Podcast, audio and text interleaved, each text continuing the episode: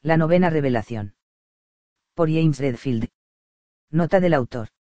Desde hace ya medio siglo, una nueva conciencia se introdujo en el mundo humano, una nueva conciencia que solo puede denominarse trascendente y espiritual si usted está leyendo este libro, es posible que ya sienta que está ocurriendo, que ya lo sienta en su interior. Empieza con una mayor percepción en cuanto a la forma en que avanza nuestra vida notamos los hechos fortuitos que ocurren en el momento justo y que hacen aparecer precisamente a los individuos indicados para dar a nuestra vida un rumbo nuevo e inspirador. Quizá más que cualesquiera otras personas en cualquier otra época, intuimos un significado más elevado en estos hechos misteriosos.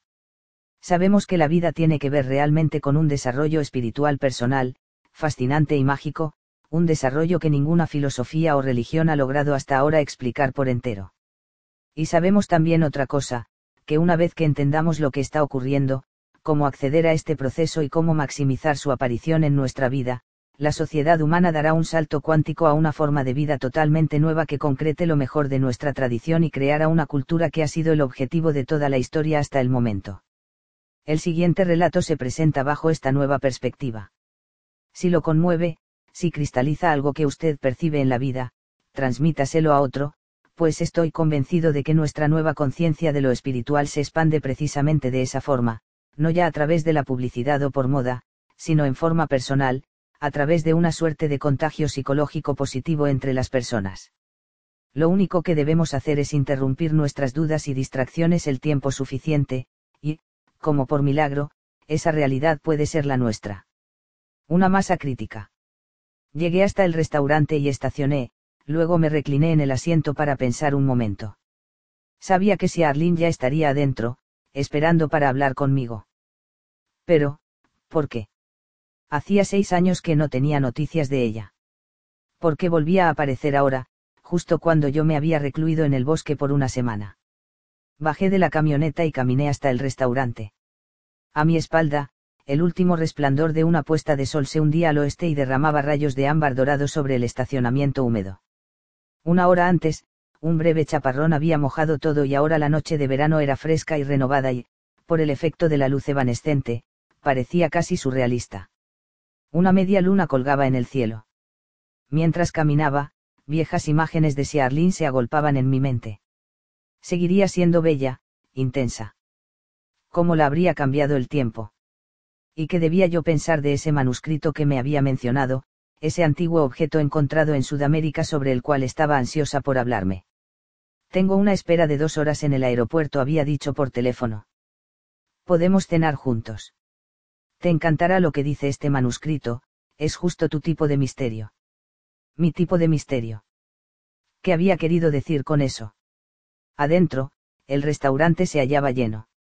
Había varias parejas esperando mesa. Cuando encontré a la mesera, me dijo que si Arlene ya estaba ubicada y me condujo al entrepiso, sobre el comedor principal. Subí la escalera y vi a un grupo de personas alrededor de una de las mesas. El grupo incluía a dos policías. De repente, los policías se dieron vuelta y bajaron corriendo la escalera. Corno el resto del grupo se dispersó, pude entrever a la persona que parecía haber sido el centro de atención, una mujer, todavía la sentada a la mesa, si Arlene. Caminé rápidamente hasta ella. Si Arlene, ¿qué ocurre? ¿Pasa algo malo? Echó la cabeza hacia atrás en señal de exasperación y se puso de pie con su inconfundible sonrisa. Noté que tenía el pelo, quizás, un poco diferente, pero la cara era exactamente como la recordaba, rasgos delicados, boca ancha, grandes ojos azules. No vas a creerlo, dijo, dándome un cariñoso abrazo. Fui al baño hace unos instantes y, mientras no estaba, alguien me robó el portafolios. ¿Qué llevabas? Nada importante, solo algunos libros y revistas para el viaje. Es increíble. Las personas sentadas a las otras mesas me dijeron que alguien pasó, lo tomó y se fue. Les dieron una descripción a los policías, y estos dijeron que registrarían la zona. Tal vez yo podría ayudarlos a buscar. No, no. Olvidémoslo. No tengo mucho tiempo y quiero hablar contigo. Asentí y si Arlene propuso que nos sentáramos. Se acercó un mozo, miramos el menú y pedimos. Después pasamos unos 10 o 15 minutos hablando de generalidades. Traté de minimizar mi aislamiento autoimpuesto, pero si Arlene captó mi vaguedad. Se inclinó hacia adelante y me dedicó otra sonrisa. Entonces, ¿qué te está pasando realmente? Preguntó. La miré a los ojos, sentí la intensidad con que me miraba. ¿Quieres que te cuente toda la historia ya mismo? No. Como siempre respondió. Bueno, la verdad es que decidí tomarme un tiempo para mí y quedarme en el lago. Estuve trabajando mucho y desearía cambiar el rumbo de mi vida. Recuerdo que me habías hablado del lago. Creí que tu hermana y tú tenían que vender la casa. Todavía no, pero el problema son los impuestos. El terreno está tan cerca de la ciudad, que aumentan constantemente. Hizo un gesto afirmativo con la cabeza y preguntó, ¿y qué piensan hacer ahora? Todavía no lo sé. Algo distinto. Me miró de una manera misteriosa. Parecería que estás tan inquieto como todo el mundo. Supongo que sí respondí. ¿Por qué me lo preguntas? Está en el manuscrito. Le devolví la mirada en silencio. Háblame de ese manuscrito, dije. Se echó hacia atrás en la silla como para ordenar sus ideas y luego volvió a mirarme a los ojos. Creo que por teléfono te conté que dejé el diario hace varios años y empecé a trabajar en una empresa de investigación que estudia los cambios culturales y demográficos para las Naciones Unidas. Mi último destino fue en Perú.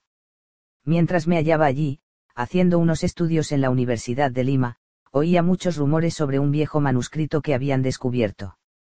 Pero nadie era capaz de darme detalles al respecto, ni siquiera en los departamentos de arqueología o antropología. Y cuando me puse en contacto con el gobierno, negaron tener conocimiento alguno sobre el tema. Una persona me dijo que en realidad el gobierno trataba de eliminar el documento por algún motivo. De todos modos, no era una información directa. Tú me conoces, continuó. Soy curiosa. Cuando terminé mi trabajo, decidí quedarme unos días más para ver qué conseguía averiguar. Al principio, cada pista que seguía resultaba otro callejón sin salida, pero una vez que estaba almorzando en un bar en las afueras de Lima, noté que un sacerdote me miraba. Después de un momento, se acercó y admitió que, ese mismo día, me había oído hacer preguntas sobre el manuscrito. No me reveló su nombre, pero aceptó responder a todas mis preguntas. Vaciló un instante sin dejar de mirarme intensamente. Dijo que el manuscrito se remontaba aproximadamente al año 600 a.C. Predice una transformación total de la sociedad humana. ¿A partir de cuándo? Pregunté. Las últimas décadas del siglo XX. Ahora. Sí, ahora. ¿Qué clase de transformación se supone que es? pregunté. Me miró por un instante, confundida, y luego dijo, con fuerza, el sacerdote me dijo que es una especie de renacimiento de la conciencia, que se produce muy lentamente. No es de naturaleza religiosa, pero sí espiritual. Estamos descubriendo algo nuevo sobre la vida humana en el planeta, sobre qué significa nuestra existencia y, según el sacerdote, ese conocimiento provocará una alteración espectacular de la cultura. Hizo otra pausa y agregó, el sacerdote me dijo que el manuscrito está dividido en segmentos, o capítulos, cada uno dedicado a una percepción particular de la vida. El manuscrito predice que en esta época los seres humanos comenzaremos a captar dichas revelaciones, insights, en forma secuencial, una revelación tras otra, a medida que vayamos pasando de donde nos hallamos ahora a una cultura totalmente espiritual sobre la Tierra. Meneé la cabeza y alcé una ceja con aire cínico. ¿De veras crees todo eso? Bueno, dijo. Creo, mira a tu alrededor, la interrumpí, señalando a la gente sentada en el salón de abajo. Este es el mundo real. ¿Ves que algo esté cambiando? Justo cuando decía esto, se oyó una observación airada en una mesa ubicada junto a la pared opuesta, era una observación que no logré entender, pero que fue lo bastante fuerte como para acallar todo el local. Al principio pensé que el alboroto se debía a otro robo, pero enseguida me di cuenta de que no era más que una discusión. Una mujer de unos treinta y tantos años estaba de pie mirando con indignación a un hombre sentado frente a ella. No gritó, el problema es que esta relación no es como yo quería. ¿Entiendes? No lo es. Se serenó, dejó su servilleta sobre la mesa y se fue. Si Arlene y yo nos miramos, impresionados porque el exabrupto se había producido en el preciso instante que hablábamos de la gente de abajo. Al final, si Arlene señaló con un gesto la mesa en la que el hombre se había quedado solo y comentó, lo que está cambiando es el mundo real. ¿Cómo? Pregunté, todavía un poco perplejo. La transformación comienza con la primera revelación y, según el sacerdote, esta revelación siempre aparece en forma inconsciente al principio, como una profunda sensación de inquietud. Inquietud. Sí. ¿Qué estamos buscando? De eso se trata justamente. Al principio no lo sabemos con certeza. Según el manuscrito, empezamos a vislumbrar un tipo de experiencia alternativa, momentos de nuestra vida que son de algún modo diferentes, más intensos e inspiradores. Pero no sabemos qué es esa experiencia ni cómo hacerla durar, y cuando termina quedamos insatisfechos e inquietos, con una vida que vuelve a parecernos común. ¿Crees que detrás de la ira de esa mujer estaba esta inquietud? Sí. Ella es como todo el mundo. Buscamos una mayor plenitud en nuestra vida, y no toleramos nada que nos tire abajo. Esa búsqueda constante es la que está detrás de la actitud de primero yo que caracterizó las últimas décadas y que nos afecta a todos, desde Wall Street hasta las patotas callejeras. Me miró directamente. Y en cuanto a las relaciones, nos mostramos tan exigentes que las estamos volviendo casi imposibles. La observación me trajo a la mente mis dos últimas relaciones. Ambas habían empezado con gran intensidad y ambas, al cabo de un año, fracasaron. Cuando volví a concentrarme en Siarlin, ella esperaba con actitud paciente. ¿Qué es exactamente lo que hacemos con nuestras relaciones románticas? Pregunté. Hablé largo tiempo con el sacerdote sobre el tema, respondió. Dijo que cuando, en una relación, las dos partes son demasiado exigentes, cuando cada uno espera que el otro se adapte a su propio mundo y comparta siempre las actividades que elija, se produce inevitablemente una batalla de egos. Lo que dijo dio en la tecla. Mis dos últimas relaciones habían degenerado, de hecho, en luchas de poder. En ambas situaciones, habíamos desembocado en un conflicto de actividades. El ritmo era demasiado acelerado.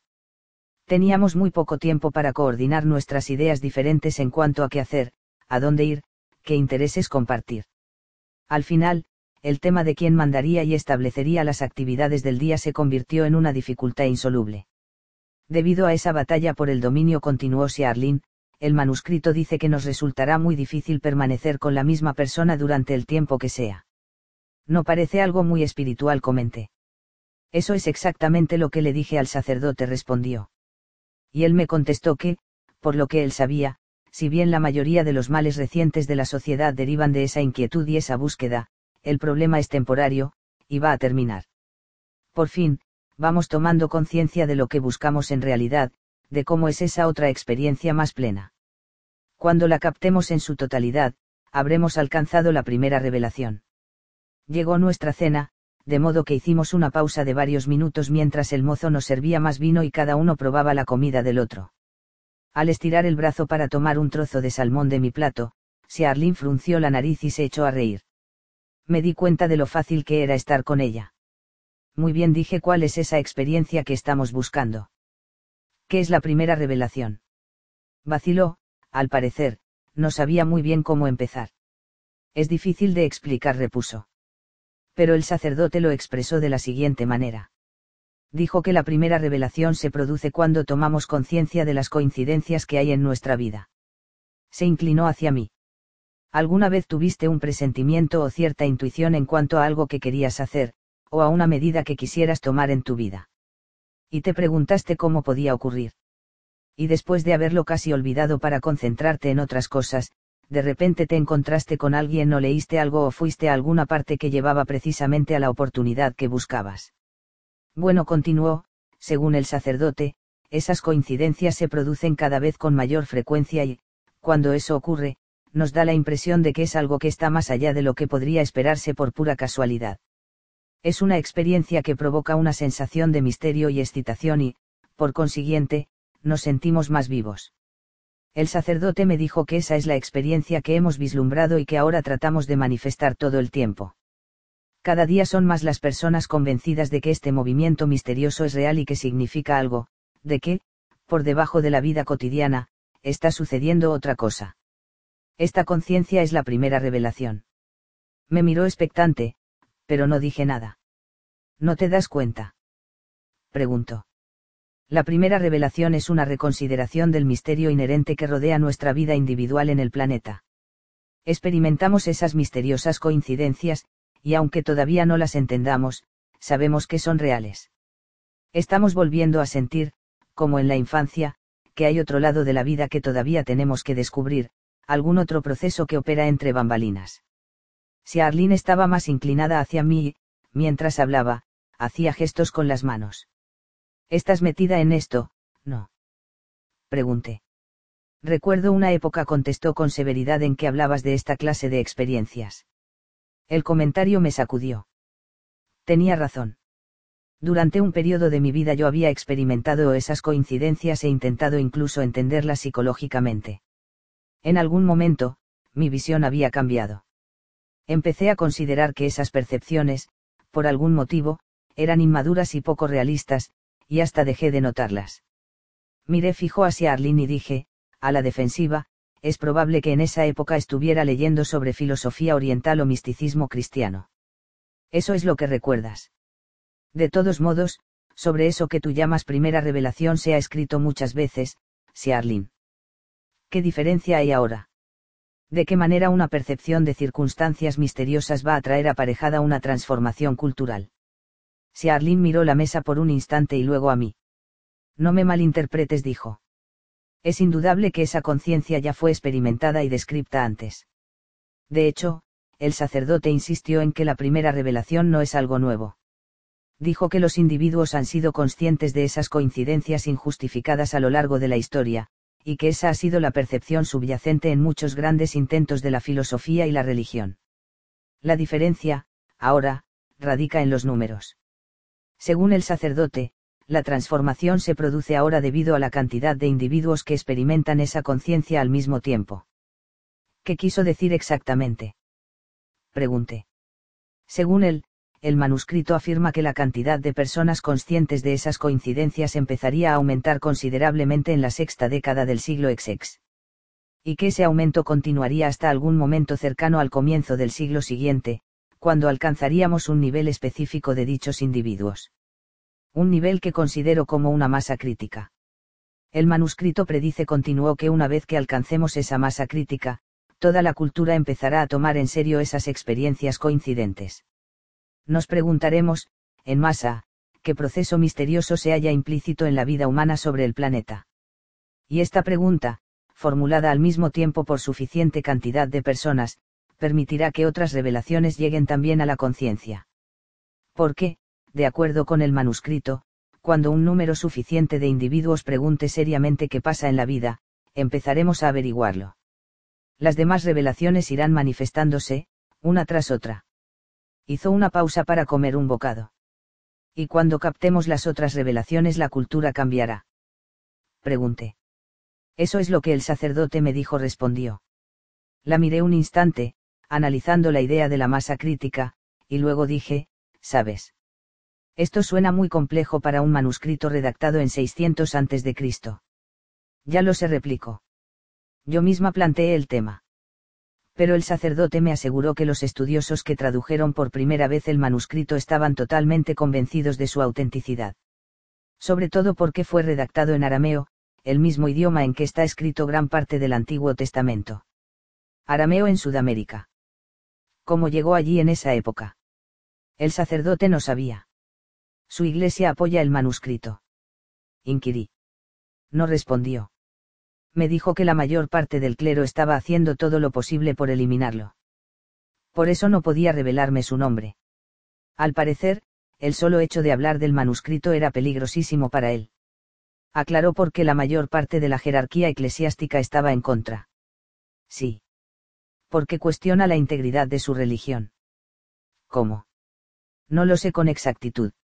No habló mucho al respecto, pero, al parecer, las otras revelaciones amplían las ideas tradicionales de la Iglesia de tal manera que alarma a los ancianos de la Iglesia, para los cuales las cosas están bien como están.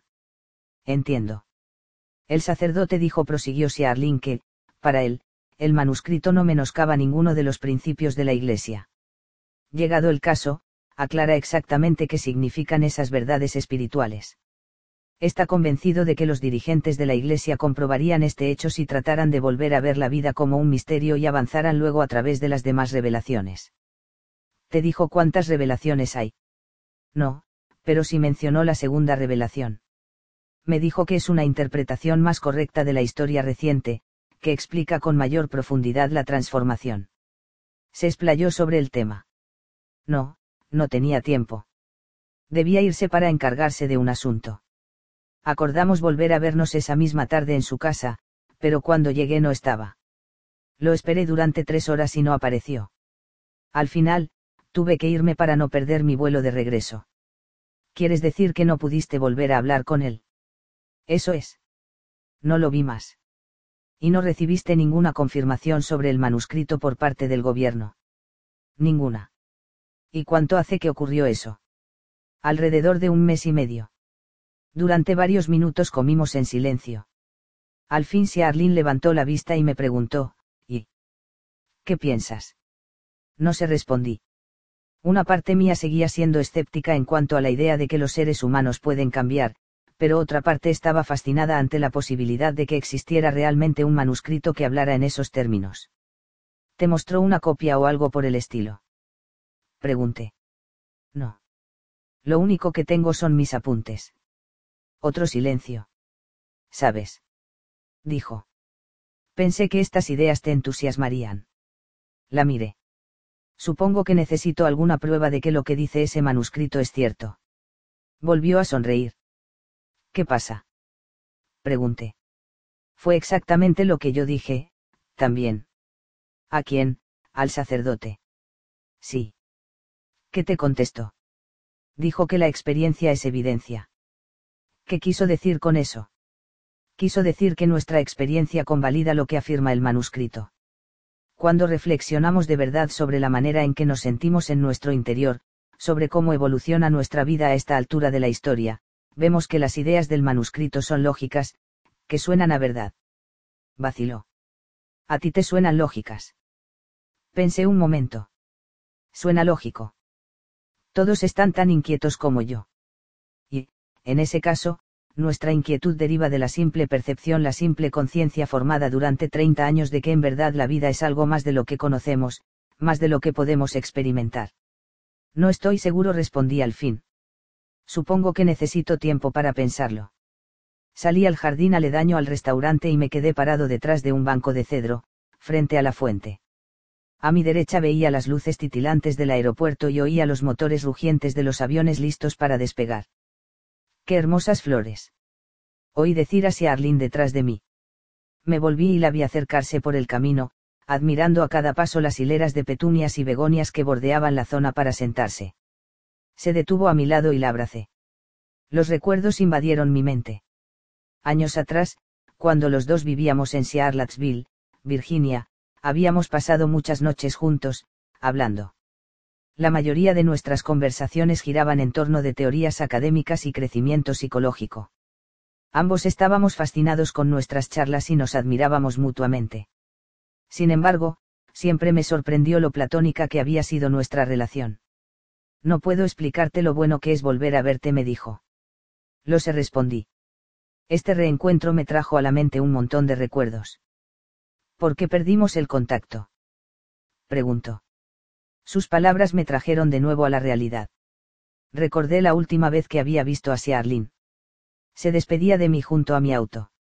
En ese entonces me sentía lleno de ideas nuevas y dejaba mi ciudad natal para trabajar con chicos muy maltratados creía saber la forma en que esos chicos podrían trascender las intensas reacciones y el juego obsesivo que les impedía salir adelante en la vida. No obstante, con el tiempo, mi enfoque falló. Tuve que admitir mi ignorancia. La forma en que los seres humanos podrían liberarse de su pasado seguía siendo un enigma para mí. Al analizar los seis años anteriores, ahora tenía la certeza de que la experiencia había sido valiosa. Sin embargo, también sentía la necesidad de avanzar. ¿Pero hacia dónde? ¿Para hacer qué? Desde la época en que me había ayudado a cristalizar mis ideas sobre los traumas infantiles, solo había pensando unas pocas veces en Siarlin, y ahora aquí estaba otra vez en mi vida, y nuestra conversación seguía siendo tan apasionante como antes. Supongo que el trabajo me absorbió por completo, dije. A mí también respondió. En el diario debía hacer una nota tras otra. No tenía tiempo para ver otra cosa. Me olvidé de todo. Le sacudí el hombro. Sabes, si Arlene. Había olvidado lo bien que podemos hablar, nuestra conversación resulta tan fácil y espontánea. Confirmó mi percepción con los ojos y la sonrisa. Ya sé. Charlar contigo me da mucha energía. Estaba por hacer otro comentario cuando si Arlene miró por encima de mi hombro hacia la entrada del restaurante. Se angustió y se puso pálida. ¿Qué pasa? Pregunté, y me di vuelta para mirar en esa dirección. Varias personas se dirigían al estacionamiento, charlando tranquilamente, pero no parecía haber nada fuera de lo común. Volví a mirar hacia Arlene. Su expresión seguía siendo de alarma y confusión. ¿Qué pasa? Repetí. Allá, junto a la primera fila de autos, viste al hombre de camisa gris. Miré otra vez hacia el estacionamiento. Otro grupo salía por la puerta. ¿Qué hombre? Supongo que ya no está, se resignó, al tiempo que se esforzaba por ver. Me miró a los ojos. Cuando las personas de las otras mesas describieron al hombre que robó mi portafolio, dijeron que era casi calvo, que tenía barba y llevaba puesta una camisa gris. Creo que lo vi allí entre los autos, mirándonos. Se me hizo un nudo de ansiedad en el estómago. Le dije a Arlene que regresaría en un minuto y fui al estacionamiento a echar un vistazo, cuidando de no alejarme demasiado. No vi a nadie que respondiera a la descripción. Cuando volví al banco, Arlene dio un paso hacia mí y me dijo con suavidad, supones que esa persona cree que tengo una copia del manuscrito y que por eso se llevó mi portafolio. Estará tratando de devolvérmelo. No lo sé. Pero llamaremos de nuevo a la policía y les diremos lo que viste creo que también deberían investigar a los pasajeros de tu vuelo. Entramos y llamamos a la policía, cuando llegaron, los pusimos al tanto de lo ocurrido.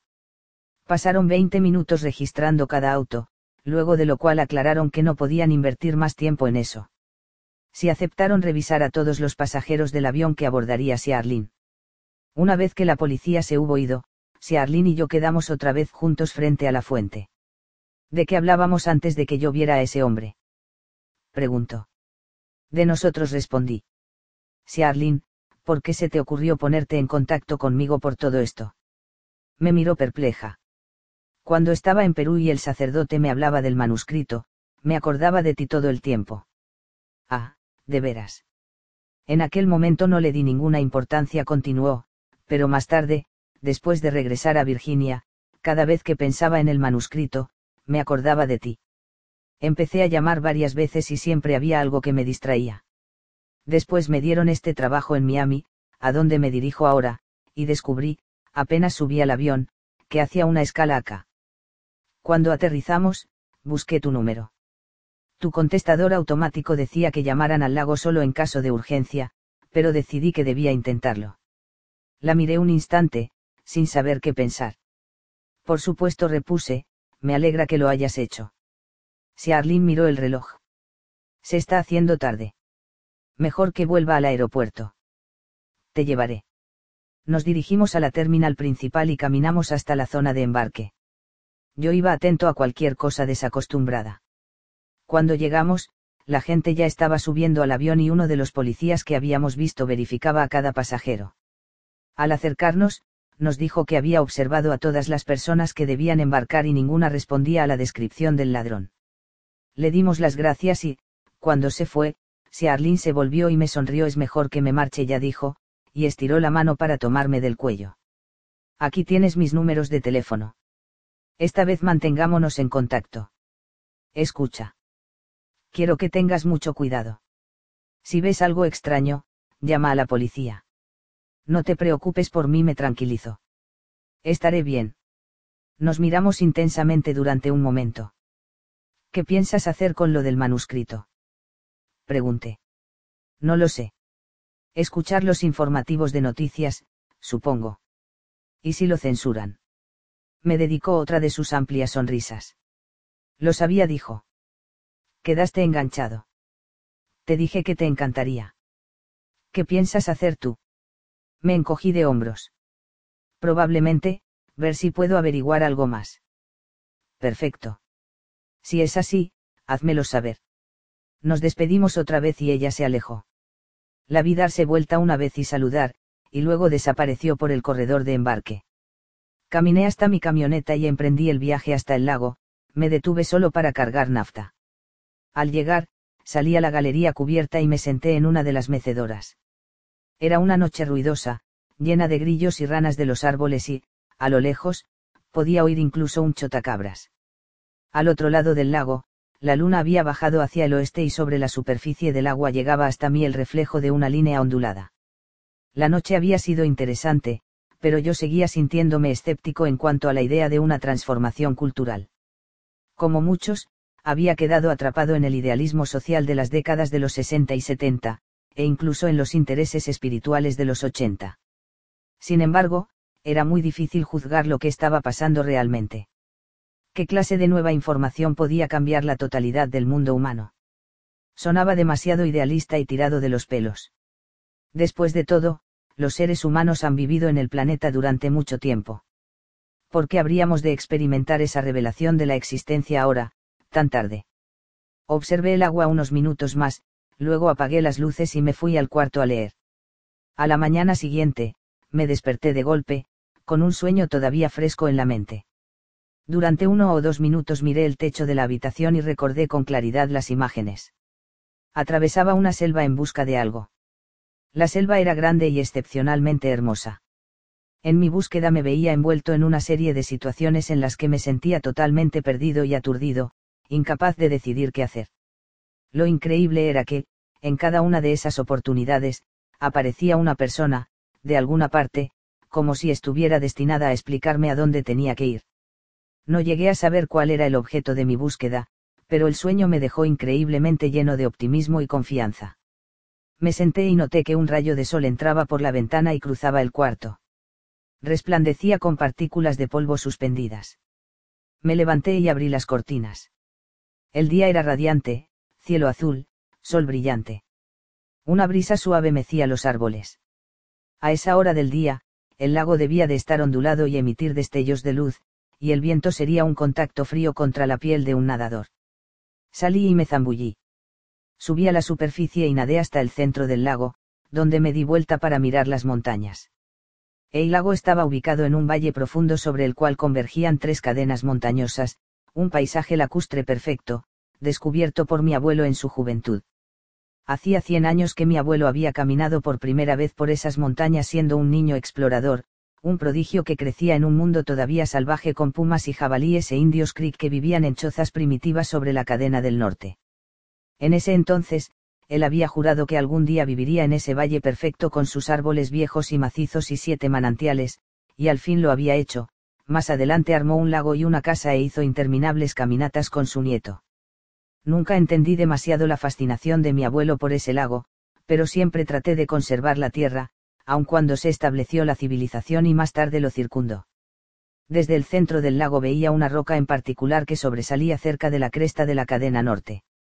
El día anterior, siguiendo la tradición de mi abuelo, había subido hasta esa saliente, con la idea de encontrar paz en el paisaje y los olores y en la forma en que el viento hacía remolinos sobre las tres cimas. Y mientras me hallaba allí sentado, contemplando el lago y el denso follaje del valle que se extendía más abajo, empecé a sentirme mejor, como si la energía y la perspectiva disolvieran algún bloqueo en mi mente. Pocas horas más tarde, había estado hablando con Siarlin y ella me había contado lo del manuscrito nadé hasta el borde y me trepé al muelle de madera construido frente a la casa. Sabía que aquello era demasiado para ser creíble. Es decir, ahí estaba yo, escondido en esas montañas, con una sensación de total desencanto de mi vida, cuando, de buenas a primeras, aparece Siarlin y me explica la causa de mi desasosiego, al tiempo que menciona un viejo manuscrito que promete el secreto de la existencia humana. Sin embargo, también sabía que la llegada de Searlin era exactamente el tipo de coincidencia de las que hablaba el manuscrito, esas que resultan demasiado improbables para ser simples casualidades. Podía estar en lo cierto ese antiguo documento. Habremos estado armando, pese a nuestra negativa y nuestro cinismo, una masa crítica de personas conscientes de dichas coincidencias.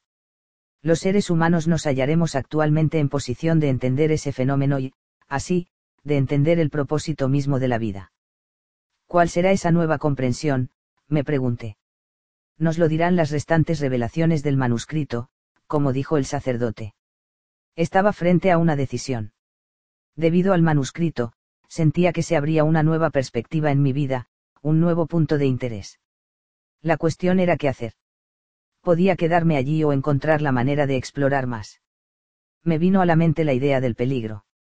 ¿Quién había robado el portafolio de Siarlin? Sería alguien empeñado en eliminar el manuscrito. ¿Cómo podía averiguarlo? Durante un rato largo pensé en los riesgos posibles, pero al final prevaleció mi ánimo optimista. Decidí no preocuparme. Tendría cuidado y haría las cosas despacio. Entré y llamé a la agencia de viajes que publicaba el aviso más grande en las páginas amarillas. El agente con el cual hablé me dijo que podía conseguirme sin problemas un pasaje a Perú. Justamente, por casualidad, se había producido una cancelación, un pasaje aéreo con reservaciones ya confirmadas en un hotel de Lima. Podía venderme todo el paquete con un descuento, si yo me hallaba en condiciones de partir en tres horas. Tres horas. Una hora más permanente. Después del ajetreo para hacer el equipaje y de una carrera alocada por la autopista, llegué al aeropuerto con el tiempo apenas suficiente para recoger mi pasaje y abordar el vuelo a Perú. Cuando entré en la parte trasera del avión y me senté junto a la ventanilla, me invadió una ola de cansancio. Pensé en dormir, me estiré y cerré los ojos. En vano. No lograba relajarme. De pronto me sentía nervioso y ambivalente en cuanto al viaje. Era descabellado partir sin ninguna preparación. ¿A dónde iría en Perú? ¿Con quién hablaría? La confianza que había experimentado en el lago se tornaba rápidamente en escepticismo la primera revelación y la idea de una transformación cultural volvían a parecerme fantasiosas e irreales. Y, ahora que lo pensaba, el concepto de una segunda revelación me resultaba igualmente improbable. ¿Cómo podía ser que una nueva perspectiva histórica abriera nuestra percepción a esas coincidencias y las mantuviera conscientes en la mente pública? Me estiré más y respiré hondo. Pensé que tal vez fuera un viaje inútil, apenas un viaje rápido a Perú y enseguida el regreso. Una pérdida de dinero, quizá, pero, en definitiva, nada grave. El avión dio un sacudón hacia adelante y se dirigió a la pista. Cerré los ojos y sentí un ligero mareo cuando el enorme aparato alcanzó la velocidad crítica y se elevó a través de una densa nube. Al alcanzar la altura de crucero, por fin pude relajarme y me dormí. A los 30 o 40 minutos, una turbulencia me despertó y decidí ir al baño. Mientras cruzaba la zona de descanso, vi a un hombre alto con anteojos redondos parado junto a la ventana, que conversaba con un auxiliar de a bordo. Me miró un instante y siguió hablando. Tenía pelo castaño oscuro y aparentaba unos 45 años. Por un momento me pareció reconocerlo, pero después de mirarle atentamente los rasgos llegué a la conclusión de que no lo conocía. Al pasar alcancé a oír parte de la conversación. Gracias, de todos modos decía el hombre. Simplemente pensé que, como usted viaja tan a menudo a Perú, tal vez había oído hablar del manuscrito. Se dio vuelta y se dirigió a la parte delantera del avión. Me quedé helado. Hablaba del mismo manuscrito. Fui hasta el baño y traté de decidir qué hacer. Una parte mía quería olvidar. Tal vez el hombre hablaba de otra cosa, de algún otro libro. Volví a mi asiento y cerré los ojos, satisfecho de borrar el incidente, contento de no haberle preguntado a ese individuo a qué se refería. Pero, sentado allí, pensé en la excitación que había sentido en el lago. ¿Y si ese hombre tenía alguna información sobre el manuscrito? ¿Qué pasaría entonces? Si no averiguaba, nunca lo sabría. Seguí dándole vueltas al tema durante un rato hasta que al final me levanté y fui a la parte delantera del avión. Lo encontré a mitad de camino por el pasillo. Justo detrás de él había un asiento vacío. Regresé y le dije a un auxiliar que deseaba cambiar de lugar, reuní mis cosas y me instalé en el asiento. Al cabo de unos minutos, le palmeé el hombro. Disculpe, dije. Lo oí mencionar un manuscrito. Se refería al que encontraron en Perú. Me miró, primero sorprendido, después cauteloso. Sí respondió tentativamente. Me presenté y le expliqué que una amiga había estado hacía poco en Perú y me había informado acerca de la existencia del manuscrito se relajó en forma evidente y se presentó como Wayne Dabson, profesor adjunto de Historia en la Universidad de Nueva York. Mientras hablábamos, noté la mirada de irritación que nos dirigía el caballero sentado a mi lado. Se había reclinado en su asiento y trataba de dormir. ¿Usted vio el manuscrito? Le pregunté al profesor. Partes dijo. ¿Y usted? No, pero mi amiga me habló de la primera revelación. El hombre que se hallaba a mi lado cambió de posición. Dabsan lo miró. Disculpe, señor. Sé que estamos fastidiándolo. Le molestaría mucho que cambiáramos de asiento. No repuso el hombre. Sería preferible. Salimos todos al pasillo y luego yo me ubiqué en el asiento de la ventanilla y Dabsan se sentó a mi lado. Dígame qué le contaron sobre la primera revelación, dijo Dabsan. Hice una pausa para resumir mentalmente lo que había entendido. Me da la impresión de que la primera revelación es una conciencia de las circunstancias misteriosas que cambian nuestra vida, la sensación de que interviene algún otro proceso. Me sentía ridículo diciendo eso. Dabsan captó mi incomodidad. ¿Qué le parece esa revelación? Me preguntó. No se respondí. No encaja por completo con el sentido común de nuestra época moderna, ¿eh? No se sentiría mejor si rechazara la idea y volviera a pensar en cuestiones prácticas. Me reí y asentí con la cabeza. Bueno, es la tendencia de todos. Si bien cada tanto tenemos la percepción nítida de que hay algo más en la vida, nuestra forma habitual de pensar consiste en considerar que esas ideas no son cognoscibles, y enseguida desdeñamos esa conciencia. Por eso es necesaria la segunda revelación. Una vez que vemos el antecedente histórico de nuestra conciencia, parece más válida. Asentí. O sea que, como historiador, usted piensa que la predicción del manuscrito de una transformación general es exacta. Sí. Como historiador. Sí pero hay que mirar la historia como corresponde. Respiró hondo. Créame, se lo digo como alguien que ha pasado años estudiando y 29 enseñando historia de una manera equivocada. Yo me concentraba exclusivamente en los logros tecnológicos de la civilización y los grandes hombres que los realizaban. ¿Qué tiene de malo ese enfoque? Nada, en cuanto tal. Pero lo importante es la visión del mundo de cada periodo histórico, que pensaba y sentía la gente. Me llevó mucho tiempo entenderlo.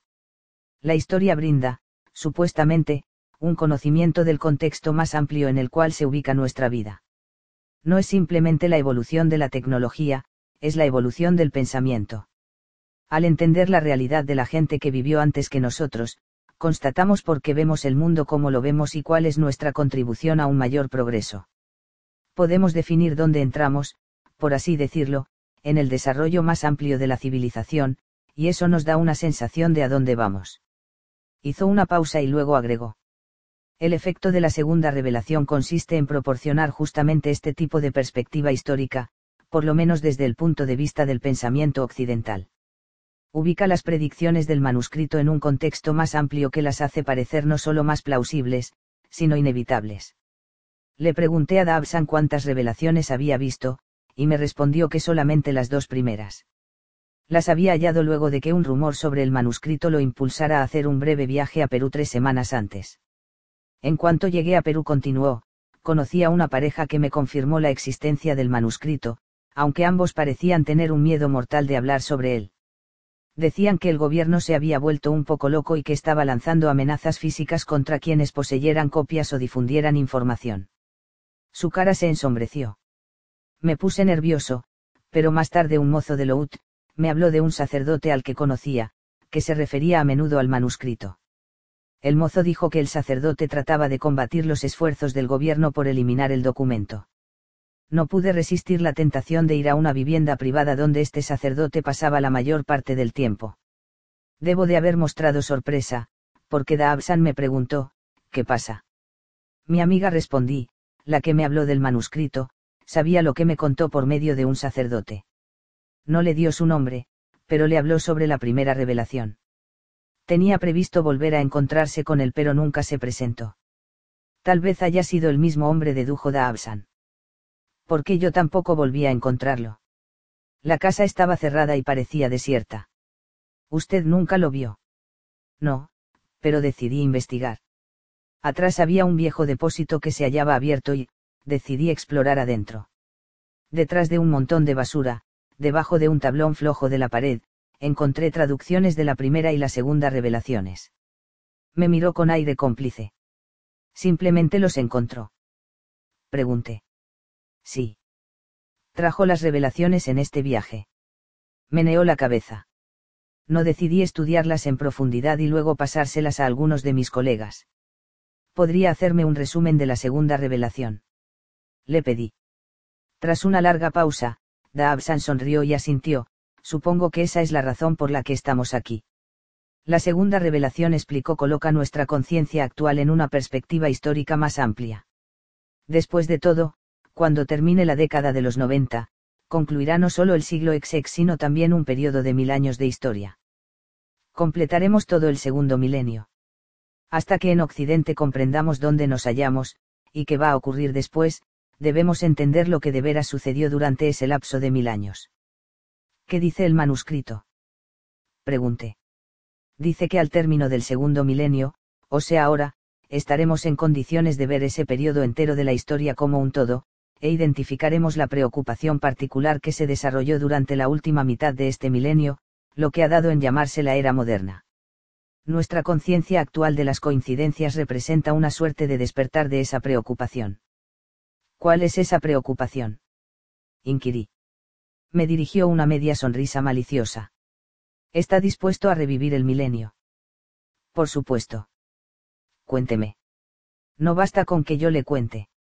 Recuerde lo que le dije antes, para comprender la historia, debe captar cómo se desarrolló su visión cotidiana del mundo, cómo fue creada por la realidad de los que vivieron antes que usted.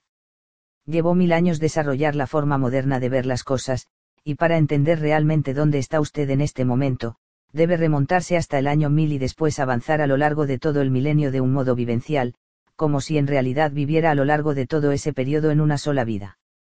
¿Y cómo hago? Yo lo guiaré.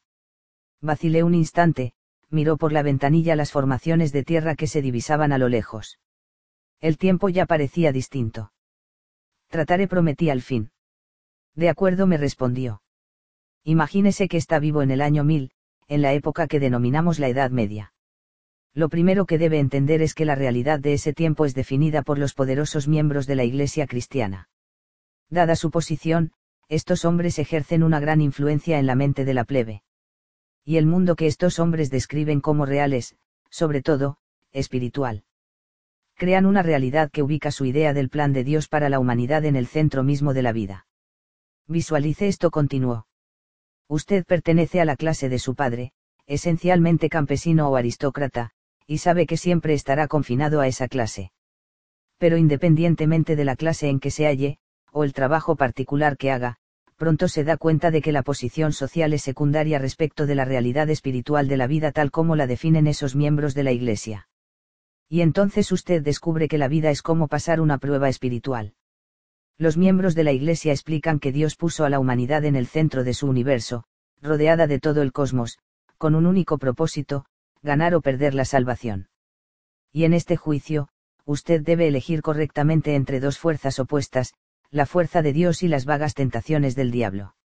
Tenga presente, sin embargo, que usted no enfrenta esta prueba solo continuó. En realidad, como simple individuo no está calificado para determinar su estatus en este sentido. Eso es territorio de los miembros de la Iglesia, ellos están para interpretar las escrituras e indicarle a cada paso del camino si se encuentra en armonía con Dios o si está siendo engañado por Satanás. Si usted sigue sus instrucciones, tiene la garantía de una recompensa en el más allá. Pero si no logra mantener el rumbo que ellos prescriben, entonces, bueno, le llega la excomunión y cierta condenación. Dabsan me dirigió una mirada intensa. El manuscrito dice que lo importante aquí es comprender que todos los aspectos del mundo medieval están definidos en términos ultramundanos. Todos los fenómenos de la vida, desde la tormenta eléctrica o el terremoto casuales hasta el éxito de las cosechas o la muerte de un ser querido, se definen como la voluntad de Dios o como malicia del diablo. No existe el concepto de fuerzas climáticas o geológicas u horticultura o enfermedad. Todo eso llegará después. Por el momento, usted cree por entero en los hombres de la Iglesia, el mundo que da por sentado opera exclusivamente por medios espirituales. Dejó de hablar y me miró. Ya está allí. Sí, puedo ver esa realidad. Bueno, piense ahora que esa realidad comienza a quebrarse. ¿A qué se refiere? La visión medieval del mundo, su visión del mundo, empieza a romperse en los siglos XIV y XV. Primero observa ciertas incongruencias por parte de los propios hombres de la Iglesia, violan en secreto sus votos de castidad, por ejemplo, o aceptan indulgencias por hacer la vista gorda cuando los funcionarios gubernamentales violan las leyes de las escrituras. Estas incongruencias lo alarman, porque esos hombres de la Iglesia pretenden ser la única conexión entre usted y Dios. Recuerde que son los únicos intérpretes de las escrituras, los árbitros exclusivos de su salvación. De repente usted se halla en medio de una completa rebelión. Un grupo liderado por Martín Lutero clama por una separación total del cristianismo papal. Los miembros de la Iglesia son corruptos, afirma ese grupo, que exige el fin del dominio de dichos jerarcas sobre la mente de los individuos. Se forman nuevas iglesias fundadas en la idea de que cada persona debe tener derecho a acceder a las escrituras en forma personal y a interpretarlas como quiera, sin intermediarios. Y así usted asiste, incrédulo, al éxito de la rebelión. Los hombres de la Iglesia empiezan a perder. Durante siglos ellos definieron la realidad, y ahora, ante sus ojos, pierden credibilidad. Como consecuencia, todo el mundo se ve cuestionado. Lo que se derrumba es el consenso claro en cuanto a la naturaleza del universo y el propósito de la humanidad en la Tierra, basado en la descripción del clero, con lo cual usted y todos los demás seres humanos de la cultura occidental quedan en una posición muy precaria. Después de todo, están acostumbrados a contar con una autoridad en la vida para definir la realidad, y sin esa dirección externa se sienten confundidos y perdidos. Si la descripción de la realidad que dan los hombres de la Iglesia y la justificación de la existencia humana son erróneas, se pregunta usted, entonces, ¿cuáles son las correctas? Hizo una pausa se da cuenta del impacto de este colapso en la gente de la época. Supongo que fue bastante desestabilizador, comenté. Por no decir algo peor a Coto.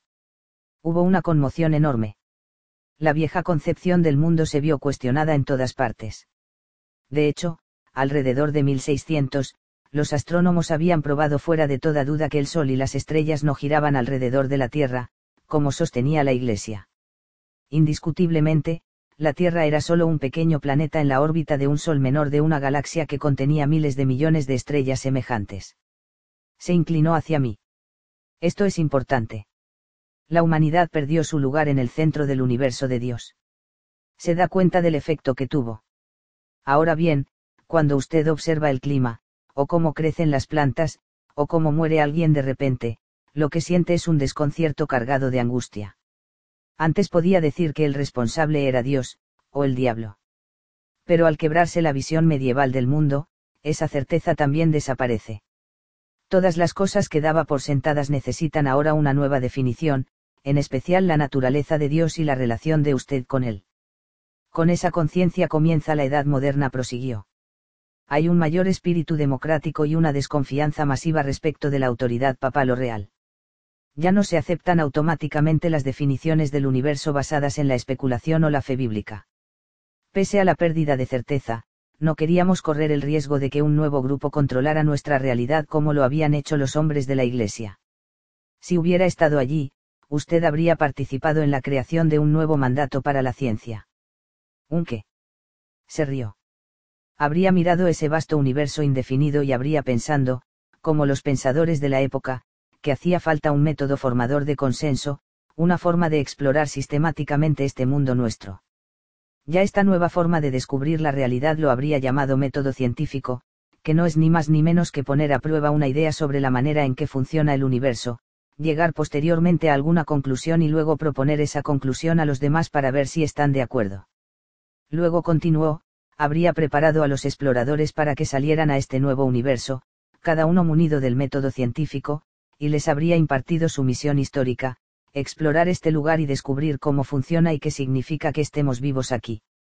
Usted sabía que había perdido su certeza en cuanto a un universo gobernado por Dios y, por lo mismo, su certeza en cuanto a la naturaleza misma de Dios. Pero pensaba que poseía un método, un proceso formador de consenso, a través del cual podía descubrir la naturaleza de todo lo que lo rodeaba, incluido Dios, e incluido el verdadero propósito de la existencia de la humanidad en el planeta. De modo que envió a estos exploradores a buscar la verdadera naturaleza de su situación y luego presentarse con una respuesta. Hizo una pausa y me miró. El manuscrito prosiguió dice que en ese momento empezamos la etapa de preocupación de la que estamos despertando ahora. Enviamos a esos exploradores para que nos trajeran una explicación completa de nuestra existencia, pero, dada la complejidad del universo, no pudieron regresar enseguida. ¿Cuál era la preocupación? Ubíquese otra vez en la época.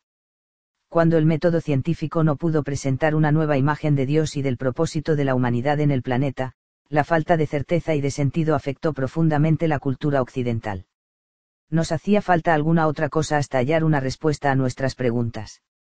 Por último, llegamos a algo que parecía una solución lógica. Nos miramos unos a otros y dijimos, bueno, ya que hasta ahora nuestros exploradores no han vuelto con nuestra verdadera situación espiritual, porque, mientras esperamos, no nos instalamos en este nuevo mundo. Es indudable que estamos aprendiendo lo suficiente como para manipularlo en nuestro beneficio, así que, ¿por qué no trabajar entre tanto para elevar nuestro nivel de vida, nuestra sensación de seguridad en el mundo? Me miró y rió entre dientes. Y eso fue lo que hicimos. Hace cuatro siglos. Nos quitamos de encima la sensación de estar perdidos, tomamos las cosas en nuestras manos y nos concentramos en conquistar la tierra y usar sus recursos para mejorar nuestra situación, y recién ahora, cuando nos acercamos al fin del milenio, podemos ver qué pasó nuestro objetivo se convirtió poco a poco en una preocupación. Nos perdimos por completo a nosotros mismos al crear una seguridad secular, una seguridad económica, para reemplazar la seguridad espiritual que habíamos perdido. Lentamente dejamos de lado, y en definitiva suprimimos, el interrogante referido a por qué estamos vivos, que sucede aquí realmente desde el punto de vista espiritual. Me miró fijo y agregó, trabajar para establecer un estilo de supervivencia más cómodo pasó a ser en sí mismo una razón para vivir, y gradual y metódicamente olvidamos nuestra pregunta original. Olvidamos que todavía no sabemos para qué sobrevivimos. Por la ventanilla, muy lejos, veía una gran ciudad. Por nuestro itinerario de vuelo, sospechaba que era Orlando, en Florida.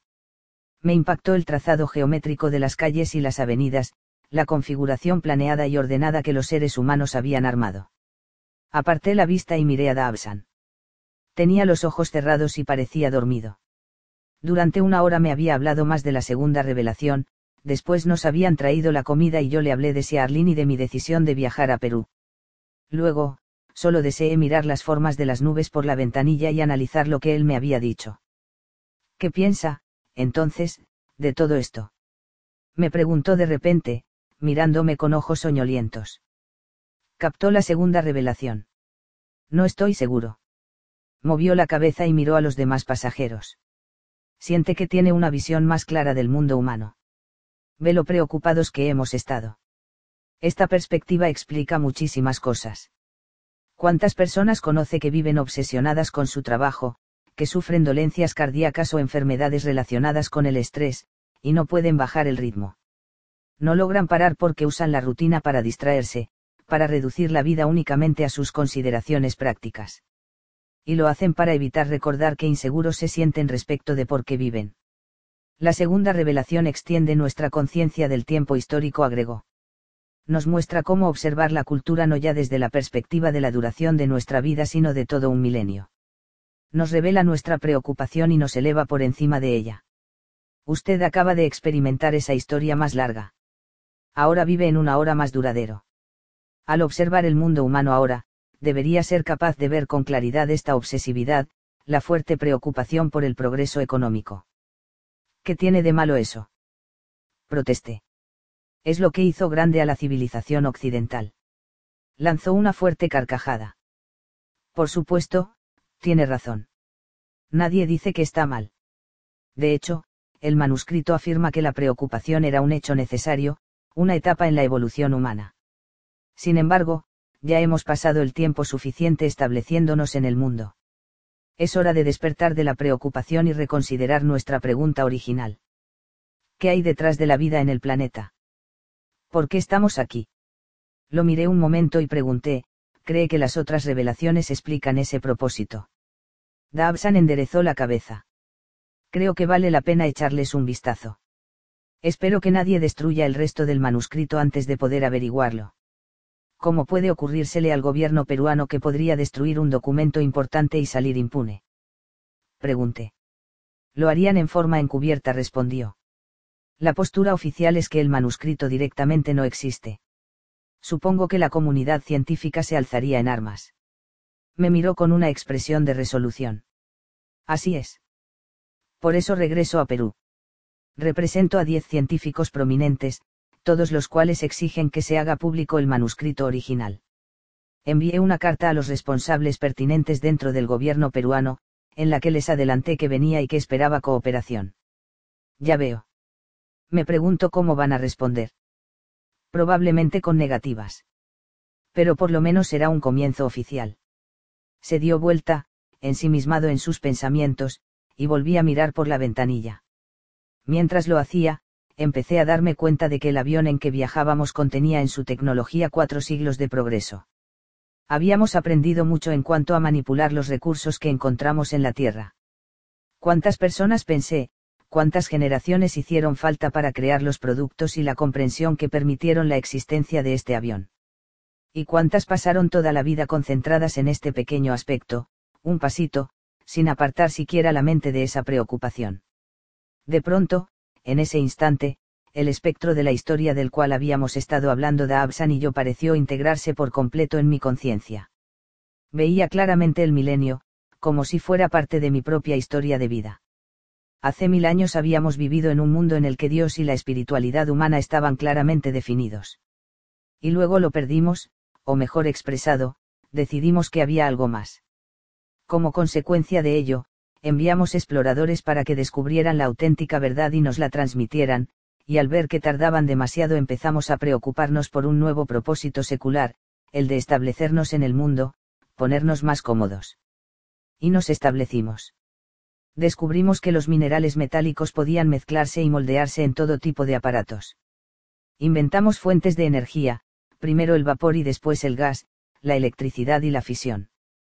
Sistematizamos la agricultura y la producción en masa y ahora dirigíamos inmensas tiendas de bienes materiales y vastas redes de distribución. Todo fue propulsado por la llamada del progreso, el deseo del individuo de proveer a su seguridad, a su propósito, mientras esperaba la verdad.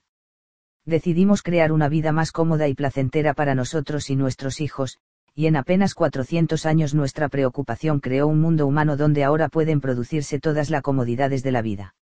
El problema fue que nuestro impulso obsesivamente concentrado en conquistar la naturaleza y vivir más cómodos contaminó los sistemas naturales del planeta y los dejó al borde del colapso. No podíamos seguir así. Dabsan tenía razón.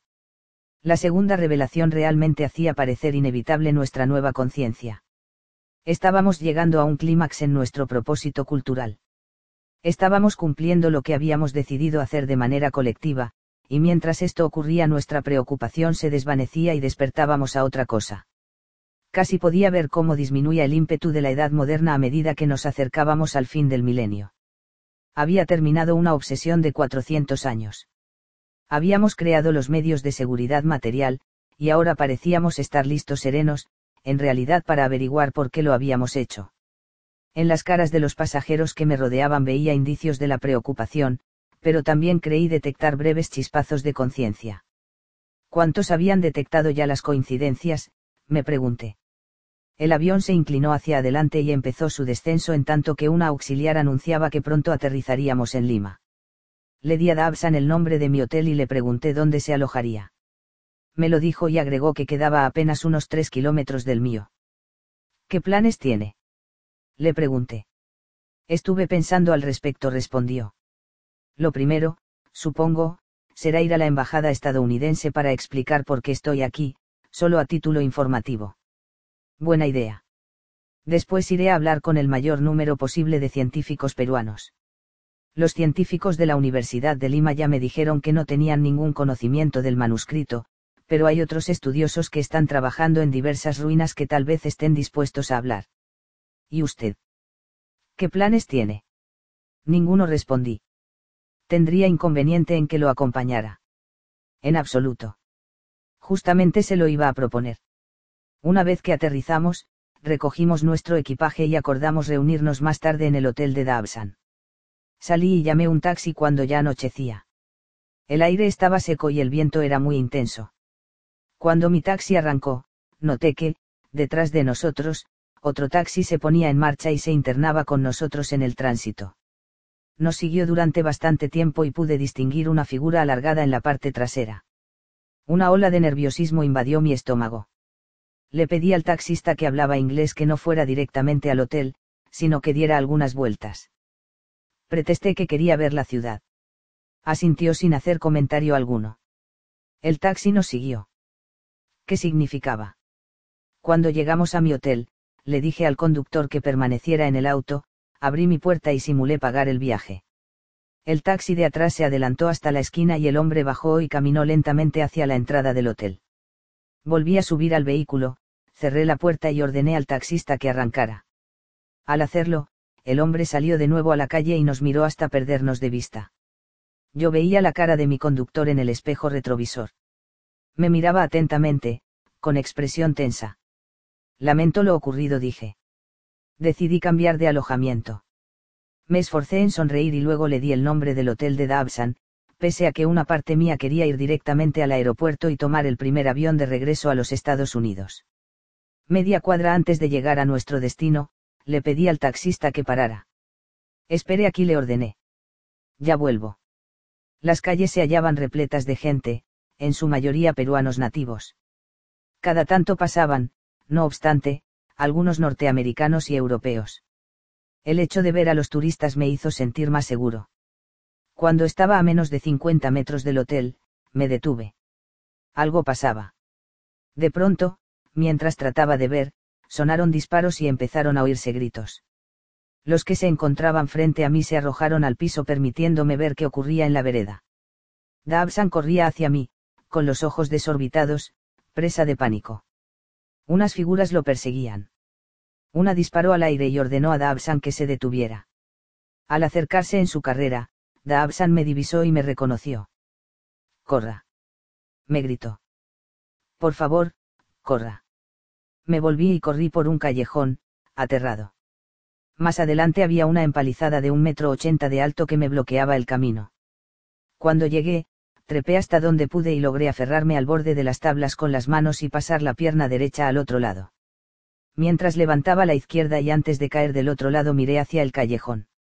Dabsan corría desesperadamente. Se oyeron más disparos. Se tambaleó y cayó. Seguí corriendo a ciegas, saltando montones de basura y pilas de cajas de cartón. Por un momento creí oír pasos a mis espaldas, pero no me animaba a mirar hacia atrás. Adelante, el callejón terminaba en una calle que también estaba repleta de gente, aparentemente tranquila.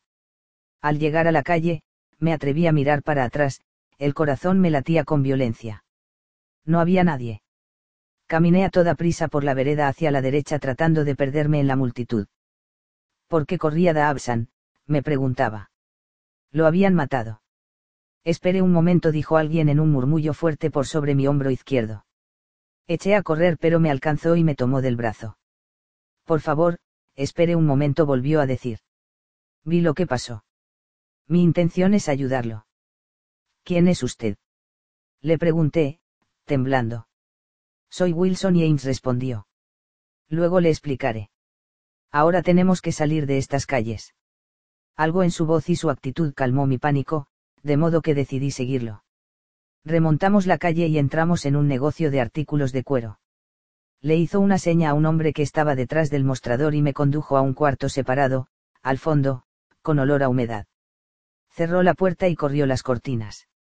Era un hombre de unos 60 años, aunque se lo veía mucho más joven, un destello especial en los ojos, o algo semejante. Tenía la piel oscura y el pelo negro. Parecía de ascendencia peruana, pero el inglés que hablaba sonaba casi estadounidense. Llevaba una remera azul chillón y vaqueros. Aquí estará salvo por un rato, dijo. ¿Por qué lo persiguen? No respondí. Está aquí por el manuscrito, no. Preguntó. ¿Cómo lo supo? Supongo que el hombre que estaba con usted vino aquí por esa razón, ¿no? Sí. Se llamaba Daabsan. ¿Cómo supo que éramos dos? Tengo un cuarto sobre el callejón, estaba mirando por la ventana cuando los perseguían. ¿Mataron a Daabsan? Pregunté, aterrado por lo que podía oír como respuesta. No se repuso. No sabría decirlo pero cuando vi que usted había escapado, bajé corriendo por la escalera trasera para sacarle ventaja. Pensé que tal vez podía ayudarlo. ¿Por qué? Por un momento me miró como si no supiera qué contestarme. Luego su expresión se volvió más cálida. No lo entenderá, pero me hallaba de pie junto a la ventana y me vinieron a la mente recuerdos de un viejo amigo. Está muerto.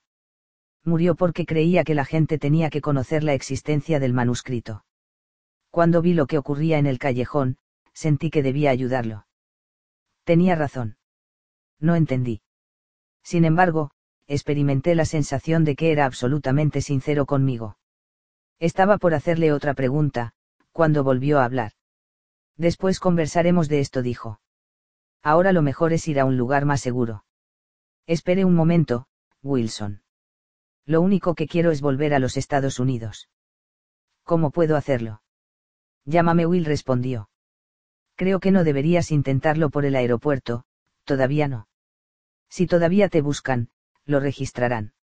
Tengo unos amigos que viven en las afueras de la ciudad. Te esconderán. Tienes varias formas de salir del país. Una vez que estés listo, ellos te dirán a dónde ir. Abrió la puerta del cuarto y miró dentro del negocio, después salió y se fijó que pasaba en la calle. Cuando regresó, me hizo señas de que lo siguiera. Caminamos por la calle en dirección a un jeep azul que Will señaló. Al subirnos, noté que en el asiento trasero había alimentos envasados, carpas y mochilas, como para un largo viaje. Anduvimos en silencio. Me recliné en el asiento del acompañante y traté de pensar. Tenía un nudo de miedo en el estómago. Nunca me había imaginado algo así. ¿Y si me arrestaban y me encerraban en una cárcel peruana, o directamente me mataban? Debía evaluar la situación. No tenía ropa, pero sí dinero y una tarjeta de crédito, y, por alguna razón, confiaba en Will. ¿Qué hicieron tú y Dabsan para que los persiguieran? Me preguntó de repente Will. Que yo sepa, nada respondí. Conocí a Dabsan en el avión. Es historiador y venía a investigar el manuscrito en forma oficial. Representa a un grupo de científicos. Will se mostró sorprendido. El gobierno sabía que venía. Sí, había escrito a algunos funcionarios gubernamentales diciéndoles que esperaba cooperación. No puedo creer que hayan tratado de arrestarlo, ni siquiera traía las copias consigo. Tiene copias del manuscrito. Solo las dos primeras revelaciones. No tenía idea de que hubiera copias en los Estados Unidos. ¿Dónde las consiguió? En un viaje anterior le dijeron que había un sacerdote que conocía el manuscrito. No pudo encontrarlo pero halló las copias escondidas detrás de su casa. Will se entristeció. José. ¿Quién? Pregunté. Era el amigo del que te hablé, el que mataron. Estaba empeñado en que el manuscrito fuera conocido por la mayor cantidad posible de gente. ¿Qué le pasó? Lo asesinaron. No sabemos quién. Hallaron el cuerpo en el monte a kilómetros de su casa. Yo sostengo que fueron sus enemigos. El gobierno. Cierta gente del gobierno o la iglesia. Su iglesia podría llegar tan lejos. Quizá. La iglesia está secretamente en contra del manuscrito. Hay unos pocos sacerdotes que entienden el documento y lo defienden bajo cuerda, pero deben ser muy cuidadosos. José habló abiertamente del tema a todo el que quisiera oírlo. Le advertí durante meses, antes de su muerte, que fuera más sutil, que dejara de dar copias al primero que aparecía. Me dijo que hacía lo que debía hacer. ¿Cuándo fue descubierto el manuscrito? Pregunté. Fue traducido por primera vez hace tres años. Pero nadie sabe cuándo lo descubrieron. Creemos que el original circuló entre los indios durante años, hasta que fue hallado por José. Solo él pudo hacerlo traducir. Desde luego, una vez que la Iglesia averiguó qué decía el manuscrito, trataron de eliminarlo del todo. Ahora, lo único que tenemos son copias. Creemos que destruyeron el original. Will había conducido hacia el este de la ciudad y ahora íbamos por una ruta angosta de doble carril en una zona muy irrigada. Pasamos varias viviendas pequeñas de chapa y luego una amplia propiedad con un cerco costoso. Te habló Dabsan de las dos primeras revelaciones. Me preguntó Will. Me habló de la segunda revelación, respondí. Una amiga me mencionó la primera. Habló con un sacerdote en otro momento, con José, supongo. ¿Entiendes esas dos revelaciones? Creo que sí. Entiendes que los encuentros casuales a menudo tienen un significado más profundo. Parecería que todo este viaje ha sido una sucesión de coincidencias, repuse. Eso empieza a ocurrir una vez que comenzamos a estar atentos y conectados con la energía. Conectados. Will sonrió. Es algo que se menciona más adelante en el manuscrito. Me gustaría saber más al respecto. Ya hablaremos de eso más tarde, dijo, y me indicó con un gesto que iba a doblar para tomar un camino de tierra. Unos 30 metros más adelante había una modesta granja de madera. Will avanzó hasta un árbol grande que había a la derecha de la casa y estacionó. Mi amigo trabaja para el propietario de una gran hacienda y dueño de gran parte de la tierra en esta zona, explicó, y le da esta casa. El hombre es muy poderoso y respalda en secreto el manuscrito. Aquí estarás a salvo. En la galería brillaba una luz, un hombre petizo y achaparrado, que parecía un peruano nativo, salió precipitadamente. Con una enorme sonrisa dijo, lleno de entusiasmo, algo en español. Cuando llegó al jeep, palmeó a Will en la espalda a través de la ventanilla abierta y me miró complacido. Will lo instó a hablar en inglés y luego nos presentó. Necesita ayuda, le aclaró al hombre. Quiere regresar a los Estados Unidos pero debe tener mucho cuidado. Creo que lo dejaré en tus manos. El hombre miraba a Will con atención. Vas a buscar otra vez la novena revelación, ¿no es cierto? Preguntó. Sí respondió Will, y se bajó del jeep. Abrí mi puerta y di la vuelta alrededor del vehículo. Will y su amigo caminaban hacia la casa manteniendo una conversación que yo no alcanzaba a oír. De pronto, el hombre dijo, empezaré los preparativos y se fue. Will volvió a donde yo me hallaba. ¿Qué quiso decir cuando te preguntó sobre la novena revelación? Pregunté. Una parte del manuscrito nunca fue encontrada. Con el texto original había ocho revelaciones, pero en él se menciona una más, la novena. Muchas personas la han buscado. ¿Sabes dónde está? No, en realidad no. ¿Y entonces cómo vas a encontrarla? Will sonrió. De la misma manera en que José encontró las ocho originales. De la misma manera en que tú encontraste las dos primeras y después te topaste conmigo. Si uno puede conectarse y generar suficiente energía, empiezan a ocurrir hechos coincidentes con regularidad. Dime cómo hacerlo, dije. ¿Qué revelaciones? Will me miró como si evaluara mi nivel de comprensión. El conectarse no es solamente una revelación, son todas. ¿Recuerdas que, en la segunda revelación, se describe que se enviarían exploradores al mundo para que, utilizando el método científico, descubrieran el significado de la vida humana en este planeta, pero que no regresarían enseguida? Sí. Bueno, las revelaciones restantes representan las respuestas que llegan al fin. Sin embargo, no provienen solamente de la ciencia institucional. Las respuestas a las que me refiero vienen de muchas áreas distintas de investigación. Los hallazgos de la física, la psicología, el misticismo y la religión llegan juntos a una nueva síntesis basada en una percepción de las coincidencias. Estamos aprendiendo los detalles de lo que significan las coincidencias, cómo funcionan y, al hacerlo, construimos una visión de la vida totalmente nueva, una revelación tras otra. Entonces quiero saber en qué consiste cada revelación, dije. Puedes explicármelas antes de irte. He visto que de esa manera no da resultado. Debes descubrir cada uno de una manera distinta. ¿Cómo? Sencillamente, sucede. El que yo te lo dijera no serviría para nada. Podrías disponer de información sobre cada una, pero no tendrías las revelaciones. Debes descubrirlas a lo largo de tu propia vida. Nos miramos en silencio. Will sonrió. Hablar con él me hacía sentir increíblemente vivo. ¿Por qué vas a buscar la novena revelación ahora? Le pregunté. Es el momento indicado.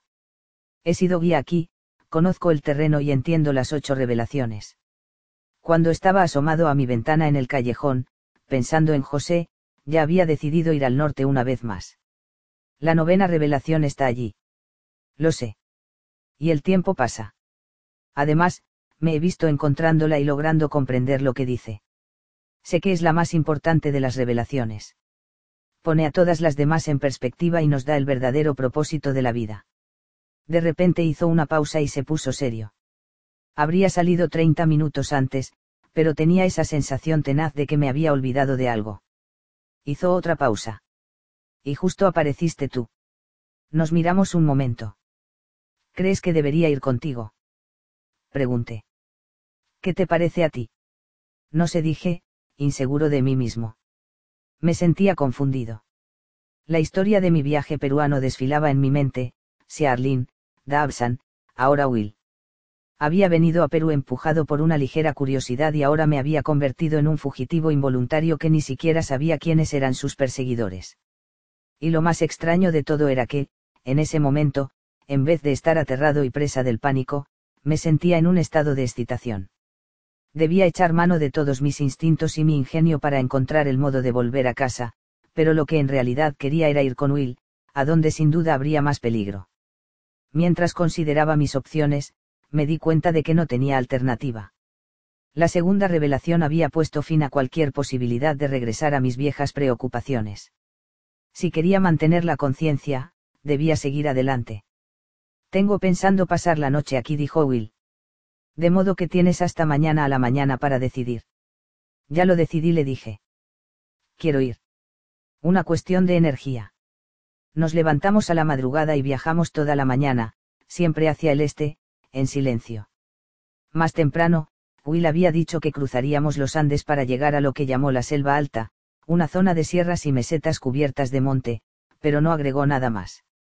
Yo le había hecho varias preguntas sobre su historia y sobre nuestro destino, pero, con cortesía, me hizo callar, indicándome que quería concentrarse en el camino. Al final callé por completo y me dediqué a contemplar el paisaje. Las vistas desde los picos de las montañas eran impresionantes. Alrededor de mediodía, cuando habíamos llegado a la última de las altas cumbres, paramos en un promontorio para almorzar unos sándwiches en el jeep y mirar el amplio valle estéril. Al otro lado había montañas más bajas, cubiertas de vegetación.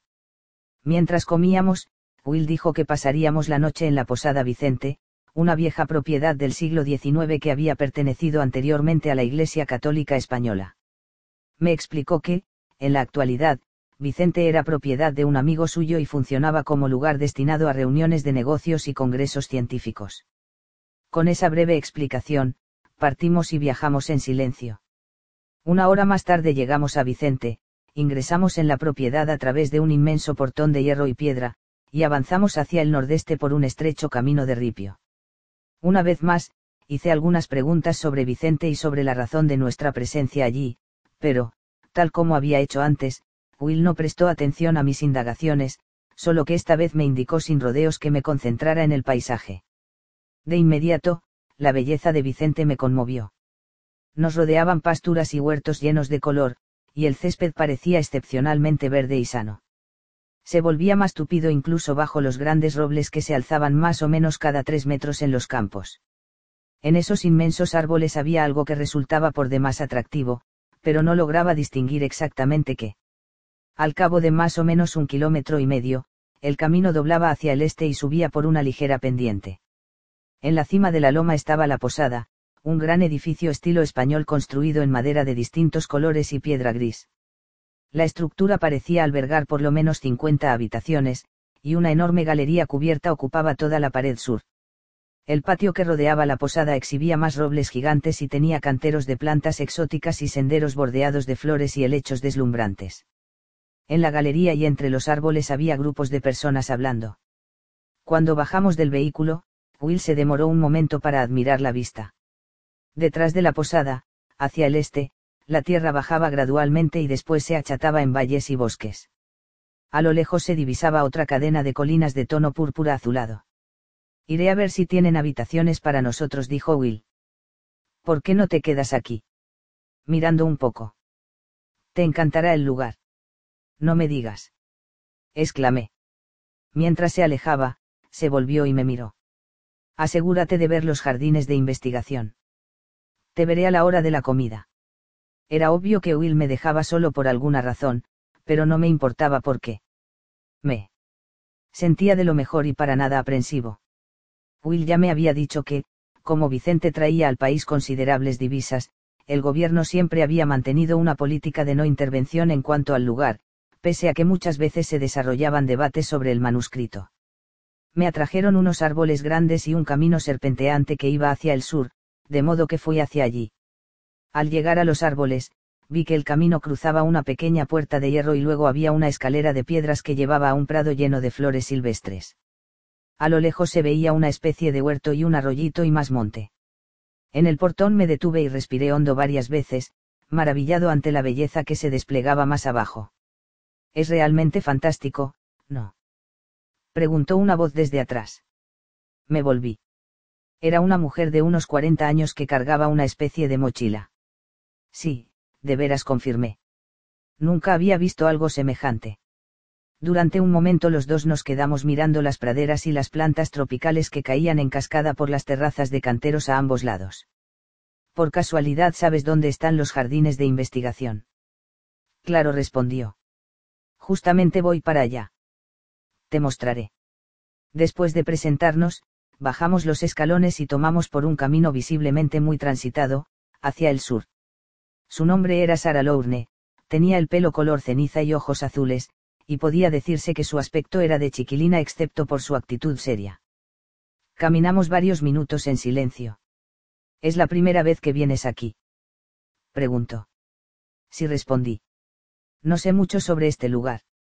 Bueno, llevo un año yendo y viniendo, de modo que puedo ponerte un poco al tanto. Hace más o menos unos 20 años, este sitio se hizo muy popular como una especie de centro científico internacional. Distintas organizaciones científicas realizaban sus reuniones aquí, sobre todo de biólogos y físicos. Y hace algunos años. Vaciló un instante y me miró. ¿Oíste hablar del manuscrito que se descubrió aquí, en Perú? Sí dije. Oí hablar de las dos primeras revelaciones. Quería contarle que estaba fascinado con el documento, pero me contuve pues no sabía si debía confiar del todo en ella. Eso pensé, comentó. Parecía que estabas recogiendo la energía de este sitio. Íbamos cruzando un puente de madera que atravesaba el arroyo. ¿Qué energía? inquirí. Se detuvo y se apoyó en la baranda del puente. ¿Sabes algo sobre la tercera revelación? Nada. Describe una nueva comprensión del mundo físico. Dice que nosotros, los seres humanos, aprenderemos a percibir lo que antes era un tipo de energía invisible. La posada se ha convertido en un lugar de reunión para los científicos interesados en estudiar y hablar de este fenómeno. O sea que los científicos consideran que esa energía es real. Pregunté. En ese instante se daba vuelta para cruzar el puente. Solo unos pocos respondió, y sufrimos ciertas presiones por ello. Eres científica, entonces. Enseño física en una pequeña universidad de Men y porque algunos científicos están en desacuerdo con ustedes. Permaneció un instante en silencio, pensativa. Tienes que entender la historia de la ciencia, dijo, y me miró como preguntándome si quería ahondar en el tema. Hice un gesto afirmativo con la cabeza para que continuara. Piensa por un momento en la segunda revelación. Una vez que cayó la visión medieval del mundo, de pronto los occidentales tomamos conciencia de que vivíamos en un universo totalmente desconocido. En el intento por entender la naturaleza de este universo, nos dimos cuenta de que debíamos separar de alguna manera los hechos y la superstición. En este sentido, los científicos adoptamos una actitud particular conocida como escepticismo científico, el cual, en efecto, exige pruebas sólidas para cada nueva afirmación referida a la forma en que funciona el mundo. Antes de creer en algo, queríamos pruebas que pudieran verse y tocarse toda idea que no podía ser probada de alguna forma física era rechazada en forma sistemática. Sin lugar a dudas continuó, esa actitud nos sirvió para los fenómenos más obvios de la naturaleza, para los objetos como rocas, cuerpos y árboles, objetos que todos podemos percibir independientemente de lo escépticos que podamos ser. Enseguida le dimos un nombre a cada parte del mundo físico e intentamos descubrir por qué el universo funcionaba como lo hacía. Al final, llegamos a la conclusión de que todo lo que ocurre en la naturaleza responde a alguna ley natural, que cada hecho tiene una causa física directa y comprensible. Me sonrió con complicidad. ¿Sabes? En muchos sentidos, los científicos no se han diferenciado demasiado de otros individuos de nuestra época. Decidimos, junto con todos los demás, dominar este lugar en que nos encontrábamos. La idea era crear una comprensión del universo que diera la sensación de que el mundo era seguro y manejable, y la actitud escéptica nos mantuvo concentrados en problemas concretos que daban una apariencia más tranquila a nuestra existencia. Habíamos avanzado por el sendero sinuoso desde el puente y, Tras pasar una pequeña pradera, llegamos a un lugar más densamente cubierto de árboles. Con esa actitud prosiguió, la ciencia apartó sistemáticamente del mundo lo incierto y lo esotérico. Siguiendo el pensamiento de Isaac Newton, llegamos a la conclusión de que el universo siempre opera de una manera predecible, como una enorme maquinaria, porque durante mucho tiempo eso fue lo único que pudo probarse.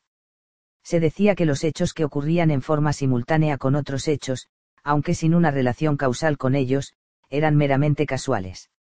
Entonces tuvieron lugar dos investigaciones que volvieron a abrirnos los ojos al misterio del universo. Mucho se ha escrito en las últimas décadas sobre la revolución en la física, pero los cambios en realidad derivan de dos conclusiones fundamentales, las de la mecánica cuántica y las de Albert Einstein. El trabajo de toda la vida de Einstein habría de mostrar que lo que percibimos como materia dura es en su mayor parte espacio vacío con una estructura de energía que lo atraviesa. Esto nos incluye a nosotros y lo que mostró la física cuántica es que, cuando miramos esas estructuras de energía en niveles cada vez más pequeños, pueden verse resultados asombrosos. Los experimentos han revelado que cuando rompemos pequeños aspectos de esa energía, lo que llamamos partículas elementales, y tratamos de observar cómo funcionan, el acto mismo de observación altera los resultados, como si esas partículas elementales se vieran afectadas por lo que el experimentador espera. Esto ocurre aun si las partículas aparecen en lugares a los que es absolutamente imposible que lleguen, dadas las leyes del universo tal como las conocemos, dos lugares al mismo tiempo, adelante y atrás en el tiempo, ese tipo de cosas. Se detuvo y volvió a ponerse frente a mí. En otras palabras, la materia básica del universo, en su núcleo, va pareciéndose a una especie de energía pura, maleable a la intención y la expectativa humanas hasta un punto que pone en duda nuestro viejo modelo mecanicista del universo, como si nuestra expectativa misma hiciera fluir nuestra energía en el mundo y afectara otros sistemas de energía. Lo cual, por supuesto, es exactamente lo que nos llevaría a creer la tercera revelación. Sacudió la cabeza. Por desgracia, la mayoría de los científicos no toman en serio esta idea. Prefieren seguir siendo escépticos y esperar a ver si podemos probarlo. Eh, Sara, estamos aquí. Gritó desde lejos una voz apagada. A la derecha, a unos 50 metros entre los árboles, se veía a alguien haciendo señas. Sara me miró. Tengo que ir a hablar unos minutos con esos muchachos. Llevo conmigo una traducción de la tercera revelación, si quieres buscar un lugar y leer algo mientras no estoy. Sí, por supuesto acepté. Sacó una carpeta del bolso, me la dio y se alejó. Tomé la carpeta y miré en derredor buscando un lugar para sentarme. El suelo estaba cubierto de pequeños arbustos y se hallaba ligeramente húmedo, pero hacia el este el terreno se elevaba hasta algo que parecía otro montículo. Decidí caminar en esa dirección en busca de un lugar seco. Ya en la cima de la elevación, me quedé estupefacto. Era otro lugar de increíble belleza. Los robles nudosos se alzaban a unos cinco metros de distancia unos de otros y sus anchas copas se unían en lo alto, creando una suerte de bóveda. En la base crecían plantas tropicales de un metro veinte o un metro cincuenta de alto, con hojas de hasta 25 centímetros de ancho. Entre ellas aparecían grandes helechos y exuberantes arbustos con flores blancas. Escogí un lugar seco y me senté. Percibía el olor húmedo de las hojas y la fragancia de los pimpollos. Abrí la carpeta y busqué el comienzo de la traducción. Una breve introducción explicaba que la tercera revelación aporta una comprensión transformada del universo físico. Sus palabras eran un eco del resumen de Sara. Predecía que en algún momento, hacia el final del segundo milenio, los seres humanos descubrirían una nueva energía que originaba todas las cosas incluidos nosotros y emanaba de ellas. Analicé esa idea por un instante y después leí algo que me fascinó, el manuscrito afirmaba que la percepción humana de esa energía empieza primero con una sensibilidad acentuada respecto de la belleza. Mientras reflexionaba sobre esto, atrajo mi atención alguien que pasaba por el camino que corría más abajo.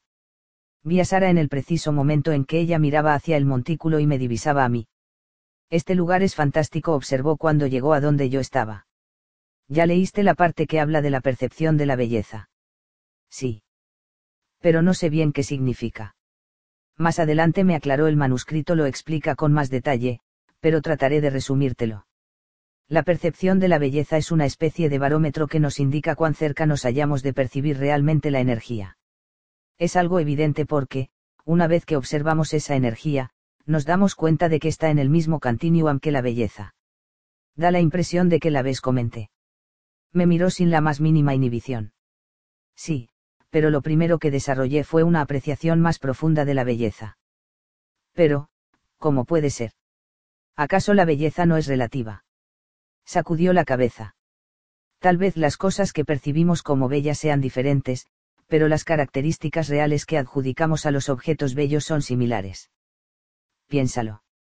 Cuando algo te parece hermoso, exhibe una mayor presencia y precisión de forma e intensidad de color, ¿no es cierto? Se destaca. Brilla. Parece casi iridiscente comparado con la opacidad de otros objetos menos atractivos. Asentí. Mira este sitio, continuó. Sé que estás deslumbrado con él, porque todos lo estamos. Este lugar se nos viene encima. Los colores y las formas parecen aumentados. Y bien, el siguiente nivel de percepción consiste en ver un campo de energía alrededor de todo.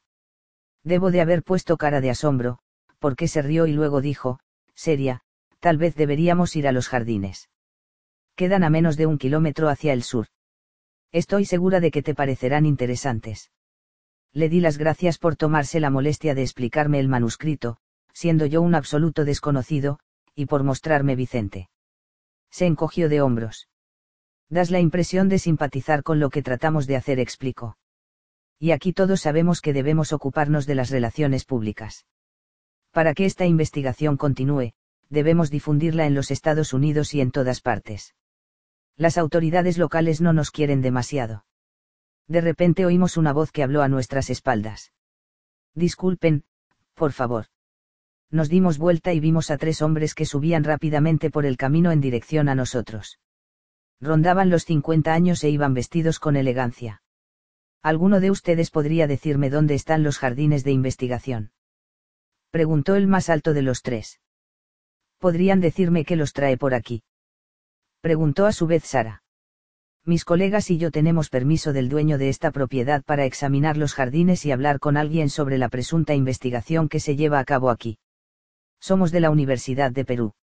Al parecer, no están de acuerdo con nuestros hallazgos, comentó Sara, sonriendo, en un esfuerzo evidente por suavizar la situación. Por supuesto que no replicó otro de los hombres. Creemos que es absurdo afirmar que ahora se puede ver cierta energía misteriosa cuando nunca antes fue observada. ¿Ha tratado de verla? inquirió Sara. El hombre la ignoró y volvió a preguntar, ¿puede dirigirnos a los jardines? Por supuesto respondió Sara. Unos 100 metros más adelante verán un camino que dobla hacia el este. Tómenlo y más o menos a unos 400 metros los verán. Gracias dijo el hombre alto al tiempo que los tres emprendían la marcha a toda velocidad. Los mandaste para otro lado, observe. En realidad no respondió Sara. De ese lado hay otros jardines.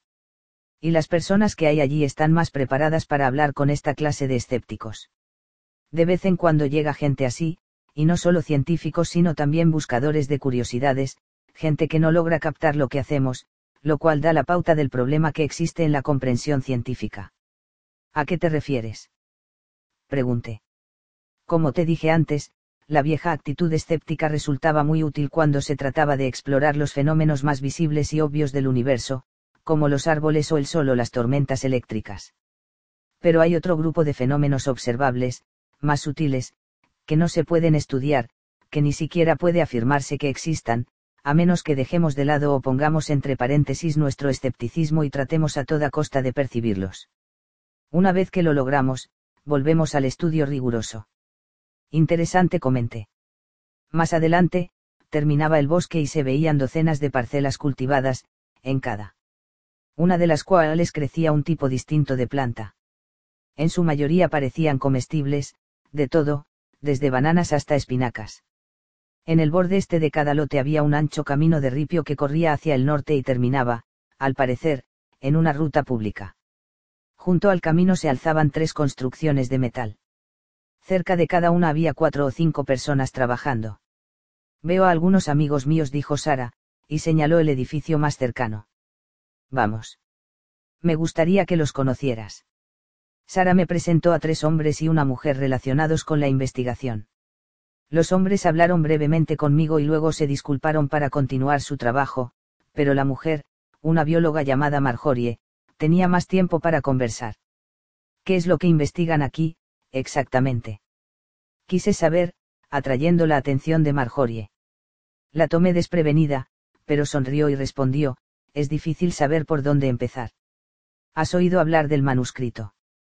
De las primeras secciones comenté. Acabo de empezar la tercera revelación. Bueno, por eso estamos todos aquí. Ven, te mostraré. Me hizo señas de que la siguiera y rodeamos el edificio de metal hasta llegar a una parcela de habas. Noté que estaban excepcionalmente sanas, sin hojas secas ni daños visibles producidos por insectos. Las plantas crecían en un suelo rico en humus y casi esponjoso, y cada planta se hallaba bien separada de las otras, los tallos y las hojas estaban cerca pero nunca tocaban los de la planta vecina. Señaló la planta más próxima. Hemos tratado de ver estas plantas como sistemas totales de energía y pensar en todo lo que necesitan para florecer, suelo, nutrientes, humedad, luz. Lo que descubrimos es que el ecosistema total alrededor de cada planta es en realidad un sistema viviente, un organismo. Y la salud de cada una de las partes repercute en la salud del todo. Vaciló y luego dijo, lo esencial es que, una vez que empezamos a pensar en las relaciones de energía alrededor de la planta, comenzamos a ver resultados asombrosos. En nuestros estudios, las plantas no eran particularmente más grandes, pero, según los criterios nutrimentales, eran más potentes. ¿Cómo lo medían? Contenían más proteínas, hidratos de carbono, vitaminas y minerales. Me miró con cierta ansiedad. Pero eso no era lo más asombroso. Descubrimos que las plantas que recibían atención humana más directa eran aún más potentes. ¿Qué clase de atención? Pregunté. Bueno, explicó, remover la tierra, revisarlas todos los días, esa clase de cosas. Iniciamos un experimento con un grupo de control, algunas recibían atención especial y otras no, y la conclusión se confirmó. Es más, ampliamos el concepto e hicimos que un investigador no solo les dedicara más atención sino que les pidiera mentalmente que crecieran más fuertes. La persona se sentaba con ellas y concentraba toda su atención y preocupación en su crecimiento. Y crecieron más fuertes. En proporciones significativas, y también más rápido. Es increíble. Sí, realmente, su voz se apagó cuando vio que se nos acercaba un hombre mayor, de unos 60 años. El señor que se acerca es micronutricionista, comentó con discreción. Vino por primera vez hace un año, y de inmediato tomó licencia en la Universidad de Washington. Es el profesor Haynes. Ha hecho varios estudios estupendos. Cuando llegó, nos presentaron. Era un hombre robusto, de pelo negro con las sienes canousas. Aguijoneado por Marjorie, el profesor resumió su investigación. Me contó que su mayor interés era el funcionamiento de los órganos del cuerpo, evaluado mediante análisis de sangre de alta sensibilidad, y en especial en la medida en que ese funcionamiento se relacionaba con la calidad de la comida ingerida. Me dijo que le interesaban mucho los resultados de un estudio en particular que mostraba que, aunque ciertas plantas muy nutritivas del tipo de las cultivadas en Vicente aumentaban en forma considerable la eficiencia del cuerpo, ese incremento estaba muy por encima de lo que razonablemente podía esperarse de los nutrientes en sí, tal como entendemos que funcionan en la fisiología humana algo inherente a la estructura de esas plantas producía un efecto aún no explicado. Miré a Marjorie y pregunté, entonces, el concentrar la atención en esas plantas les transmitió algo que, al ser comidas, aumenta la fuerza humana. Esa es la energía que se menciona en el manuscrito. Marjorie miró al profesor. Este me dirigió una sonrisa a medias. Todavía no lo se repuso. Lo interrogué acerca de su futura investigación y me explicó que quería hacer un duplicado del jardín en el estado de Washington y emprender algunos estudios a largo plazo, para ver si las personas que comen esas plantas tienen más energía o son más sanas durante un periodo más prolongado. Mientras él hablaba, yo no podía evitar mirar cada tanto a Marjorie. De pronto me pareció increíblemente hermosa. Su cuerpo se veía largo y esbelto aún debajo de los pantalones anchos y la remera. Tenía los ojos castaño oscuro, y el pelo, del mismo color, le caía en rulos pequeños alrededor de la cara. Sentí una fuerte atracción física. En el preciso instante en que tomé conciencia de esta atracción, se volvió, me miró a los ojos y se apartó de mí un paso. Tengo que ver a alguien, dijo. Tal vez te vea luego. Se despidió de Haynes, me sonrió con timidez y, después de pasar ante el edificio metálico, se alejó por el camino. Al cabo de unos minutos de conversación con el profesor, lo saludé y volví a donde estaba Sara. Seguía hablando animadamente con uno de los otros investigadores, pero, cuando pasé, me siguió con la mirada. Al acercarme, el hombre que estaba con ella sonrió y entró en el edificio. ¿Averiguaste algo? Me preguntó Sara. Si respondí distraído. Parecería que esta gente está haciendo cosas interesantes. Yo miraba hacia abajo cuando ella preguntó, ¿a dónde fue Marjorie? Al levantar los ojos, vi que me miraba con aire divertido. Dijo que debía ver a alguien. ¿La hiciste enojar? Me preguntó, ahora sonriendo. Rey. Supongo que sí. Pero no dije nada. No hacía falta replicó. Marjorie detectó un cambio en tu campo. Era evidente. Yo lo vi perfectamente. Un cambio en mi qué. En el campo energético alrededor de tu cuerpo. La mayoría de nosotros hemos aprendido a verlos, al menos con cierta luz. Cuando una persona tiene pensamientos sexuales, la energía de la persona se arremolina de alguna manera y se proyecta realmente hacia la persona que es objeto de la atracción. Todo me parecía absolutamente irreal, pero antes de que pudiera comentarlo nos distrajo un grupo que salía del edificio de metal. Es la hora de las proyecciones de energía, dijo Sara. ¿Te gustará ver esto? Seguimos a cuatro muchachos, al parecer estudiantes, hasta una parcela de trigo. Cuando nos acercamos, me di cuenta de que la parcela estaba subdividida en dos parcelas más, cada una de un poco más de tres metros cuadrados. En una de ellas el trigo tenía unos 60 centímetros de alto. En la otra, las plantas tenían menos de 25 centímetros. Los hombres caminaron alrededor de la parcela donde crecía el trigo más alto y se sentaron, uno en cada punta, mirando hacia adentro. Como siguiendo alguna señal, todos parecían concentrar los ojos en las plantas. El sol del atardecer brillaba a mis espaldas y banaba la parcela con una luz ámbar claro, en tanto que el bosque se veía oscuro a lo lejos. La parcela de trigo y los estudiantes se dibujaban contra ese fondo casi negro. Sara se hallaba parada detrás de mí. Esto es perfecto, dijo. Mira. ¿Ves? ¿Qué cosa? Están proyectando su energía sobre las plantas. Miré atentamente la escena pero no logré detectar nada. No veo nada, dije. Entonces agáchate, me indicó Sara, y concéntrate en el espacio entre las personas y las plantas.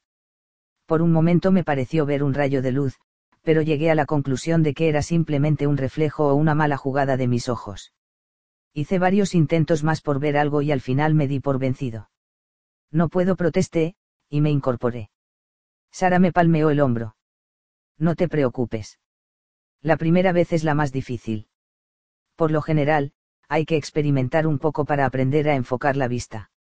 Uno de los meditadores nos miró y se llevó el índice a los labios, de modo que caminamos hacia el edificio. ¿Te quedarás mucho tiempo aquí en Vicente? Me preguntó Sara. Es probable que no respondí. La persona con la que vine está buscando la última parte del manuscrito. Me miró sorprendida. Pensé que ya lo habían localizado todo. Aunque en realidad no sé. He estado tan concentrada en la parte que corresponde a mi trabajo, que no he leído demasiado del resto. Instintivamente busqué el bolsillo de mi pantalón, pues no estaba seguro de seguir teniendo la traducción de Sara. Estaba enrollada en el bolsillo trasero. ¿Sabes? Dijo Sara. Hemos descubierto que hay dos momentos del día más propicios para ver los campos energéticos. Uno es el atardecer. El otro, el amanecer.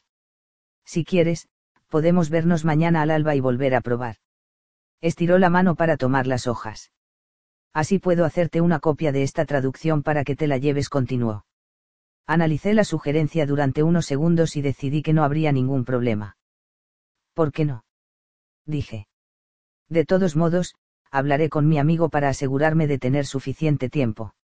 Le sonreí que te hace pensar que puedo aprender a ver eso. Digamos que es un presentimiento acordamos encontrarnos en la colina a las seis de la mañana, y emprendí solo el regreso a la posada.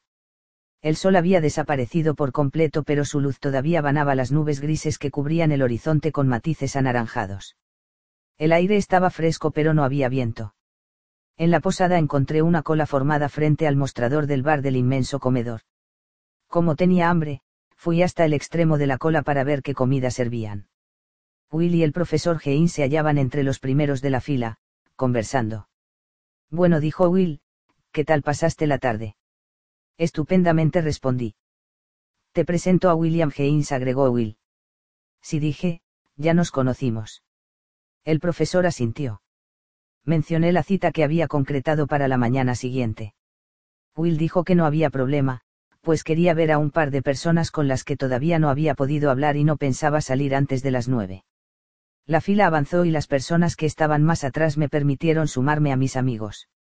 Me ubiqué a, lado del profesor. ¿Qué piensa, entonces, de lo que estamos haciendo aquí? Me preguntó Haynes. No se repuse. Trato de absorberlo de a poco. La idea de los campos de energía es nueva para mí. La prueba de su existencia es nueva para todos, contestó, pero lo interesante es que esta energía es lo que siempre buscó la ciencia, algo que estuviera implícito en toda materia. A partir de Einstein, en particular, la física ha buscado una teoría unificada. No sé si esta lo es o no, pero, en todo caso, este manuscrito estimuló investigaciones interesantes. ¿Qué necesitaría la ciencia para aceptar esta idea? Pregunté. Una forma de medirla respondió la existencia de esa energía no es tan extraña, en realidad. Los maestros de Karate hablan de una energía chi subyacente, responsable de sus hazañas aparentemente imposibles de romper ladrillos con las manos y ser capaces de permanecer sentados en un lugar, inmóviles, mientras cuatro hombres tratan de empujarlos. Y todos hemos visto atletas que hacen movimientos espectaculares, que se contorsionan, se tuercen y cuelgan en el aire desafiando la ley de gravedad. Todo esto es consecuencia de esa energía oculta a la que tenemos acceso. Obviamente concluyó, no será aceptado hasta que más gente lo vea por sí misma. ¿Alguna vez la observó? Pregunté. He observado algo, repuso. En realidad, depende de lo que hayamos comido. ¿Cómo? Bueno, las personas de aquí que ven con facilidad esos campos energéticos comen sobre todo vegetales. Y en general, solo estas plantas muy potentes que ellos mismos cultivaron. Señaló la mesa de comidas. Estas son algunas de ellas, aunque, gracias a Dios, también sirven algo de pescado y hacen trampa para algunos viejos como yo, adictos a la carne. Pero si me obligo a comer de otra manera, sí, puedo ver algo. Le pregunté por qué no cambiaba su dieta durante lapsos más prolongados. No lo sé, dijo. Los viejos hábitos son difíciles de dejar.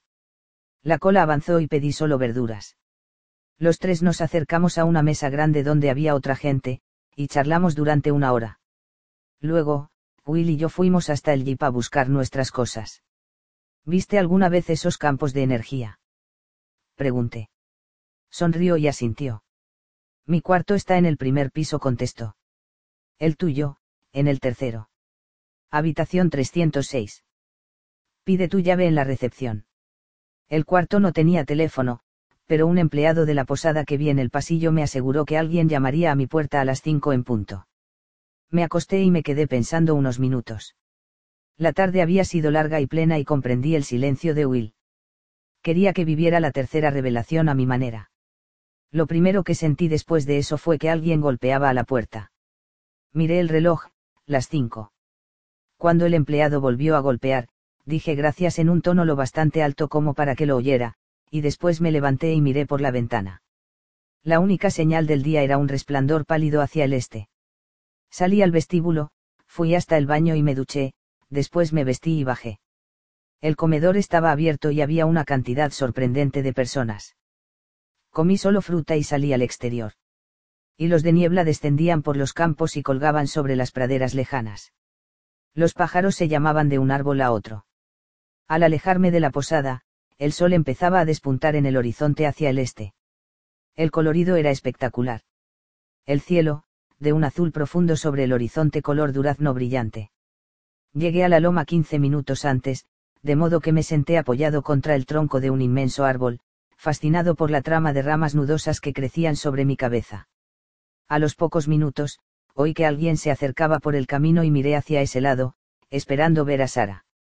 Vi, en cambio, a alguien a quien no conocía, un hombre de unos 45 años. Se apartó del camino y caminó hacia mí sin verme. Cuando se hallaba a menos de tres metros, me vio y se asustó, lo cual me hizo sobresaltar a mí también. Ah, hola dijo, con un fuerte acento de Brooklyn. Llevaba puestos unos vaqueros y botas de montar, y lucía un cuerpo muy atlético y trabajado. Tenía el pelo ondulado y se veía que empezaba a perderlo. Hice un gesto de saludo con la cabeza. Perdón por llegar tan intempestivamente, se disculpó. No hay problema. Me dijo que se llamaba Philstone, y yo le dije quién era y que estaba esperando a una amiga. Sin duda estás haciendo alguna investigación aquí, agregué. En realidad no respondió. Trabajo para la Universidad de California del Sur. Estamos haciendo estudios en otra provincia sobre la reducción de selvas tropicales, pero cada vez que puedo vengo aquí y me tomo un descanso. Me gusta vagar por donde las selvas son tan distintas. Miró en derredor. Te das cuenta de que estos árboles tienen casi 500 años. Esta es realmente una selva virgen, algo muy raro. Todo está en perfecto equilibrio, los árboles más altos filtran la luz del sol, permitiendo que una gran variedad de plantas tropicales se desarrollen abajo. La vida de las plantas en una selva tropical también se remonta muy lejos, pero se desarrolla de otra manera. En esencia es jungla. Esto se parece más a una selva vieja de una zona templada, como en los Estados Unidos. Nunca vi algo como esto comenté. Lo sé me confirmó. Quedan pocas. La mayoría de las que conozco fueron vendidas por el Estado a empresas madereras, como si todo lo que pudiera verse en una selva así fueran tablones de madera, maldito sea el que se mete con un lugar así. Mira qué energía. ¿Puedes ver la energía aquí? Pregunté. Me miró fijo, como pensando si debía explayarse en el tema o no. Sí, puedo, dijo al fin. Pues yo no he podido, repuse. Ayer lo intenté mientras meditaban con las plantas en el jardín. Oh, al principio yo tampoco veía campos tan grandes, explicó. Tuve que empezar mirándome los dedos. ¿A qué te refieres?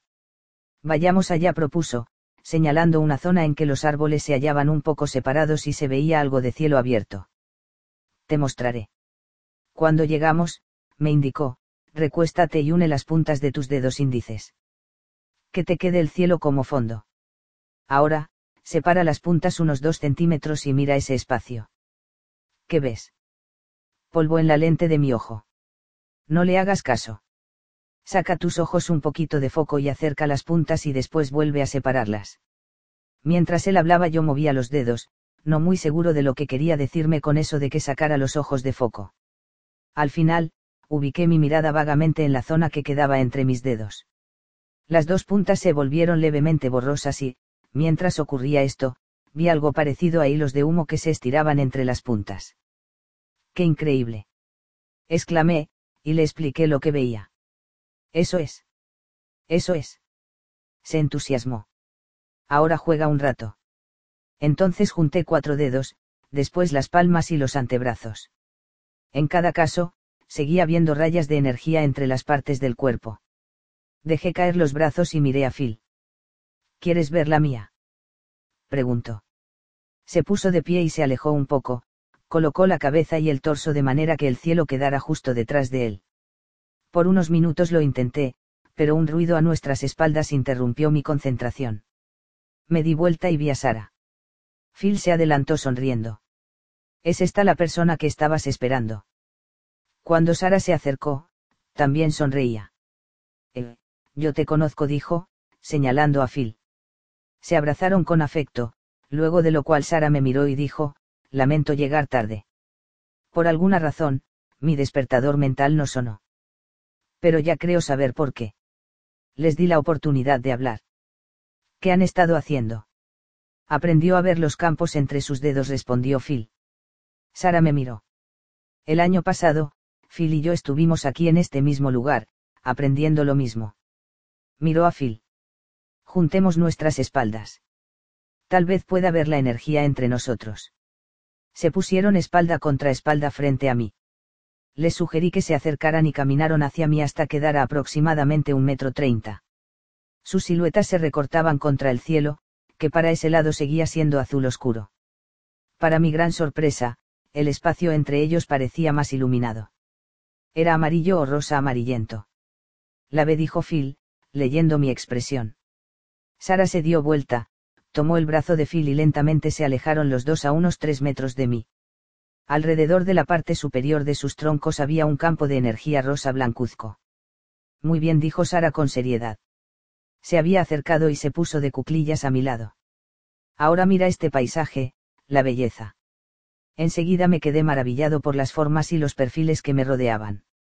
Me sentía capaz de concentrarme en cada uno de los inmensos robles en su totalidad, no simplemente en una parte, sino en la totalidad de su forma al mismo tiempo. Me impactó de inmediato la forma singular y la configuración distinta de las ramas que cada uno mostraba.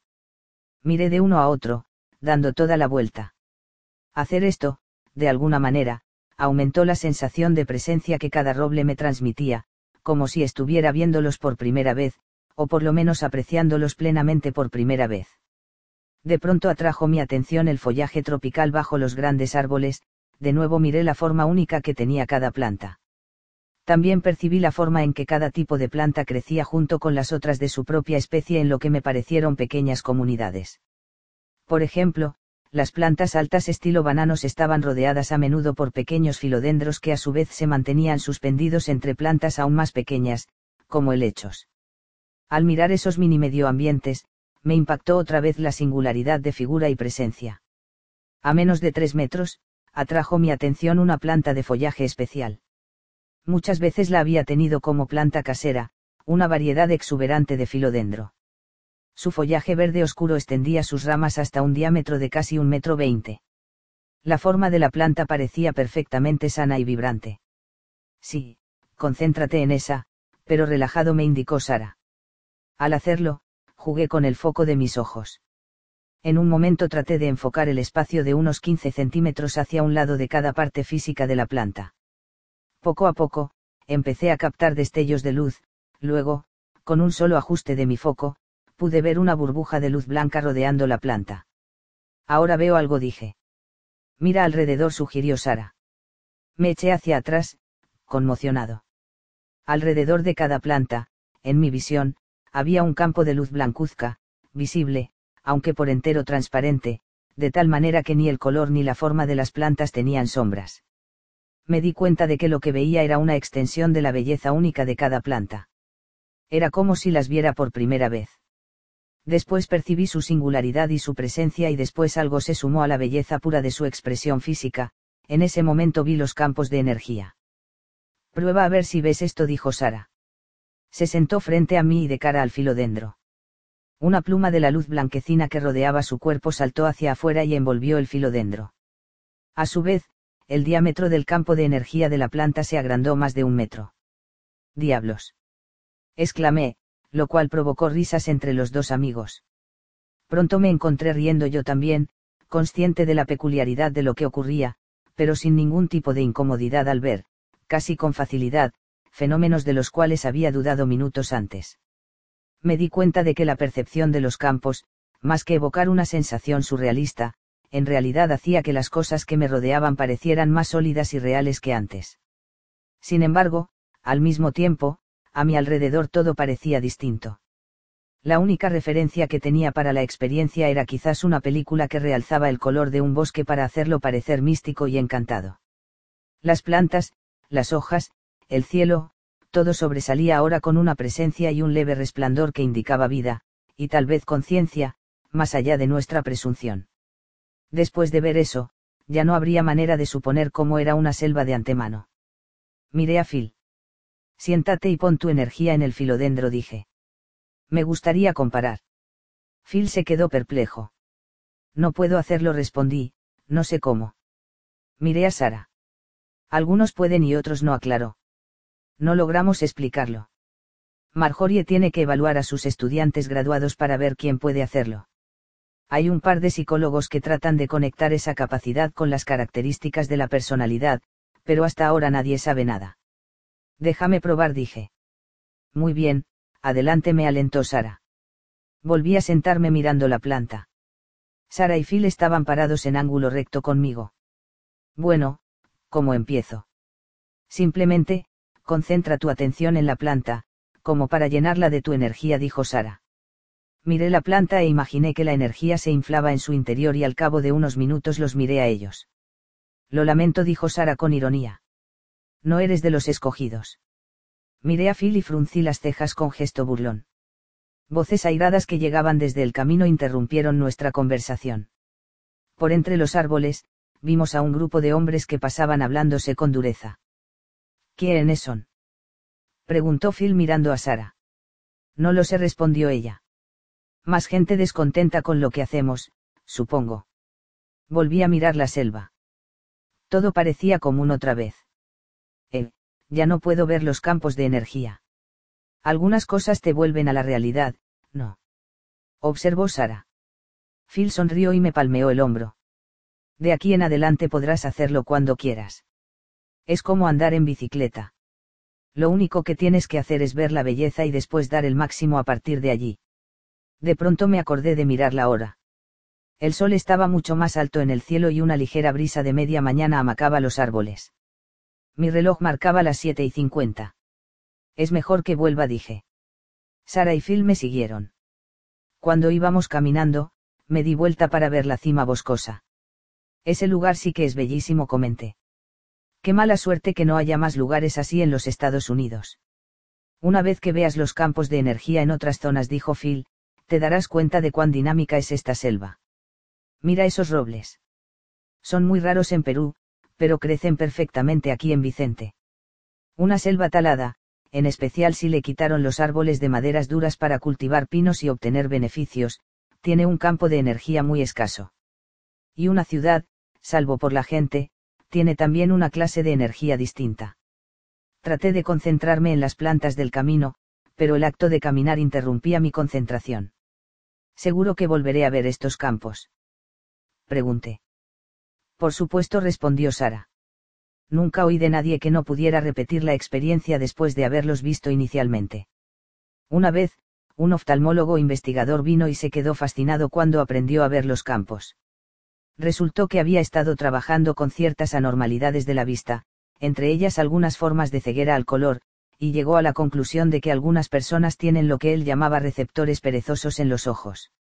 A muchos les había enseñado a ver colores que nunca antes habían experimentado. Según él, ver los campos de energía era lo mismo, despertar a otros receptores dormidos, algo que, en teoría, todos podemos hacer. Me encantaría vivir en un lugar como este, dije. A quien no respondió Phil, y nos miró primero a mí y después a Sara. El doctor Hein sigue aquí. Sí dijo Sara. No puede irse. Phil me miró. Ahí tienes a un tipo que está realizando estudios interesantes sobre lo que esta energía puede hacer por nosotros. Sí repuse. Ayer hablé con él. La última vez que estuve aquí continuó Phil, me habló del estudio que le gustaría realizar observando los efectos físicos de estar simplemente cerca de ciertos medios de alta energía, como esa selva.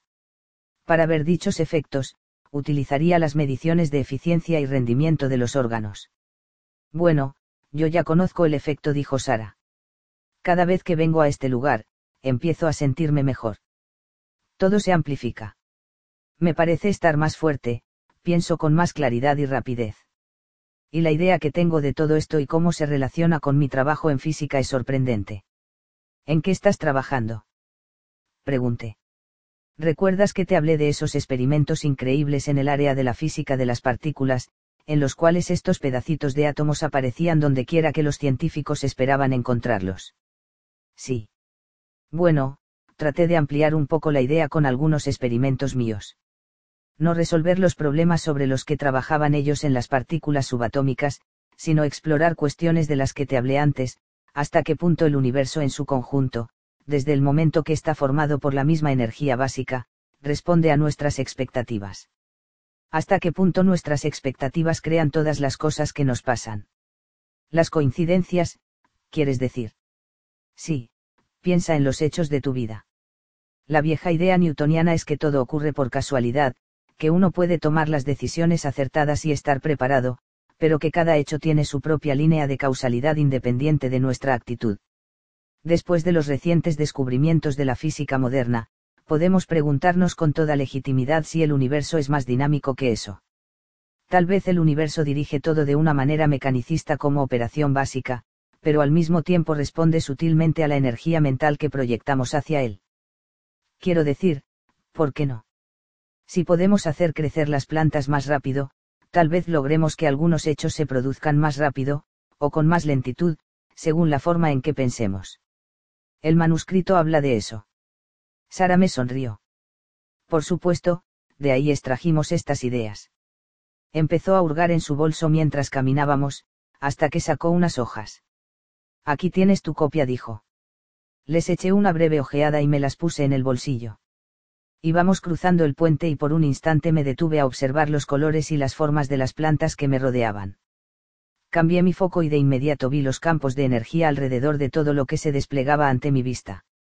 Tanto Sara como Phil tenían campos anchos que parecían teñidos de verde amarillento, aunque el de Sara cada tanto resplandecía con un color rosado.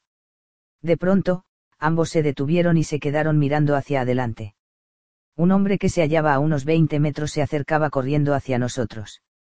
Una sensación de ansiedad me invadió el estómago, pero estaba decidido a mantener mi visión de la energía.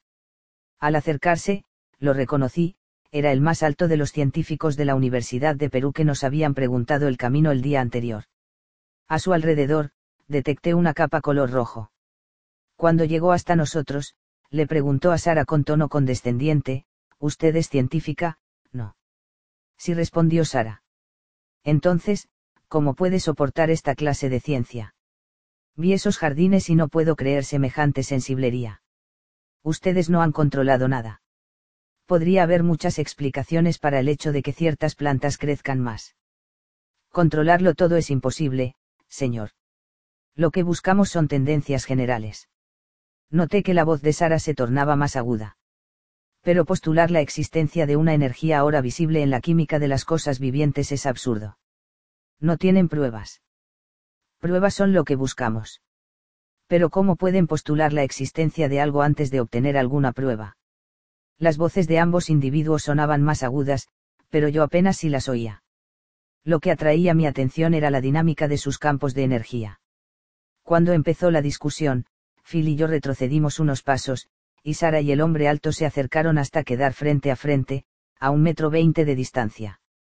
De inmediato, sus campos de energía parecieron volverse más densos y de alguna manera agitados, como por una vibración interior.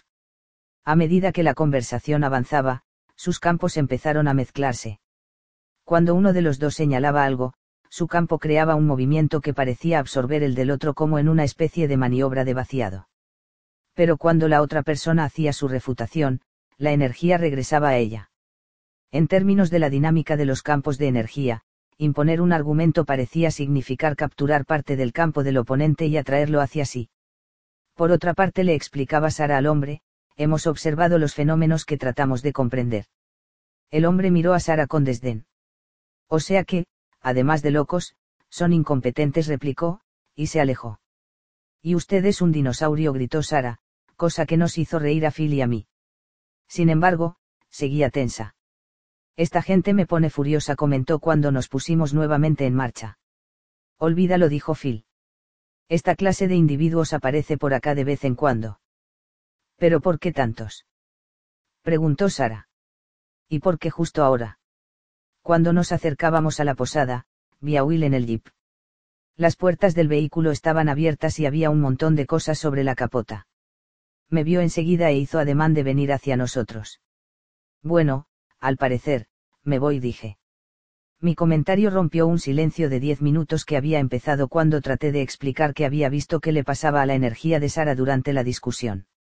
Evidentemente, no lo había hecho muy bien, porque mis comentarios provocaron solo miradas vacías y nos hundieron en un largo momento de abstracción. Ha sido un placer conocerte, dijo Sara, y extendió la mano. Phil miraba el jeep. ¿Ese es Willie Ames? Preguntó. Es el tipo con el que viajas. Sí dije. ¿Por qué? Preguntaba, no más.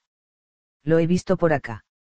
Conoce al dueño de este lugar y pertenecía al primer grupo que fomentó la investigación de los campos de energía aquí. Ven a verlo, dije. No, tengo que irme, replicó. Te veré otra vez por aquí. Estoy seguro de que vas a volver. Sin duda. Sara agregó que también tenía que irse y que podía ponerme en contacto con ella por intermedio de la posada. Los demoré unos minutos más agradeciéndoles sus enseñanzas. Sara se puso seria. Ver la energía, captar esta nueva forma de percibir el mundo físico, es algo que funciona como una especie de contagio. No lo entendemos, pero cuando una persona frecuenta a otras que ven esa energía, por lo general empieza a verla ella también. Así que muéstrasela a otros. Asentí y fui hasta el jeep. Will me saludó con una sonrisa. ¿Estás listo? Pregunté. Casi me respondió. ¿Qué tal lo de esta mañana? Interesante dije. Tengo mucho de qué hablarte. Mejor lo dejamos para después. Tenemos que salir de aquí. Hay algunos problemitas. Me acerqué. ¿Qué ocurre? Pregunté. Nada grave repuso. Después te cuento. Busca tus cosas. Entré en la posada y recogí las pocas cosas que había dejado en mi cuarto. Will me había dicho antes que no tendría que pagar, cortesía del dueño, de modo que pasé por la recepción, le entregué la llave al conserje y volví hasta donde se encontraba el jeep.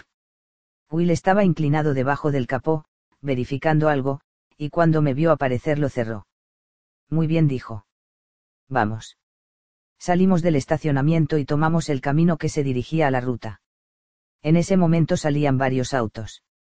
Bueno, ¿qué pasa? Le pregunté a Will. Unos funcionarios locales, junto con algunos científicos, hicieron una denuncia contra la gente asociada a este centro de conferencias. No dicen que haya nada ilegal, solo que algunos de los que están acá podrían no ser científicos auténticos. Esas autoridades podrían causar un montón de problemas, y eso sí impediría que la posada siguiera funcionando. Lo miré sin articular palabra y continuó, ¿sabes? Normalmente, la posada alberga a varios grupos al mismo tiempo. Solo unos pocos efectúan investigaciones relacionadas con el manuscrito. Los demás son grupos concentrados en sus propias disciplinas, que vienen por la belleza del lugar. Si los funcionarios se vuelven muy hostiles y crean un clima negativo, los grupos dejarán de reunirse acá. Creí oírte decir que los funcionarios locales no iban a meterse con el dinero del turismo que llegaba a Vicente. Pensé que no lo harían. Alguien los tiene mal con lo del manuscrito. En los jardines alguien se dio cuenta de lo que pasaba. No, en realidad no dije.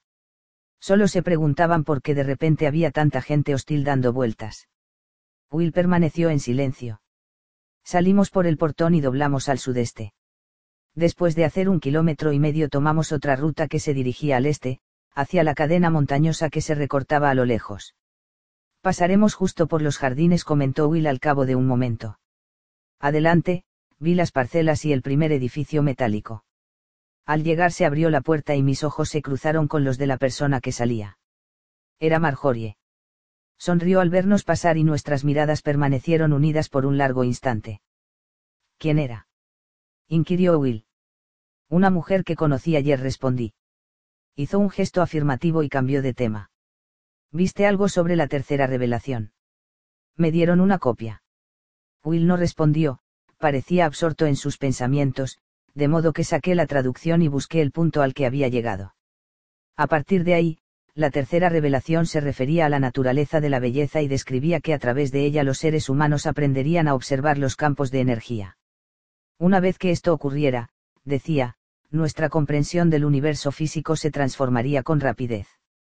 Por ejemplo, empezaríamos a comer más alimentos todavía llenos de esa energía, y tomaríamos conciencia de que ciertas localidades irradian más energía que otras, siendo los medios naturales más viejos, en especial las selvas, los de mayor irradiación.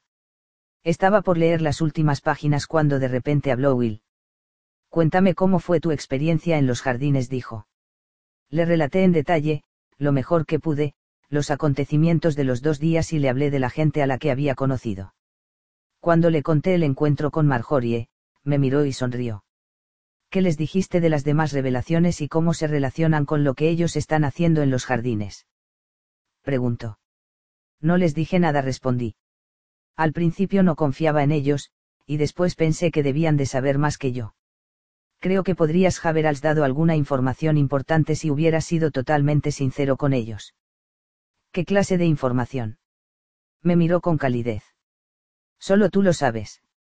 No encontré nada para decir, de modo que me puse a mirar el paisaje. El terreno se volvía cada vez más montañoso y rocoso. Grandes afloramientos de granito se proyectaban sobre el camino.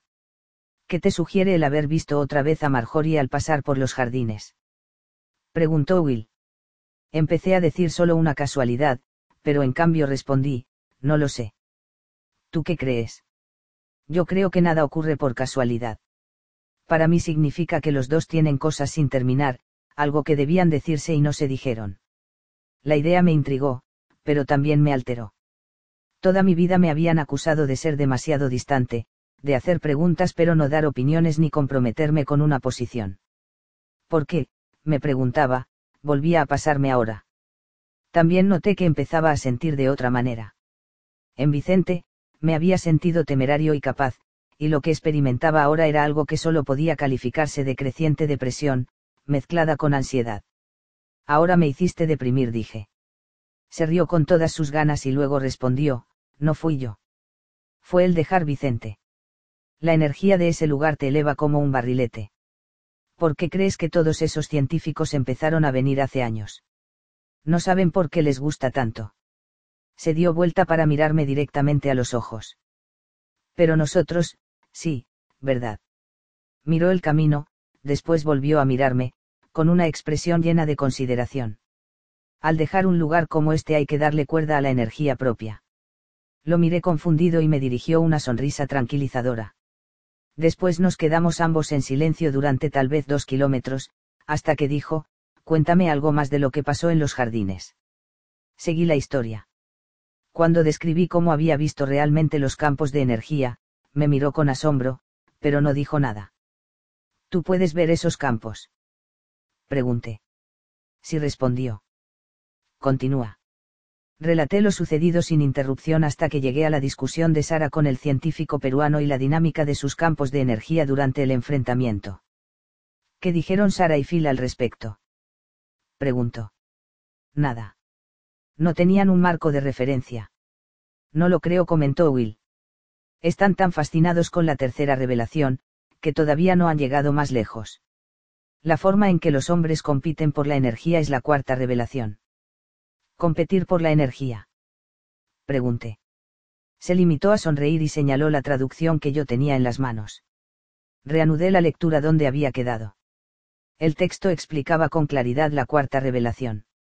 Decía que finalmente los hombres verían el universo contenido en una energía dinámica única, una energía que puede sostenemos y responder a nuestras expectativas.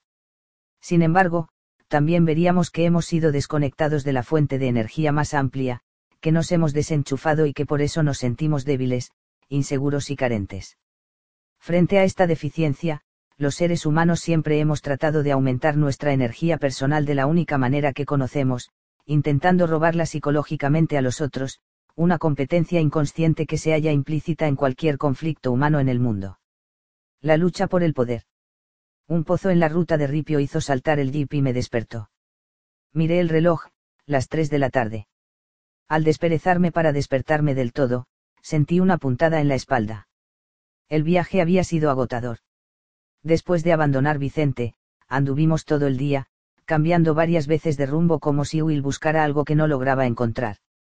Habíamos pasado la noche anterior en un pequeño motel donde las camas eran duras e incómodas y dormí muy poco. Ahora, tras viajar un segundo día sin parar, ya sentía ganas de quejarme. Miré a Will. Iba concentrado en la ruta, tan absorto y alerta que decidí no interrumpirlo. Parecía hallarse del mismo ánimo preocupado que había mostrado varias horas antes cuando, después de detener el jeep, me había dicho que teníamos que hablar. ¿Recuerdas que te dije que las revelaciones debían descubrirse de a una? Me preguntó. Sí. ¿Crees que de veras cada una va a presentarse? Bueno, hasta ahora fue así repuse, casi divertido. Will me miró con expresión seria. Encontrar la tercera revelación fue fácil. Lo único que tuvimos que hacer fue visitar Vicente. Pero de aquí en adelante, descubrir las otras revelaciones puede resultar mucho más difícil. Hizo una pausa y dijo, creo que deberíamos ir al sur hasta un pueblito cerca de Quilabamba, un lugar llamado Kula. Allí hay otra selva virgen que deberías ver. Pero es importantísimo que te mantengas alerta. Se darán coincidencias todo el tiempo, la cuestión es que las notes. ¿Comprendes? Le dije que creía que sí y que no olvidaría lo que me había dicho. Luego de lo cual, la conversación se interrumpió y yo me dormí, cosa que lamenté, por lo que le causó a mi espalda. Volví a estirarme y Will me miró. ¿Dónde estamos? Pregunté. Otra vez en los Andes respondió. Las colinas se habían transformado en cerros altos y valles distantes. La vegetación era más regular, los árboles, más pequeños y agitados por el viento. Al inhalar, noté que el aire era más liviano y fresco. Es mejor que te pongas la chaqueta, me aconsejó Will, y sacó de un bolso un rompevientos marrón de algodón. Aquí refresca por la tarde. Más adelante, donde el camino rodeaba una loma, se veía una angosta encrucijada. Hacia un lado, cerca de una tienda de estructura blanca y una estación de servicio, se hallaba estacionado un auto con el capó abierto. Sobre un género que cubría el guardabarros había varias herramientas. Cuando pasamos, un hombre rubio salió del negocio y nos miró un instante. Tenía la cara redonda y llevaba anteojos oscuros. Miré al hombre con atención y mi mente retrocedió cinco años. Sé que no es él, le comenté a Will, pero ese tipo es igual a un amigo con el cual trabajaba. Hacía años que no pensaba en él. Noté que Will me escudriñaba. Te dije que observaras los hechos atentamente, dijo. Volvamos y veamos si ese hombre necesita ayuda. No parecía de la zona. Encontramos un lugar en que el borde de la ruta era lo bastante ancho, y volvimos atrás. Al llegar al negocio, el hombre estaba trabajando en el motor. Will clavó los frenos y se asomó por la ventanilla. Al parecer tiene problemas, dijo. El hombre se ajustó los anteojos en la nariz, una costumbre que también mi amigo tenía. Si respondió, perdí la bomba de agua. El hombre parecía tener alrededor de 40 años y era de contextura más bien liviana. Su inglés era formal y con acento francés. Will se bajó del auto y nos presentó. El hombre alargó la mano con una sonrisa que también me resultó familiar. Su nombre era Chris Reneau. Pareces francés, dije. Lo soy, confirmó. Pero enseño psicología en Brasil. Estoy aquí, en Perú, buscando información sobre un documento arqueológico, un manuscrito. No sabiendo si debía confiar en él, por un momento, vacilé. Él me miró con profundo interés. ¿Qué puedes decirme al respecto? Preguntó. ¿Has visto copias? Antes de que pudiera responder, Will salió del edificio y la puerta se golpeó a su espalda. ¡Qué suerte! me dijo. El dueño tiene un lugar en el que podemos acampar, y hay comida caliente. Podríamos muy bien pasar la noche se volvió y miró con ansiedad a Reneau, si no te importa compartir tus reservaciones. No, no dijo. Me alegra tener compañía. No pueden entregarme una bomba nueva hasta mañana a la mañana. Mientras él y Will iniciaban una conversación sobre la mecánica y la confiabilidad de la camioneta de Reneau, me apoyé contra el jeep para sentir el calor del sol y me sumergí en un agradable ensueño evocando al viejo amigo al que Reneau me había hecho recordar. Mi amigo tenía ojos grandes y era curioso, como parecía serlo Reneau, y era un lector constante de libros. Yo casi podía recordar las teorías que le gustaban, pero el tiempo había ensombrecido mi memoria. Llevemos las cosas al lugar para acampar, dijo Will y me palmeó la espalda. Muy bien asentí, ausente. Abrió la puerta de atrás, sacó la carpa y las bolsas de dormir y las cargó en mis brazos, después, tomó una bolsa llena de ropa. Reneau cerró su vehículo. Los tres pasamos al lado del negocio y bajamos una escalera. El cerro bajaba abruptamente detrás del edificio, y nos dirigimos hacia la izquierda por un camino angosto. Después de caminar unos 20 o 30 metros, oímos correr agua y más adelante vimos un torrente que caía en cascadas por las rocas. El aire estaba más fresco y sentí un fuerte aroma a menta. Justo frente a nosotros, el terreno se nivelaba y un torrente formaba una laguna de unos 7 metros de diámetro. Alguien había despejado el lugar y construido un refugio de piedras para el fuego. Junto a un árbol vecino había leña apilada. Qué bueno, dijo Will, y empezó a deshacer su carpa para cuatro personas. Reneau desplegó su carpa más chica a la derecha de Will. Will y tú son investigadores. Me preguntó Reneau en un momento. Will había terminado con la carpa y había ido a preguntar por la cena. Wilson es guía, respondí. Yo no estoy haciendo nada especial en este momento. Reneau me miró confundido.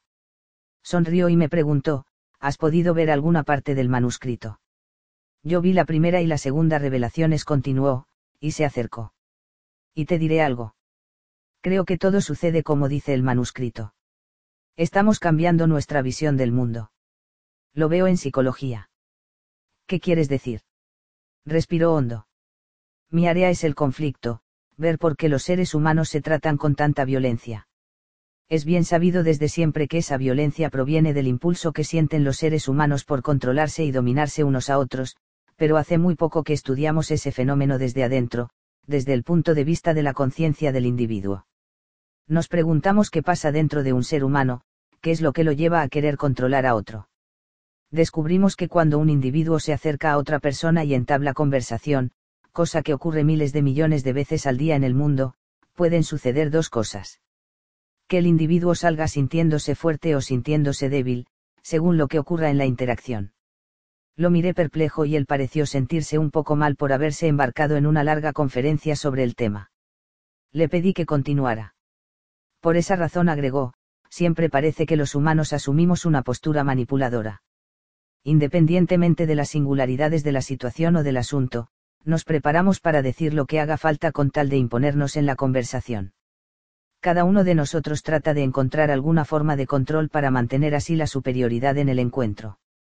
Si lo logramos, si se impone nuestro punto de vista, en lugar de sentirnos débiles, recibimos un estímulo psicológico. En otras palabras, los seres humanos tratamos de superarnos y controlamos unos a otros no simplemente por algún objetivo tangible del mundo exterior que tratamos de lograr, sino por el empuje que obtenemos psicológicamente. Ese es el motivo por el cual vemos tantos conflictos irracionales en el mundo, tanto en el nivel individual como en el nivel de los países.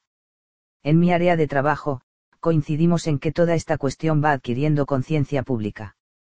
Estamos dándonos cuenta de lo mucho que nos manipulamos entre nosotros, lo cual nos lleva a revaluar nuestras motivaciones. Buscamos otra forma de interactuar. Creo que esta reevaluación formará parte de la nueva visión del mundo de la que habla el manuscrito. La conversación fue interrumpida por la llegada de Will. Ya están listos para servirnos anuncio. Subimos rápido por el camino y pasamos ante la planta baja del edificio, la vivienda de la familia. Atravesamos la sala y llegamos al comedor. Sobre la mesa había una fuente caliente con un guiso, verduras y ensalada. Siéntense, siéntense decía el dueño en inglés, al tiempo que movía las sillas y se afanaba por atendernos. Detrás de él había una mujer mayor, en apariencia la esposa, y una adolescente de unos 15 años. Al sentarse, Will empujó sin querer su tenedor con el brazo y el cubierto cayó con estruendo al piso. El hombre miró a la mujer, que a su vez le habló ásperamente a la chica, que todavía no se había movido para traer otro. Salió corriendo hasta la otra habitación y regresó con un tenedor que entregó a Will. Tenía la espalda encorvada y le temblaba un poco la mano. Mis ojos cruzaron los de Reneau al otro lado de la mesa. Buen provecho dijo el hombre al entregarme uno de los platos. Durante la mayor parte de la comida, Reneau y Will hablaron informalmente sobre la vida académica, los problemas relacionados con la docencia y la publicación de trabajos. El dueño se había ido pero la mujer se había quedado parada en la puerta. Cuando la mujer y la hija empezaron a servir platos individuales de postre, la muchacha tocó mi vaso de agua con el codo y el agua se derramó frente a mí. La mujer mayor se abalanzó enfurecida sobre la chiquilla, gritándole en español y sacándola de en medio. Lo siento mucho, se disculpó la mujer mientras secaba el agua. Es una chica muy torpe. La muchachita explotó, arrojó lo que sobraba del postre contra la mujer y falló, con lo cual postre y bandeja se desparramaron en medio de la mesa, justo en el momento en que volvía el dueño. El anciano gritó y la chica salió del comedor. Lo siento, dijo el dueño acercándose rápidamente a la mesa. No hay problema, respondí. No sea tan duro con ella. Will ya estaba de pie, ocupándose de la cuenta, y salimos enseguida. René aún no había dicho nada, pero cuando cruzamos la puerta y bajamos la escalera, habló. ¿Vieron a esa chica? Preguntó, mirándome. Es un ejemplo clásico de violencia psicológica. A eso conduce la necesidad humana de controlar a otros cuando es llevada al extremo. El viejo y la mujer dominan a esa chica por completo. Vieron lo nerviosa y encorvada que estaba. Sí dije. Pero parecería que está harta. Exactamente. Los padres no la sueltan.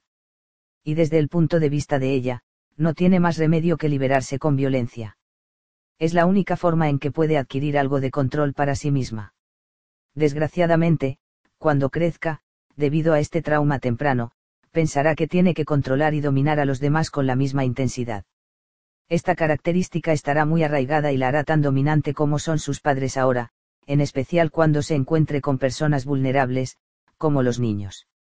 En realidad, es indudable que los padres sufrieron ese mismo trauma. Ahora, tienen que dominar, debido a la forma en que los padres los dominaron a ellos. Es así como la violencia psicológica pasa de una generación a otra. De pronto, Reneau se detuvo. Tengo que sacar mi bolsa de dormir de la camioneta, dijo. Vuelvo enseguida. Will y yo seguimos hasta el lugar para acampar. Reneau y tú han hablado mucho, observó Will. Sí asentí. Sonrió. En realidad, el que más habló fue Reneau. Tú escuchas y respondes preguntas directas, pero no es mucho lo que aportas. Me interesa lo que tiene para decir, repliqué, a la defensiva. Will ignoró mi tono. Viste la energía que se movía entre los miembros de esa familia. El hombre y la mujer han chupado la energía de la hija hasta dejarla casi muerta. Me olvidé de mirar el movimiento de la energía, dije. Bueno, ¿no crees que a Reneau le gustaría verla? ¿Qué te sugiere el hecho de haberlo encontrado, en primer lugar? No lo sé. ¿No crees que tiene algún significado? Y vamos por el camino y de pronto ves a alguien que te recuerda a un viejo amigo, y cuando nos acercamos resulta que también anda buscando el manuscrito. ¿No te parece que va más allá de una pura coincidencia? Sí. Tal vez se encontraron para que recibieras alguna información que prolongue tu estadía aquí. ¿Y no será que quizá tú también tienes alguna información para él? Sí, supongo. ¿Qué crees que debería decirle? Nuevamente, Will me miró con su calidez característica, la verdad respondió. Antes de que pudiera seguir hablando, Reneau apareció corriendo por el camino. Traje una linterna por si nos hace falta más tarde, dijo.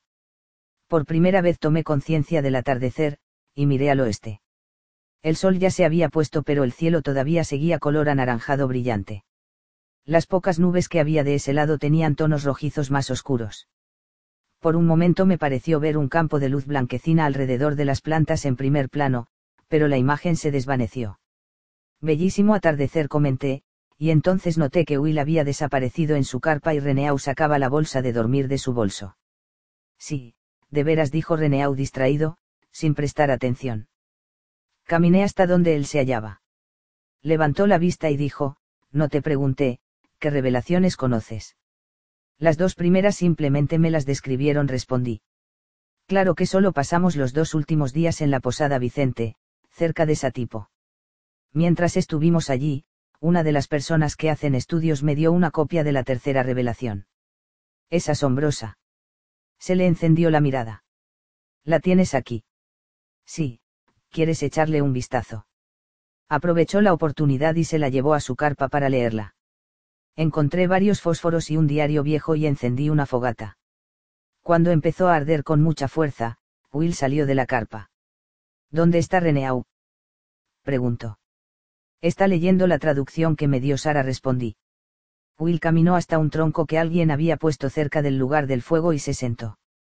Al final, la oscuridad se había instalado y no se veía nada excepto el perfil desnudo de los árboles hacia la izquierda, las luces macilentas de la estación de servicio por detrás y un resplandor apagado en la carpa de Reneau. Los bosques estaban llenos de vida con sus ruidos nocturnos, algunos de los cuales me resultaban desconocidos. Al cabo de unos treinta minutos, Reneau salió de su carpa con la linterna en la mano. Se acercó y se sentó a mi izquierda. Will bostezaba. Esta revelación es increíble, dijo. Alguien podía realmente ver esos campos de energía en ese lugar. Le relaté mis experiencias, desde nuestra llegada hasta el momento en que vi los campos. Se quedó callado un minuto y luego preguntó, ¿de verdad hacen experimentos en los que proyectan su propia energía a las plantas y eso afecta su crecimiento? También afecta su potencia nutritiva, dije. Pero la revelación principal es más amplia, comentó, casi para sí mismo. La tercera revelación indica que el universo en su conjunto está formado por esa energía y que podemos actuar no solo sobre las plantas sino también sobre otras cosas, simplemente por lo que hacemos con la energía que nos pertenece, la parte que podemos controlar. Hizo una pausa durante un minuto entero. Me pregunto cómo obramos sobre los demás con nuestra energía. Will me miró y sonrió. Te diré lo que vi yo dije. Presencié una discusión entre dos personas y sus energías hacían cosas muy extrañas. Reneau volvió a ajustarse los anteojos. Cuéntame. En ese momento, Will se levantó. Creo que debo retirarme, dijo. Ha sido un largo día. Dijimos buenas noches los dos y Will entró en su carpa. Luego describí lo mejor que pude lo que se habían dicho Sara y el otro científico, haciendo hincapié en la acción de sus campos de energía. Espera un momento, me interrumpió Reneau.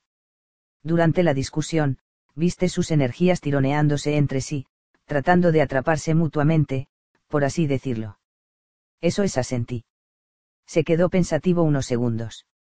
Tenemos que analizar esto en profundidad.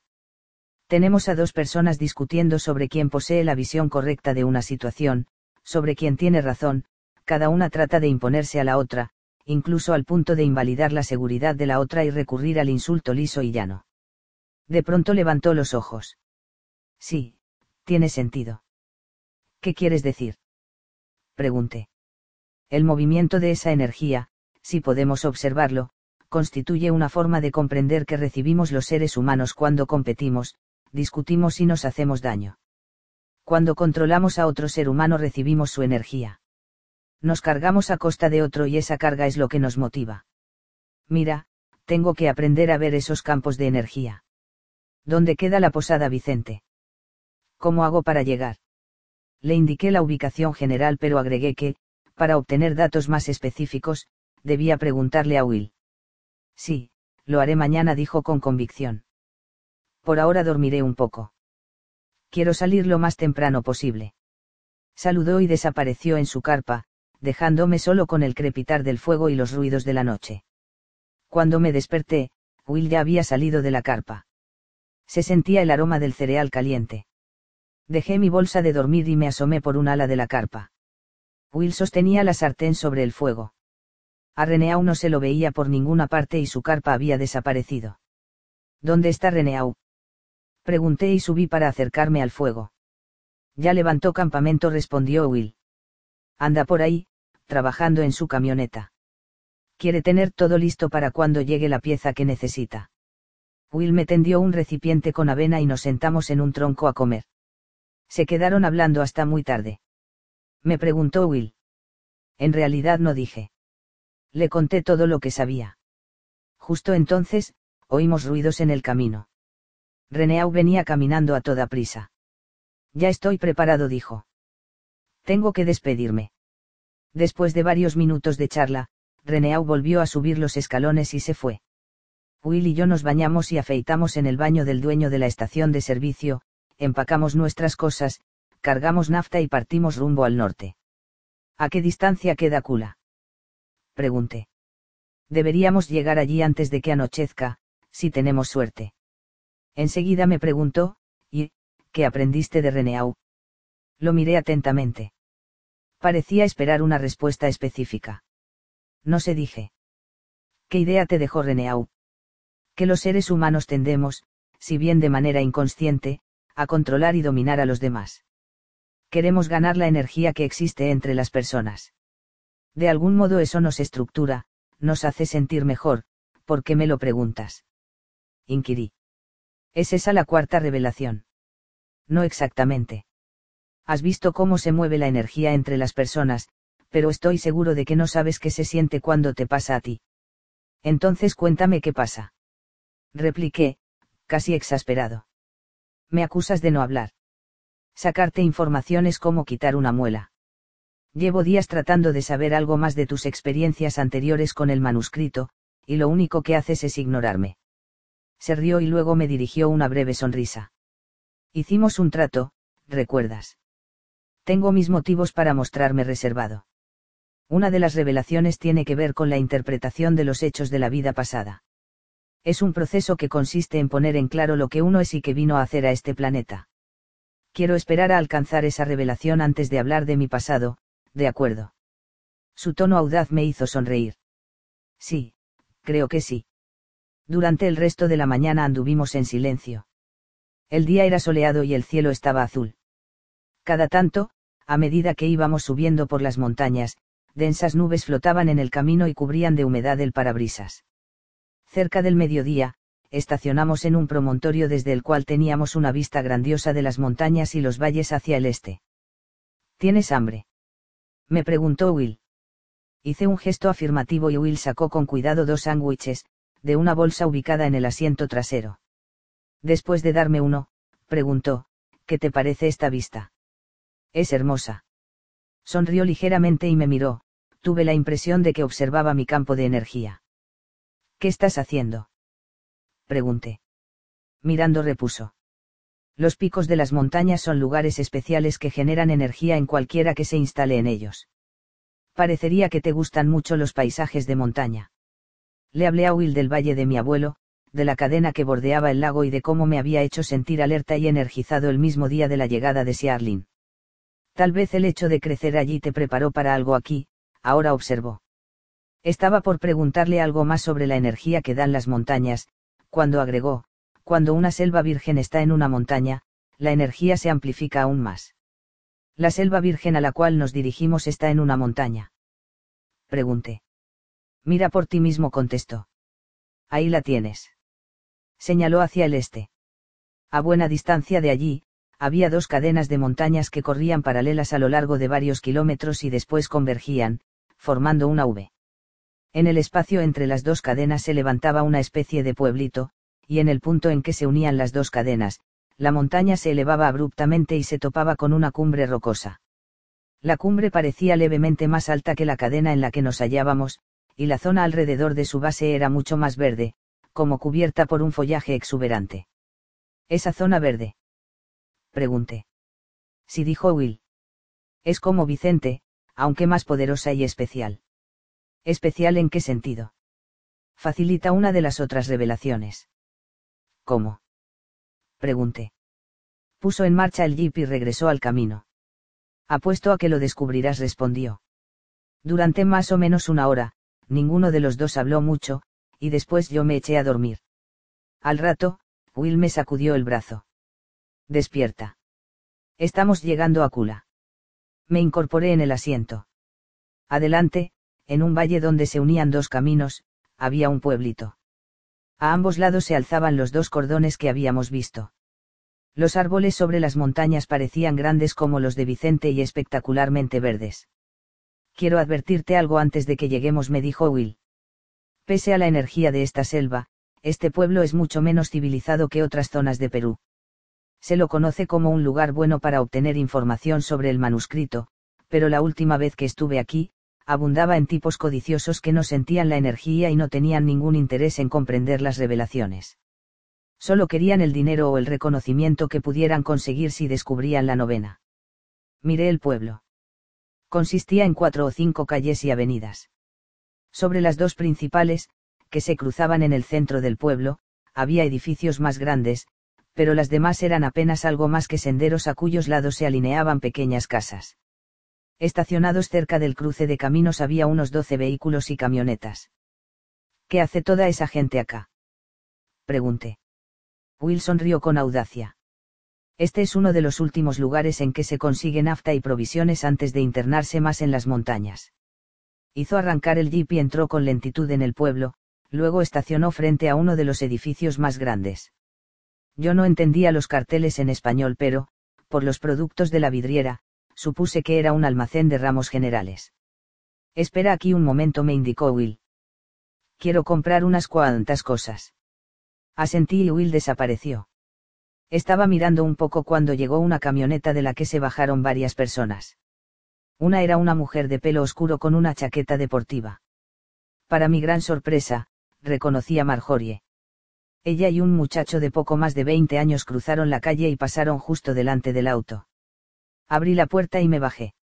Marjorie. Grité. Se detuvo, miró alrededor y al verme sonrió.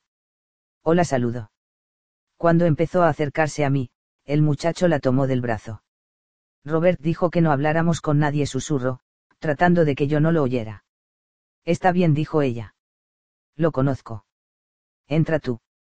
El muchacho me miró con escepticismo, retrocedió y entró en el negocio.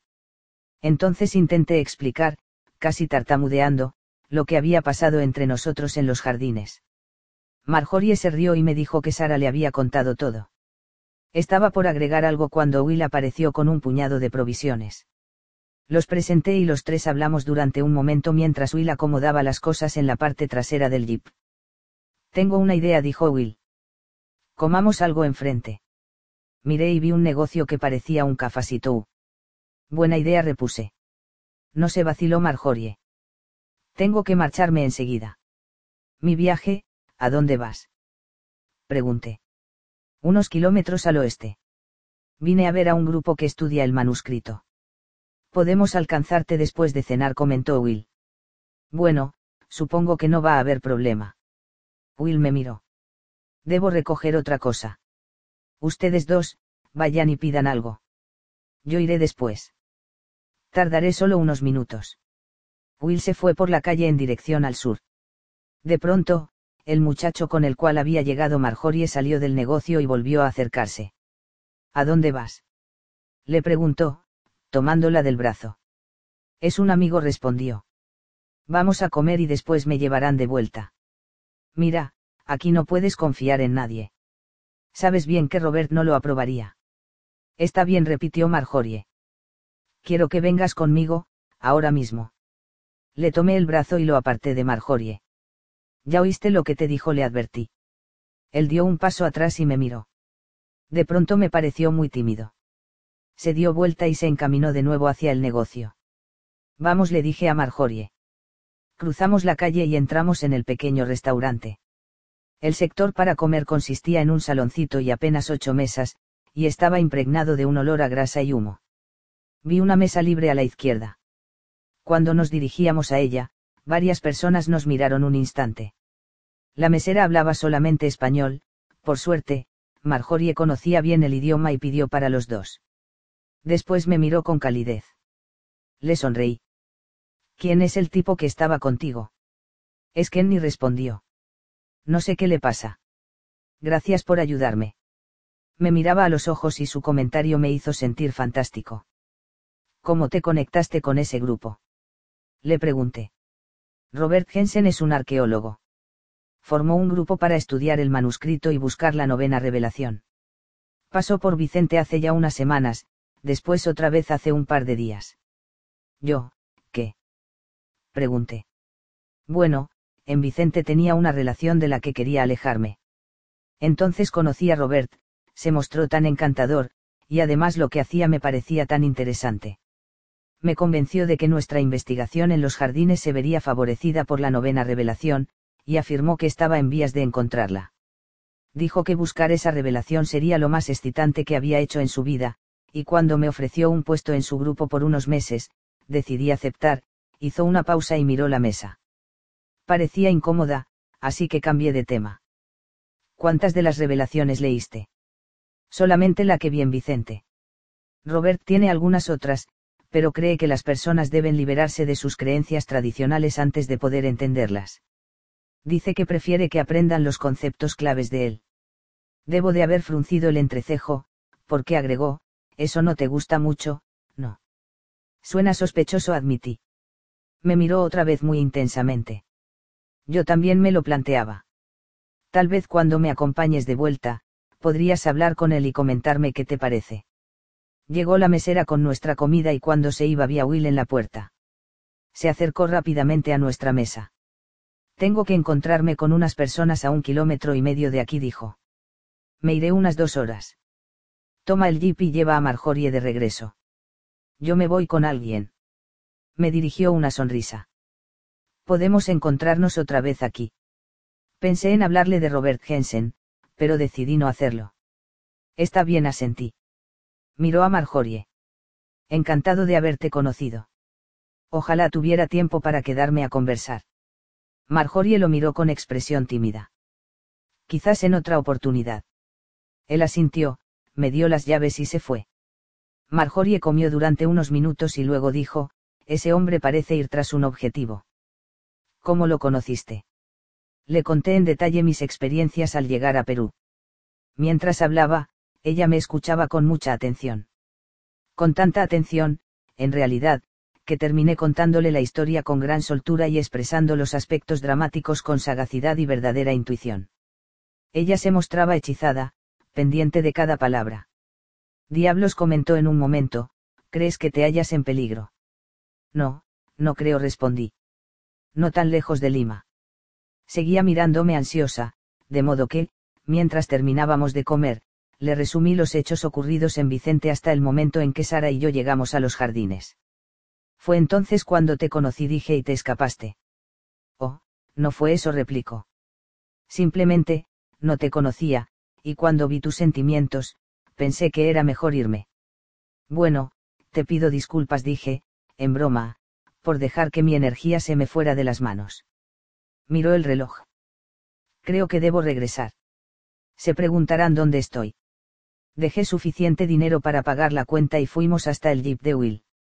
La noche estaba fresca. Al subir, Marjorie me indicó, sigue al norte por este camino. Yo te diré dónde doblar. Asentí, hice un rápido viraje en la calle y tomé ese rumbo. Cuéntame algo más sobre la granja a la que vamos ahora, dije. Creo que Robert la alquila. Al parecer, su grupo la utiliza desde hace bastante tiempo, mientras él estudia las revelaciones. Desde que llegué, todos reúnen provisiones, aprestan los vehículos y cosas por el estilo. Algunos de los hombres parecen muy duros. ¿Por qué te invitó a ti? Pregunté. Dijo que quería llevar a una persona que pudiera ayudarlo a interpretar la última revelación cuando la encontrara. Al menos eso es lo que me dijo en Vicente. Acá, de lo único que habla es de las provisiones y de que lo ayude a prepararse para el viaje. ¿A dónde planea ir? No lo se respondió. Cuando se lo pregunto, nunca me responde. Al cabo de casi dos kilómetros, señaló una curva a la izquierda, hacia un camino angosto y rocoso. Rodeaba un cordón de montañas y bajaba a un valle chato. Adelante había una granja de troncos rústicos. Atrás se veían varios establos y hangares. Tres llamas nos espiaron por encima de un lote cercado. Cuando disminuí la velocidad, para frenar, varias personas se acercaron, rodearon el jeep y nos miraron sin sonreír. Noté que había un generador eléctrico, alimentado a nafta, que zumbaba al costado de la casa. Se abrió entonces la puerta y apareció un hombre alto, de pelo oscuro, rasgos fuertes y delgados. Ese es Robert, dijo Marjorie. A murmuré, me sentía fuerte y confiado. Bajamos justo cuando Jensen llegaba hasta nosotros. Miró a Marjorie. Estaba preocupado por ti, dijo. Supe que te encontraste con un amigo. Me presenté y me estrechó la mano con firmeza. Soy Robert Jensen, dijo. Me alegra que estén los dos bien. Entremos. Adentro, varias personas preparaban provisiones. Un hombre llevaba una carpa y elementos de campamento a la parte trasera. Al otro lado del comedor, vi a dos mujeres peruanas en la cocina, guardando alimentos. Jensen se sentó en una de las sillas de la sala y nos señaló otras dos a nosotros. ¿Por qué dijiste que te alegraba que nos halláramos los dos bien? Pregunté. Se inclinó hacia mí y me preguntó, con tono sincero, ¿cuánto hace que estás en la zona? Desde esta tarde. Entonces no sabes lo peligroso que es esto. La gente desaparece. ¿Has oído hablar del manuscrito, de la novena revelación que falta? Sí, en realidad, entonces tienes que saber qué pasa, me interrumpió. La búsqueda de la última revelación está poniéndose difícil. Hay gente peligrosa. ¿Quién es? Pregunté. Gente a la que no le interesa en absoluto el valor arqueológico de este descubrimiento. Gente que quiere obtener la revelación solo para sus propios fines. Un hombre grandote con barba y vientre prominente interrumpió la conversación y le mostró a Jensen una lista. Hablaron de algo, en español. Jensen volvió a mirarme.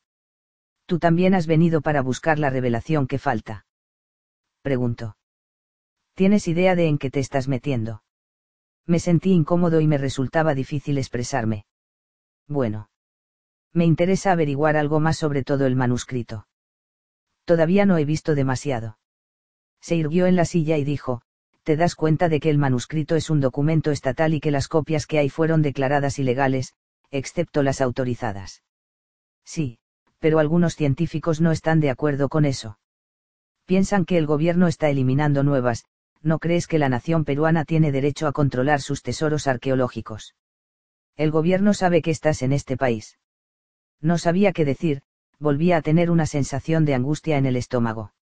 Bueno, no me interpretes mal, dijo, sonriendo. Estoy de tu lado. Si cuentas con algún tipo de apoyo académico fuera del país, dímelo. Pero me da la sensación de que simplemente estás dando vueltas. Algo parecido admití. Noté que la atención de Marjorie se había trasladado de mí a Jensen. ¿Qué crees que debería hacer? Preguntó. Jensen se puso de pie y sonrió.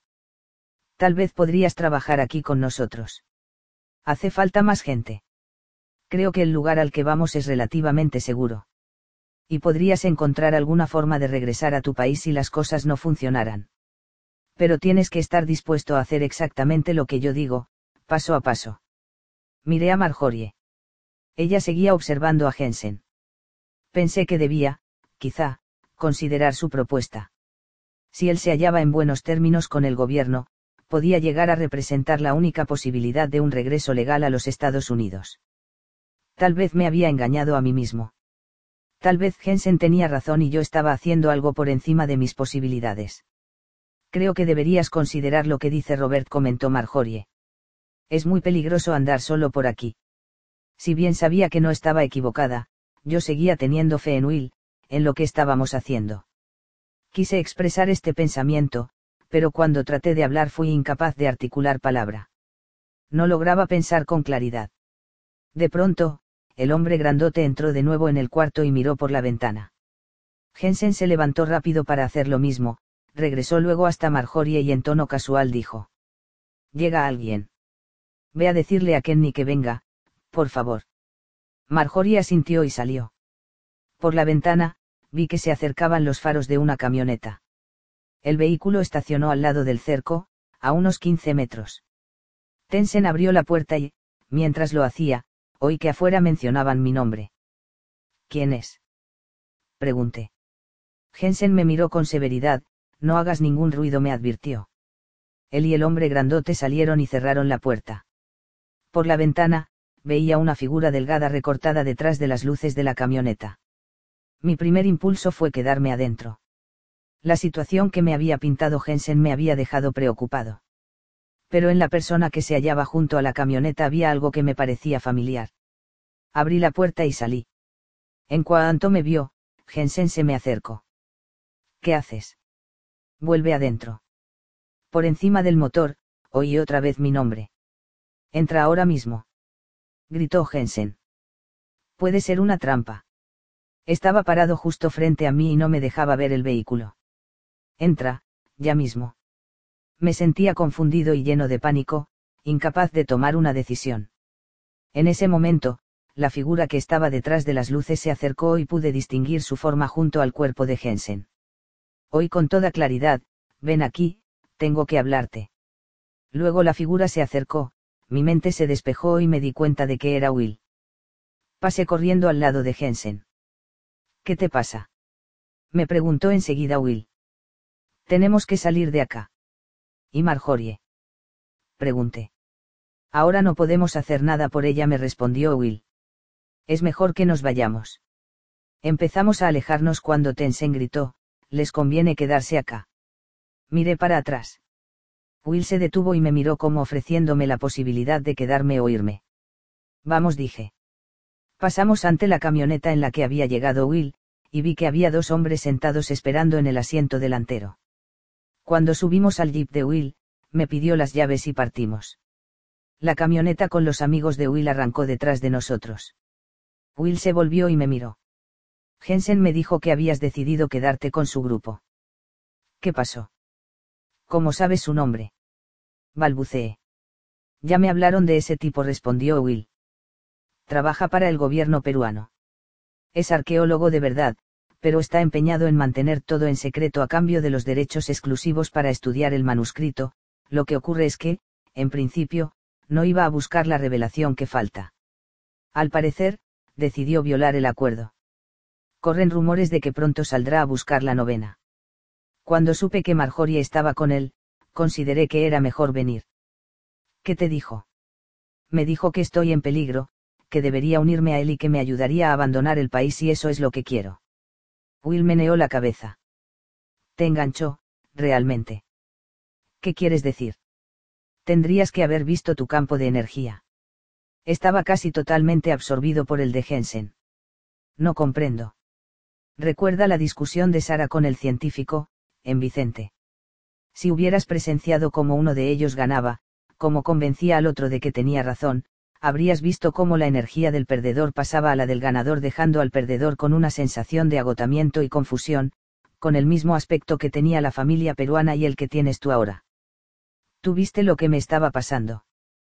Pregunté. Sí respondió. Y realmente te costaba muchísimo frenar su control y alejarte. Por un momento pensé que no lo lograrías. Diablos murmuré. Ese tipo debe de ser realmente malvado. En realidad no replicó Will. Es probable que no tenga plena conciencia de lo que está haciendo. Cree que es correcto controlar la situación, y sin duda hace mucho tiempo aprendió que podía controlar con éxito siguiendo determinada estrategia. Primero pretende ser tu amigo, después encuentra que hay algo malo en lo que haces, en tu caso, que te hallabas en peligro. En efecto, socava sutilmente tu confianza en el camino que elegiste, y empiezas a identificarte con él. En cuanto esto ocurre, te tiene. Will me miró directamente. Es solo una de muchas estrategias que la gente usa para sacarles energía a los demás. Más adelante aprenderás las otras formas, en la sexta revelación. No lo escuchaba, mis pensamientos se concentraban en Marjorie. No me gustaba la idea de dejarla allí. ¿Crees que debería tratar de rescatar a Marjorie? Pregunté. Ahora no respondió. No creo que esté en peligro. Mañana, cuando nos vayamos, podemos pasar y tratar de hablar con ella. Nos quedamos callados unos minutos. Luego, Will preguntó, ¿entendiste a qué me refiero cuando digo que Tensen no se da cuenta de lo que hace? No se diferencia de la mayoría de las personas. Simplemente hace lo que lo hace sentir el más fuerte. No, creo que no entiendo. Will se quedó pensativo. Todo esto es todavía inconsciente en la mayoría de las personas. Lo único que sabemos es que nos sentimos débiles y cuando dominamos a otros nos sentimos mejor. No nos damos cuenta de que esa sensación de estar mejor le cuesta caro a la otra persona. Le robamos su energía. La mayoría de la gente va por la vida buscando constantemente la energía de otro. Me miró y me guiñó el ojo aunque cada tanto funciona de otra manera. De vez en cuando encontramos a alguien que, al menos durante un tiempo, nos envía voluntariamente su energía. ¿A dónde quieres llegar? Recuerda cuando estabas comiendo con Marjorie en el restaurante del pueblo y entré yo. Sí. No sé de qué hablaban, pero era evidente que su energía te invadía. Al entrar, lo vi claramente. Dime, ¿cómo te sentías en ese momento? Me sentía bien, respondí. De hecho, las ideas y experiencias que le contaba me parecían claras como un cristal. Me expresaba fácilmente. ¿Pero qué significa? Sonrió. De vez en cuando, otra persona quiere que le definamos su situación, entregándonos su energía, tal como lo hizo Marjorie contigo. Eso nos hace sentir con más poder, pero verás que es un regalo que en general no dura. La mayoría de las personas, incluida Marjorie, no son lo bastante fuertes como para dar energía siempre. Por eso gran parte de las relaciones acaban convirtiéndose en luchas de poder. Los seres humanos se conectan por la energía y después se pelean por quién va a controlarla. Y el perdedor es el que siempre paga el pato. Se interrumpió y me miró. Captas la cuarta revelación. Piensa en lo que te pasó. Observaste los movimientos de energía entre dos personas y te preguntaste qué significaban, y después conociste a Reneau, quien te dijo que los psicólogos ya estaban investigando por qué razón los seres humanos trataban de controlarse unos a otros. Todo eso quedó demostrado con la familia peruana. Viste con claridad que dominar a otros hace que el dominador se sienta poderoso e inteligente, pero absorbe la energía vital de quienes son dominados. No importa que pensemos que lo hacemos por el bien de la persona, o que son nuestros hijos y que por lo tanto deberíamos controlarlos todo el tiempo. El daño se produce igual. Después, diste con Jensen y probaste cómo ocurre todo esto. Viste que cuando alguien te domina físicamente, en realidad se apodera de tu mente. No es que perdieras en algún debate intelectual con Jensen, no tenías energía ni claridad mental para debatir con él. Todo tu poder mental pasaba a Jensen. Por desgracia, esta clase de violencia psíquica se produce constantemente en la cultura humana, a menudo en personas que en otras circunstancias son personas de bien. Hice un gesto afirmativo con la cabeza. Will había resumido con exactitud mi experiencia. Trata de integrar totalmente la cuarta revelación, continuó Will. Observa cómo encaja con lo que ya sabes. La tercera revelación te mostró que el mundo físico es en realidad un vasto sistema de energía. Y ahora la cuarta señala que por largo tiempo los seres humanos hemos competido de manera inconsciente por la única parte de esa energía a la que hemos estado abiertos, la parte que se mueve entre las personas. Ese ha sido siempre el conflicto humano, en todos los niveles, desde el conflicto por pequeñeces en la familia o el ambiente de trabajo, hasta las guerras entre países. Es consecuencia de sentirse inseguro y débil y tener que robarle la energía a otro para sentirse bien. Espera un momento, protesté. Algunas guerras debían librarse. Eran necesarias. Por supuesto, contestó Will. Pero la única razón por la cual un conflicto no puede resolverse de inmediato es que un lado se mantenga en una postura irracional con fines relacionados con la energía. Will pareció acordarse de algo. Buscó en una mochila y sacó un montón de papeles unidas con un sujetador. Casi me olvido, exclamó. Encontré una copia de la cuarta revelación. Me entregó la copia y no dijo nada más. Miraba adelante sin apartar la vista del camino. Tomé la linterna que Will llevaba sobre el tablero y durante los 20 minutos siguientes leí el documento, que era corto. Comprender la cuarta revelación, leí, significaba ver el mundo humano como una vasta competencia por la energía, y de ese modo, por el poder. Sin embargo, una vez que los humanos comprendemos la lucha continuaba el texto, de inmediato empezamos a trascender ese conflicto. Empezamos a liberarnos de la competencia por la simple energía humana, porque al fin somos capaces de recibir energía de otra fuente. Miré a Will. ¿Cuál es la otra fuente? Pregunté. Sonrió, pero no dijo nada. El mensaje de los místicos. A la mañana siguiente, me desperté apenas oí a Will dando vueltas. Habíamos pasado la noche en la casa de uno de sus amigos, y él se hallaba sentado sobre un catre en el medio del cuarto vistiéndose a toda prisa. Afuera todavía estaba oscuro. Empaquemos susurro. Juntamos la ropa e hicimos varios viajes al jeep con más provisiones que Will había comprado. El centro del pueblo quedaba a unas cuadras, pero casi no había luces que penetraran la oscuridad. El amanecer era apenas una línea de cielo más claro hacia el este. Salvo unos pájaros que anunciaban la proximidad de la mañana, no se oía sonido alguno. Cuando terminamos, me quedé en el jeep mientras Will hablaba brevemente con su amigo, de pie, soñoliento en la galería, que nos veía organizarnos para salir. De pronto oímos ruidos en el cruce. Vimos las luces de tres camionetas que se dirigieron al centro del pueblo y pararon. Podría ser Jensen, dijo Will. Vamos a ver qué hacen, pero con mucho cuidado.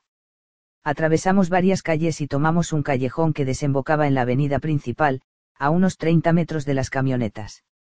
Dos de los vehículos cargaban combustible, y el otro estaba estacionado frente a la tienda. Había unas cuatro o cinco personas cerca. Vi que Marjorie salía del negocio, dejaba algo en la camioneta, y después caminaba en dirección a nosotros mirando los negocios. Baja y ve si puedes lograr que venga con nosotros, susurró Will. Los esperaré aquí. Me escabullí por la esquina y cuando iba caminando hacia ella me quedé horrorizado. Detrás de Marjorie, frente al negocio, vi por primera vez que varios de los hombres de Jensen cargaban armas automáticas. A los pocos instantes, mi espanto se intensificó. En la calle transversal, soldados armados se acercaban con sigilo al grupo de Jensen. En el preciso instante en que Marjorie me vio, los hombres de Jensen vieron a los otros y se dispersaron. Una ráfaga de metralla llenó el aire. Marjorie me miró con terror en los ojos. Me abalancé sobre ella y la tomé del brazo. Nos metimos en el callejón siguiente. Se oían cada vez más disparos en medio de airados gritos en español. Saltamos por encima de una pila de cajas vacías y caímos con las caras casi juntas. Vamos. Grité, y me puse de pie. Marjorie se incorporó y me tiró hacia abajo otra vez, indicándome que mirara al final de la calle. Dos hombres con armas se hallaban escondidos de espaldas a nosotros, mirando hacia la otra calle. Nos quedamos helados. Después, los hombres cruzaron la calle y siguieron camino hacia la zona boscosa que había alrededor. Sabía que debíamos volver a la casa del amigo de Will, al jeep. Estaba seguro de que Will iría allí. Avanzamos con cautela hasta la calle siguiente. Por la derecha se oían disparos y gritos, pero no se veía a nadie. Miré hacia la izquierda, nada por ahí tampoco, ningún indicio de Will. Supuse que había huido. Corramos al bosque le sugería Marjorie, que ahora estaba alerta y parecía más resuelta. Después seguiremos por la orilla del bosque y tomaremos a la izquierda. El jeep está estacionado por allí. De acuerdo. Cruzamos rápidamente la calle y nos alejamos más o menos unos 30 metros de la casa. El jeep seguía allí pero no se veía movimiento por ninguna parte. Cuando nos disponíamos a lanzarnos por la última calle, un vehículo militar dio vuelta la esquina hacia la izquierda y avanzó lentamente en dirección a la casa. Al mismo tiempo, Will saltó la cerca, arrancó el jeep y salió a toda velocidad en dirección contraria. El vehículo lo siguió. Maldición. exclamé. ¿Y ahora qué hacemos? preguntó Marjorie, nuevamente llena de pánico. Se oían otros disparos en las calles de atrás, esta vez más cerca. Adelante, la selva se hacía más espesa y trepaba por el cordón que se destacaba sobre el pueblo y corría de norte a sur. Era el mismo que había visto antes desde el promontorio. Vamos a la cima. Grité. Apúrate. Subimos varios cientos de metros por la montaña. En una saliente, nos detuvimos y nos volvimos para mirar el pueblo. Vehículos militares parecían brotar de todas partes y numerosos soldados realizaban un patrullaje casa por casa. Más abajo, en la base de la montaña, oí voces apagadas. Seguimos escalando la montaña. Lo único que podíamos hacer era correr. Seguimos el cordón hacia el norte toda la mañana, deteniéndonos solo para agazapamos cuando pasaba algún vehículo paralelo a la montaña a nuestra izquierda. La mayor parte del tránsito eran jeeps militares color gris acero como los que habíamos visto antes, pero cada tanto pasaba algún vehículo civil. Irónicamente, el camino era como un mojón y un punto seguro frente a la naturaleza salvaje que nos rodeaba. Más adelante, los dos cordones se acercaban y sus pendientes se volvían más abruptas. Salientes dentadas de rocas protegían el valle que había entre ellas. De pronto, vimos que se acercaba un jeep como el de Will, que se desviaba rápidamente hacia un camino lateral que bajaba al valle. Parece Will dije, haciendo esfuerzos por ver. Bajemos propuso Marjorie. Espera un momento. ¿Y si es una trampa? Si lo capturaron y utilizan el jeep como señuelo. Su expresión se entristeció. Espera aquí dije. Bajaré yo. Tú obsérvame. Si todo está bien, te haré señas para que me sigas. Aceptó a regañadientes. Empecé a bajar la montaña empinada hacia el lugar en que había estacionado el jeep. Entre el follaje, vi vagamente que alguien bajaba del vehículo, pero no podía distinguir quién era. Aferrándome a arbustos y ramas, me abrí camino entre las salientes. Cada tanto me resbalaba en el denso humus. Por fin el vehículo quedó justo frente a mí en la pendiente opuesta, a unos 100 metros. El conductor, recostado contra el guardabarros trasero, seguía todavía en la sombra. Me moví hacia la derecha para ver mejor. Era Will. Corrí y me resbalé. A último momento, manoteé un tronco de árbol y conseguí sostenerme.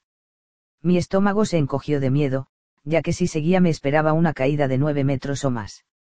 No me había muerto por un pelo.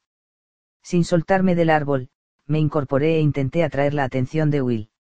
Él observaba la parte superior de la montaña sobre mi cabeza, y en un momento sus ojos se posaron en mí. Se sobresaltó y caminó hasta mí entre los arbustos. Le hice una seña para que viera la hondonada. Estudió el suelo del valle y me gritó, no veo la forma de cruzar. Tendrás que bajar al valle y cruzar ahí. Asentí con la cabeza y estaba a punto de hacerle señas a Marjorie cuando oí acercarse un vehículo a lo lejos. Will subió volando a su jeep y volvió al camino principal. Yo escalé a toda prisa la colina. Veía a Marjorie entre el follaje, avanzando hacia mí. De pronto, desde más atrás, llegaron gritos fuertes en español y ruidos de gente que corría. Marjorie se escondió detrás de una saliente rocosa. Yo cambié de rumbo y corrí lo más silenciosamente que pude, hacia la izquierda.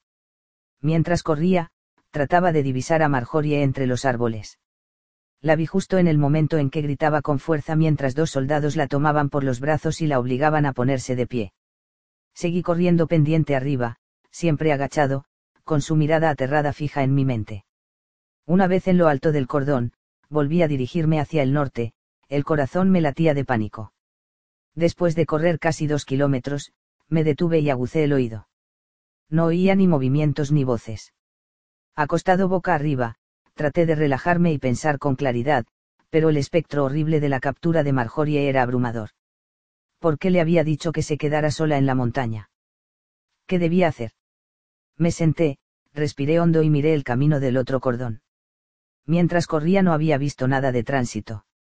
Volví a escuchar atentamente, nada, excepto los ruidos habituales de la selva. Poco a poco empecé a calmarme. Después de todo, Marjorie solo había sido capturada. No era culpable de nada, excepto de huir de un tiroteo. Probablemente la retendrían hasta que establecieran su identidad de auténtica científica. Una vez más seguí hacia el norte. La espalda me dolía un poco. Me sentía sucio y cansado y de repente experimenté punzadas de hambre. Durante dos horas, caminé sin pensar y sin ver a nadie. En un momento dado, oí que alguien corría en la pendiente que estaba a mi derecha. Me quedé quieto, alerta, pero los ruidos no se repitieron. En ese lugar los árboles eran más grandes e impedían que el sol llegara al suelo, lo cual espesaba más el sotobosque. Alcanzaba a ver a 40 o 50 metros. No se movía nada. Pasé al lado de una piedra grande y después junto a varios árboles, tratando de pisar lo más delicadamente posible. Otras tres salientes enormes de piedra se cruzaban en mi camino, pasé al lado de las dos primeras. Ningún movimiento. Llegué a la tercera. Detrás de mí oí crujidos de ramas. Me di vuelta despacio. Allí, cerca de la roca, estaba el hombre barbudo al que había visto en la casa de Jensen, tenía la mirada salvaje, los brazos le temblaban en tanto me apuntaba al estómago con un arma automática. Parecía esforzarse por recordarme. Espera un momento, balbuceé. Conozco a Jensen. Me miró con más atención y bajó el arma. Entonces, detrás de nosotros, en el bosque, oímos ruidos de alguien que se movía. El barbudo pasó al lado mío y tomó rumbo al norte con el rifle en una mano. Instintivamente, lo seguí. Los dos corríamos lo más rápido posible, esquivábamos ramas y rocas y de vez en cuando mirábamos hacia atrás. Después de varios cientos de metros, él tropezó y yo le pasé por encima. Me desplomé entre dos rocas para descansar un poco, mirar para atrás y tratar de detectar algún movimiento. Vi a un soldado solo a unos 50 metros. Levantó el rifle y apuntó al hombre grandote, que luchaba por ponerse de pie. Antes de que pudiera advertírselo, el soldado disparó. El pecho del hombre estalló cuando las balas lo atravesaron desde atrás, salpicándome de sangre. Un eco del disparo del rifle llenó el aire. Por un instante se quedó inmóvil, con los ojos fijos, luego su cuerpo se arqueó hacia adelante y cayó. Reaccioné ciegamente. Volví a correr hacia el norte para alejarme del soldado, manteniendo los árboles entre la zona de la que habían venido las balas y yo. El cordón se volvía más escarpado y rocoso y empezaba a empinarse abruptamente. El cansancio y el terror me sacudían todo el cuerpo mientras luchaba por abrirme paso entre las salientes en un momento resbalé y eché un vistazo hacia atrás. El soldado se aproximaba al cadáver. Rodé por una roca justo cuando el soldado alzó la vista.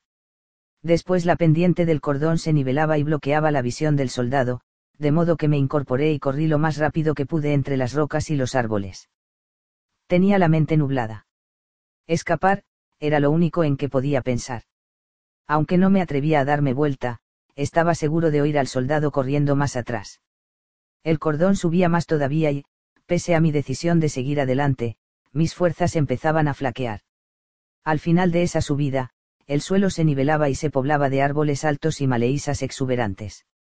Más atrás se alzaba la cara de una roca que tuve que escalar con cuidado, buscando huecos para asirme con manos y pies. Llegué a la punta y mi corazón dio un vuelco ante lo que vi. Una barranca perpendicular de unos 30 metros o más bloqueaba el camino, no podía seguir adelante. Estaba condenado, acabado. A mis espaldas oía deslizamientos de piedras de las salientes, lo cual indicaba que el soldado se acercaba. Caí de rodillas. Me sentía exhausto, agotado uno y con un suspiro final me di por vencido y acepté mi destino. Sabía que pronto me alcanzarían las balas. Y, Curiosamente, como final para tanto terror, la muerte me parecía casi un alivio bienvenido. Mientras esperaba, mi mente revivió los domingos de la infancia y la inocente contemplación de Dios. ¿Cómo sería la muerte? Traté de abrirme a la experiencia. Después de un largo periodo de espera durante el cual no tuve noción del tiempo, de repente tomé conciencia de que no había pasado nada. Miré alrededor y por primera vez vi que me encontraba en el pico más alto de la montaña. Otros cordones y acantilados caían a lo lejos, permitiéndome una vista panorámica en todas las direcciones. Un movimiento atrajo mi mirada. A lo lejos, muy abajo en la pendiente que daba al sur, iba caminando el soldado con el arma perteneciente al hombre de Jensen colgada de un brazo. Sentí calor en el cuerpo, invadido por una risa silenciosa. Había sobrevivido. Me di vuelta, me senté con las piernas cruzadas y saboreé la euforia. Quería quedarme ahí para siempre. Era un día espléndido de sol y cielo azul. Mientras estaba allí sentado, me sorprendió la proximidad de las lejanas colinas púrpura, o más bien, la sensación de que estaban cerca. La misma percepción tuve respecto de los pocos copos de nubes blancas que se movían en el cielo. Sentí que podía estirarme y tocarlas con la mano. Al estirarme hacia el cielo, noté que sentía mi cuerpo de otra manera. Había alzado el brazo con increíble soltura y mantenía la espalda, el cuello y la cabeza perfectamente derechos sin ningún esfuerzo. Desde mi posición sentado con las piernas cruzadas me incorporé usando los brazos y me estiré. La sensación era de una levedad total. Al contemplar las montañas distantes, noté que había una luna diurna a punto de ponerse. Parecía estar en cuarto creciente y colgaba en el horizonte como una taza invertida. Instantáneamente entendí por qué tenía esa forma. El sol, a millones de kilómetros sobre mí, brillaba solo sobre la punta de la luna que se hundía. Pude percibir el límite exacto entre el sol y la superficie lunar, y ese reconocimiento de alguna manera amplió mi conciencia material aún más rápido. Imaginé la luna ya hundida en el horizonte y la forma exacta reflejada que debía de presentar a los que habitaban más al oeste. Después, imaginé qué aspecto tendría cuando pasara exactamente debajo de mí al otro lado del planeta. Allí, la gente la vería llena porque el sol, sobre mi cabeza, brillaría pasando la Tierra y daría de frente sobre la Luna.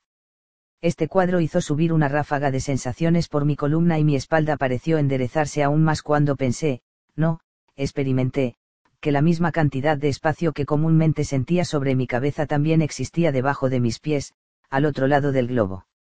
Por primera vez en mi vida, supe que la redondez de la Tierra no era un concepto intelectual sino una sensación real. En un nivel, esa conciencia me excitaba, pero en otro resultaba perfectamente común y natural.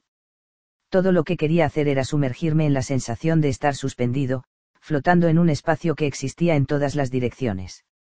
Más que tener que impulsarme fuera de la tierra con las piernas mientras estaba allí parado, resistiendo a la gravedad de la tierra, sentía que algo me retenía por una fuerza ascensional interna, como si estuviera lleno, como un globo, de helio suficiente para flotar sobre el suelo y tocarlo apenas con los pies. Era como hallarme en un estado atlético perfecto, después de un año de ejercicio intenso, solo que mucho más coordinado y liviano. Me senté de nuevo en la roca, y, otra vez, todo me pareció cercano, la saliente escarpada en la que estaba sentado, los árboles altos más abajo en la pendiente y las demás montañas en el horizonte. Y mientras veía cómo se mecían suavemente las ramas de los árboles con la brisa, experimenté no solo una percepción visual del hecho en sí, sino también una sensación física, como si las ramas que se movían con el viento fueran cabellos de mi cuerpo. Percibí que todo era, de alguna manera, parte de mí. Estar sentado en el pico de la montaña, mirando el paisaje que bajaba desde donde yo estaba en todas direcciones, era exactamente como si lo que yo siempre había conocido como mi cuerpo físico fuera apenas la cabeza de un cuerpo mucho más grande formado por todo lo que podía ver. Experimenté el universo entero mirándose a través de mis ojos. Esta percepción trajo un recuerdo a mi memoria. Mi mente retrocedió en el tiempo, más allá del inicio de mi viaje a Perú, más allá de mi infancia y mi nacimiento. Tuve clara conciencia de que mi vida no había empezado con mi concepción y mi nacimiento en este planeta, sino mucho antes, con la formación del resto de mí, mi cuerpo real, el universo mismo. La ciencia de la evolución siempre me aburrió, pero en ese momento, en tanto mi mente continuaba retrocediendo en el tiempo, todas las cosas que había leído sobre el tema empezaron a volver a mí, incluso conversaciones con el amigo que se parecía a Reneau. Recordé que ese era el campo que le interesaba, la evolución. Todo conocimiento se fusionaba con recuerdos reales. De alguna manera, recordaba lo que había ocurrido, y el recuerdo me permitía ver la evolución de una forma distinta. Vi cómo explotó la primera materia en el universo y me di cuenta de que, tal como decía la tercera revelación, no era sólida. La materia era solo energía que vibraba en cierto nivel, y al comienzo la materia existía solo en su forma vibratoria más simple, el elemento que llamamos hidrógeno. Era lo único que había en el universo, solo hidrógeno. Observé cómo los átomos de hidrógeno empezaban a gravitar juntos, como si el principio rector, el impulso de esa energía, fuera empezar un movimiento en un estado más complejo. Y cuando los focos de ese hidrógeno alcanzaron una densidad suficiente, empezó a calentar y arder hasta convertirse en lo que llamamos estrella, y al arder, el hidrógeno se fusionó y saltó a la siguiente vibración más alta, el elemento conocido como helio. Mientras miraba, esas primeras estrellas envejecieron y al final estallaron y vomitaron el hidrógeno restante y el helio recién creado en el universo y todo el proceso volvió a empezar. El hidrógeno y el helio gravitaron juntos hasta que la temperatura fue lo bastante alta como para que se formaran nuevas estrellas y a su vez fusionaron el helio, creando el elemento litio, que vibraba en el nivel inmediatamente superior. Y así sucesivamente, cada generación de estrellas creó materia que antes no existía hasta que se formó el amplio espectro de materia, los elementos químicos básicos y se diseminó por todas partes. La materia evolucionó a partir del elemento hidrógeno, la vibración más simple de energía, hasta el carbono, que vibraba a un ritmo sumamente alto. Quedó así preparado el escenario para la siguiente etapa de la evolución. Cuando se formó nuestro Sol, focos de materia entraron en su órbita y uno de ellos, la Tierra, contenía todos los elementos recién creados, incluido el carbono. Al enfriarse la Tierra, los gases capturados en un momento en la masa fundida emigraron a la superficie y se fusionaron para formar vapor de agua, y llegaron las grandes lluvias, que formaron océanos sobre la costra entonces yerma.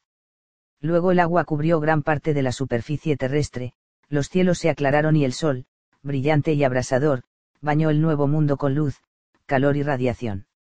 Y en los pozos y lagunas poco profundos, en medio de las grandes tormentas eléctricas que periódicamente asolaban el planeta, la materia saltó más allá del nivel vibratorio del carbono hasta un estado más complejo aún, la vibración representada por los aminoácidos.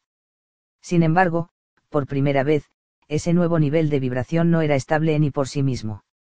La materia debía absorber constantemente otra materia para mantener su vibración. Tenía que comer. Había surgido la vida, la nueva embestida de la evolución. Restringida todavía a vivir solo en el agua, vi cómo esta vida se dividía en dos formas distintas. Una forma la que llamamos plantas vivía en la materia inorgánica y transformaba esos elementos en alimentos utilizando el dióxido de carbono de la atmósfera primitiva. Como subproducto, las plantas liberaban por primera vez oxígeno al mundo. La vida de las plantas se difundió con rapidez en los océanos y al fin también en la Tierra. La otra forma lo que llamamos animales absorbió solamente vida orgánica para sostener su vibración. Los animales llenaron los océanos en la gran era de los peces y, una vez que las plantas hubieron liberado suficiente oxígeno en la atmósfera, empezaron su propio camino hacia la Tierra. Vi cómo los anfibios mitad peces, mitad algo nuevo abandonaban el agua por primera vez y desarrollaban pulmones para respirar el nuevo aire. Luego la materia volvió a dar un salto a los reptiles y estos cubrieron la Tierra en el gran periodo de los dinosaurios. Después aparecieron los mamíferos de sangre caliente y a su vez cubrieron la Tierra, y me di cuenta de que cada especie que surgía representaba vida materia que pasaba a la vibración inmediatamente superior. Al final, la progresión terminó. En el pináculo quedó la humanidad. La humanidad. La visión terminó. En un solo pantallazo había visto toda la historia de la evolución, la historia de la aparición de la materia y su posterior desarrollo, como si siguiera un plan trazado, hacia vibraciones cada vez más elevadas, creando las condiciones exactas para que, por último, surgieran los seres humanos, para que surgiera cada uno de nosotros, en tanto individuos. Sentado allí en la montaña, casi podía captar que esa evolución se extendía aún más en las vidas de los seres humanos. Una evolución más profunda se relacionaba de alguna manera con la experiencia de las coincidencias en la vida. En esos hechos había algo que nos llevaba adelante en la vida y creaba una vibración más alta que impulsaba a su vez la evolución hacia adelante. Sin embargo, pese a mis esfuerzos, no lograba comprender. Durante un rato largo, permanecí sentado en ese precipicio rocoso, consumido por la paz y la plenitud. De repente tomé conciencia de que el sol empezaba a ponerse al oeste. También vi que a un kilómetro y medio de allí, hacia el nordeste, había una especie de pueblo. Podía distinguir las formas de los techos. El camino del cordón occidental parecía terminar directamente ahí. Me levanté y empecé a bajar entre las rocas.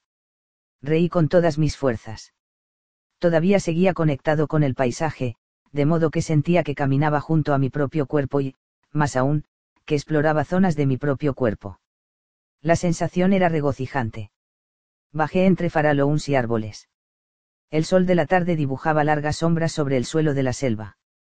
A mitad de camino, llegué a una zona particularmente densa de árboles grandes, y al ingresar en ella experimenté un cambio perceptible en mi cuerpo, me sentí más leve y coordinado todavía me detuve y miré con atención los árboles y los arbustos más bajos, concentrándome en su forma y su belleza.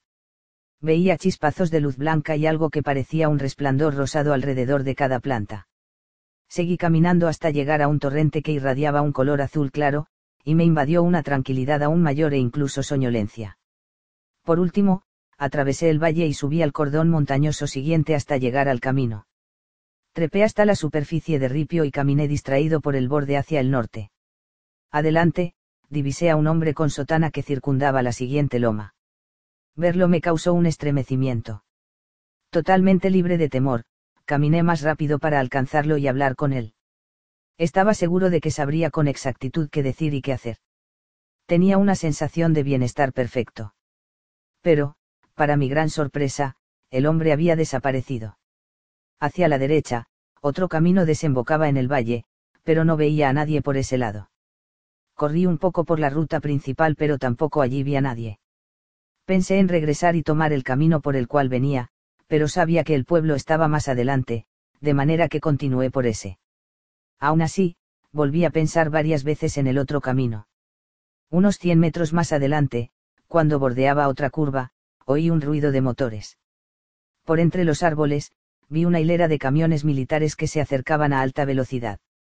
Por un instante vacilé, pensando que podía seguir donde me hallaba, pero enseguida recordé el terror del tiroteo en la montaña. Apenas tuve tiempo de arrojarme fuera del camino hacia la derecha y quedarme quieto. Pasaron diez jeps. Yo había aterrizado en un lugar completamente expuesto y lo único que podía esperar era que nadie mirara hacia mi lado.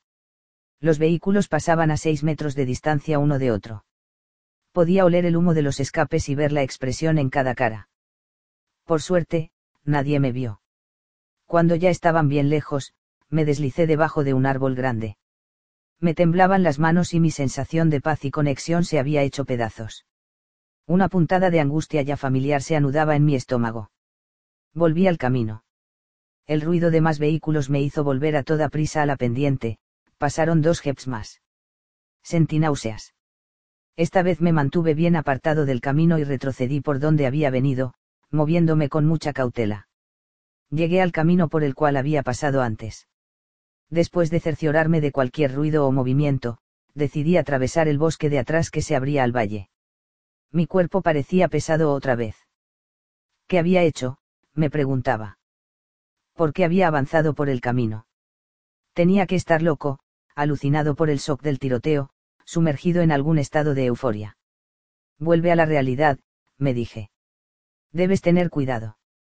Aquí hay personas que quieren matarte si cometes el más mínimo error. Me quedé helado. Enfrente, a unos 30 metros, estaba el sacerdote, sentado bajo un árbol grande, rodeado de numerosas salientes rocosas. Mientras lo observaba, abrió los ojos y me miró. Retrocedí, pero él sonrió y me hizo señas de que me acercara. Con cautela, avancé hacia él. No se movió. Era un hombre alto y delgado, de unos 50 años. Tenía el pelo corto, castaño oscuro, del mismo color que los ojos. Por su aspecto, parecería que necesita dormir, dijo en un inglés perfecto. ¿Quién es usted? Pregunté. Soy el padre Sánchez. ¿Y usted? Le expliqué quién era y de dónde venía, al tiempo que caía, un poco mareado, primero sobre una rodilla y después sobre mis nalgas. Estuvo presente en lo que sucedió en Kula, no. Preguntó. ¿Qué sabe sobre eso? Repliqué con desconfianza. Sé que alguien de este gobierno está muy enojado, dijo. No quieren que se publicite el manuscrito. ¿Por qué? inquirí. Se puso de pie y me miró. ¿Por qué no viene conmigo? Nuestra misión queda a unos tres kilómetros de aquí. Se hallará a salvo con nosotros. Me puse de pie con mucha dificultad, consciente de que no tenía opción, y asentí con un movimiento de cabeza. Me condujo lentamente camino abajo, con modales respetuosos y estudiados. Al hablar sopesaba cada palabra. Los soldados lo buscan todavía. Preguntó en un momento. No se respondí. Por unos minutos no dijo nada y luego me preguntó, ¿usted busca el manuscrito? Ya no dije. En este momento, lo único que quiero es sobrevivir y volver a casa. Asintió con un gesto tranquilizador y en ese momento empecé a confiar en él. Algo en su mirada y su calidez me afectaron. Me recordaba a Will. Para entonces llegamos a la misión, formada por un puñado de casitas que daban a un patio y una pequeña iglesia. Estaba ubicada en un lugar bellísimo. Al entrar, el cura dijo algo en español a otros hombres con hábito que estaban allí, y estos se dispersaron. Traté de ver a dónde iban, pero el cansancio me consumía. El sacerdote me llevó a una de las casas. Adentro había una salita y dos habitaciones. Un fuego ardía en la chimenea. A poco de entrar, apareció otro sacerdote trayendo una bandeja con pan y sopa. Comí mientras Sánchez permanecía sentado a mi lado. Luego, ante su insistencia, me acosté en una de las camas y me dormí profundamente. Al salir al patio, noté de inmediato que estaba inmaculado. Los senderos de ripio bordeaban arbustos y setos dispuestos en forma precisa. Cada uno parecía dispuesto de modo de acentuar su forma natural plena. Ninguno estaba podado. Me desperecé y sentí la camisa almidonada que me había puesto. Era de algodón y me raspaba un poco el cuello. Sin embargo, estaba limpia y recién planchada. Un rato antes, me había despertado cuando dos sacerdotes derramaban agua caliente en un fuentón y extendían ropa limpia. Después de bañarme y vestirme fui a la otra habitación y encontré bollos calientes y fruta desecada sobre la mesa. Comí con voracidad mientras los sacerdotes me miraban. Para cuando terminé, ya se habían ido y salí a donde me encontraba ahora. Caminé y me senté en uno de los bancos de piedra que miraban hacia el patio. El sol apenas asomaba por encima de los árboles y me calentaba la cara. ¿Cómo durmió? Me preguntó una voz desde atrás. Me di vuelta y vi al padre Sánchez, parado muy derecho y sonriente. Muy bien respondí. ¿Puedo quedarme? Por supuesto. Ninguno de los dos habló durante varios minutos, tantos que, en realidad, empecé a sentirme un poco incómodo. Lo miré, dispuesto a decir algo, pero él miraba en dirección al sol, con la cara ligeramente echada hacia atrás y los ojos parpadeantes. Al final habló, qué buen lugar encontró. Al parecer se refería al banco a esa hora de la mañana. Mire, necesito pedirle un consejo, dije. ¿Cuál es la forma más segura de volver a los Estados Unidos? Me miró serio. No lo sé. Depende de cuán peligroso crea el gobierno que es usted. Cuénteme cómo fue a parar a Kula. Le conté todo desde el momento en que oí hablar del manuscrito. Mi sensación de euforia en la montaña ahora parecía extravagante y pretenciosa, así que apenas la mencioné. Sin embargo, Sánchez me interrogó enseguida sobre el tema. ¿Qué hizo cuando el soldado no lo vio y se fue? Preguntó. Me senté durante unas horas, respondí, con una sensación de alivio, supongo. ¿Qué más sintió? No sabía dónde meterme, de todos modos, intenté una descripción. Es difícil de describir, dije. Sentí una conexión eufórica con todo, y una especie de seguridad y de confianza total. Se me fue el cansancio por completo. Sonrió. Tuvo una experiencia mística. Muchas personas dicen tenerlas en esa selva cercana al pico. Asentí. Se volvió en el banco para mirarme de manera más directa. Es la experiencia que siempre han descrito los místicos de todas las religiones. Leyó algo acerca de ellas. Un poco, hace años repuse. Pero hasta ayer era solo un concepto intelectual. Supongo que, sí. Se acercó un sacerdote joven, que me saludó con un gesto y después le susurró algo a Sánchez. Este asintió y el otro se alejó. El sacerdote más viejo observó todo lo que hacía el joven. Cruzó el patio y entró en un área parecida a un parque, a unos 30 metros de allí. Noté por primera vez que ese sector también estaba sumamente prolijo y lleno de plantas muy variadas. El cura joven se dirigió a varios lugares, vacilando frente a cada uno como si buscara algo hasta que en un sitio específico se sentó. Parecía estar haciendo algún ejercicio.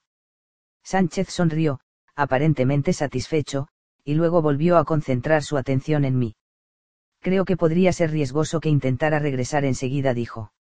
Pero trataré de averiguar cuál es la situación y si hay alguna novedad sobre sus amigos. Se puso de pie y me miró. Debo cumplir algunos deberes. Por favor, tenga la seguridad de que lo ayudaremos todo lo posible. Por ahora, espero que se sienta cómodo aquí. Descanse y recupere fuerzas. Asentí. Revisó en su bolsillo y sacó unos papeles, que me entregó. Esta es la quinta revelación. Habla del tipo de experiencia que tuvo usted. Me parece que puede resultarle interesante. La tomé con reticencia mientras él seguía hablando. ¿Qué idea le quedó de la última revelación que leyó? Preguntó. Vacilé. No quería pensar en manuscritos ni revelaciones. Al final dije, que los seres humanos estamos bloqueados en una especie de competencia por la energía del otro. Cuando conseguimos que otros acepten nuestra opinión y se identifiquen con nosotros, les quitamos su energía y eso nos hace sentir más fuertes. Sonrió. O sea que el problema estaría en que todos tratamos de controlamos y manipulamos por la energía, porque sentimos que nos falta. Eso es. Pero hay otra solución, otra fuente de energía. Eso es lo que da a entender la última revelación.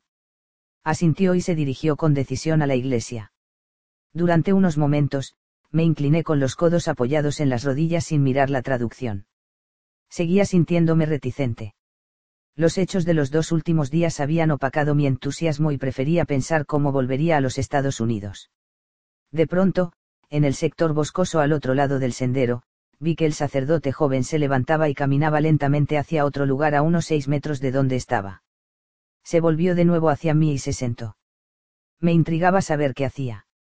Se me ocurrió que tal vez estuviera practicando algo que se mencionaba en el manuscrito. Miré la primera página y empecé a leer.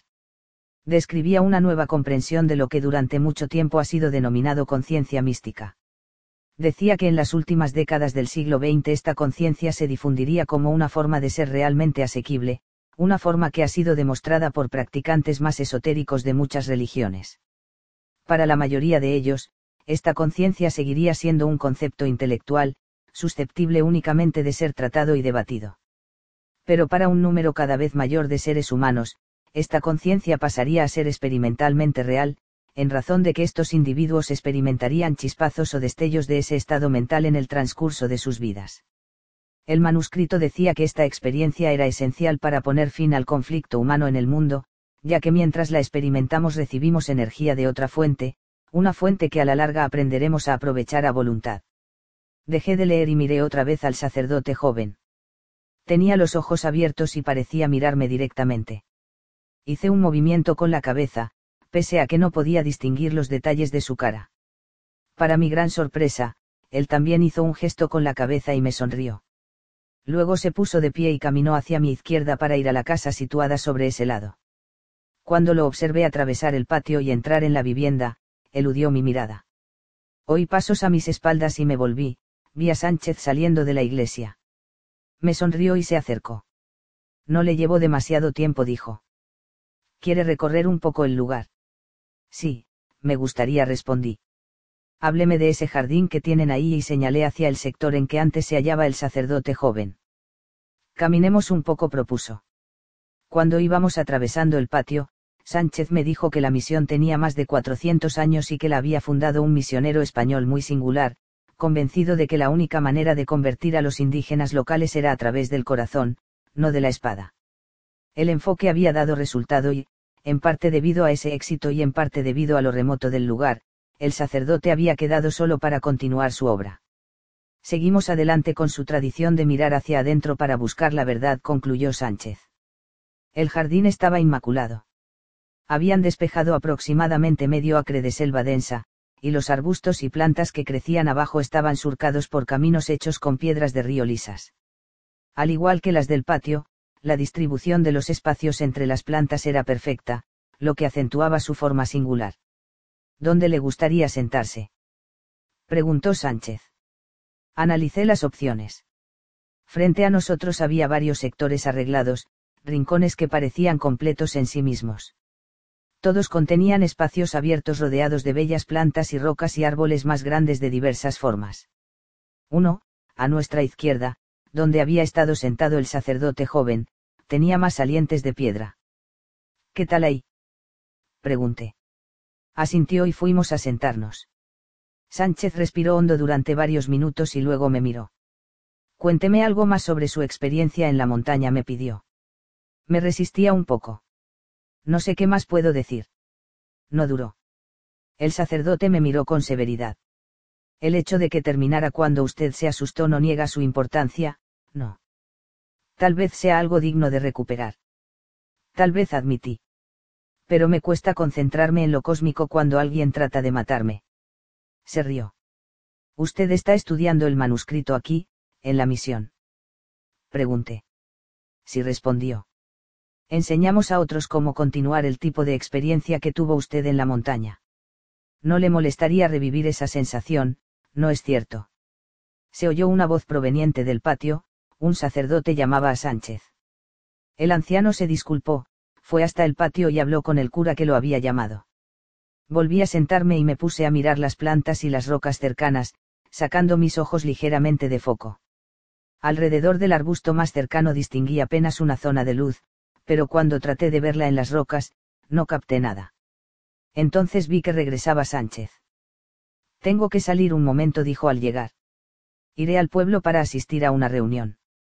Tal vez obtenga alguna información sobre sus amigos, o al menos averigüe si es seguro que viaje. Muy bien, repuse. Regresará hoy mismo. No creo, respondió. Más vale mañana a la mañana. Debo de haberme mostrado inquieto, porque se acercó y me puso la mano en el hombro. No se preocupe. Aquí está seguro. Por favor, póngase cómodo. De una vuelta. Puede hablar con cualquiera de los sacerdotes, pero piense que algunos son más receptivos que otros, según su desarrollo. Asentí. Sonrió, desapareció detrás de la iglesia y subió a un viejo camión que hasta el momento yo no había visto. Al cabo de varios intentos, arrancó, pasó por detrás de la iglesia y tomó el camino que llevaba al cordón de montañas. Me quedé varias horas en el jardín, ordenando mis pensamientos y preguntándome si Marjorie estaría bien y si Will habría escapado. Varias veces me vino a la mente la imagen del hombre de Jensen en el momento en que lo habían matado, pero traté de apartar ese recuerdo y permanecer tranquilo. Aproximadamente a mediodía, vi que varios sacerdotes preparaban una mesa larga en el centro del patio con fuentes de comida. Al terminar, se acercaron unos doce o más sacerdotes y empezaron a servirse en sus platos y a comer en los bancos de manera informal. Casi todos sonreían, pero no se los oía conversar demasiado. Uno de ellos me vio y señaló la comida. Asentí, fui al patio y me serví un plato de cereales y porotos. Todos los sacerdotes parecían conscientes de mi presencia pero ninguno me hablaba. Hice varios comentarios sobre la comida mis palabras fueron recibidas solo con sonrisas y gestos corteses. Si intentaba mirarlos directamente, bajaban los ojos. Me senté a comer solo en uno de los bancos. Las verduras y los porotos no tenían sal sino que estaban condimentados con especias y hierbas. Una vez terminado el almuerzo, mientras los sacerdotes apilaban los platos en la mesa, otro religioso salió de la iglesia y se sirvió rápidamente un plato. Se volvió para buscar un lugar y nuestras miradas se cruzaron sonrió y reconocí que era el sacerdote que me había mirado antes desde el jardín. Le devolví la sonrisa, me acerqué y él me habló estilo Tarzán. ¿Puedo sentarme en banco con usted? Preguntó. Sí, por favor respondí. Se sentó y empezó a comer con lentitud. Masticaba mucho la comida y, cada tanto, me sonreía. Era petizo y pequeño, de aspecto nervioso y pelo color carbón. Tenía ojos castaño claro. ¿Gusta la comida? Me preguntó. Yo tenía mi plato en la falda. Había quedado algo de cereal. Oh, sí dije, y comí un bocado. Volví a notar con qué lentitud y decisión masticaba y traté de hacer lo mismo, entonces me di cuenta de que todos los sacerdotes habían comido así. Las verduras son de la misión. Pregunté. Antes de responder, tragó lentamente.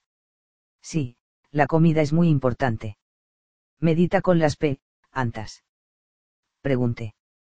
Me miró con obvia sorpresa. ¿Leyó manuscrito?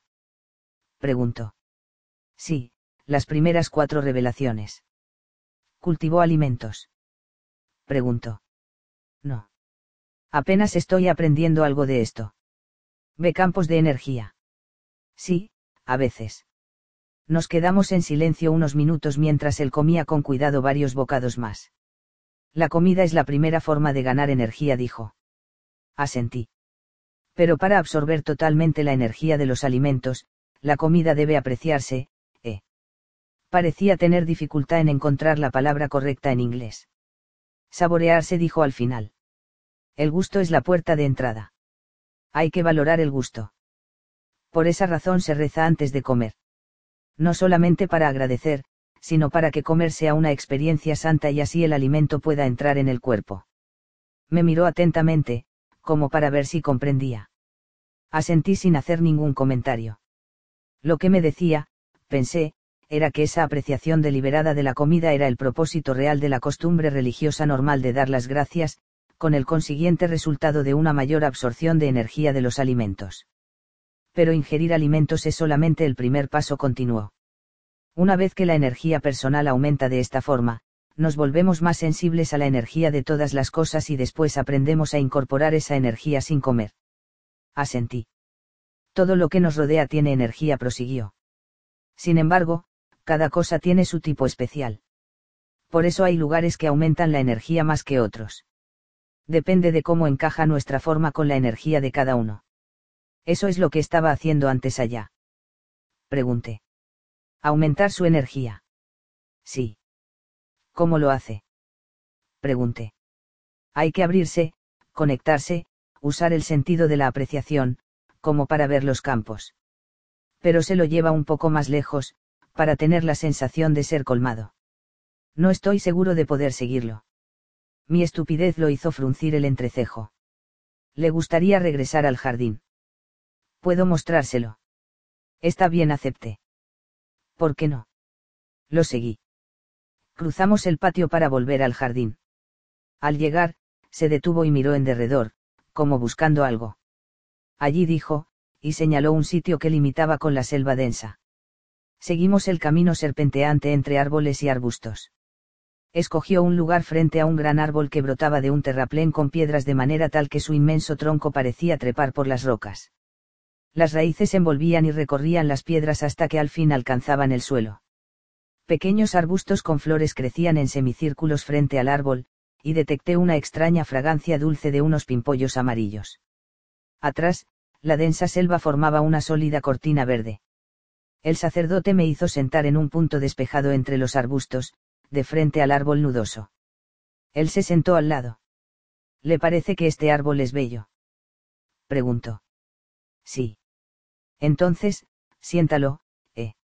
Otra vez, parecía luchar por encontrar la palabra. Pensó un instante y me preguntó, el padre Sánchez me contó que tuvo una experiencia en la montaña. ¿Recuerda cómo se sentía? Me sentía liviano, seguro y conectado. Conectado, ¿cómo? Es difícil de describir, repuse. Como si todo el paisaje fuera parte de mí. Pero, ¿cómo era la sensación?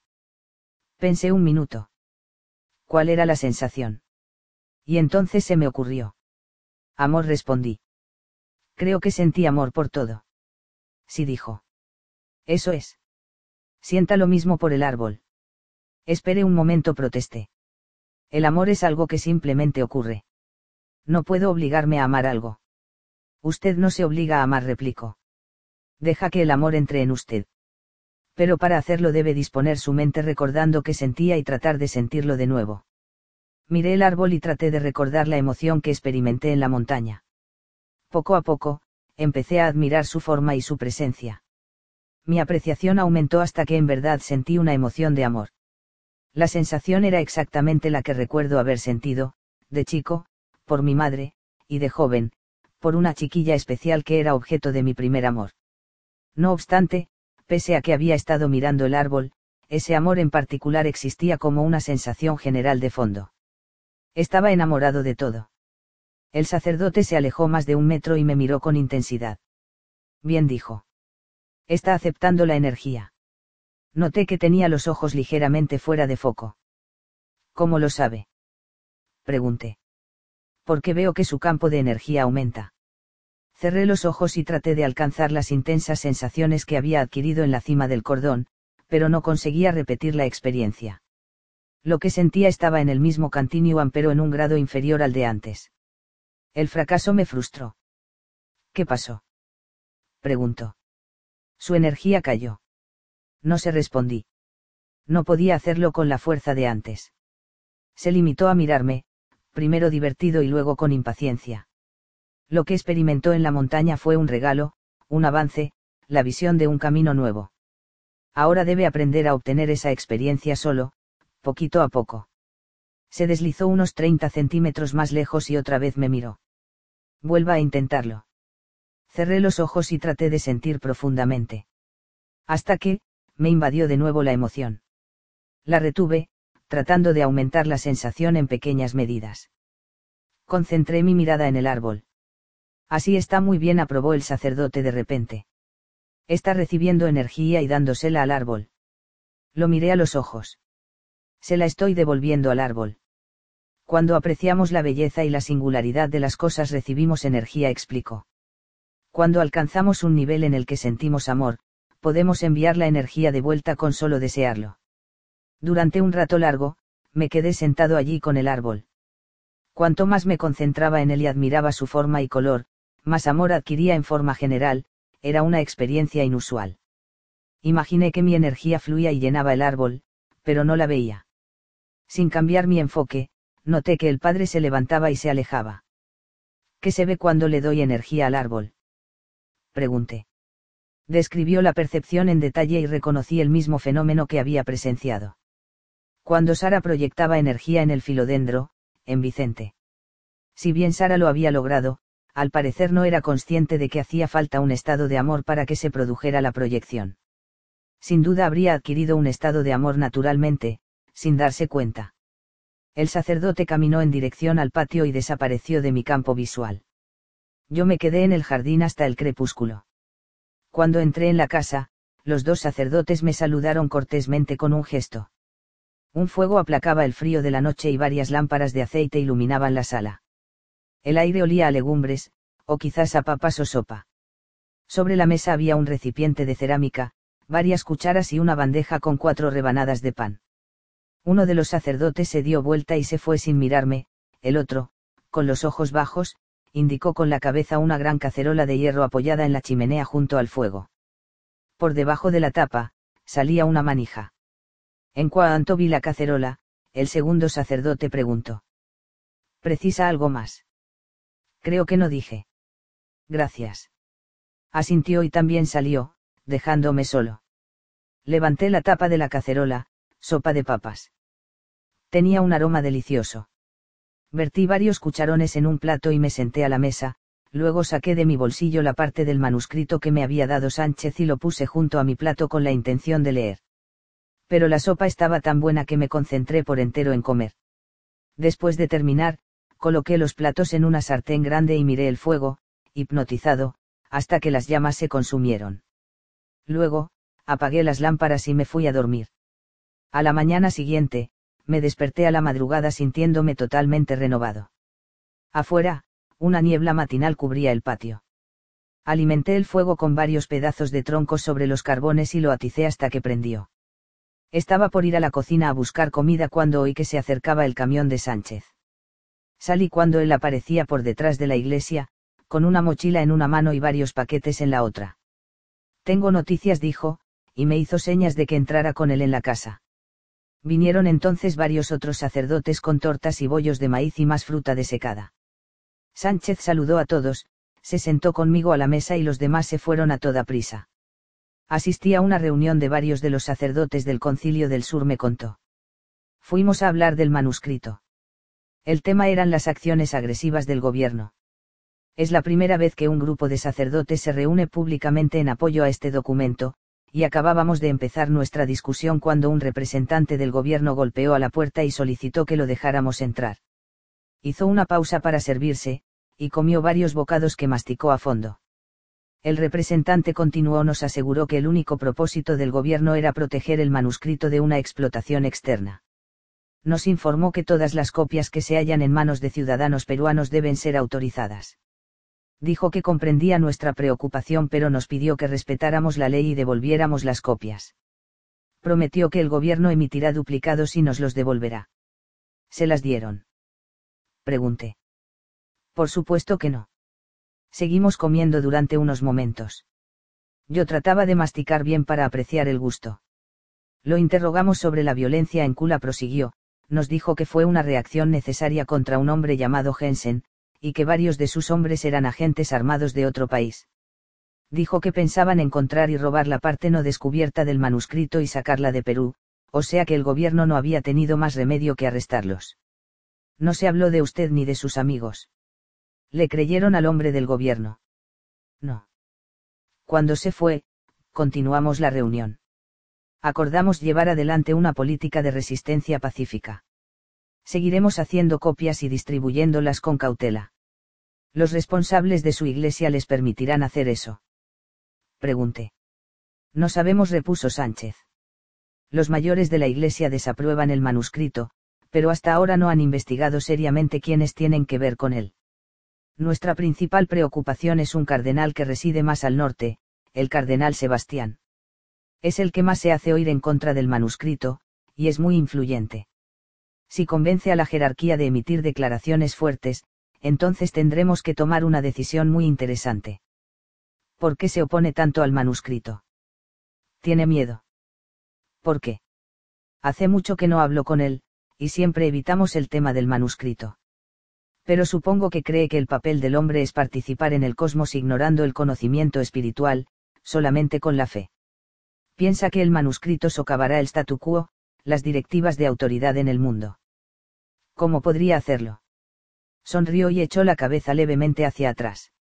La verdad te liberará.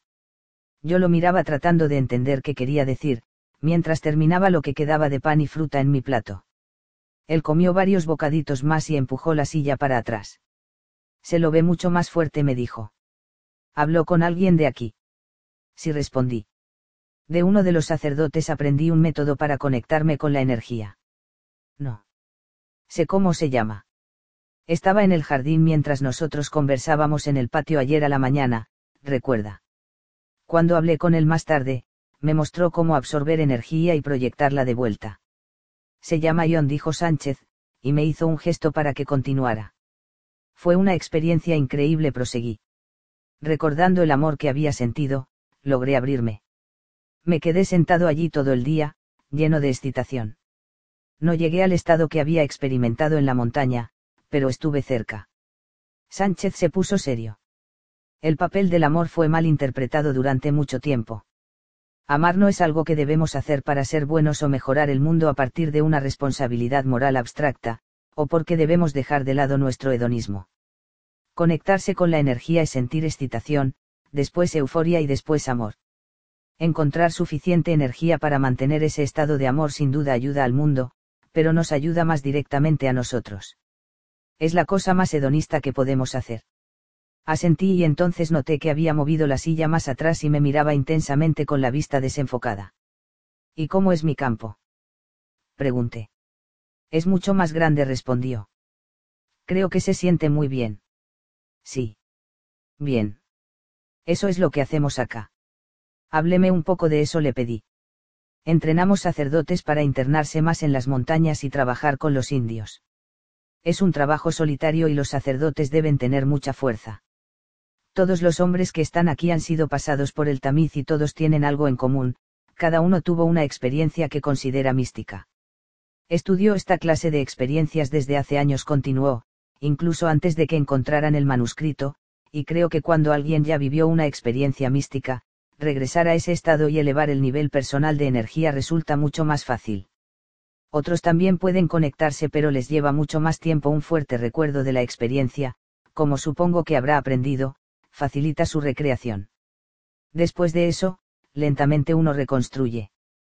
¿Qué aspecto tiene el campo de energía de una persona cuando eso está ocurriendo?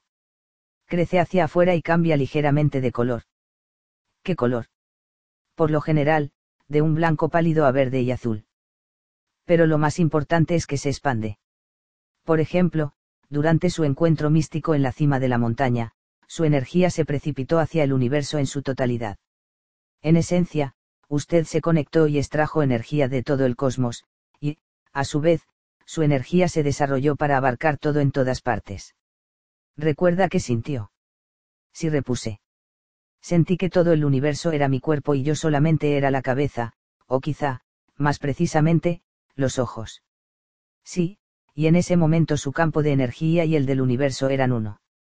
El universo era su cuerpo. En ese momento tuve un extraño recuerdo, continué.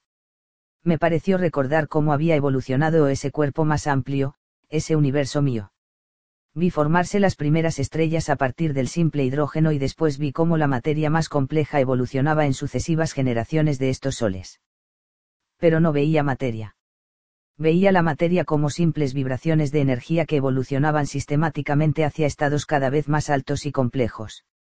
Y entonces, empezó la vida y evolucionó hasta un momento en que aparecieron los seres humanos. De repente callé y él notó mi cambio de humor. ¿Qué sucede? dijo. Ahí terminó el recuerdo de la evolución, le expliqué.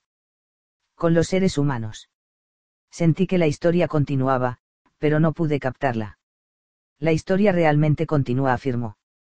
Los seres humanos están llevando adelante la evolución del universo hacia una complejidad vibracional cada vez más alta. ¿Cómo? Pregunté. Sonrió pero no me contestó. Hablemos de eso más tarde. Ahora, debo verificar algunas cosas. Lo veré en más o menos una hora. Asentí. Tomó una manzana y se fue. Yo salí detrás de él sin rumbo fijo y entonces recordé la copia de la quinta revelación que tenía en el cuarto y fui a buscarla. Más temprano, había estado pensando en la selva donde Sánchez se hallaba sentado cuando lo vi por primera vez. Pese a mi cansancio y mi pánico, había notado que el lugar era excepcionalmente bello, de modo que tomé el camino hacia el oeste hasta llegar al lugar exacto y me senté. Recostado contra un árbol, despejé mi mente y pasé varios minutos mirando alrededor. La mañana era diáfana, corría una ligera brisa y me puse a observar cómo el viento sacudía las ramas sobre mi cabeza. Respiré hondo varias veces y el aire me pareció refrescante. En un momento en que el viento amainó, saqué el manuscrito y busqué la página en que había dejado de leer. Sin embargo, antes de encontrarla oí el ruido de un motor de camión. Me eché boca abajo junto al árbol y traté de determinar su dirección. El ruido venía de la misión. Cuando fue acercándose, vi que era el viejo camión de Sánchez, y que él lo conducía. Imaginé que estaría aquí, dijo, al tiempo que frenaba justo donde yo estaba. Suba. Tenemos que irnos. ¿Qué sucede? Pregunté al tiempo que subía al asiento del acompañante. Se dirigió hacia el camino principal. Uno de mis sacerdotes me contó una conversación que oyó en el pueblo. Hay funcionarios del gobierno en la ciudad, y están haciendo preguntas sobre la misión y sobre mí. ¿Qué cree que puedan querer? Me dirigió una mirada tranquilizadora. No lo sé. Digamos que no estoy tan seguro como antes de que vayan a dejarnos en paz. Creo que, como precaución, deberíamos ir a las montañas. Uno de mis sacerdotes vive cerca de Machu Picchu. Se llama Padre Carl. Estaremos seguros en su casa, hasta poder entender mejor la situación. Sonrió. De todos modos, quiero que vea Machu Picchu de pronto tuve el presentimiento de que había hecho un trato y me llevaba a alguna parte para atraparme. Decidí proceder con cautela y mantenerme alerta hasta aclarar las cosas. ¿Terminó la traducción? Preguntó. Casi toda respondí. Usted quería saber sobre la evolución humana. Encontró esa parte. No apartó la vista del camino y me miró intensamente. Fingí no darme cuenta. ¿Pasa algo? Preguntó. Nada repuse. ¿Cuánto tiempo se tarda en llegar a Machu Picchu? Unas cuatro horas. Quería permanecer en silencio y dejar que Sánchez hablara, con la esperanza de que se delatara, pero no conseguí controlar mi curiosidad sobre la evolución. Entonces, ¿cómo evolucionan más los humanos? Pregunté. Me miró. ¿Usted qué piensa? No se dije. Pero cuando estaba en la montaña pensé que tal vez tenía algo que ver con las coincidencias significativas de las que habla la primera revelación. Exacto. Encajaría con las otras revelaciones, no. Estaba confundido. En la práctica lo entendía, pero no lograba captarlo. No dije nada.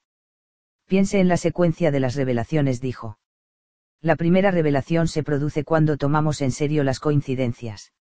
Estas coincidencias nos hacen sentir que hay algo más, algo espiritual, que opera debajo de todo lo que hacemos. La segunda revelación establece nuestra conciencia como algo real. Vemos que nos preocupó la supervivencia material y nos concentramos en controlar nuestra situación en el universo buscando seguridad, y sabemos que ahora nuestra apertura representa una especie de despertar a lo que en verdad ocurre. La tercera revelación comienza una nueva visión de la vida. Define el universo físico como energía pura, una energía que responde de alguna manera a la forma en que pensamos. Y la cuarta expone la tendencia humana a robar energía a otros seres humanos controlándolos, apoderándonos de sus mentes, un delito que cometemos porque a menudo nos sentimos aislados y vacíos de energía. Esa falta de energía puede remediarse, por supuesto, cuando nos conectamos con la fuente más alta. El universo puede suministrar todo lo que necesitamos, si logramos abrirnos a él. Esa es la quinta revelación.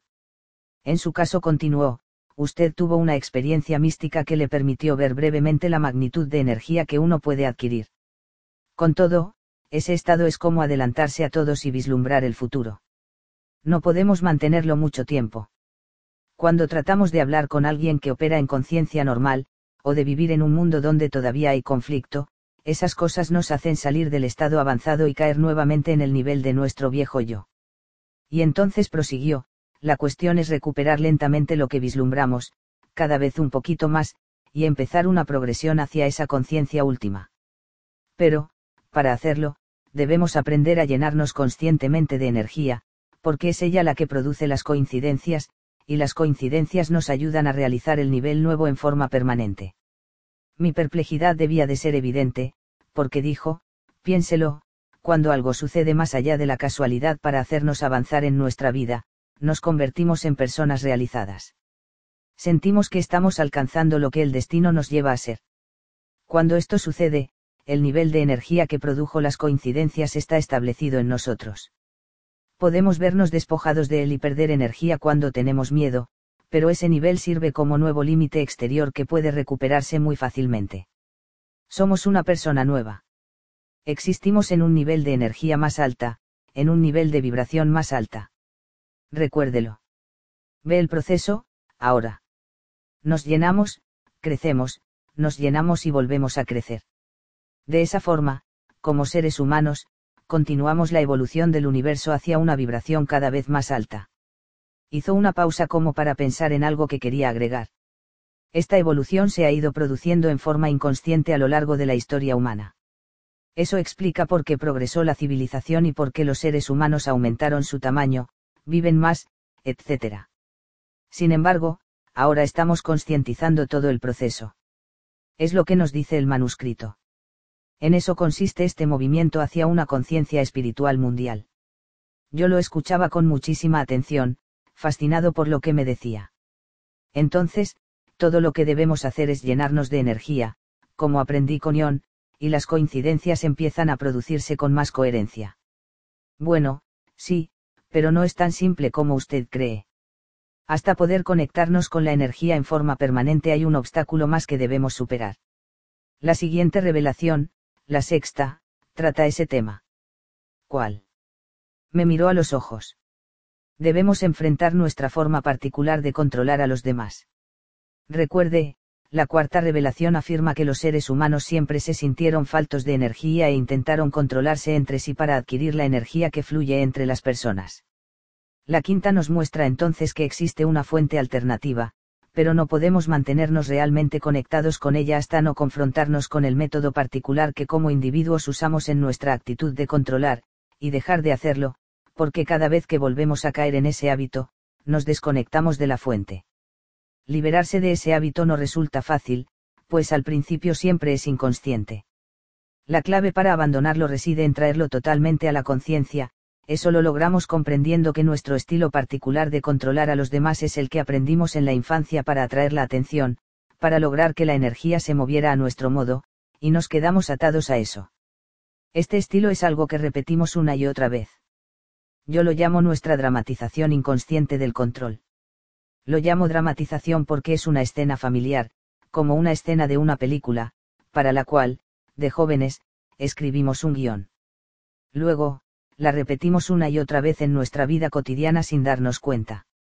Lo único que sabemos es que nos suceden reiteradamente las mismas cosas. El problema es que si repetimos una escena en especial una y otra vez, las otras escenas de la película de nuestra vida real, la suprema aventura marcada por las coincidencias, no puede avanzar.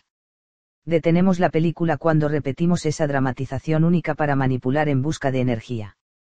Sánchez bajó la velocidad y avanzó con cuidado para esquivar una serie de baches del camino. Me di cuenta de que me sentía frustrado. No entendía bien cómo funcionaba la dramatización del control. Estuve a punto de decirle a Sánchez lo que pensaba, pero no pude. Noté que seguía sintiéndome distante de él y no tenía interés en ponerme en evidencia. ¿Entendió? Me preguntó. No se contesté secamente. No sé si tengo una dramatización del control me miró con afectuoso interés y largó una carcajada. ¿En serio? replicó. ¿Y entonces por qué siempre se muestra tan distante? Poner en claro el pasado. Más adelante, el camino se angostaba y se inclinaba abruptamente sobre la cara de la montaña. El camión dio varios saltos sobre piedras grandes y tomó la curva con lentitud. Abajo, los Andes se alzaban en macizos cordones grises sobre bancos de nubes blancas como la nieve. Miré a Sánchez. Iba inclinado sobre el volante, tenso. La mayor parte del día había estado trepando pendientes escarpadas y metiéndose en pasos obstaculizados por las rocas caídas. Yo quería abordar otra vez el tema de los dramas de control, pero el momento resultaba poco apropiado. Sánchez parecía necesitar cada gramo de energía para conducir, y además yo no tenía muy claro qué quería preguntarle. Había leído el resto de la quinta revelación y era un eco exacto de los puntos que Sánchez me había relatado la idea de liberarme de mi estilo para controlar era tentadora, en especial si podía servir para acelerar mi evolución, pero todavía no lograba entender cómo funcionaba el drama del control. ¿En qué está pensando? Me preguntó Sánchez. Terminé de leer la quinta revelación, dije. Y pensaba en esos dramas. Teniendo en cuenta lo que usted dijo sobre mí, supongo que piensa que mi drama tiene que ver con el hecho de ser distante. No respondió. Miraba el camino. A unos 30 metros, un vehículo grande de cuatro ruedas bloqueaba el paso. Un hombre y una mujer estaban parados sobre un precipicio rocoso a unos 15 metros del vehículo. Nos miraron. Sánchez detuvo el camión, los contempló un momento y sonrió. Conozco a la mujer, dijo. Es Julia. Podemos hablar con ellos. Tanto el hombre como la mujer eran de piel oscura y parecían peruanos. Ella era mayor, de unos 50 años, mientras que el hombre parecía de unos treinta. Cuando bajamos del camión la mujer se acercó. Padre Sánchez. exclamó. ¿Cómo está, Julia? respondió Sánchez. Se abrazaron y después el cura me la presentó, y la mujer, a su vez presentó a su compañero, Rolando. Sin decir nada más, Julia y Sánchez nos dieron la espalda y caminaron hacia la saliente en la que antes se hallaban Julia y Rolando. Rolando me miró fijo y yo instintivamente me di vuelta y caminé en dirección a los otros dos. Rolando me siguió, mirándome siempre como si quisiera algo. Si bien su cabello y sus rasgos eran jóvenes, tenía la piel rubicunda. Por algún motivo me sentí angustiado. Mientras caminábamos hasta el borde de la montaña, varias veces me dio la impresión de que iba a hablar, pero en cada oportunidad él desviaba la mirada y yo aceleraba el paso. Guardaba silencio. Cuando llegamos al precipicio, me senté en un saliente para evitar que se ubicara junto a mí. Julia y Sánchez estaban unos seis metros más arriba, en una piedra grande. Rolando se sentó lo más cerca posible de mí. Si bien su mirada constante me molestaba, a la vez sentía cierta curiosidad. Me sorprendió mirándolo y me preguntó, ¿estás aquí por el manuscrito? Tardé mucho en responderle. He oído hablar de él. Me miró perplejo. ¿Lo viste? Una parte repuse. ¿Tienes algo que ver con el tema? Me interesa, contestó, pero hasta ahora no vi ninguna copia. Se hizo un silencio. ¿Eres de los Estados Unidos? Me preguntó. La pregunta me molestó, así que decidí no responderle. En cambio, le pregunté, ¿el manuscrito tiene algo que ver con las ruinas de Machu Picchu? No creo, respondió. Salvo que fue escrito más o menos en la misma época en que se construyeron las ruinas. Guardé silencio, mirando el increíble paisaje de los Andes. Si yo permanecía callado, tarde o temprano él divulgaría qué hacía allí con Julia y en qué se relacionaba con el manuscrito. Seguimos sentados durante veinte minutos sin conversar. Al final, Rolando se puso de pie y fue hacia donde dialogaban Julia y Sánchez. Realmente no sabía qué hacer. Había evitado sentarme con ellos porque tenía la clara impresión de que deseaban hablar a solas. Durante quizás otros treinta minutos, me quedé allí, contemplando los picos rocosos y esforzándome por oír la conversación de los otros. Ninguno me prestaba la más mínima atención. Por último, decidí reunirme con ellos, pero antes de que pudiera moverme los tres se levantaron y se dirigieron al vehículo de Julia. Corté camino por las rocas para alcanzarlos. Deben marcharse, me comentó Sánchez cuando me acerqué. Lamento que no hayamos tenido tiempo de hablar, dijo Julia. Espero verte otra vez me miraba con la misma calidez que a menudo mostraba Sánchez. Cuando asentí, sacudió ligeramente la cabeza y agregó, en realidad, tengo la sensación de que nos veremos pronto. Mientras caminábamos por el camino rocoso, sentí la necesidad de responder algo, pero no podía pensar. Al llegar a su vehículo, Julia dijo un rápido adiós. Rolando y ella subieron y el vehículo arrancó hacia el norte, por donde habíamos llegado Sánchez y yo. Me sentía confundido. En cuanto subimos a nuestro camión, Sánchez me preguntó, Rolando le habló de Will. No. exclamé. ¿Lo vieron? Sánchez se mostró sorprendido. Sí, lo vieron en un pueblo a unos 50 kilómetros de aquí. Will les dijo algo sobre mí. Según me contó Julia, Will mencionó que se había separado de usted. Pero habló sobre todo con Rolando. Usted le dijo a Rolando quién era. No, no sabía si podía confiar en él. La expresión de Sánchez era de total incredulidad. Le dije que con ellos se podía hablar. Hace años que conozco a Julia. Es dueña de un negocio en Lima, pero desde el descubrimiento del manuscrito está buscando la novena revelación. Julia no viajaría con alguien que no fuera digno de confianza. No había peligro. Ahora perdió una información importante. Sánchez me miró serio. Este es un perfecto ejemplo de cómo interfiere un drama de control, explicó. Usted se mostró tan distante que no permitió que se produjera una coincidencia de importancia. Sin duda me vio a la defensiva. Está bien, dijo, todos hacemos dramatizaciones de uno u otro tipo. Por lo menos, ahora entiende cómo funciona la suya. No entiendo. Exclamé. ¿Qué estoy haciendo, exactamente? Su forma de controlar situaciones y personas explicó, para hacer que la energía vaya para su lado, consiste en crear este drama en su mente durante el cual se retira y se muestra misterioso y reservado. Usted se dice que es cauto, pero lo que en realidad hace es esperar que alguien se incorpore al drama y trate de imaginar qué le pasa. Cuando eso ocurre, usted se muestra vago y fuerza al otro a esforzarse, hurgar y tratar de discernir sus verdaderos sentimientos. Al hacerlo, le presta su total atención y le envía su energía. Cuanto más tiempo usted lo mantenga interesado e intrigado, más energía recibe. Por desgracia, mientras juega a ser distante, su vida tiende a evolucionar muy lentamente, porque repite la misma escena una y otra vez. Si se hubiera abierto a Rolando, la película de su vida habría despegado en una dirección nueva y significativa. Sentí que me deprimía. Aquello no era más que otro ejemplo de lo que Will había señalado cuando vio que yo me resistía a darle información a Reneau. Era cierto. Yo tendía a ocultar lo que en realidad pensaba. Miré por la ventanilla el camino que iba subiendo más arriba entre los picos. Sánchez volvió a concentrarse en evitar pozos fatales.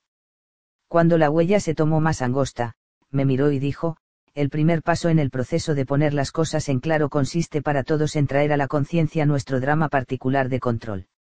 No podremos avanzar hasta no habernos mirado bien y descubierto qué hacemos para manipular y así conseguir energía.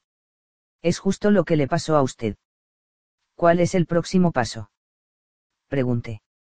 Cada uno debe remontarse a su pasado, a la vida familiar inicial, y ver cómo se formó ese hábito. Ver su aparición mantiene nuestra forma de controlar en el nivel consciente. Recuerde, la mayoría de los miembros de nuestra familia representaban a su vez un drama para tratar de absorber energía de nosotros cuando éramos chicos. Es por eso que tuvimos que formar un drama de control. Nos hacía falta una estrategia para recuperar la energía.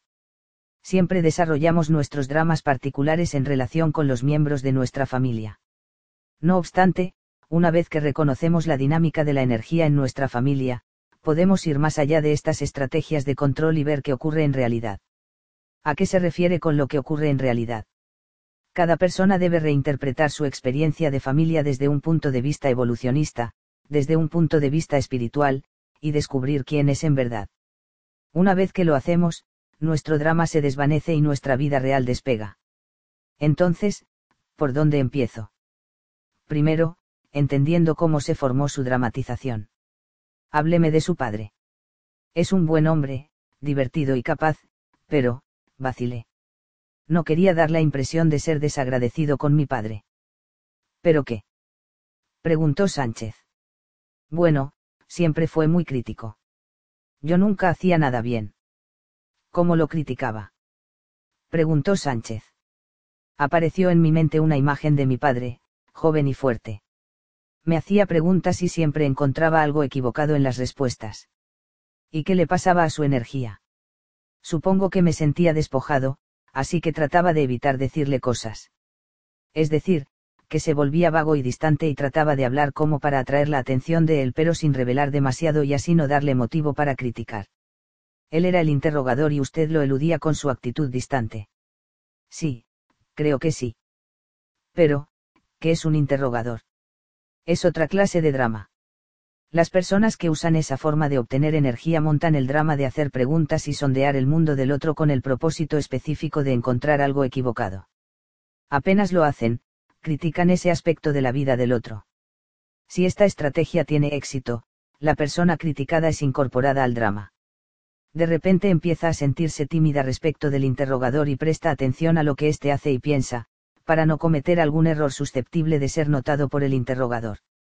Esta deferencia psíquica le da al interrogador la energía que quiere. Piense las veces que estuvo con alguien así.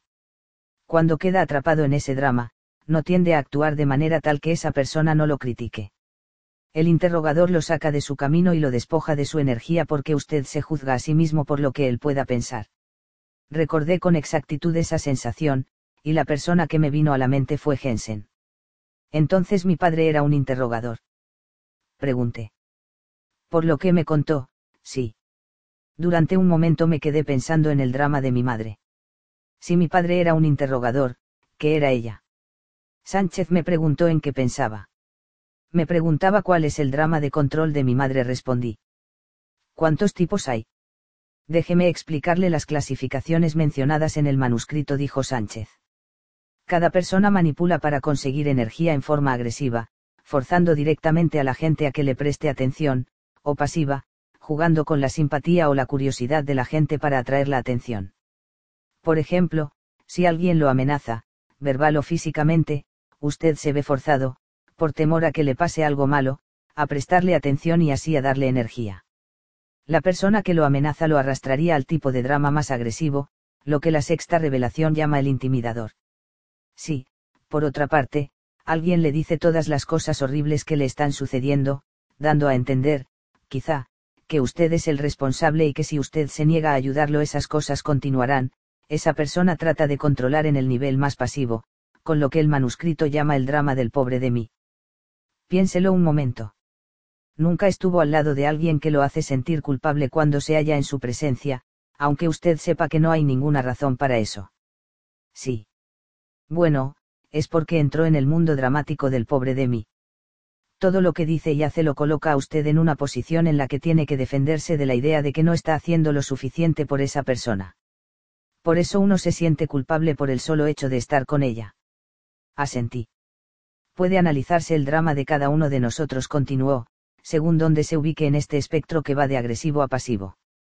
Si una persona es sutil en su agresión, si encuentra fallas y lentamente socava su mundo para obtener su energía, como vimos en el caso de su padre, esa persona sería una interrogadora.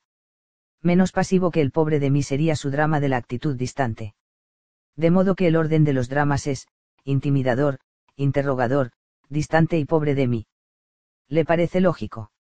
Supongo que sí. Correcto. Algunas personas usan más de un drama en distintas circunstancias, pero la mayoría tenemos un drama de control dominante que tendemos a repetir, según cuál funcionó bien con los miembros de nuestra familia primaria. De pronto vi todo muy claro. Mi madre me hacía exactamente lo mismo que mi padre. Miré a Sánchez. Mi madre. Ya sé lo que era. También era una interrogadora. O sea que recibió una dosis doble, comentó Sánchez. Con razón es tan distante. Pero por lo menos no lo intimidaban. Por lo menos nunca temió por su seguridad. ¿Qué habría ocurrido en ese caso? Habría quedado clavado en un drama de pobre de mí. Ve cómo funciona. Si usted es un niño y alguien le quita su energía amenazándolo con un daño físico, ser distante no da resultado. No puede lograr que le den energía haciéndose el tímido. A los demás les importa un rábano que pasa en su interior. Son muy fuertes. Entonces, usted se ve obligado a volverse más pasivo e intentar el enfoque del pobre de mí, apelando a la misericordia del otro, haciéndolo sentir culpable por el daño que está haciendo. Si eso no funciona, de chicos, aguantamos hasta ser lo bastante grandes para explotar contra la violencia y combatir la agresión con agresión. Hizo una pausa. Como la chica de la cual me habló, en la familia peruana que le servía la cena. Una persona llega a cualquier extremo necesario para atraer la energía de la atención en su familia. Y, posteriormente, esa estrategia pasa a ser su forma dominante de controlar para obtener energía de todos, el drama que repite en forma constante. Entiendo al intimidador, dije, pero ¿cómo se desarrolla el interrogador? ¿Qué haría si fuera un niño y los miembros de su familia no estuvieran o lo ignoraran porque viven preocupados por sus carreras o algo así? No sé. Ser distante no atraería su atención, no lo notarían. No recurriría a sondear, espiar y por último encontrar algo malo en esas personas distantes, para conseguir atención y energía. Eso es lo que hace un interrogador. Empecé a captar la revelación. Las personas distantes crean interrogadores. Eso es. Y los interrogadores hacen que la gente sea distante. Y los intimidadores crean la actitud pobre de mí, o, si eso no resulta, otro intimidador. Exacto. Es así como se perpetúan los dramas de control. Pero recuerde, hay una tendencia a ver estos dramas en los demás y pensar que nosotros estamos exentos de esos mecanismos cada uno de nosotros debe trascender esta ilusión para poder seguir adelante. Casi todos tendemos a quedarnos aferrados a un drama, al menos por un tiempo, y debemos retroceder y observarnos hasta descubrir cuáles. Me quedé un rato en silencio. Al fin, miré a Sánchez y le pregunté, una vez que uno comprende su drama, ¿qué pasa? Sánchez redujo la velocidad para poder mirarme a los ojos quedamos realmente libres para ser más que esa actuación inconsciente que representamos. Como le dije antes, podemos encontrar un sentido más elevado para nuestra vida, una razón espiritual para haber nacido en nuestras familias particulares. Podemos empezar a poner en claro quiénes somos en verdad. Ya casi llegamos, dijo Sánchez. El camino subía entre dos picos. Cuando pasamos la enorme formación de la derecha, vi más adelante una casita, apoyada en otro majestuoso pináculo de piedra. El camión no está, observó el cura. Estacionamos y caminamos hasta la casa. Sánchez abrió la puerta y entró mientras yo me quedaba esperando. Respiré hondo varias veces. El aire era fresco y liviano. El cielo estaba gris oscuro y cubierto de nubes. Parecía que iba a llover. Sánchez volvió a la puerta, no hay nadie adentro. Debe de estar en las ruinas. ¿Cómo hacemos para ir? de pronto me pareció que se sentía cansado. Están más arriba, a unos 800 metros dijo, y me entregó las llaves del camión. Siga el camino hasta pasar el próximo cordón, y las verá abajo.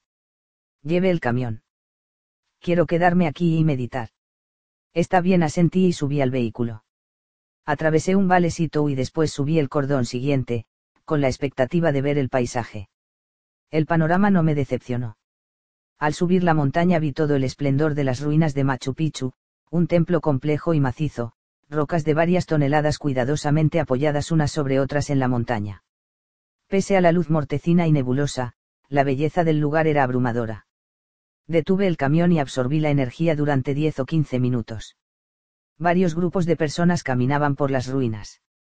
Vi que un hombre con cuello de sacerdote salía de los restos de una construcción y caminaba hacia un vehículo estacionado en las cercanías.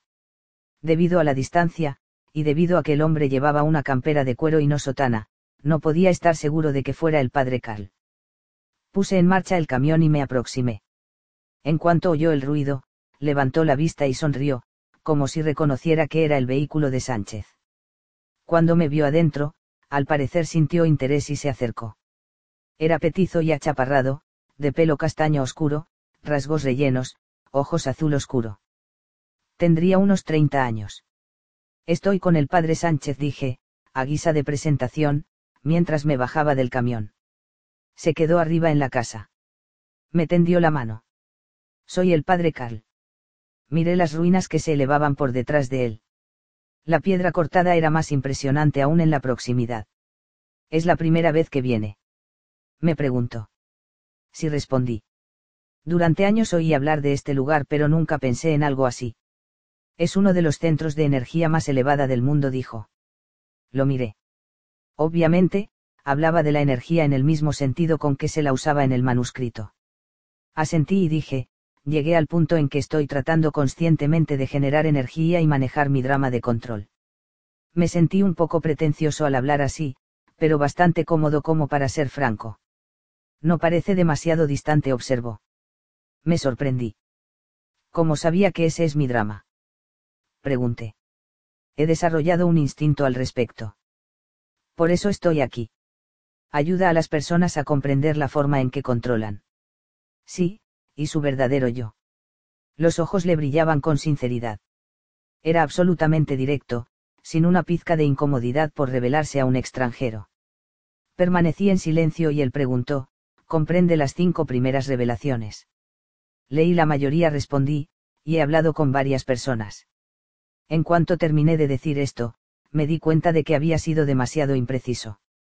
Creo que entiendo las cinco primeras, agregué. La sexta no lo tengo muy clara. Asintió y dijo, la mayoría de las personas con las que hablo no han oído hablar del manuscrito. Vienen aquí y quedan encantados con la energía. Solamente eso ya hace que se replanteen sus vidas. ¿Cómo conoce a esa gente? Me miró con expresión astuta. Al parecer, me encuentran. Usted dijo que ayuda a las personas a encontrar su verdadero yo. ¿Cómo? Respiró hondo y dijo, hay una sola manera. Todos debemos remontarnos a nuestra experiencia familiar, al tiempo y lugar de la infancia, y revisar lo que pasó. Una vez que tomamos conciencia de nuestro drama de control, podemos concentrarnos en una verdad superior en cuanto a nuestra familia, el hilo de plata, por así decirlo, que yace más allá del conflicto energético. Una vez que la descubrimos, esta verdad puede energizar nuestra vida, ya que nos dice quiénes somos, el camino que vamos recorriendo y qué estamos haciendo. Eso fue lo que me dijo Sánchez, señalé. Quiero saber más sobre la manera de hallar esa verdad. Ya empezaba el frío del atardecer. Se subió el cierre de la campera y me dijo, espero que podamos volver a hablar de esto después. Ahora me gustaría saludar al padre Sánchez. Miré las ruinas y él agregó, siéntase libre para mirar todo el tiempo que quiera. Lo veré más tarde en mi casa. Durante la hora y media siguiente, caminé por ese sitio antiguo. En algunos puntos me demoraba, pues la emoción que me hacían sentir era más profunda que en otros. Me preguntaba, fascinado, cómo sería la civilización que había construido esos templos. Cómo transportaron esas piedras hasta ahí arriba y las pusieron unas sobre otras. Parecía imposible. Cuando mi intenso interés por las ruinas empezó a menguar, mis pensamientos se volvieron hacia mi situación personal. Si bien mis circunstancias no habían cambiado, ahora estaba menos asustado. La confianza de Sánchez me había tranquilizado. Había sido una estupidez dudar de él. Y ya me agradaba el padre Carl. Como ya estaba oscuro, caminé hasta el camión y regresé a la casa del padre Carl. Cuando iba acercándome vi a los dos hombres parados uno cerca del otro.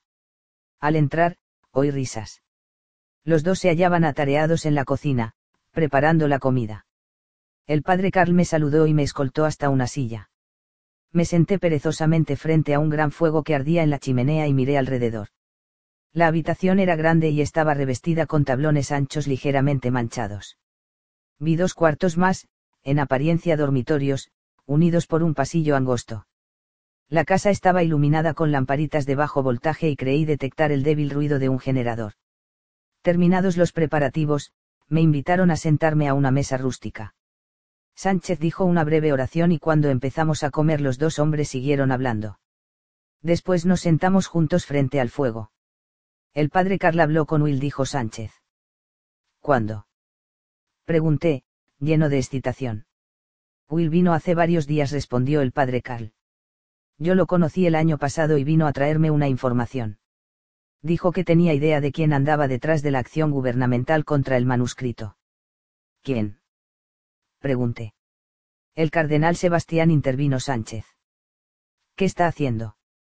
Al parecer repuso Sánchez, utiliza su influencia con el gobierno para aumentar la presión militar contra el manuscrito. Siempre prefirió trabajar en silencio a través del gobierno antes que generar una división dentro de la Iglesia. Ahora está intensificando sus esfuerzos. Por desgracia, podría darle resultado. ¿A qué se refiere? Pregunté exceptuando a los pocos sacerdotes del Concilio del Norte y otras personas más, como Julia y Will, ya casi nadie tiene copias. ¿Y los científicos de Vicente? Pregunté.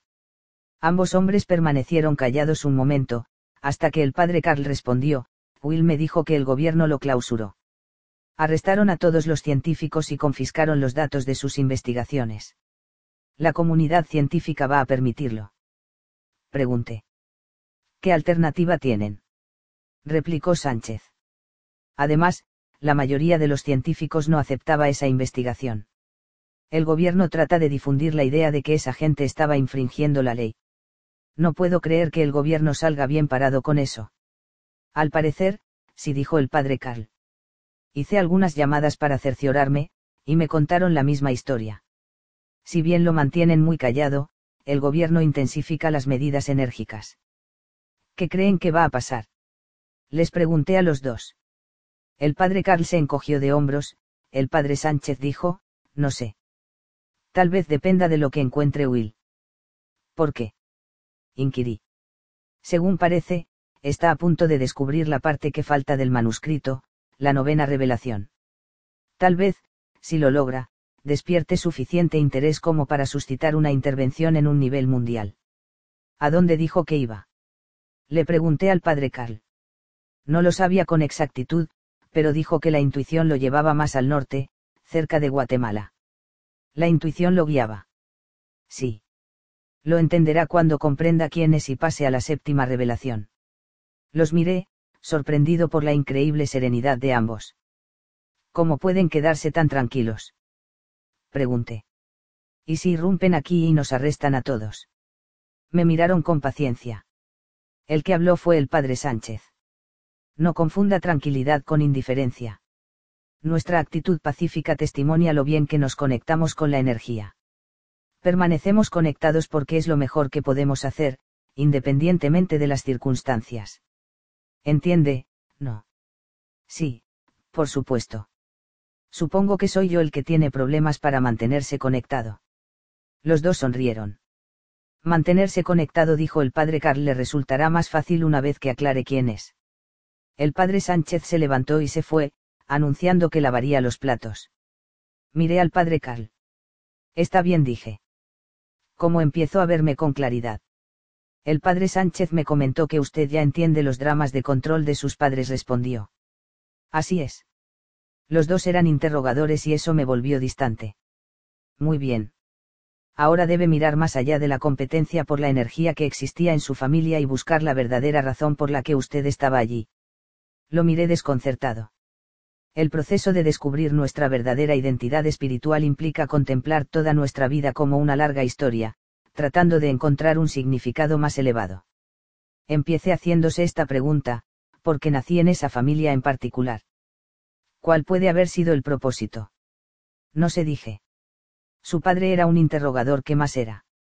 Se refiere a qué postura tiene en la vida. Sí. Pensé un momento y dije, mi padre cree auténticamente en disfrutar de la vida y vivir con integridad, pero tomando el máximo de lo que la vida puede ofrecer. Ya sabe, vivir la vida plenamente. Ha podido hacerlo. Hasta cierto punto, sí, pero de alguna manera siempre parece tener una racha de mala suerte justo cuando cree que está por disfrutar de la vida al máximo. El padre Carl fijó la mirada en un punto, como en contemplación. Cree que la vida es para divertirse y disfrutar, pero no ha logrado aprovecharla. Sí. ¿Pensó alguna vez por qué? En realidad, no. Siempre pensé que era desafortunado.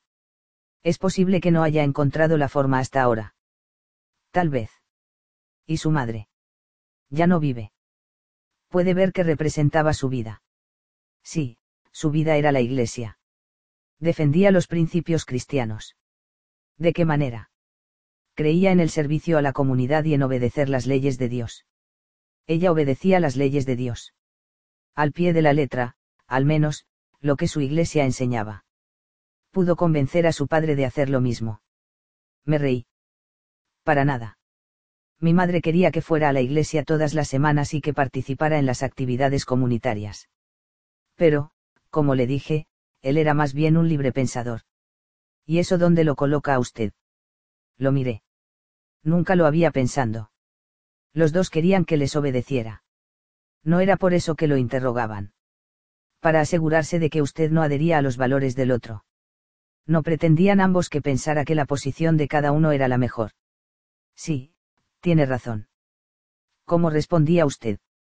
Simplemente trataba de evitar tomar posición, creo.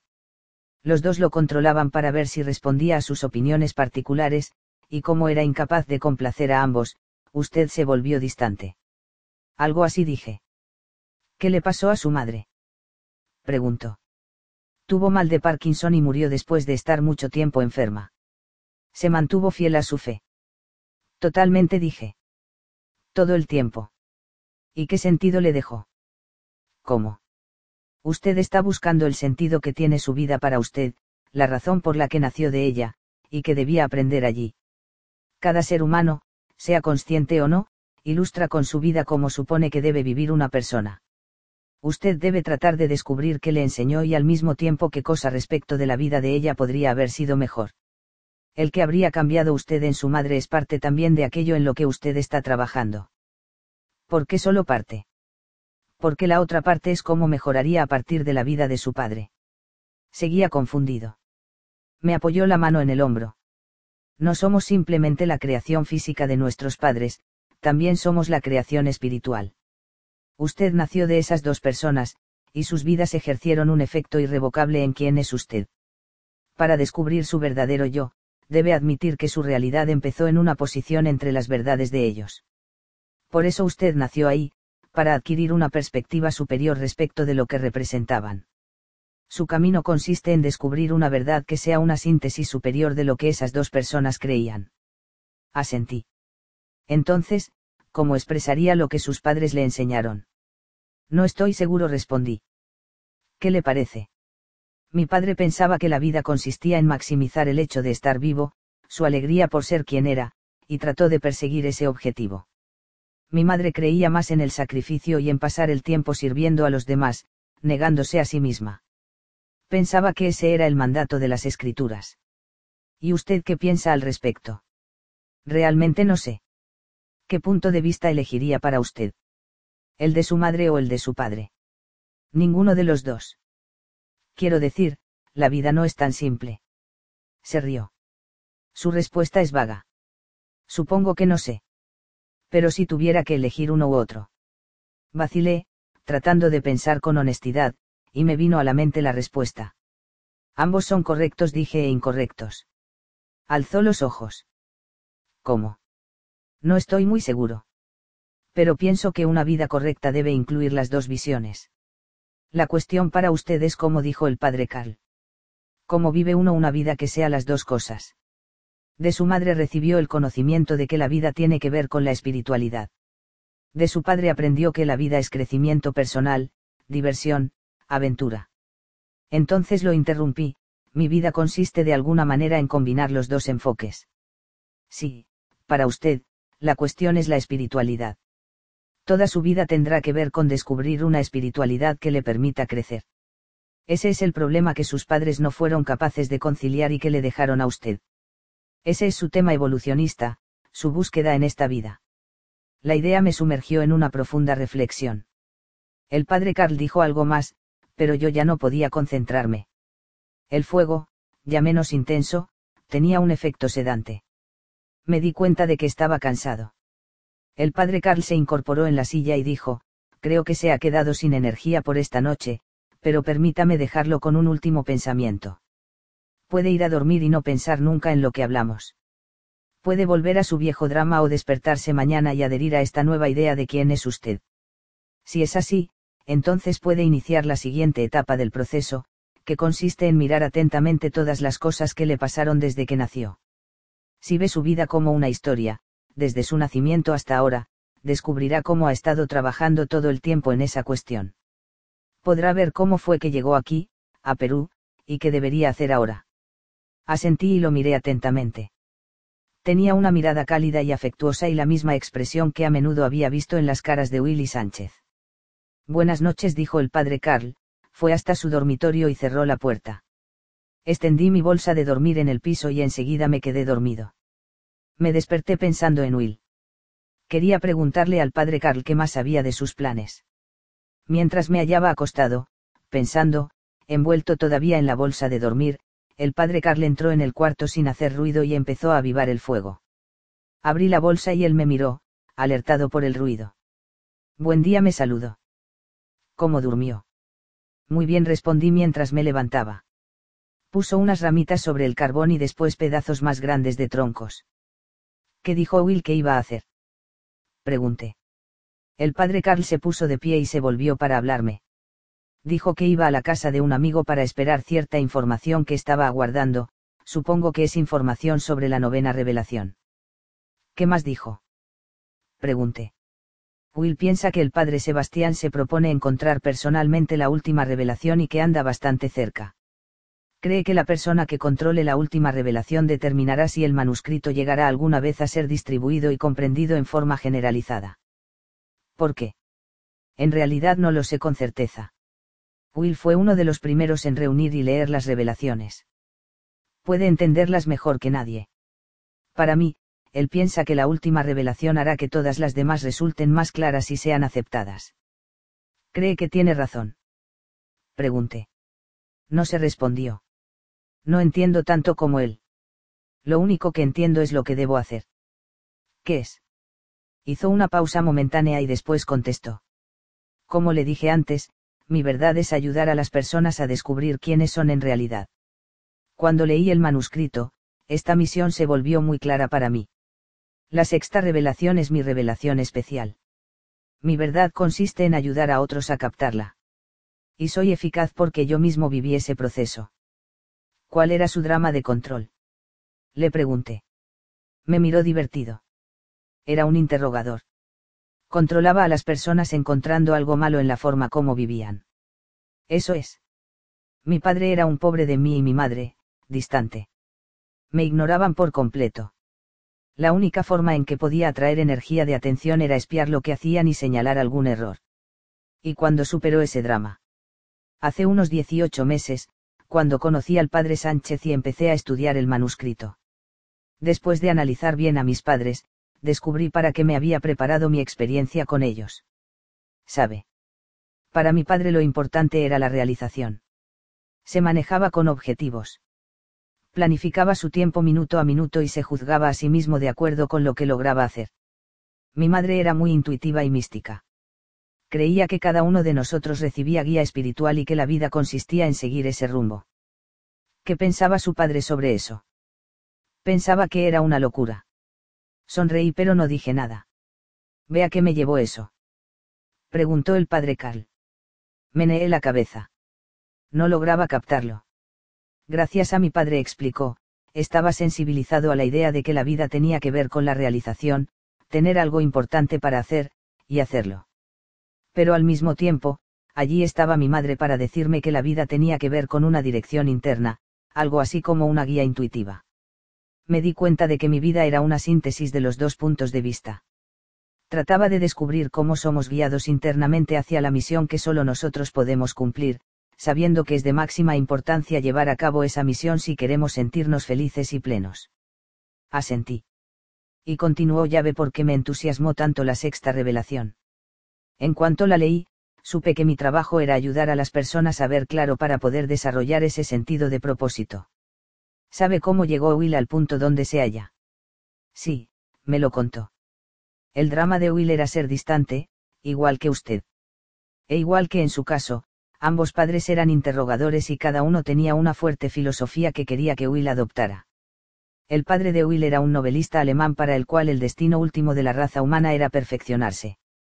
Su padre no defendió nunca otra cosa que los más puros principios humanitarios, pero los nazis usaron su idea básica de perfeccionarse para legitimar su liquidación criminal de las razas inferiores.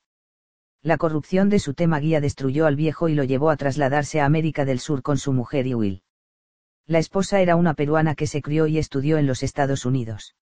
Era escritora también, pero básicamente oriental en sus creencias filosóficas sostenía que la vida consistía en alcanzar una iluminación interior, una conciencia superior marcada por la paz mental y el desapego de las cosas del mundo. Según ella, la vida no tenía que ver con la perfección, sino con librarse de la necesidad de perfeccionar lo que fuere, de ir a alguna parte, ve dónde dejó esto a Will. Meneé la cabeza. Quedó en una posición difícil, continuó el padre Carl. El padre era un paladín de la idea occidental de trabajar para el progreso y la perfección, y la madre sostenía que la vida consistía en alcanzar la paz interior y nada más.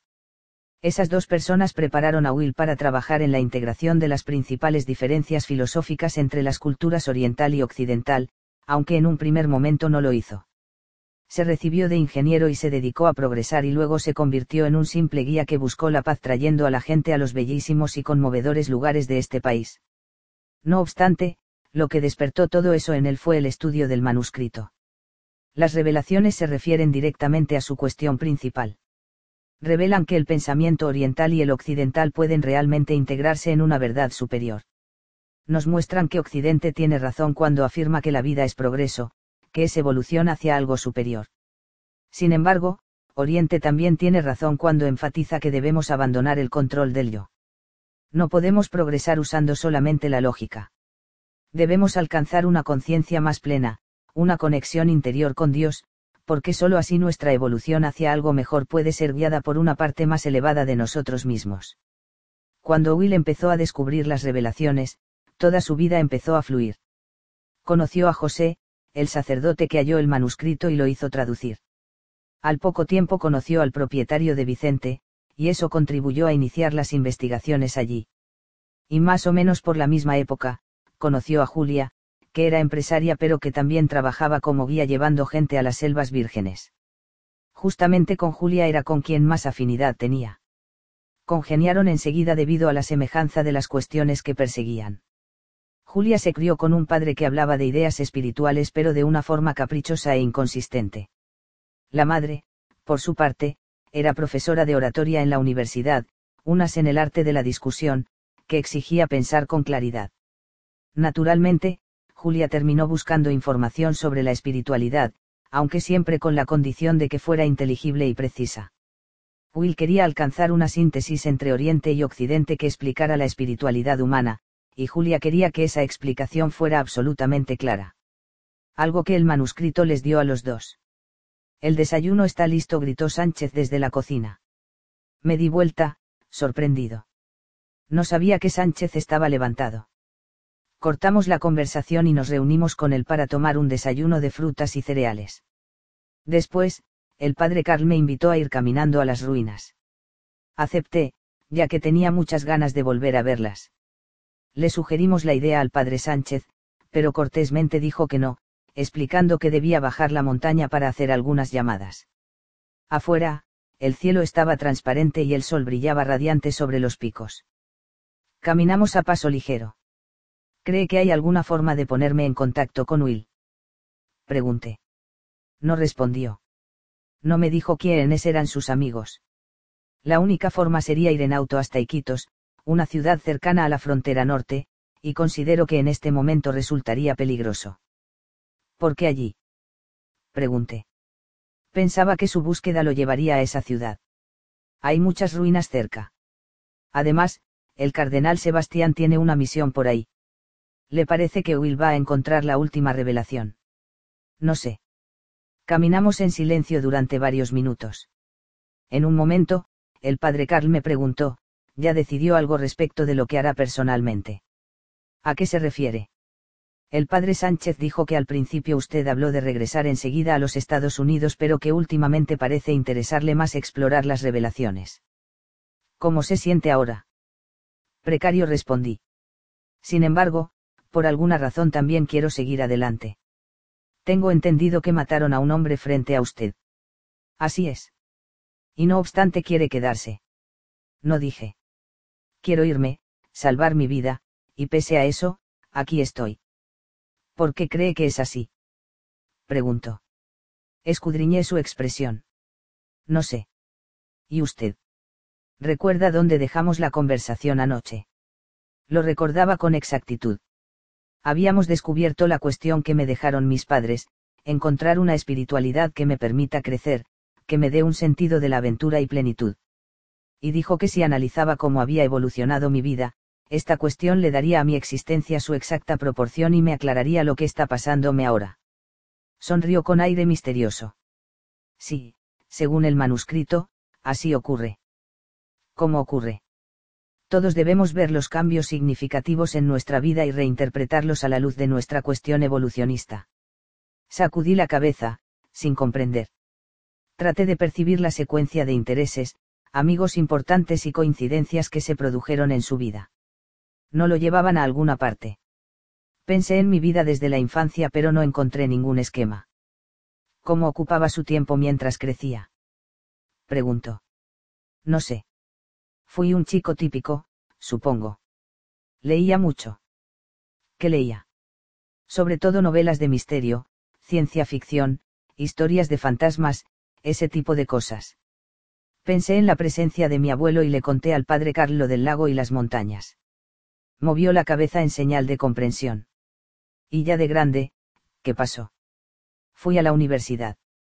Mi abuelo murió cuando yo estaba ausente. ¿Qué estudió? Sociología. ¿Por qué? Tuve un profesor que me encantó. Su conocimiento sobre la naturaleza humana me interesó y decidí estudiar con él. ¿Qué ocurrió entonces? Me recibí y empecé a trabajar. Le gustaba. Durante mucho tiempo, sí. Y después las cosas cambiaron. Empecé a sentir que lo que hacía no era completo. Trabajaba con adolescentes con trastornos emocionales y creía saber cómo podían trascender su pasado y dejar el acting out que era tan autodestructivo. Pensaba que podía ayudarlos a seguir adelante en la vida. Por último, me di cuenta de que en mi enfoque faltaba algo. Y luego. Dejé. Y. Y en ese momento una vieja amiga vino a verme y me habló del manuscrito. Fue entonces cuando decidió venir a Perú. Sí. ¿Qué piensa de su experiencia aquí? Pienso que estoy loco, repuse. Pienso que van a matarme. Pero ¿qué piensa de la forma en que ha avanzado su experiencia? No entiendo. Cuando el padre Sánchez me contó lo que le había pasado desde su llegada a Perú, dijo, me asombró la serie de coincidencias que lo pusieron cara a cara con las distintas revelaciones del manuscrito justo cuando las necesitaba. ¿Qué significa eso para usted? Pregunté. Dejó de caminar y me miró. Significa que estaba listo. Está como todos los que nos hallamos aquí. Llegó a un punto en el que necesitaba el manuscrito para continuar su evolución vital. Piense cómo encajan entre sí los hechos de su vida. Desde el comienzo, le interesaron los temas misteriosos y ese interés al final lo llevó a estudiar la naturaleza humana. ¿Por qué cree que conoció a ese profesor en particular? Él cristalizaba sus intereses y lo llevó a prestar atención al mayor misterio, la situación de la humanidad en el planeta, la cuestión de qué es la vida. Entonces, en algún nivel, usted sabía que el sentido de la vida estaba conectado con el problema de trascender el condicionamiento de nuestro pasado y llevar nuestra vida adelante por eso trabajaba con esos chicos. Pero, como bien lo entiende ahora, fueron necesarias las revelaciones para aclarar qué faltaba en su técnica con esos jóvenes. Para que los chicos con trastornos emocionales evolucionaran tenían que hacer lo que debemos hacer todos, conectarse con suficiente energía como para superar su intenso drama de control, lo que usted llama acting out, y seguir adelante en lo que resulta ser un proceso espiritual, un proceso que usted ha tratado de entender todo el tiempo. Observe la perspectiva más elevada de esos hechos. Todos los intereses que lo llevaron adelante en su pasado, todas esas etapas de crecimiento, simplemente lo preparaban para estar aquí, ahora, explorando las revelaciones. Trabajó en su búsqueda evolucionista de una espiritualidad enriquecedora durante toda su vida, y la energía que adquirió de ese lugar natural en el que creció, una energía que su abuelo trataba de mostrarle, al final le dio el coraje necesario para venir a Perú. Usted está aquí porque es donde necesita estar para continuar la evolución. Toda su vida ha sido un largo camino que lo condujo directamente a este momento. Sonrió. Cuando integre por entero esta visión de su vida, habrá logrado lo que el manuscrito llama una conciencia clara de su camino espiritual. Según el manuscrito, todos debemos pasar todo el tiempo que sea necesario atravesando este proceso de aclarar el pasado. La mayoría de nosotros tenemos un drama de control que debemos trascender, pero en cuanto lo hacemos podemos comprender el sentido más elevado de por qué nacimos de nuestros padres y para qué nos preparaban todos los virajes y las vueltas de nuestra vida. Todos tenemos un propósito espiritual, una misión, que hemos perseguido sin ser del todo conscientes de ello, y una vez que lo traemos totalmente a la conciencia, nuestras vidas pueden despegar. En su caso, usted descubrió ese propósito. Ahora debe seguir adelante, permitir que las coincidencias lo guíen hacia una idea cada vez más clara de cómo proseguir su misión a partir de este punto, y de qué más debe hacer aquí. Desde que está en Perú, se dejó llevar por la energía de Will y del padre Sánchez. Ya es hora de que aprenda a evolucionar solo, conscientemente. Estaba a punto de decirme algo más, pero los dos nos distrajimos al ver el camión de Sánchez que venía detrás de nosotros. Nos alcanzó y bajó la ventanilla. ¿Qué pasa? preguntó el padre Carl. Debo volver a la misión en cuanto empaque mis cosas, dijo Sánchez. Están las tropas del gobierno, y el cardenal Sebastián. Subimos los dos al camión y Sánchez arrancó rumbo a la casa del padre Carl. En el camino nos contó que las tropas habían ido a la misión para confiscar todas las copias del manuscrito y tal vez para cerrarlo. Llegamos a la casa y entramos enseguida. El padre Sánchez empezó a guardar sus pertenencias. Yo me quedé de pie, pensando qué hacer. Mientras observaba, el padre Carl se acercó al otro sacerdote y le dijo, creo que debería ir con usted. Sánchez se volvió. ¿Está seguro? Sí, creo que debo hacerlo. ¿Para qué? Todavía no lo sé. Sánchez lo miró un instante y continuó empacando. Si cree que es lo mejor. Yo estaba apoyado en el marco de la puerta. ¿Qué debo hacer? Pregunté. Ambos me miraron. Es cosa suya, repuso el padre Carl. Seguí mirando. Tendrá que tomar una decisión, intervino Sánchez. No podía creer que fueran tan indiferentes respecto de mi decisión ir con ellos implicaba ser capturado por las tropas peruanas. Pero ¿cómo podía quedarme ahí, solo? Miren, dije, no sé qué hacer. Tienen que ayudarme. ¿Hay alguna otra persona que pueda esconderme? Ambos hombres se miraron. Creo que no respondió el padre Carl. Los miré, sentía un nudo de angustia cada vez más grande en el estómago. El padre Carl me sonrió. Manténgase centrado. Recuerde quiénes me aconsejó. Sánchez fue hasta donde había un bolso y sacó unas hojas. Esta es una copia de la sexta revelación, dijo. Tal vez lo ayude a decidir qué hacer. Cuando tomé la copia, Sánchez miró al padre Carl y preguntó, ¿cuánto tiempo necesita para partir? Tengo que ponerme en contacto con algunas personas, respondió el padre Carl. Más o menos una hora. Sánchez me miró. Lea y piense por un rato. Después hablamos. Los dos hombres volvieron a sus preparativos. Salí, me senté afuera, en una roca grande, y abrí el manuscrito. Era un eco perfecto de las palabras del padre Sánchez y el padre Carl. Aclarar el pasado era un proceso preciso para tomar conciencia de nuestras formas individuales de control aprendidas en la infancia. Y decía que una vez que pudiéramos trascender ese hábito encontraríamos nuestro yo superior, nuestra identidad evolucionista Leí todo el texto en menos de 30 minutos y cuando terminé al final comprendí la revelación básica, para poder entrar plenamente en ese estado de la mente que tantas personas vislumbraban la experiencia de nosotros mismos avanzando por la vida guiados por misteriosas coincidencias, teníamos que despertar a quienes éramos realmente. En ese momento el padre Carl salió de la casa, me divisó y se acercó a donde yo estaba sentado. Terminó. Me preguntó.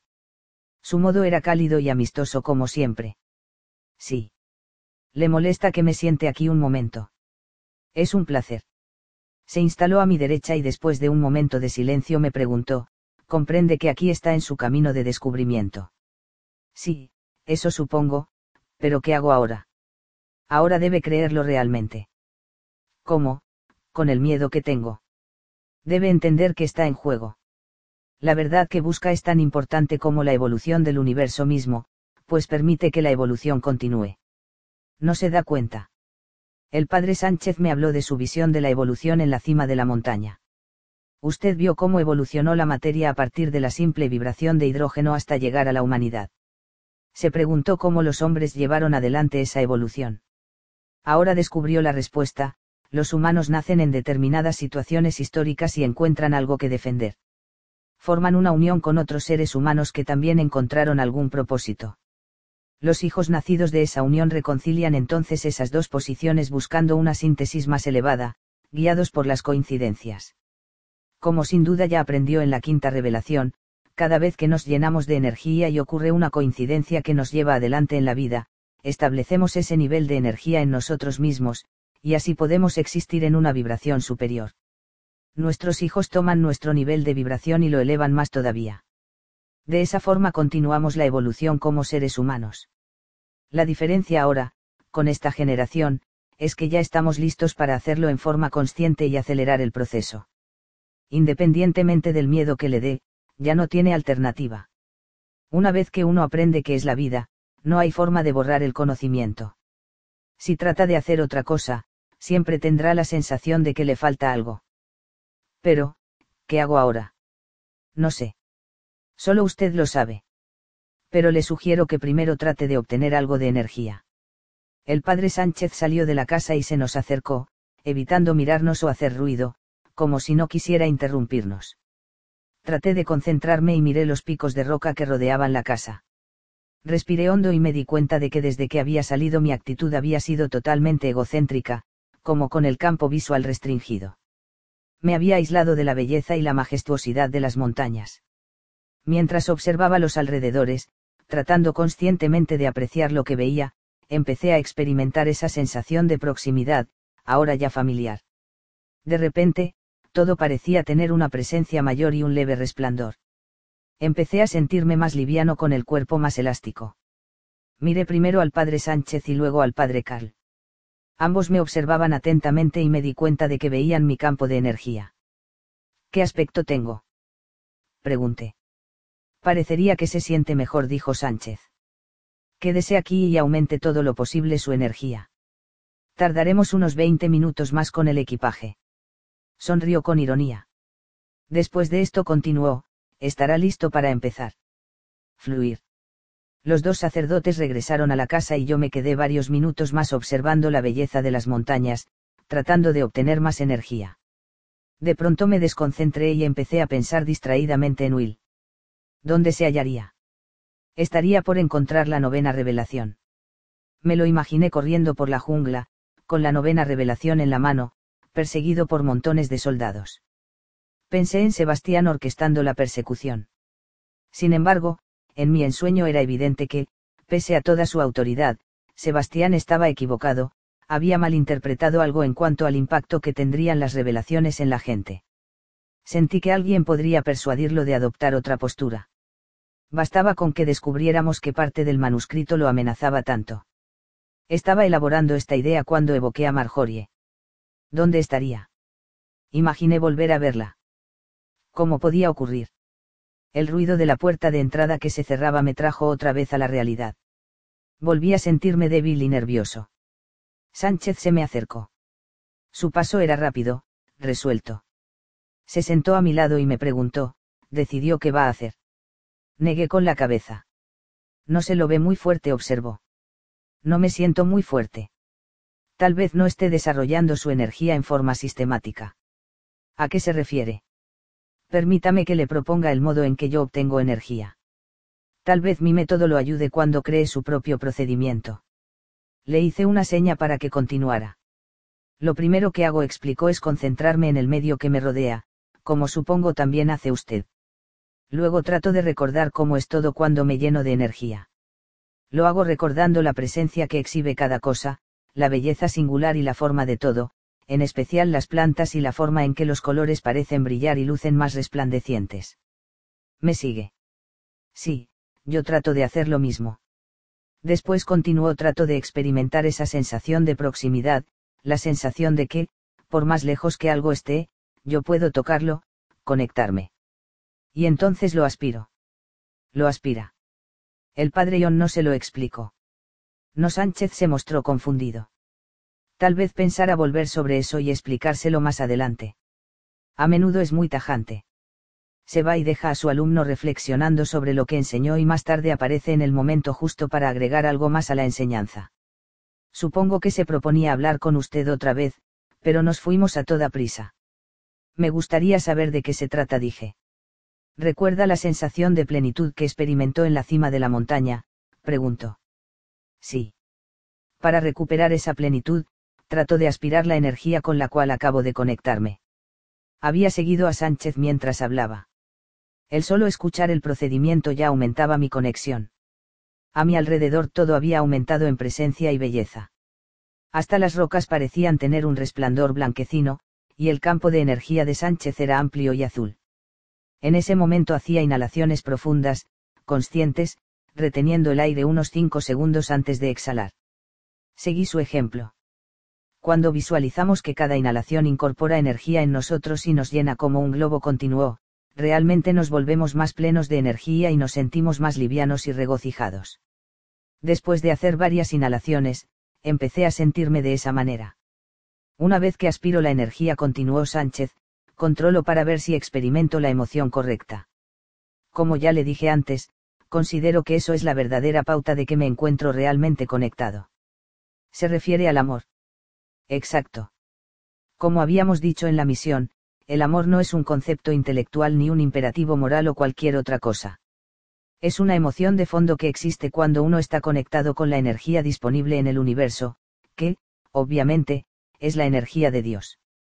El padre Sánchez me miraba con los ojos ligeramente fuera de foco. Ahí lo alcanzó, me dijo.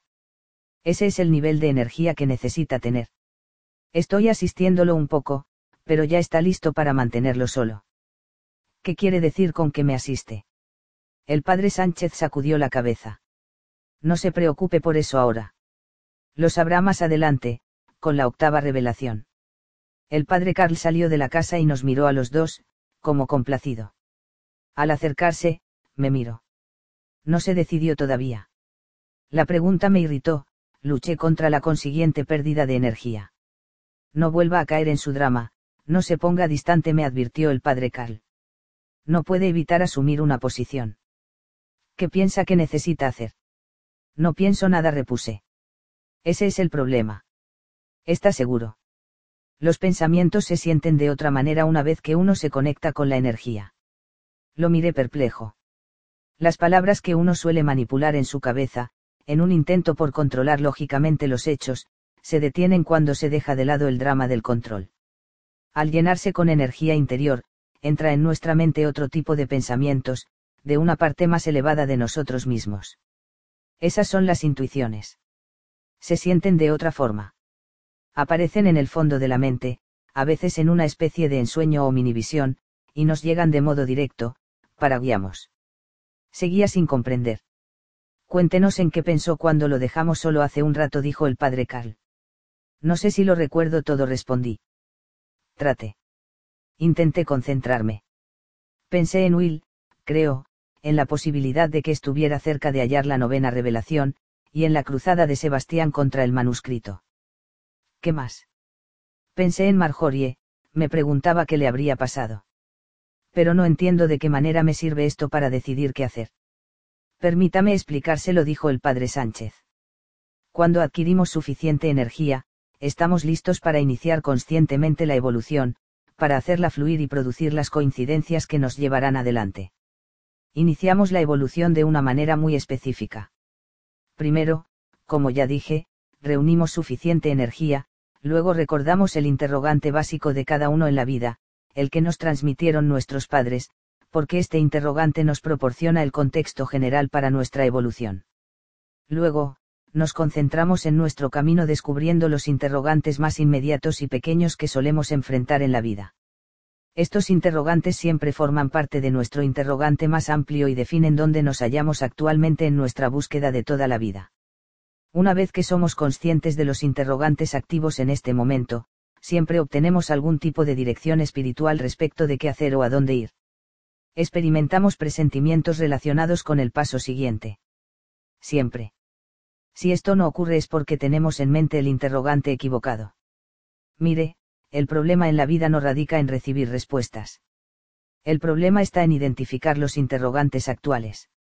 Una vez que los interrogantes son los correctos, las respuestas siempre llegan. Después de tener una intuición respecto de lo que puede pasar a continuación, prosiguió, el siguiente paso consiste en estar muy atentos y vigilantes tarde o temprano se producirán las coincidencias que nos harán mover en la dirección indicada por la intuición. ¿Me sigue? Eso creo. Entonces continuó, no cree que esos pensamientos sobre Will, Sebastián y Marjorie son importantes. Piense por qué se le ocurren ahora, teniendo en cuenta la historia de su vida.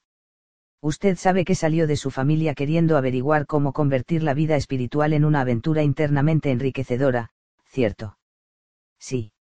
Al crecer, le interesaron los temas misteriosos, estudió sociología y trabajó con gente, aunque entonces no sabía por qué lo hacía. Después empezó a despertar, oyó hablar del manuscrito y vino a Perú y encontró las revelaciones una por una, y cada una le enseñó algo sobre la clase de espiritualidad que usted busca. Ahora que ha puesto las cosas en claro, puede volverse superconsciente de esa evolución definiendo sus interrogantes actuales y viendo luego cómo aparecen las respuestas. Lo miré. ¿Cuáles son sus interrogantes actuales? Preguntó. Supongo que quiero conocer las otras revelaciones, respondí. Quiero saber, sobre todo, si Will va a encontrar la novena revelación. Quiero saber qué le pasó a Marjorie. Y quiero saber lo de Sebastián. ¿Y qué le sugirieron sus intuiciones en cuanto a estos interrogantes? No lo sé. Imaginé que volvía a ver a Marjorie y que Will corría perseguido por tropas. ¿Qué significa? Will corría. En la jungla. Tal vez le esté indicando a dónde debería ir. Iquitos está en la jungla. Y Marjorie. Imaginé que la veía otra vez. Y Sebastián. Fantaseé que estaba en contra del manuscrito porque lo interpretaba mal, que cambiaría de opinión si lográbamos averiguar qué pensaba, que temía exactamente del manuscrito. Ambos hombres se miraron atónitos. ¿Qué significa? Pregunté. El padre Carl me respondió con otra pregunta, ¿usted qué idea tiene? Por primera vez desde la experiencia de la montaña, empezaba a sentirme de nuevo lleno de energía y confianza. Los miré y dije, me parece que debería ir hacia la jungla para tratar de descubrir qué aspecto del manuscrito desagrada a la iglesia.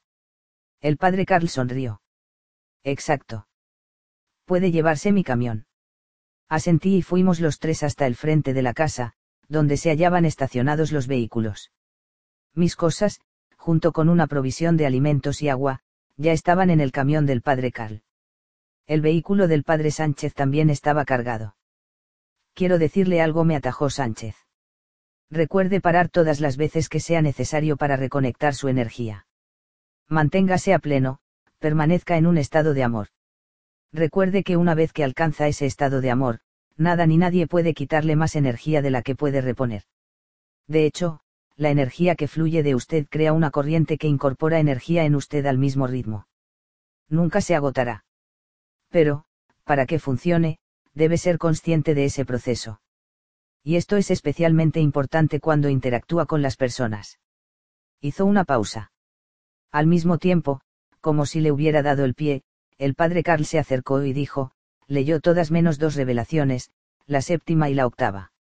La séptima trata del proceso de la evolución consciente, de mantenerse alerta a cualquier coincidencia, a cualquier respuesta que el universo nos dé. Me entregó un grupito de hojas. Esta es la séptima. Es muy corta y general, continuó, pero habla de cómo los objetos vienen a nosotros, de cómo algunos pensamientos aparecen como guía. En cuanto a la octava, la encontrará usted mismo cuando sea el momento. Explica cómo podemos ayudar a los demás cuando nos traen las respuestas que buscamos. Y además, describe toda una nueva ética que rige la forma en que los seres humanos deben tratarse entre sí para facilitar la evolución de todos y cada uno. ¿Por qué no puede darme la octava revelación ahora? Pregunté. El padre Carl sonrió y me puso la mano en el hombro. Porque creemos que no debemos. También nosotros tenemos que seguir nuestras intuiciones. Conseguirá la octava revelación en cuanto haga la pregunta correcta. Le dije que comprendía. Después, ambos sacerdotes se despidieron y me desearon lo mejor. El padre Carl hizo hincapié en que pronto volveríamos a vernos y que en verdad encontraría las respuestas que debía recibir. Estábamos a punto de subir a nuestros respectivos vehículos, cuando Sánchez de pronto se dio vuelta y me miró, tengo la intuición de que debo decirle algo. Más adelante, averiguará más. Deje que su percepción de la belleza y la iridiscencia lo guíen. Los lugares y las personas que tienen respuestas para usted le resultarán más luminosos y atractivos. Asentí y subí al camión del padre Carl, después lo seguí por el camino rocoso durante varios kilómetros hasta llegar a una bifurcación. Sánchez me hizo señas con la mano, y él y el padre Carl tomaron hacia el este. Los observé durante un instante e hice girar el viejo camión hacia el norte, rumbo a la cuenca del Amazonas. Tuve un ataque de impaciencia. Después de haber avanzado a buen ritmo durante más de tres horas, me encontraba parado en un cruce, incapaz de decidir entre dos rutas. Una posibilidad era tomar hacia la izquierda. A juzgar por el mapa, ese camino iba hacia el norte bordeando el límite de las montañas por unos 160 kilómetros y después giraba bruscamente hacia el este, rumbo a Iquitos. La otra ruta, la de la derecha, mantenía el mismo ángulo hacia el este a través de la jungla para llegar al mismo destino. Respiré hondo y traté de relajarme. Después eché un vistazo rápido al espejo retrovisor. Nadie. De hecho, en más de una hora no había visto a nadie, ni tránsito ni nativos a pie. Intenté librarme de la angustia que me había asaltado. Sabía que, si pretendía tomar la decisión correcta, debía relajarme y mantenerme conectado, me concentré en el paisaje. La ruta por la selva, hacia la derecha, avanzaba entre un grupo de árboles grandes. Varias enormes salientes de piedra marcaban el terreno circundante. La mayoría estaban rodeadas de grandes arbustos tropicales. La otra ruta, a través de las montañas, parecía comparativamente despojada. En esa dirección crecía un árbol, pero el resto del paisaje era rocoso, con muy poca vegetación. Volví a mirar hacia la derecha y traté de inducir un estado de amor. Los árboles y los arbustos eran de un verde exuberante. Miré a la izquierda y repetí el procedimiento. Enseguida noté una zona de pasto que bordeaba el camino. Las briznas eran pálidas y manchadas, pero las flores blancas, vistas en conjunto, creaban, de lejos, un esquema singular. Me pregunté por qué no habría visto las flores antes. Ahora casi parecían brillar. Amplié mi foco para incluir todo lo que había en esa dirección. Las rocas pequeñas y los pedazos de ripio resultaban extraordinariamente llenos de color, llamativos. Matices ámbar y violeta, e incluso rojo oscuro, recorrían todo el paisaje. Volví a mirar los árboles y los arbustos de la derecha. Si bien eran bellos, habían palidecido en comparación con la otra ruta. Pero, ¿cómo podía ser? pensé. Al principio, el camino de la derecha lucía más atractivo.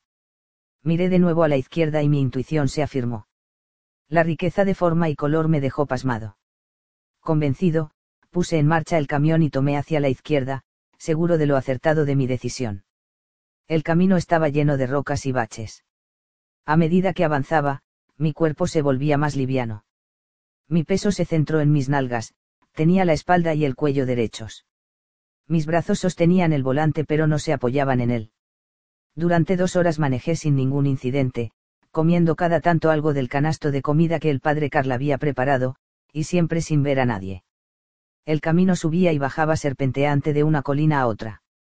En la cima de una loma, observé dos autos viejos estacionados a mi derecha se hallaban bastante alejados, a un costado del camino, junto a un grupo de árboles pequeños. Como no veía ningún ocupante, supuse que estaban abandonados. Más adelante, el camino giraba de golpe a la izquierda y bajaba en círculo hasta un ancho valle. Desde el pico alcanzaba a ver varios kilómetros más adelante. Frené el camión de golpe. Más o menos en la mitad del valle había tres o cuatro vehículos militares asentados a ambos lados del camino. Entre los camiones se veía un grupito de soldados. Me dio un escalofrío. La ruta estaba cortada. Di marcha atrás y estacioné el camión detrás de dos rocas grandes, bajé y regresé al promontorio para observar de nuevo la actividad en el valle. Justo salía un vehículo en la dirección opuesta. De pronto oí algo a mis espaldas. Me volví con rapidez. Era Phil, el ecologista al que había conocido en Vicente. Él se mostró igualmente sorprendido. ¿Qué estás haciendo aquí? Preguntó mientras se precipitaba hacia mí. Trato de llegar a Iquitos, respondí. Tenía una expresión llena de angustia. Nosotros también, pero el gobierno se ha vuelto loco con lo del manuscrito. Ahora intentamos decidir si nos arriesgamos a pasar la barrera. Somos cuatro. Hizo un gesto hacia la izquierda. A través de los árboles, vi a varios hombres más. ¿Para qué vas a Iquitos? Me preguntó. Me propongo encontrar a Will.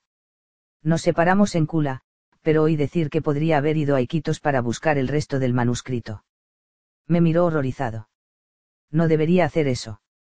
Los militares prohibieron tener copias. ¿No supiste lo que pasó en Vicente? Sí, algo, pero, ¿qué sabes tú? Yo no estaba, pero, por lo que sé, las autoridades irrumpieron y arrestaron a todos los que poseían copias. Detuvieron a todos los huéspedes, para interrogarlos. Se llevaron a Dale y a los otros científicos. Nadie sabe qué fue de ellos. ¿Sabes por qué el gobierno está tan alterado con este manuscrito? Pregunté. No, pero cuando me enteré de lo riesgoso que se estaba poniendo el asunto, decidí volver a Iquitos para buscar los datos de mi investigación y después abandonar el país. Le conté los detalles de lo que nos había ocurrido a William y después de dejar Vicente, en especial lo del tiroteo en el cordón montañoso. Maldición exclamó. Y todavía sigues dando vueltas con esa cosa. La pregunta hizo tambalear mi seguridad, pero dije, mira, si no hacemos nada, el gobierno eliminará el manuscrito por completo. El mundo no podrá conocerlo, y yo creo que las revelaciones son importantes. Importantes como para morir por ellas. Preguntó. Nos distrajo el ruido de unos motores. Los camiones avanzaban por el valle hacia nosotros. Oh, diablos maldijo. Aquí vienen. Antes de que pudiéramos movernos, oímos el ruido de vehículos que se acercaban también del otro lado. Nos tienen rodeados. Gritó Phil, aterrado. Corrí hasta el camión y metí la canasta con comida en una valijita. Tomé los papeles que contenían el manuscrito y también los puse en la valija, luego lo pensé mejor y los empujé debajo del asiento. Los ruidos se volvían más intensos, de modo que crucé el camino a la derecha, hacia donde se había dirigido Phil. Desde lo alto de la pendiente los veía a él y a los otros hombres apiñados detrás de un grupo de rocas. Me escondí con ellos. Mi esperanza era que los camiones militares pasaran y siguieran adelante. Mi camión se hallaba fuera de la vista. Ojalá pensaran, como yo, que los otros camiones estaban abandonados. Los camiones que se acercaban por el sur llegaron primero y para nuestro gran horror, se detuvieron. No se muevan policía. Gritó una voz. Nos quedamos helados cuando vimos que varios soldados se acercaban por detrás. Todos iban fuertemente armados y eran muy cautos. Los soldados nos registraron a fondo y nos quitaron todo, luego nos forzaron a regresar al camino. Allí, docenas de soldados revisaban los vehículos. Phil y sus compañeros fueron ubicados en uno de los camiones militares, que arrancó rápidamente. Cuando pasaron a mi lado, pude verlo. Estaba pálido y espectral. Me llevaron a pie en la dirección contraria y me ordenaron que me sentara en la cresta de la colina. Había varios soldados parados cerca, cada uno con un arma automática al hombro. Por último, un oficial se acercó y arrojó mis copias de las revelaciones a mis pies. Sobre ellas apoyó las llaves del camión del padre Carl. ¿Estas copias son suyas? Preguntó. Lo miré sin responder. Usted tenía estas llaves, dijo. Dentro del vehículo encontramos estas copias. Le pregunto otra vez, son suyas. Creo que no voy a responder hasta no ver a un abogado balbucee. La observación dibujó una sonrisa sarcástica en la cara del oficial. Dijo algo a los otros soldados y se fue. Los soldados me llevaron a uno de los jeps y me ubicaron en el asiento del acompañante. Otros dos se sentaron atrás, con las armas listas. Más soldados subieron a un segundo camión. Luego de una breve espera, ambos vehículos se dirigieron al norte por el valle. Pensamientos angustiados me llenaron la mente. ¿A dónde me llevaban? ¿Por qué me había metido en semejante situación? Qué buena la preparación que los sacerdotes me habían dado, no había aguantado ni un día. En el cruce, me había sentido tan seguro de estar eligiendo el camino correcto. Esta ruta era la más atractiva, no había duda. ¿En qué me había equivocado? Respiré hondo e intenté relajarme, me pregunté qué sucedería. Alegaría ignorancia, pensé, y me presentaría como un turista engañado que no pretendía hacer ningún daño. Alegaría que me había topado con la gente equivocada. Déjenme ir a casa, pediría. Tenía las manos apoyadas en la falda, me temblaban levemente. Uno de los soldados que iban sentados atrás me ofreció una cantimplora de agua y la acepté, pese a que no pude beber. El soldado era joven y cuando le devolví la cantimplora sonrió sin rastros de malicia. Me cruzó por la mente la imagen de Phil aterrado. ¿Qué iban a hacerle? Se me ocurrió que el encuentro con Phil en esa colina había sido una coincidencia. ¿Qué significaba? ¿De qué habríamos hablado si no nos hubieran interrumpido? En realidad, todo lo que yo había hecho era enfatizar la importancia del manuscrito, y él, por su parte, advertirme acerca del peligro que había allí y aconsejarme que saliera antes de que me capturaran. Desgraciadamente, su consejo había llegado demasiado tarde. Durante varias horas nadie habló. El terreno era cada vez más llano. El aire, más cálido. En un momento, el soldado joven me entregó una lata de raciones, algo parecido a una hamburguesa, de nuevo no pude tragar nada. Después del crepúsculo la luz se desvaneció con rapidez. Me dejé llevar sin pensar, mirando adelante las luces de los faros del camión, y caí en un sueño inquieto durante el cual soñé que iba volando. Escapaba desesperadamente de un enemigo desconocido entre cientos de disparos, seguro de que en alguna parte había una llave secreta que abriría un camino hacia el conocimiento y la seguridad. En medio de uno de los estallidos gigantes, vi la llave me precipité para tomarla. Me desperté sobresaltado y transpirando profusamente. Los soldados me miraron nerviosos. Sacudí la cabeza y me apoyé contra la puerta del camión.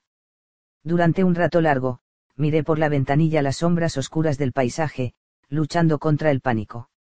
Iba solo y bajo vigilancia, rumbo a la oscuridad, y a nadie le preocupaban mis pesadillas. Alrededor de medianoche llegamos a un edificio grande, de piedra, de dos pisos, apenas iluminado. Caminamos hasta la entrada principal pero seguimos de largo y entramos por una puerta lateral. Unas escaleras llevaban a un pasillo estrecho. Las paredes interiores también eran de piedra, el techo, de troncos grandes y vigas irregulares. Iluminaban el camino unas bombitas colgadas del cielo raso. Pasamos por otra puerta e ingresamos en una zona de celdas.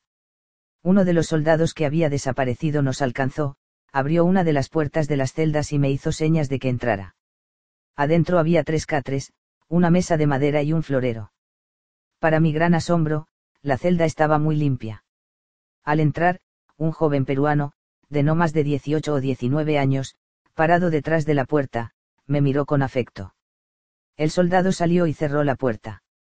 Me senté en uno de los catres mientras el muchacho se acercaba para encender un farol de aceite. Cuando la luz le iluminó la cara, me di cuenta de que era indio. ¿Hablas inglés? Pregunté. Sí, un poco respondió. ¿Dónde estamos? Cerca de Pulicupa. Esto es una cárcel. No, todos estamos acá por hacer averiguaciones sobre el manuscrito. ¿Cuánto tiempo llevas aquí? Pregunté. Me miró con sus tímidos ojos oscuros. Guión dos meses. ¿Qué te hicieron? tratan de convencerme de que no crea en el manuscrito y de que convenza a todos los que tienen copias. ¿Cómo? Hablándome. Solo hablándote, sin amenazas. Solo hablando me repitió. ¿Te han dicho cuándo van a dejarte ir? No. Hizo una pausa y me miró con expresión inquisitiva. ¿Te atraparon con copias del manuscrito? Preguntó. Sí. ¿A ti también? Sí. Vivo cerca de aquí, en un orfanato. Mi director sacaba enseñanzas del manuscrito y me dejaba enseñarles a los chicos. Él logró escapar, pero a mí me atraparon. ¿Cuántas revelaciones viste? Pregunté. Todas las que se encontraron, repuso. ¿Y tú? Todas, excepto la séptima y la octava. Tenía la séptima pero no conseguí leerla antes de que aparecieran los soldados. El muchacho bostezó y me preguntó, ¿dormimos? Si comenté distraído. Claro. Me acosté en mi catre y cerré los ojos. Mi mente estaba aceleradísima. ¿Qué debía hacer? ¿Cómo había dejado que me capturaran? Podría escapar. Imaginé varias estrategias y situaciones hasta que al final me quedé dormido. De nuevo soñé en forma muy vivida. Buscaba la misma llave pero esta vez me encontraba perdido en una selva espesa. Había caminado mucho tiempo sin rumbo, deseando hallar algún tipo de guía. En un momento se desató una fuerte tormenta eléctrica que inundó el paisaje. Durante el diluvio fui arrastrado barranca abajo y caí en el río, que fluía en sentido contrario y amenazaba con ahogarme. Con todo mi poder, luché contra la corriente durante un lapso que me pareció durar siglos por último logré salir del torrente aferrándome a la orilla rocosa. Trepé por las rocas y los acantilados escarpados que bordeaban el río, subiendo cada vez más e internándome en zonas aún más dificultosas. Si bien había reunido todas mis fuerzas y habilidad para abrirme paso por los acantilados, en un momento quedé peligrosamente pegado a la cara de la roca, sin poder avanzar. Miré hacia abajo. Me di cuenta, lleno de estupor, de que el río contra el cual acababa de luchar fluía hasta salir de la selva y desembocaba en una playa y una pradera. En la pradera, rodeada de flores, estaba la llave. Entonces me resbalé y me precipité hacia abajo hasta caer en el río y hundirme. Me incorporé en el catre. Me faltaba el aire. El joven indio, que al parecer ya estaba despierto, se acercó. ¿Qué te pasa? Me preguntó. Tomé aire y miré a mi alrededor. Recién entonces vi dónde me hallaba. También noté que la habitación tenía una ventana y que ya había claridad afuera. Fue solo una pesadilla, dije. Me sonrió como si le complaciera lo que había dicho. Las pesadillas contienen mensajes importantísimos, comentó. ¿Mensajes? Pregunté. Me levanté y me puse la camisa. Me pareció que lo incomodaba tener que dar explicaciones. La séptima revelación habla de los sueños, dijo. ¿Qué dice? Dice cómo, eh, interpretarlos. Sí. ¿Qué dice al respecto? Que hay que comparar la historia del sueño con la historia de nuestra vida. Pensé por un momento, sin entender muy bien qué significaba esa instrucción. ¿A qué te refieres con comparar historias? El muchacho indio apenas me miraba. ¿Quieres interpretar tu sueño? Asentí y le conté que había sentido. Me escuchó con atención y luego me indicó, compara partes de la historia con tu vida. Lo miré. ¿Por dónde empiezo? Por el principio. ¿Qué hacía al comienzo del sueño? Buscaba una llave en una selva. ¿Cómo te sentías? Perdido. Compara esa situación con tu situación real. Es posible que se relacionen, reflexioné. Estoy buscando algunas respuestas sobre el manuscrito y es absolutamente cierto que me siento perdido. ¿Y qué más te ocurre en la vida real? me preguntó. Me atraparon, dije. Pese a todo lo que intenté hacer, me encerraron. Lo único que me queda es tratar de convencer a alguien de que me deje volver a mi país. Luchas para que no te atrapen. Por supuesto. ¿Qué pasó después en el sueño? Luché contra la corriente. ¿Por qué? Preguntó. Empecé a captar a dónde quería llegar. Porque en ese momento pensé que me ahogaría. ¿Y si no hubieras luchado contra el agua? El agua me habría llevado hasta la llave. ¿Qué quieres decir? Que si no lucho contra esta situación tal vez encuentre las respuestas que busco. Nuevamente pareció incomodarse. Yo no digo nada. Lo dice el sueño. Me quedé pensativo. ¿Sería correcta esa interpretación? El indio me miró y preguntó, si tuvieras que experimentar otra vez el sueño, ¿qué cambiaría? No me resistiría al agua, aunque me diera la impresión de que podría matarme. Elegiría mejor. ¿Qué te amenaza ahora? Supongo que los soldados.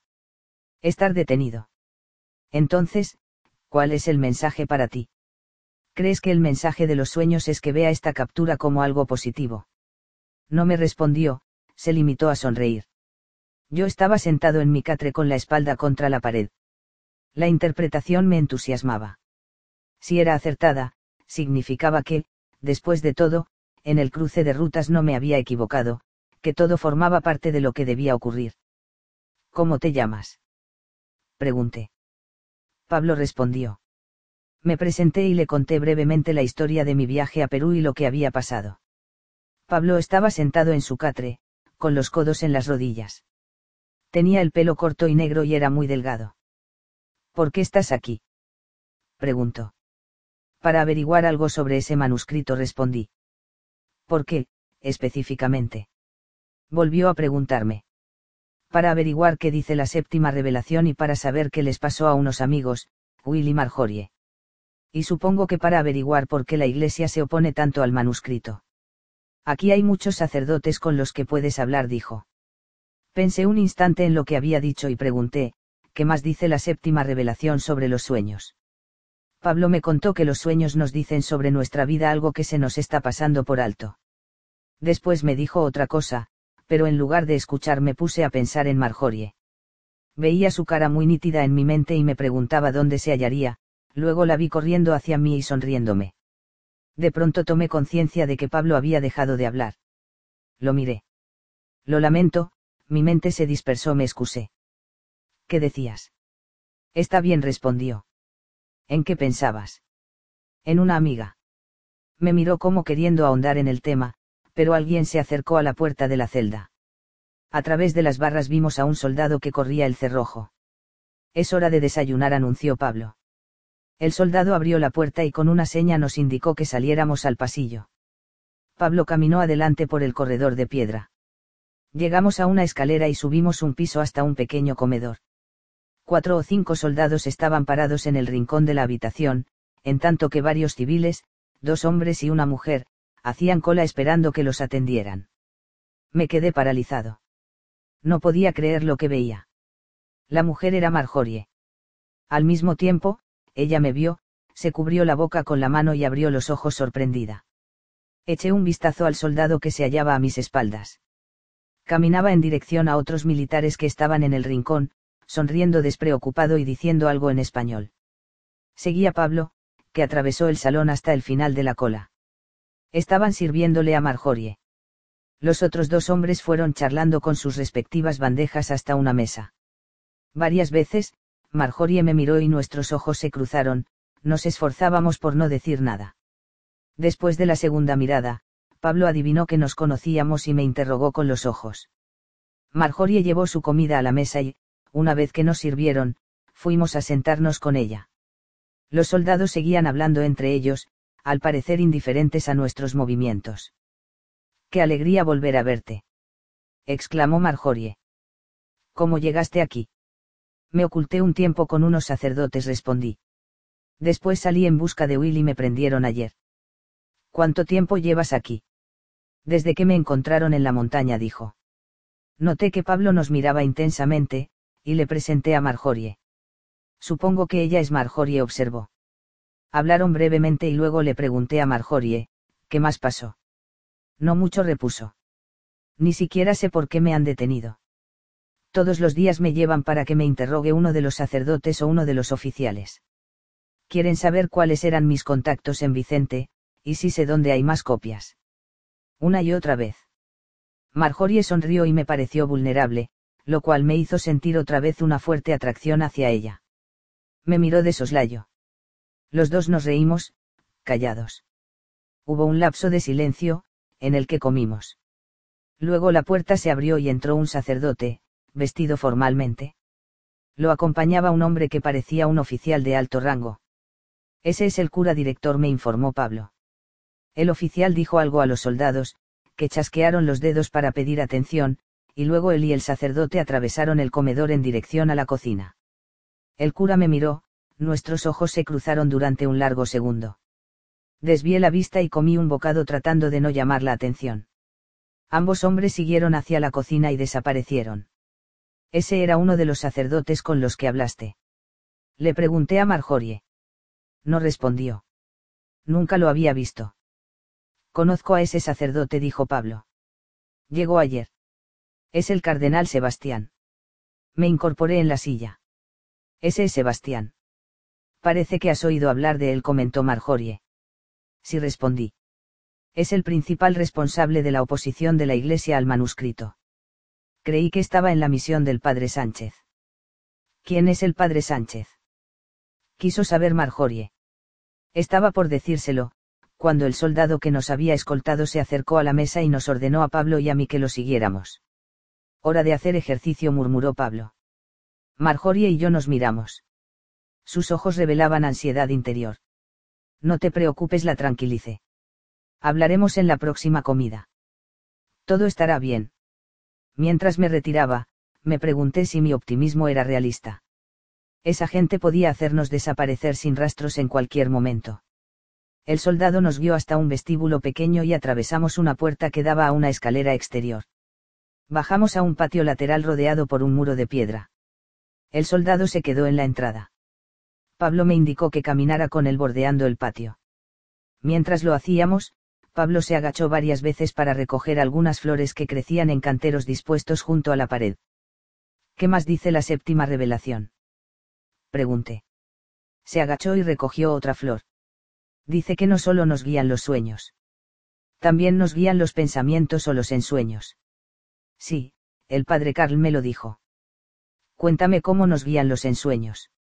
Nos muestran una escena, un hecho, y eso es un indicio de que ese hecho podría ocurrir. Si prestamos atención, podemos estar listos para ese giro en nuestra vida. Lo miré. ¿Sabes, Pablo? Se me presentó la imagen de que vería a Marjorie. Y ocurrió. Sonrió. Me corrió un escalofrío por la espalda. Sin duda me hallaba en el lugar correcto. Había intuido algo que se había hecho realidad. Varias veces había pensado en volver a encontrar a Marjorie, y ahora sucedía iban produciéndose coincidencias. Me sentí más liviano. No me ocurre a menudo tener pensamientos que luego se hagan realidad, observé. Pablo miró para otra parte y después dijo, la séptima revelación dice que todos tenemos muchos más de esos pensamientos de lo que creemos. Para reconocerlos, debemos ponernos en posición de observadores. Cuando surge un pensamiento debemos preguntarnos, ¿por qué? ¿Por qué se me ocurrió ahora ese pensamiento en particular? cómo se relaciona con mis interrogantes vitales. Ubicarnos en esa posición de observadores nos ayuda a liberar nuestra necesidad de controlarlo todo. Nos coloca en el flujo de la evolución. Pero ¿qué pasa con los pensamientos negativos? Pregunté. Esas imágenes aterradoras de que va a ocurrir algo malo, como que alguien a quien queremos resultará lastimado o que no lograremos algo que deseamos mucho. Muy simple, repuso Pablo. La séptima revelación dice que las imágenes de miedo deben ser frenadas en cuanto aparecen. Entonces, hay que introducir en la mente otra imagen, con un resultado bueno. Muy pronto las imágenes negativas casi dejan de surgir. Las intuiciones se remitirán, a partir de allí, a cosas positivas. Cuando, después de esto, aparecen imágenes negativas, el manuscrito dice que deben tomarse con mucha seriedad y no ceder a ellas. Por ejemplo, si se te ocurre la idea de que vas a sufrir un accidente en una camioneta y viene alguien y te ofrece dar una vuelta en camioneta, no aceptes. Habíamos completado una vuelta alrededor del patio y nos acercábamos al guardia. Cuando pasamos frente a él ninguno de los dos habló. Pablo levantó una flor y yo respiré hondo. El aire era cálido, y húmedo y la vegetación del otro lado de la pared, espesa y tropical. Había mosquitos.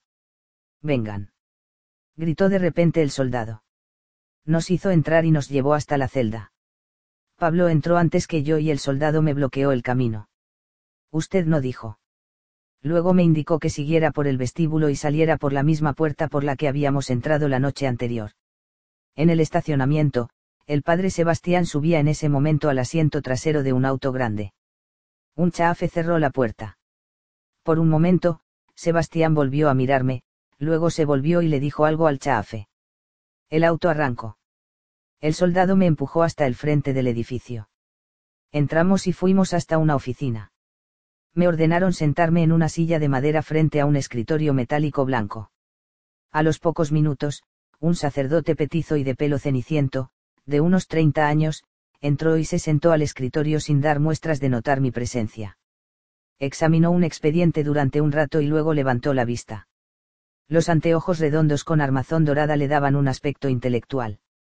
Lo arrestaron con documentos públicos y legales, dijo a quemarropa. Estoy aquí para contribuir a determinar si el proceso está en orden. Apreciaría mucho su cooperación. Asentí. ¿Dónde consiguió las traducciones? No entiendo, contesté. ¿Por qué habrían de ser ilegales las copias de un viejo manuscrito? El gobierno de Perú tiene sus razones, replicó. Por favor, responda la pregunta. ¿Por qué está involucrada la Iglesia? Pregunté. ¿Por qué el manuscrito contradice las tradiciones de nuestra religión? aclaró. Deforma la verdad de nuestra naturaleza espiritual. ¿Dónde? Mire, lo interrumpí. Estoy tratando de entender. No soy más que un turista que se interesó en ese manuscrito. No soy una amenaza para nadie. Solo quiero saber por qué es tan alarmante. Me miró confundido, como si intentara decidir la mejor estrategia para lidiar conmigo. Yo lo urgía conscientemente a darme detalles. La Iglesia considera que el manuscrito está confundiendo a nuestro pueblo, dijo con cautela. Da la impresión de que las personas pueden decidir solas cómo vivir, sin tener en cuenta las escrituras. ¿Qué escrituras? El mandamiento de honrar al padre y a la madre, en primer lugar. ¿A qué se refiere? El manuscrito responsabiliza de los problemas a los padres, lo cual socava la familia. Pensé que hablaba de acabar con los viejos resentimientos, lo contradije. Y de encontrar una visión positiva de nuestros primeros años de vida. No replicó. Es engañoso. Ante todo, nunca tendría que haber un sentimiento negativo. Los padres no pueden equivocarse. Los padres hacen lo que pueden. Los hijos deben perdonarlos. Pero no es eso lo que aclara el manuscrito. El perdón no surge cuando vemos lo positivo de nuestras infancias. Alzó la voz con rabia. ¿Con qué autoridad habla ese manuscrito? ¿Cómo se le puede tener confianza? Rodeó el escritorio y se paró a mi lado, todavía enojado. Usted no sabe lo que dice, afirmó. ¿Es religioso practicante? Creo que no. Esa es una prueba evidente del tipo de confusión que genera el manuscrito. No entiende que en el mundo hay orden solamente debido a la ley y la autoridad. ¿Cómo puede cuestionar a las autoridades en este asunto? No dije nada, lo cual pareció enfurecerlo aún más. Permítame decirle algo, siguió. El delito que cometió es paseía Valdeaños en prisión. Alguna vez estuvo en una cárcel peruana su curiosidad yankee ansía descubrir cómo son nuestras cárceles. Yo me encargo. Entiende. Yo me encargo. Se cubrió los ojos con la mano, hizo una pausa, respirando hondo, obviamente para tratar de serenarse. Estoy aquí para descubrir quién tiene copias y de dónde vienen. Se lo preguntaré una vez más. ¿Dónde consiguió sus traducciones? Su arrebato me había llenado de ansiedad con mis preguntas no hacía más que empeorar mi situación. ¿Qué podría hacer él si yo no cooperaba? No obstante, ¿cómo podía implicar al padre Sánchez y al padre Carl? Necesito tiempo para poder contestarle, repuse. Por un momento pensé que iba a darle otro ataque de furia. Luego se relajó y me dio la impresión de que estaba muy cansado. Le daré hasta mañana a la mañana, dijo y le hizo una seña al soldado que estaba en la puerta de que me llevara. Seguí al soldado y fuimos directamente a la celda. Sin decir nada, me dirigí a mi catre y me acosté, exhausto. Pablo miraba por la ventana con barrotes. ¿Hablaste con el padre Sebastián? Me preguntó. No, con otro sacerdote. Quería saber quién me dio las copias que tenía. ¿Qué dijiste? Nada. Le pedí tiempo para pensar y me dio hasta mañana. Dijo algo sobre el manuscrito preguntó Pablo. Lo miré a los ojos y esta vez no bajó la cabeza. Habló un poco acerca de que el manuscrito socava la autoridad tradicional, dije. Después empezó a delirar y a amenazarme. Pablo me miró sorprendido. Tenía el pelo castaño y anteojos redondos. Sí. Es el padre Costous, me informó. ¿Qué más le dijiste? No acepté eso de que el manuscrito socava la tradición, respondí. Me amenazó con mandarme a la cárcel ¿Crees que lo decía en serio? No lo sé, repuso Pablo. Regresó a su catre y se sentó frente a mí. Presentí que él sabía algo más, pero yo estaba tan cansado y asustado que cerré los ojos. Cuando me desperté, Pablo me sacudía. Hora de almorzar, dijo. Seguimos a un guardia arriba y nos sirvieron un plato de carne llena de tendones, con papas. Los dos hombres que habíamos visto más temprano iban detrás de nosotros. Marjorie no se hallaba con ellos. ¿Dónde está Marjorie? Les pregunté, susurrando. Ambos se horrorizaron de que les hablara y los soldados me miraron fijo. No creo que hablen inglés, comentó Pablo. Me pregunto dónde estará mi amiga, murmuré. Pablo respondió algo, pero una vez más no lo oí. De repente, sentí deseos de escapar y me imaginé corriendo por una calle y atravesando un portón hacia la libertad. ¿En qué piensas? preguntó Pablo. Fantaseaba con una fuga, respondí. ¿Qué decías? Espera, me cortó Pablo. No ahuyentes tu pensamiento. Puede ser importante. ¿Qué clase de fuga? Corría por un callejón o una calle y después cruzaba un portón. Tengo la impresión de que lograba huir. ¿Qué piensas de esa imagen? Me preguntó. No lo sé. No parecía conectada lógicamente con el tema del que hablábamos. ¿Recuerdas qué era? Sí. Me preguntaba dónde estará Marjorie. ¿No crees que hay una conexión entre Marjorie y tu pensamiento? No se me ocurre ningún vínculo obvio. ¿Y algún vínculo oculto? No veo ninguna conexión. ¿Cómo podría relacionarse una fuga con Marjorie? ¿Crees que ella se escapó? Se quedó pensativo. Tu pensamiento se refería a tu fuga. Sí, eso es dije. Tal vez voy a escaparme sin ella. Lo mire. Tal vez voy a escaparme con ella. Yo diría más bien eso opino. Pero ¿dónde está? No sé. Terminamos de comer sin hablar. Tenía hambre pero la comida era muy pesada. Por algún motivo, me sentía cansado y aletargado. El hambre me abandonó enseguida. Noté que Pablo tampoco comía. Creo que debemos regresar a la celda, dijo. Asentí y Pablo le hizo señas al soldado para que nos acompañara. Cuando llegamos, me estiré en mi catre y el indio se sentó, mirándome. Tu energía parece baja, observó. Lo está, confirmé. No sé qué me pasa. ¿Estás tratando de incorporar energía? Preguntó. Creo que no respondí. Y esa comida no ayuda. Pero no necesitas mucha comida si incorporas todo. Agitó el brazo como para enfatizar todo. Ya sé. En una situación como esta me cuesta captar el amor que fluye. Me miró con ironía pero no hacerlo implica lastimarte a ti mismo. ¿Qué quieres decir? Tu cuerpo está vibrando en cierto nivel. Si dejas que tu energía baje demasiado, tu cuerpo sufre. Esa es la relación entre el estrés y la enfermedad. El amor es la forma de mantener la vibración alta. Nos conserva sanos. Así de importante es. Dame unos minutos, le pedí. Puse en práctica el método que me había enseñado el padre Sánchez enseguida me sentí mejor. Los objetos empezaron a adquirir presencia. Cerré los ojos y me concentré en esa sensación. Muy bien, aprobó Pablo. Abrí los ojos y me dirigió una amplia sonrisa. Tenía una cara y un cuerpo todavía aniñados e inmaduros, pero sus ojos lucían llenos de sabiduría. Puedo ver cómo entra en ti la energía, dijo. Detecté un ligero campo verde alrededor del cuerpo de Pablo. Las nuevas flores que había puesto en el florero de la mesa lucían radiantes. Para captar la séptima revelación y entrar realmente en el movimiento de la evolución, hay que reunir todas las revelaciones en una forma de ser explico. No dije nada. Puedes resumir cómo cambió el mundo para ti como consecuencia de las revelaciones. Reflexioné un momento. Supongo que me desperté y vi el mundo como un lugar misterioso que nos da todo lo que necesitamos si nos abrimos y recorremos el camino. ¿Y después qué pasa? Preguntó. Después estamos listos para emprender la corriente evolucionista. ¿Y cómo iniciamos ese proceso?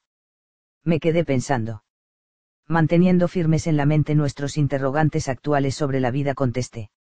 Y luego buscando una dirección, ya sea a través de un sueño, un pensamiento intuitivo o la forma en que el ambiente se ilumina y se impone. Hice otra pausa, tratando de reunir toda la revelación y agregué, juntamos energía y nos concentramos en nuestras situaciones, en los interrogantes que tenemos, luego recibimos algún tipo de guía intuitiva, una idea respecto de a dónde ir o qué hacer, y luego se producen las coincidencias que nos permiten avanzar en esa dirección. Sí, sí. exclamó Pablo. Esa es la forma. Y cada vez que esas coincidencias nos conducen a algo nuevo, crecemos, nos volvemos personas más plenas, existimos en una vibración más alta. Se inclinó hacia mí y noté la energía increíble que lo rodeaba. Resplandecía, ya no parecía tímido, ni joven siquiera. Estaba lleno de poder. Pablo, ¿qué te pasó? Pregunté. En comparación con la primera vez que te vi, pareces más confiado, informado y de alguna manera pleno. Se rió. Cuando llegaste, había dejado que mi energía se disipara. Al principio pensé que tal vez podrías ayudarme con mi flujo de energía, pero me di cuenta de que todavía no habías aprendido a hacerlo. Eso se aprende en la octava revelación. Me sentí confundido. ¿Qué fue lo que no hice? Debes aprender que en realidad todas las respuestas que misteriosamente nos llegan vienen de otras personas. Piensa en todo lo que aprendiste desde que estás en Perú. Las respuestas no te llegaron, acaso, a través de las acciones de otras personas que conociste misteriosamente. Me quedé pensando. Tenía razón. Había encontrado a las personas indicadas en el momento indicado, Siarlin, Dabsan, Will, Dale, Marjorie, Phil, Reneau, el padre Sánchez y el padre Carl, ahora, Pablo. El manuscrito mismo fue redactado por una persona, agregó Pablo pero no todas las personas que encuentres poseerán energía o claridad para revelarte el mensaje que tienen para ti. Debes ayudarlas enviándoles energía. Hizo una pausa. Me dijiste que habías aprendido a proyectar tu energía hacia una planta concentrándote en su belleza, ¿recuerdas? Sí. Bueno, debes hacer exactamente lo mismo al proyectar hacia una persona. Cuando la energía entra en ella, la ayuda a ver su verdad. Y luego te puede dar esa verdad a ti. El padre Costous es un ejemplo continuo. Tenía un mensaje importante para ti, que tú no le ayudaste a revelar. Trataste de exigirle respuestas y eso creó una competencia por la energía entre tú y él. Cuando lo sintió, el drama de su infancia, su intimidador, copó la conversación. ¿Qué se supone que debí decir? Pregunté. Pablo no respondió. Volvimos a oír a alguien ante la puerta. Entró el padre Costous. Saludó a Pablo con un movimiento de cabeza y sonrió apenas. Pablo le dirigió una sonrisa abierta, como si el sacerdote de veras le agradara. El padre Costous desvió la mirada hacia mí y su expresión se endureció. La angustia me cerró el estómago. El cardenal Sebastián quiere verlo, me anunció. Será trasladado a Iquitos esta tarde. Le aconsejo que responda a todas sus preguntas. ¿Para qué quiere verme? Pregunté porque el camión en que fue capturado pertenece a uno de nuestros sacerdotes. Suponemos que recibió las copias del manuscrito de él. Que uno de nuestros propios religiosos infrinja la ley es muy serio. Me miró con determinación. Miré a Pablo, que me alentó a continuar. ¿Cree que el manuscrito está perjudicando su religión? Le pregunté amablemente a Costous. Me miró con aire condescendiente. No solo nuestra religión, la religión de todos cree que no hay un plan para este mundo. Dios lo controla todo. Él determina nuestro destino. Nuestra tarea es obedecer las leyes establecidas por Dios. La evolución es un mito. Dios crea el futuro como Él lo quiere.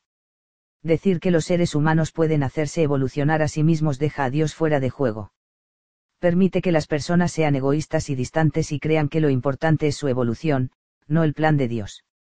Se tratarán unas a otras aún peor que ahora no se me ocurrió ninguna otra pregunta. El sacerdote me miró un momento y me dijo, casi con gentileza, espero que coopere con el cardenal Sebastián. Se volvió y miró a Pablo, evidentemente orgulloso de la forma en que había manejado mis preguntas. El indio se limitó a sonreír y mover la cabeza. El sacerdote salió y un soldado cerró la puerta. Pablo se incorporó en su catre y me miró con una actitud transformada, con una expresión llena de confianza. Lo observé un instante y sonreí. ¿Qué crees que acaba de pasar? Preguntó. Traté de mostrar sentido del humor. Descubrí que mis problemas son más graves de lo que pensaba. Se rió. ¿Qué más? No entiendo a dónde quieres llegar. ¿Cuáles eran tus interrogantes cuando llegaste aquí? Quería encontrar a Marjorie y a Will. Bueno, encontraste a uno de ellos. ¿Cuál era tu otro interrogante?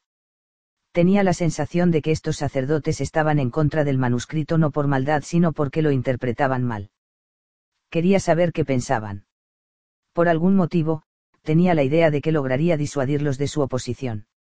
Al decir esto entendí de pronto a dónde quería llegar Pablo. Había conocido a Costous allí, en ese momento, para poder averiguar qué le molestaba del manuscrito. ¿Y cuál fue el mensaje que recibiste? Preguntó. El mensaje. Sí, el mensaje. Lo miré. Lo que les molesta es la idea de participar en la evolución, ¿verdad? Sí. Tiene sentido, reflexioné. La idea de la evolución física ya es bastante mala. Pero extenderla a la vida cotidiana, a las decisiones individuales que tomamos, a la historia misma, es inaceptable. Ellos creen que con esta evolución los seres humanos perderán todo el control, que las relaciones entre las personas van a degenerar. Con razón quieren eliminar el manuscrito. ¿Podrías convencerlos de lo contrario? Preguntó Pablo. No. Quiero decir, yo mismo no sé lo suficiente. ¿Qué se necesitaría para poder convencerlos? Habría que conocer la verdad. Habría que saber cómo se tratarían los seres humanos entre sí si todos siguieran las revelaciones y evolucionaran. Pablo se mostró complacido. ¿Qué? Pregunté, sonriendo con él. La forma en que van a actuar los seres humanos es justo el tema de la siguiente revelación, la octava.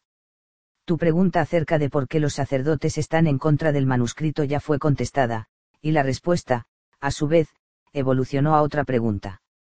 Si concordé, absorto en mis pensamientos. Tengo que encontrar la octava. Tengo que salir de aquí.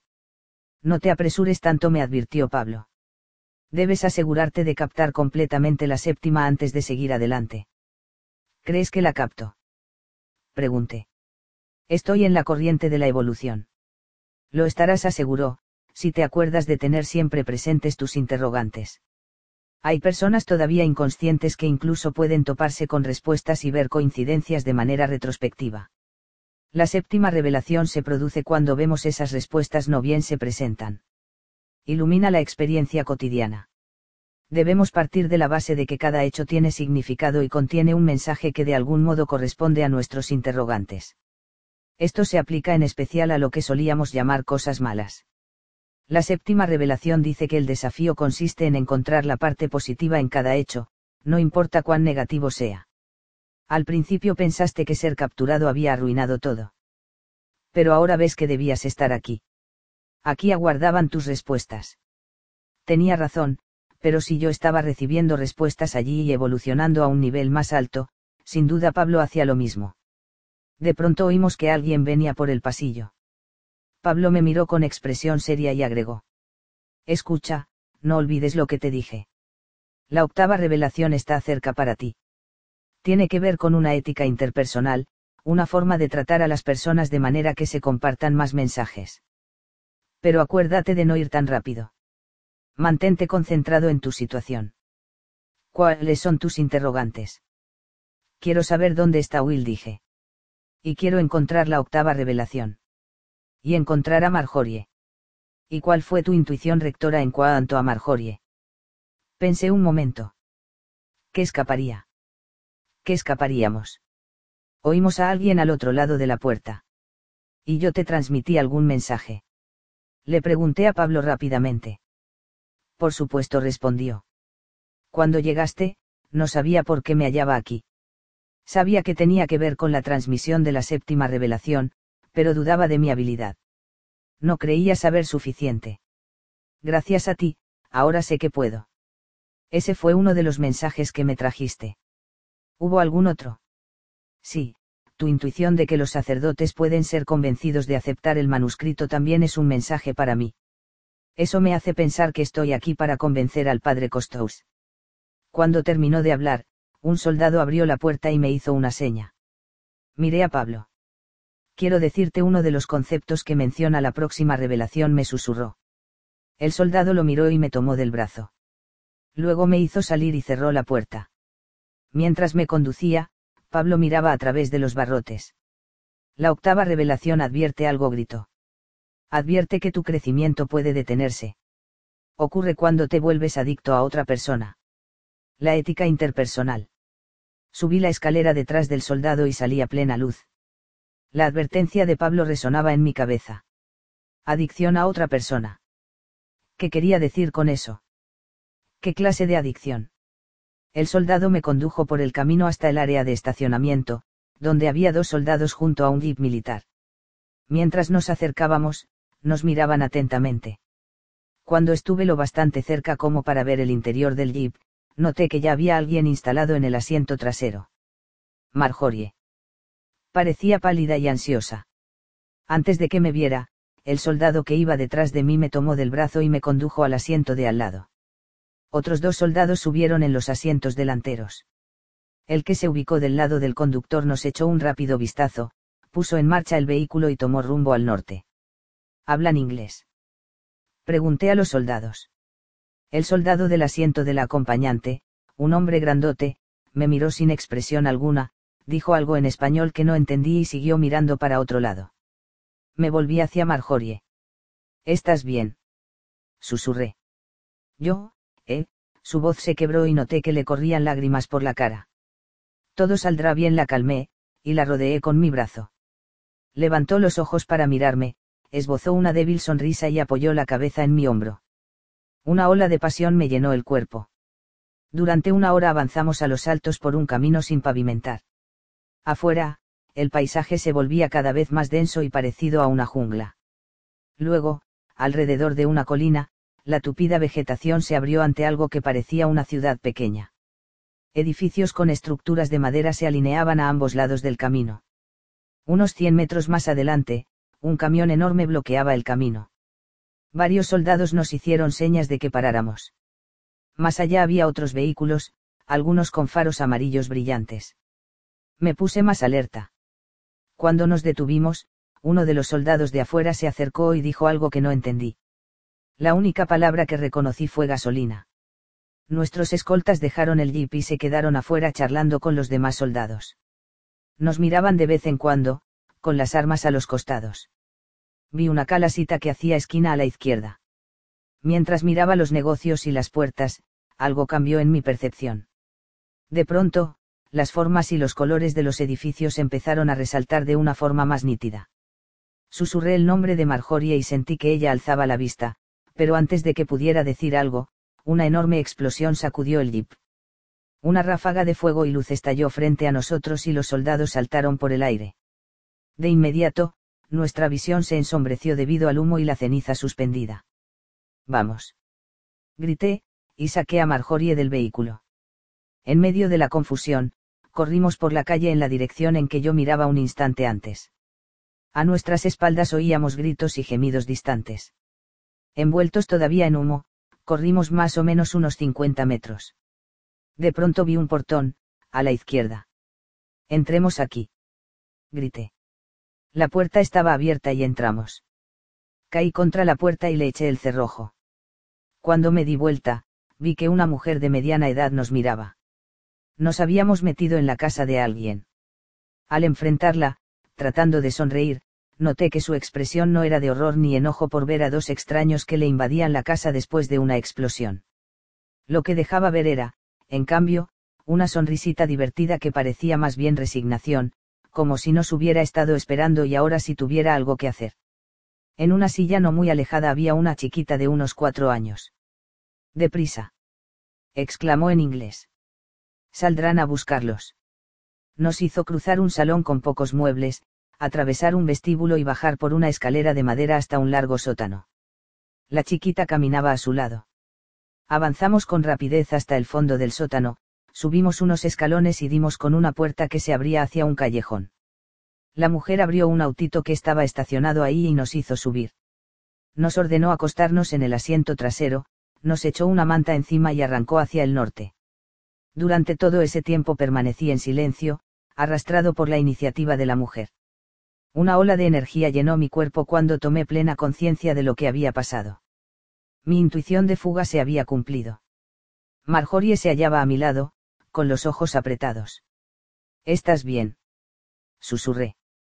Me miró con ojos llorosos y asintió. Al cabo de unos quince minutos, la mujer dijo, creo que ya pueden sentarse. Me quité la manta de encima y miré en derredor.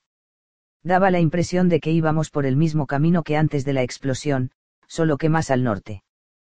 ¿Quién es usted? Pregunté. Se volvió y me miró con su media sonrisa. Era una mujer bien proporcionada de unos 40 años, el pelo oscuro le llegaba hasta los hombros. Soy Carla Di se presentó. Ella es mi hija, Mareta. La chiquita sonreía y nos observaba por encima del asiento con ojos grandes e inquisidores.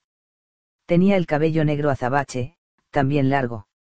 Les dije quiénes éramos y pregunté, cómo se le ocurrió ayudarnos. La sonrisa de Carla se hizo más ancha. Huían de los soldados a causa del manuscrito, cierto. Sí, pero, ¿cómo lo supo? Yo también conozco el manuscrito. ¿A dónde nos lleva? Pregunté. No lo se repuso. Tienen que ayudarme. Miré a Marjorie, que me contemplaba atentamente mientras hablaba. En este momento no se me ocurre a dónde ir, dije. Antes de que me capturaran trataba de llegar a Iquitos. ¿Por qué quería ir allí? Preguntó. Quiero encontrar a un amigo. Está buscando la novena revelación. Eso es peligroso. Lo sé. Los llevaremos allí, ¿no, Mareta? La chiquita se rió y respondió con gran madurez para su edad, por supuesto. ¿Qué fue esa explosión? Pregunté. Creo que fue un camión de gas. Más temprano hubo un accidente, una pérdida. Seguía asombrado por lo rápido que Carla había decidido ayudarnos, de modo que planteé la pregunta. ¿Cómo sabía que huíamos de los soldados? Respiró hondo. Ayer pasaron por el pueblo muchos camiones militares hacia el norte. Es algo desacostumbrado, y me hizo recordar lo que pasó hace dos meses cuando se llevaron a unos amigos con los que yo estudiaba el manuscrito. Éramos los únicos de este pueblo que teníamos las ocho revelaciones. Entonces vinieron los soldados y se llevaron a mis amigos. No supe nada más de ellos. Cuando ayer vi los camiones continuó, me di cuenta de que los soldados continuaban a la pesca de copias del manuscrito, y comprendí que otros, como mis amigos, necesitarían ayuda me propuse ayudar a esas personas si podía. Obviamente, me resultó significativo que se me ocurriera esa idea en ese momento en particular. De modo que cuando entraron en casa, no me sorprendieron. Hizo una pausa y preguntó, ¿alguna vez lo experimentó? Sí repuse. Carla disminuyó la velocidad. Adelante había un cruce. Creo que deberíamos girar a la derecha, dijo. Tardaremos más pero es más seguro. Cuando Carla hizo girar el auto hacia la derecha, Mareta se deslizó hacia la izquierda y tuvo que aferrarse al asiento para no caerse. Se rió. Marjorie miraba a la chiquita con curiosidad. ¿Cuántos años tiene Mareta? Le preguntó a Carla. La mujer se molestó un poco, aunque contestó con amabilidad, por favor, no hables de ella como si no estuviera aquí. Si fuera adulta le habrías dirigido la pregunta a ella. Lo lamento, dijo Marjorie. Tengo cinco, respondió Mareta con orgullo. ¿Estudiaron la octava revelación? Preguntó Carla. No contestó Marjorie. Solo llegué hasta la tercera. Yo, a la octava dije. Tiene copias. No dijo Carla. Los soldados se las llevaron todas. La octava habla de cómo relacionarse con los niños. Sí. Dice que al final los hombres aprenderán a relacionarse entre sí, y habla de muchas cosas, de cómo proyectar energía a otros y evitar adicciones a personas. Otra vez esa advertencia. Estaba a punto de preguntarle a Carla qué significaba, cuando habló Marjorie. Háblanos de la octava revelación, pidió. La octava revelación habla de usar la energía de una nueva manera al relacionarnos con las personas en general, pero empieza por el principio, con los niños explicó. ¿Cómo debemos ver a los chicos? Pregunté. Debemos verlos como son en realidad, como extremos en la evolución que nos conducen hacia adelante. Pero para aprender a evolucionar necesitan nuestra energía en forma constante, incondicional. Lo peor que se les puede hacer es absorberles la energía corrigiéndolos. Eso es lo que crea en ellos dramas de control, como ya sabrán. Pero esas manipulaciones aprendidas por el niño pueden evitarse si los adultos les dan toda la energía que necesitan, independientemente de cuál sea la situación. Por eso, siempre deben ser incluidos en las conversaciones, en especial las conversaciones sobre ellos. Y nunca hay que asumir responsabilidades por más chicos de los que se pueden atender. El manuscrito dice todo eso. Pregunté. Si repuso, y hace mucho hincapié en la cuestión de la cantidad de hijos. Me sentí confundido. ¿Por qué es importante la cantidad de hijos que uno tiene? Me miró por un instante mientras conducía. Porque cada adulto puede concentrarse y prestar atención solamente a un niño por vez. Si hay demasiados niños para la cantidad de adultos, estos se ven desbordados y son incapaces de dar suficiente energía. Los hijos empiezan a competir entre ellos por el tiempo de los adultos. Rivalidad fraterna comenté. Sí. Pero el manuscrito dice que ese problema es más importante de lo que la gente cree. Los adultos a menudo idealizan las familias grandes con muchos hijos que crecen juntos. Pero los hijos deben aprender a conocer el mundo a través de los adultos, no de otros chicos. En numerosas culturas, los chicos andan en pandillas. El manuscrito dice que los seres humanos comprenderán lentamente que no deben traer hijos al mundo a menos que haya como mínimo un adulto comprometido a dedicar plena atención, todo el tiempo, a cada niño. Espere un momento, la interrumpí. En muchas situaciones los dos padres deben trabajar para sobrevivir. Eso les niega el derecho a tener hijos. No necesariamente respondió el manuscrito dice que los seres humanos aprenderán a ampliar sus familias más allá de los lazos de sangre. De modo que otro puede proporcionar atención de uno a uno. No toda la energía tiene que provenir solo de los padres.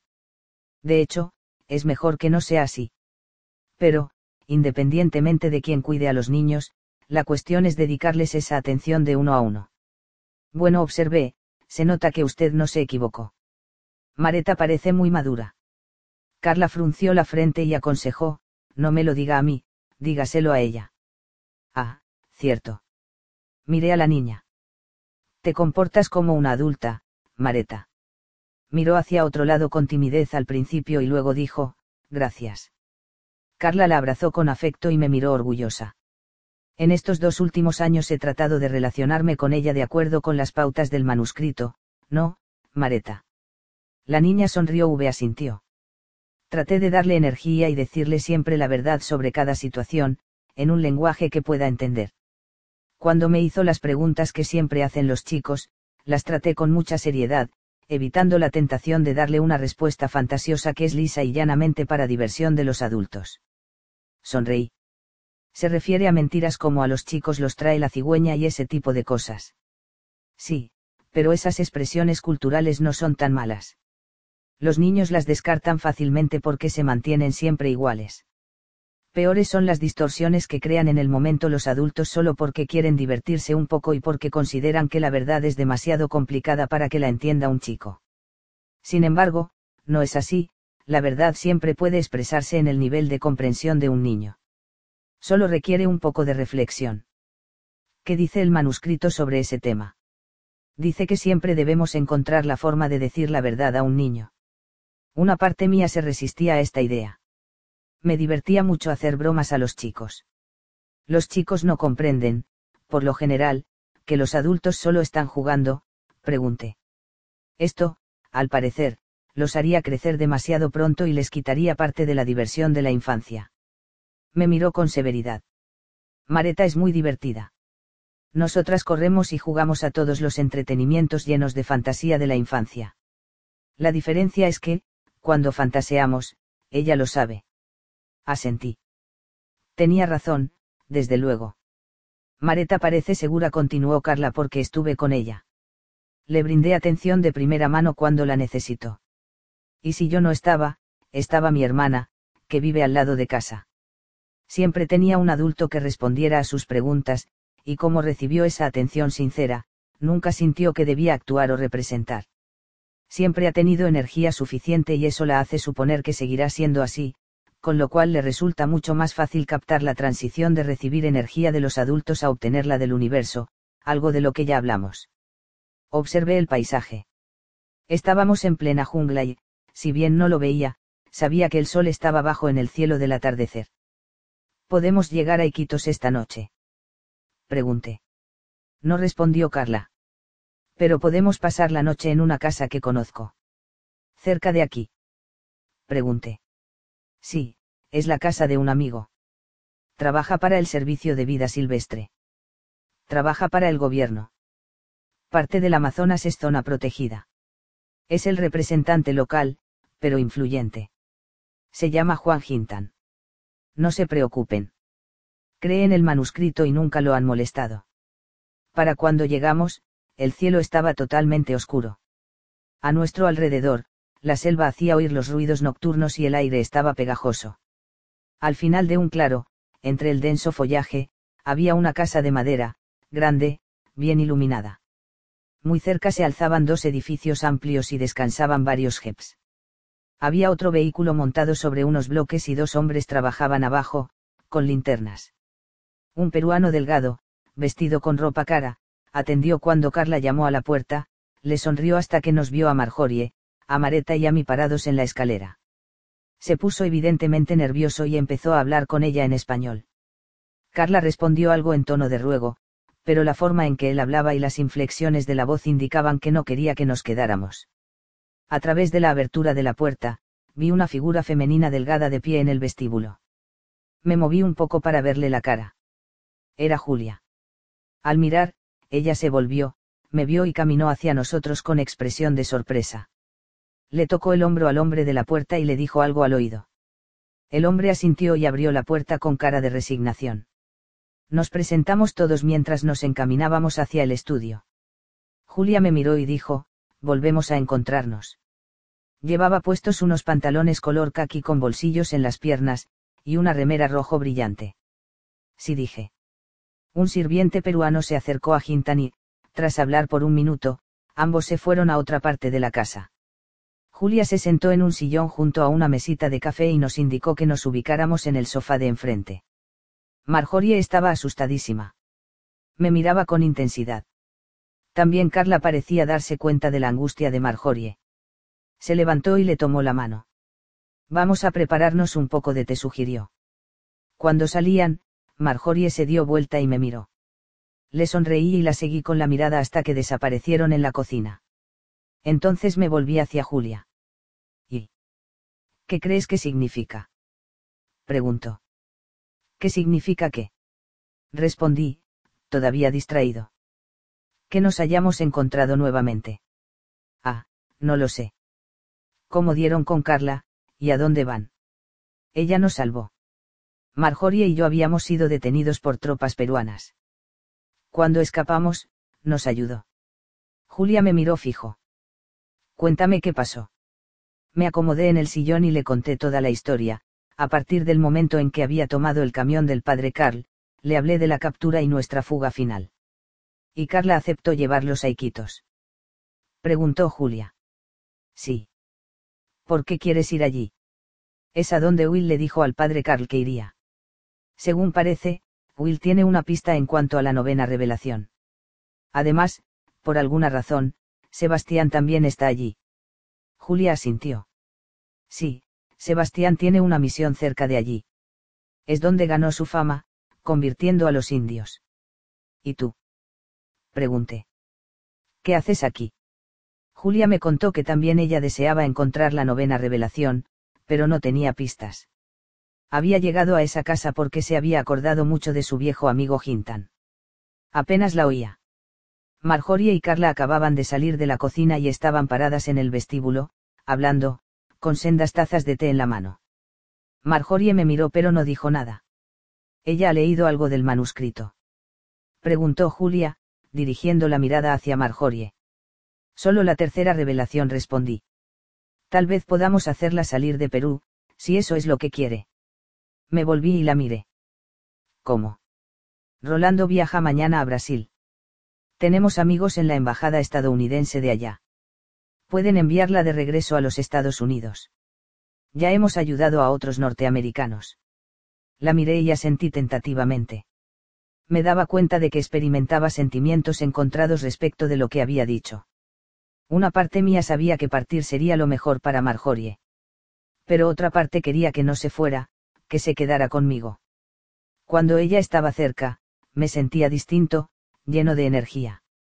Creo que tengo que hablar con ella, dije al final. Por supuesto, repuso Julia. Podemos hablar más tarde. Me levanté y me le acerqué. Carla volvía a la cocina. Marjorie caminó hacia el rincón del vestíbulo. Cuando me aproximé, estaba apoyada contra la pared. La tomé en mis brazos. Mi cuerpo vibraba. ¿Sientes la energía? Le susurré al oído. Es increíble, murmuró. ¿Qué significa? No lo sé. Tenemos algún tipo de conexión. Miré alrededor. Nadie podía vernos. Nos besamos con pasión. Cuando me aparté para verle la cara, estaba distinta, parecía más fuerte, y recordé el día en que nos habíamos conocido, en Vicente, y la conversación en el restaurante de Cula. No podía creer la cantidad de energía que sentía en su presencia y cuando me tocaba. Se aferraba a mí con firmeza. Desde aquel día en Vicente dijo he querido estar contigo. Entonces no sabía qué pensar, pero la energía es maravillosa. Nunca experimenté algo así. Por el rabillo del ojo vi que Carla se acercaba sonriendo. Nos avisó que la cena estaba lista, de modo que fuimos al comedor y encontramos una enorme mesa llena de frutas frescas, verduras y panes. Cada uno se servía en su plato y se sentaba alrededor de una mesa grande. Mareta entonó un cántico de acción de gracias y pasamos una hora y media comiendo y charlando todos informalmente. Gintan había perdido su nerviosismo y creó un clima de entusiasmo que ayudó a paliar la tensión de nuestra fuga. Marjorie hablaba con soltura y se divertía. Estar con ella me llenaba de amor. Después de cenar, Gintan nos llevó de nuevo a la sala, donde había servido dulces y licor. Marjorie y yo nos sentamos en el sofá y nos sumergimos en una larga conversación acerca de nuestros respectivos pasados y experiencias significativas en la vida. Cada vez nos sentíamos más cerca uno del otro. El único problema que veíamos era que ella vivía en la costa oeste y yo en el sur.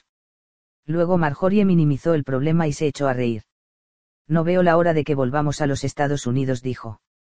Va a ser tan divertido viajar juntos. Me erguí y la miré con expresión seria. Julia dijo que podría arreglar tu regreso ya mismo. ¿Te refieres al regreso de los dos? No. Preguntó, ansiosa. No. Yo no puedo ir.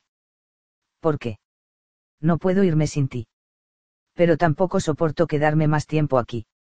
Voy a volverme loca. Tendrás que ir primero. Yo podré seguirte pronto. No. exclamó en voz alta. No quiero eso. Carla, que regresaba a la sala después de acostar a Mareta, nos miró y enseguida apartó la vista. Gintan y Julia seguían hablando, al parecer indiferentes al exabrupto de Marjorie. Por favor, rogó Marjorie, volvamos a casa. Miré para otro lado. Bueno, está bien. Se enfadó. Quédate. Se levantó y fue hacia los dormitorios. Al ver que Marjorie se iba, se me hizo un nudo en el estómago. La energía que había incorporado con ella se vino abajo y de repente me sentí débil y confundido. Traté de liberarme de ese pensamiento. Después de todo, me dije, no la conocía desde hacía tanto tiempo. Por otra parte, tal vez tenía razón. Tal vez yo debía volver a mi país. ¿Qué importancia tenía, de todos modos? De vuelta en los Estados Unidos, quizá lograra conseguir algún respaldo para el manuscrito y, de paso, seguir vivo. Me levanté, dispuesto a seguirla, pero por algún motivo volví a sentarme. Me resultaba imposible decidir qué hacer. ¿Puedo hablarte un minuto? Me preguntó entonces Carla con tono afectuoso. Ni siquiera había notado que se hallaba de pie junto al sofá. Claro dije. Se sentó y me miró con expresión considerada. No pude evitar oír lo que pasa, comenzó. Y pensé que, antes de tomar tu decisión, tal vez querrías saber qué dice la octava revelación sobre la adicción a las personas. Sí, por favor, quiero saber qué significa. Cuando aprendemos a ser claros y nos embarcamos en nuestra evolución, cualquiera de nosotros puede encontrarse frenado por una adicción a otra persona. Hablando de Marjorie y yo, no. Permíteme explicarte el proceso, repuso. Y juzga por ti mismo. Está bien. Primero, quiero decirte que yo tuve muchas dificultades con esta parte de la revelación. Creo que nunca la habría entendido si no hubiera conocido al profesor Reneau. Reneau. exclamé. Lo conozco. Nos encontramos cuando yo estaba aprendiendo la cuarta revelación. Bueno, dijo Carla, nosotros nos conocimos cuando ambos habíamos llegado a la octava.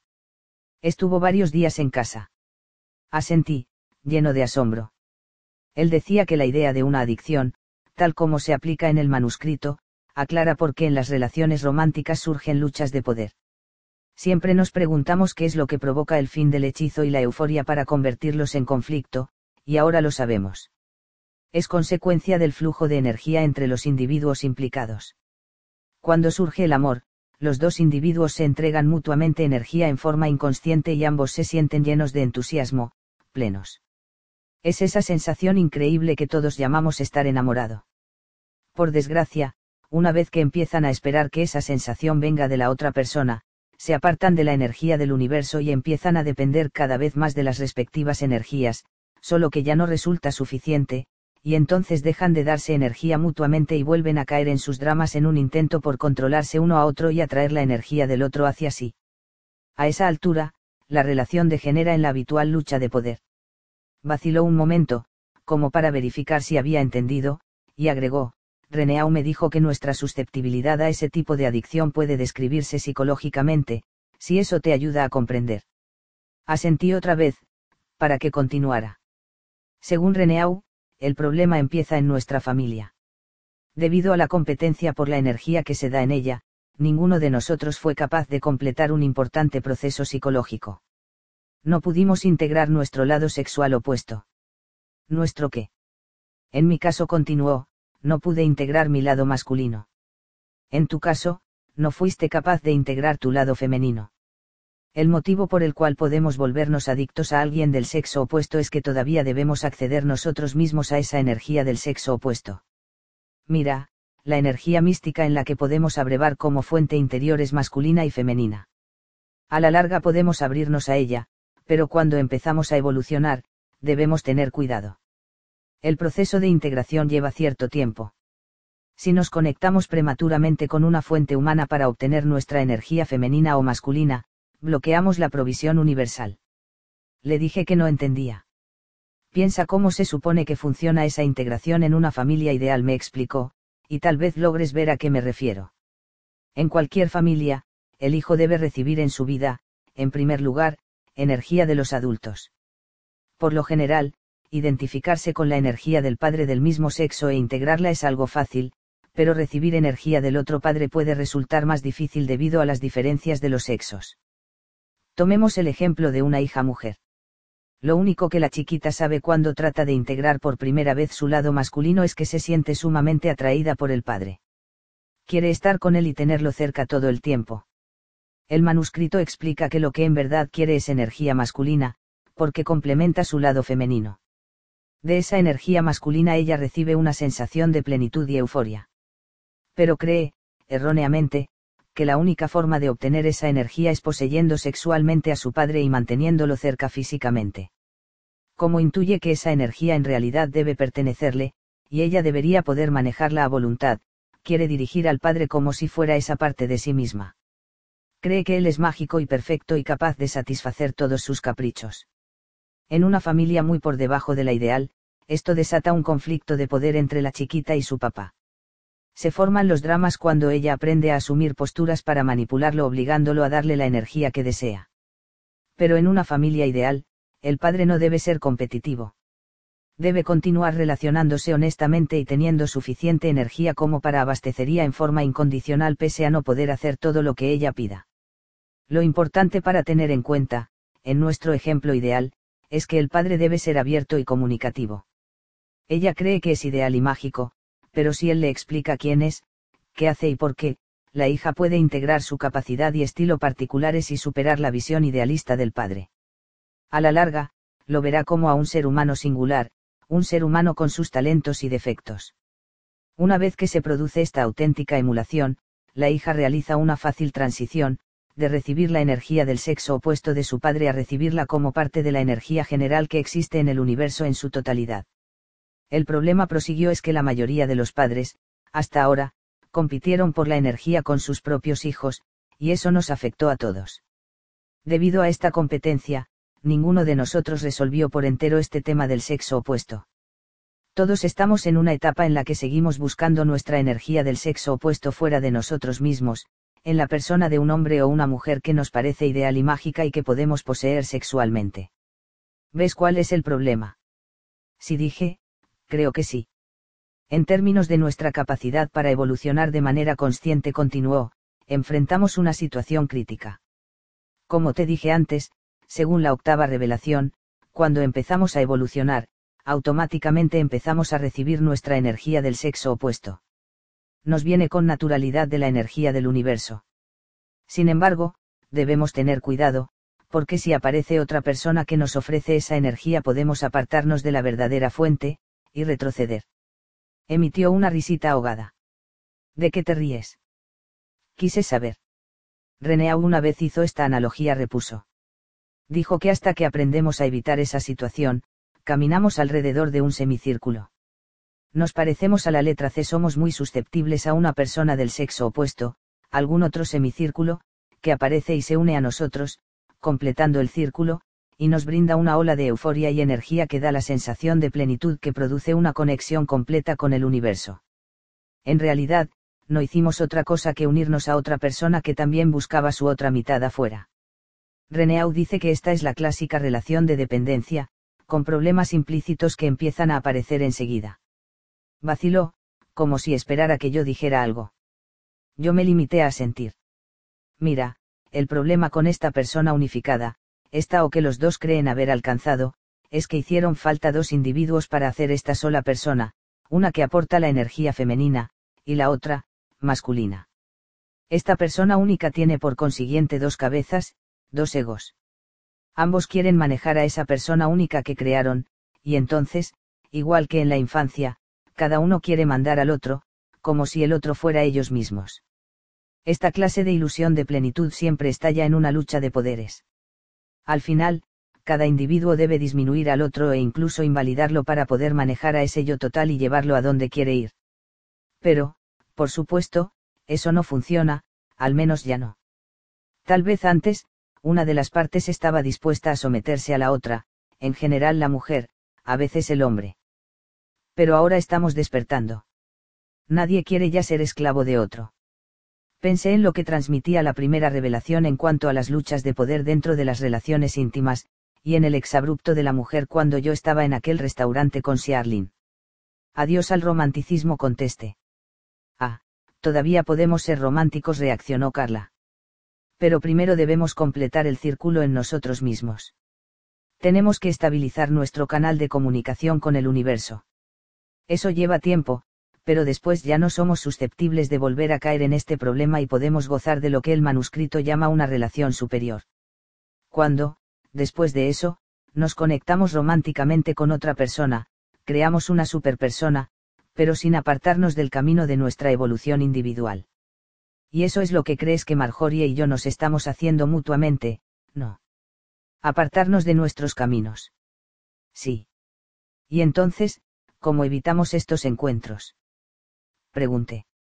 Resistiéndose por un tiempo a la sensación del amor a primera vista, aprendiendo a mantener relaciones platónicas con miembros del sexo opuesto. Pero recuerda el proceso. Debes tener esas relaciones solo con personas que se rebelen por completo, que te digan cómo y por qué hacen lo que hacen, del mismo modo que habría ocurrido con el padre del sexo opuesto durante una infancia ideal. Al comprender quiénes son realmente en su interior esos amigos del sexo opuesto, rompemos con nuestra propia proyección fantasiosa sobre ese género, y eso nos deja libres para conectarnos de nuevo con el universo. Recuerda también continuó que esto no es fácil, en especial si debemos romper con una relación dependiente actual. Es una verdadera fragmentación de energía duele. Pero hay que hacerlo. La dependencia no es una enfermedad nueva que padecemos algunos. Todos somos codependientes, y todos estamos saliendo de eso. La idea es empezar a experimentar solos esa sensación de bienestar y euforia que se vive en el primer momento de una relación dependiente. Debemos tenerlos a él o a ella adentro. Después de todo, vamos evolucionando hacia adelante y podemos encontrar esa relación romántica especial que de verdad nos conviene. Hizo una pausa. ¿Y quién sabe? Si tanto tú como Marjorie evolucionan más, tal vez descubran que en realidad se pertenecen mutuamente.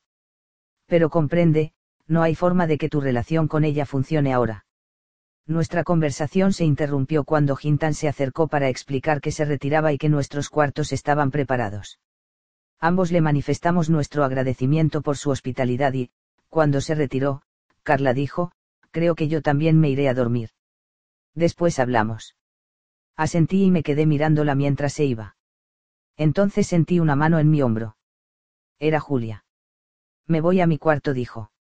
¿Sabes cuál es el tuyo? Si quieres, te acompaño. Sí, por favor, dije. Luego le pregunté, ¿dónde está el cuarto de Marjorie? Sonrió. Caminando por el pasillo llegamos a una puerta. Bastante lejos del tuyo, repuso. Gintan es un hombre muy conservador. Le devolví la sonrisa y me despedí, luego entré en mi cuarto y me aguanté el mal humor hasta que me quedé dormido. Me despertó el olor a café. El aroma invadía toda la casa. Después de vestirme, fui a la sala. Un hombre mayor, empleado de la casa, me ofreció un vaso de jugo de uva, que acepté. Buen día oí saludar a Julia a mis espaldas. Me volví. Buen día. Me miró fijo y me preguntó, ¿descubriste por qué volvimos a encontrarnos? No contesté. No he podido pensar en eso. Estuve tratando de entender las adicciones. Sí respondió. Ya lo noté. ¿Qué quieres decir? Me di cuenta de lo que pasaba al ver el aspecto de tu campo de energía. ¿Qué aspecto tenía? Quise saber. Tu energía estaba conectada con la de Marjorie. Cuando tú te hallabas sentado aquí y ella en la otra habitación, tu campo se estiraba hasta allá, unido al de ella. Sacudí la cabeza. Julia me sonrió y me apoyó la mano en el hombro. Habías perdido tu conexión con el universo. Te habías vuelto adicto a la energía de Marjorie como reemplazo. Pasa lo mismo con todas las adicciones, uno se conecta con el universo a través de algo o alguien. La forma de manejarlo consiste en levantar nuestra energía y volver a concentrarnos en lo que realmente estamos haciendo aquí. Asentí y salí. Ella se quedó en la sala. Durante unos diez minutos apliqué el método para incorporar energía que me había enseñado Sánchez. Poco a poco la belleza retornaba y empecé a sentirme más liviano. Regresé a la casa. Luces mejor, dijo Julia. Enseguida me preguntó, ¿cuáles son, entonces, tus interrogantes a esta altura? Pensé un instante. Había encontrado a Marjorie. Ese interrogante ya tenía respuesta. Pero todavía quería averiguar dónde estaba Will y todavía quería entender cómo actuaban las personas entre sí si seguían las afirmaciones del manuscrito. Si el efecto del manuscrito era positivo, ¿por qué se preocupaban Sebastián y los demás sacerdotes? Miré a Julia. Necesito comprender el resto de la octava revelación, y todavía quiero encontrar a Will. Tal vez tenga la novena. Yo voy a Iquitos mañana, dijo. ¿Te gustaría ir? Vacilé. Creo que Will está allí, agregó. ¿Cómo lo sabes? Por los pensamientos que tuve anoche sobre él. No dije nada. También tuve pensamientos sobre ti, continuó Julia. Nos veía yendo a Iquitos juntos. De alguna manera estás involucrado en esto. ¿Involucrado en qué? Pregunté. Se rió con tono burlón. En encontrar la última revelación antes que Sebastián. Mientras hablaba, mentalmente nos vi a Julia y a mí llegando a Iquitos juntos pero separándonos después por algún motivo. Sentí que tenía un propósito, pero no era claro. Volví a concentrarme en Julia. Sonreía. ¿Dónde estabas? Preguntó.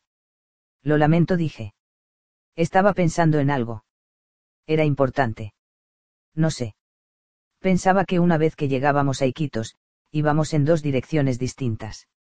En ese momento entró Rolando.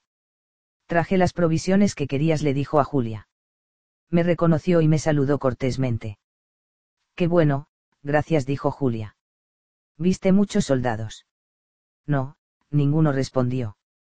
Entonces entró Marjorie en la sala y me distraje, pero pude oír que Julia le explicaba a Rolando que tal vez Marjorie fuera con él a Brasil, donde podría arreglar su regreso a los Estados Unidos. Me acerqué a Marjorie. ¿Qué tal dormiste? Le pregunté. Me miró como dudando entre estar enojada o no. No muy bien respondió. Le señalé a Rolando. Es amigo de Julia. Se va hoy a Brasil. Desde ahí te ayudará a volver a los Estados Unidos. Puso cara de susto. Escucha, vas a estar bien, la tranquilicé. Ya han ayudado a otros norteamericanos. Conocen gente de la embajada estadounidense en Brasil.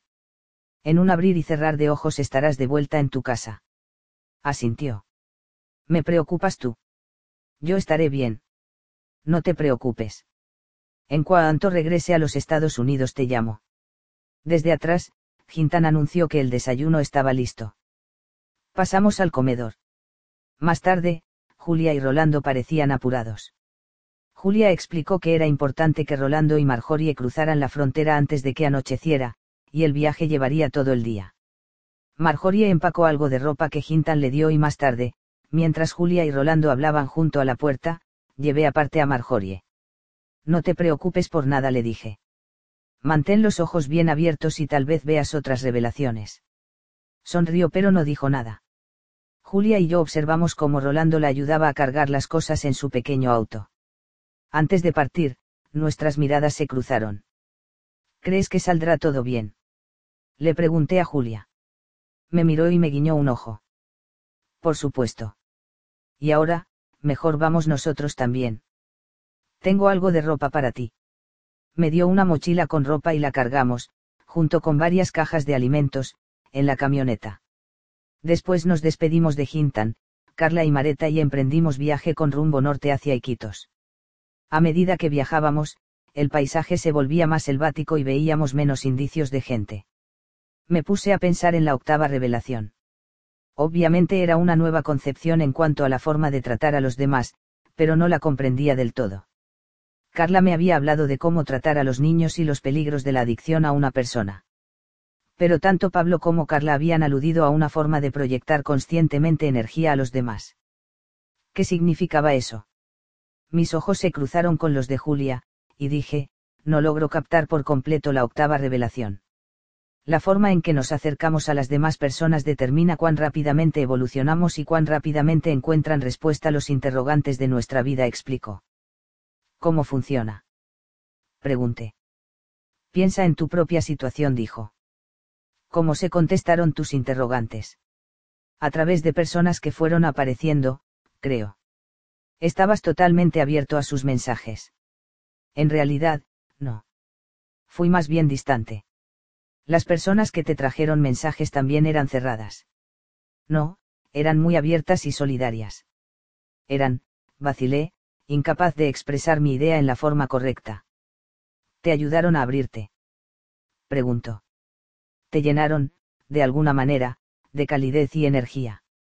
Su observación desató una oleada de recuerdos me acordé de la actitud apaciguadora de Will cuando yo estaba al borde del pánico en Lima, y de la hospitalidad paternal de Sánchez, y de los consejos solícitos del padre Carl, de Pablo y Carla. Sí repuse. Fue lo que hicieron todos ustedes. Eso es, confirmó Julia, lo hicimos. Y lo hacíamos de manera consciente, siguiendo la octava revelación. Al animarte y ayudarte a aclarar tus cosas, pudimos buscar la verdad, el mensaje que tú tenías para nosotros. ¿Te das cuenta? Energizarte era lo mejor que podíamos hacer por nosotros mismos. ¿Qué dice exactamente el manuscrito sobre todo esto? Dice que cada vez que nos cruzamos con personas en nuestro camino, hay un mensaje para nosotros. Los encuentros casuales no existen. Pero la forma en que respondemos a esos encuentros determina si somos capaces de recibir el mensaje. Si sostenemos una conversación con alguien que se cruza en nuestro camino y no vemos el mensaje relacionado con nuestros interrogantes actuales, no significa que no hay mensaje. Significa solamente que, por alguna razón, lo perdimos. Reflexionó un momento y luego continuó, alguna vez te encontraste con un viejo amigo o conocido, hablaste un minuto y se despidieron y volvieron a encontrarse ese mismo día o la misma semana. Sí, me pasó, respondí. ¿Y normalmente qué dice uno?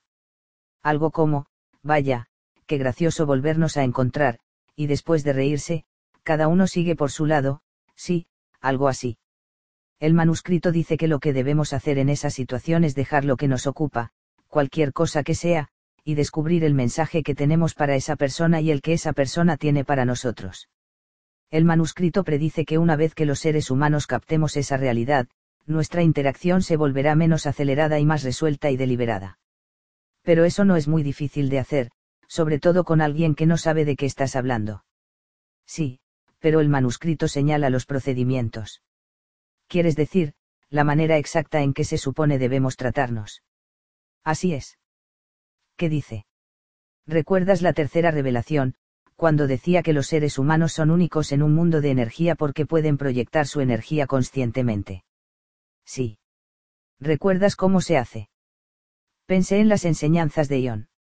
Sí, apreciando la belleza de un objeto hasta que incorporamos energía suficiente para sentir amor. En ese punto, podemos devolver energía. Eso es. Y el mismo principio es válido con las personas. Cuando apreciamos la forma y el comportamiento de una persona, cuando de veras nos concentramos en ella hasta que su forma y sus rasgos empiezan a sobresalir y adquieren más presencia, podemos empezar a enviarle energía y elevarla. Claro, el primer paso consiste en mantener alta nuestra energía, así podemos poner en marcha el flujo de energía que nos llega, nos atraviesa y llega a la otra persona. Cuanto más apreciemos su totalidad, su belleza interior, más energía fluirá en ella y, naturalmente, más fluirá hacia nosotros. Se rió. En realidad es algo bastante hedonista, observó. Cuanto más amamos y apreciamos a los demás, más energía penetra en nosotros.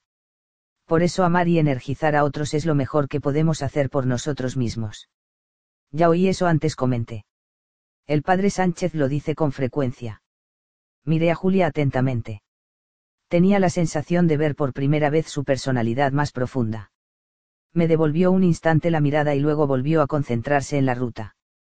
El efecto de esta proyección de energía en el individuo es enorme, continuó. En este preciso instante, por ejemplo, estás llenándome de energía.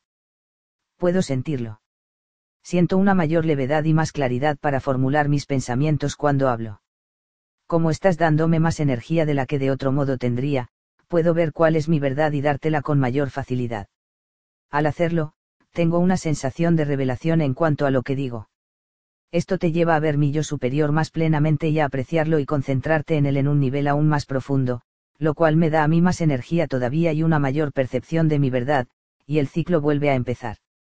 Dos o más personas que hagan esto juntas podrán alcanzar niveles increíbles dándose fuerza mutuamente y recibiéndola de vuelta de inmediato. Debes entender, sin embargo, que esta conexión difiere totalmente de una relación codependiente.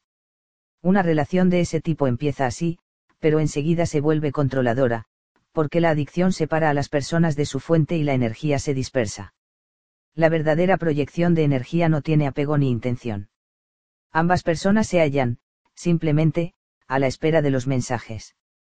Mientras Julia hablaba, yo pensaba en un interrogante. Pablo me había dicho que, al principio, yo no captaba el mensaje del padre Costous porque había desencadenado su drama de la infancia. ¿Qué hacemos? Le pregunté a Julia si la persona con la que estamos hablando ya opera dentro de un drama de control y trata de arrastrarnos a él. ¿Cómo superamos eso? Julia respondió enseguida. El manuscrito dice que, si no asumimos el drama equivalente, el drama de la persona se resquebraja. No estoy seguro de entender, dije. Julia miraba el camino. Me di cuenta de que reflexionaba. En algún lugar cerca de aquí hay un negocio en el que podemos comprar gasolina. Miré la aguja del marcador. Indicaba que el tanque estaba lleno hasta la mitad. Todavía tenemos mucho combustible, señalé. Sí, ya se respondió pero me vino a la mente la idea de parar y cargar gasolina, y pienso que deberíamos hacerlo. Ah, bueno.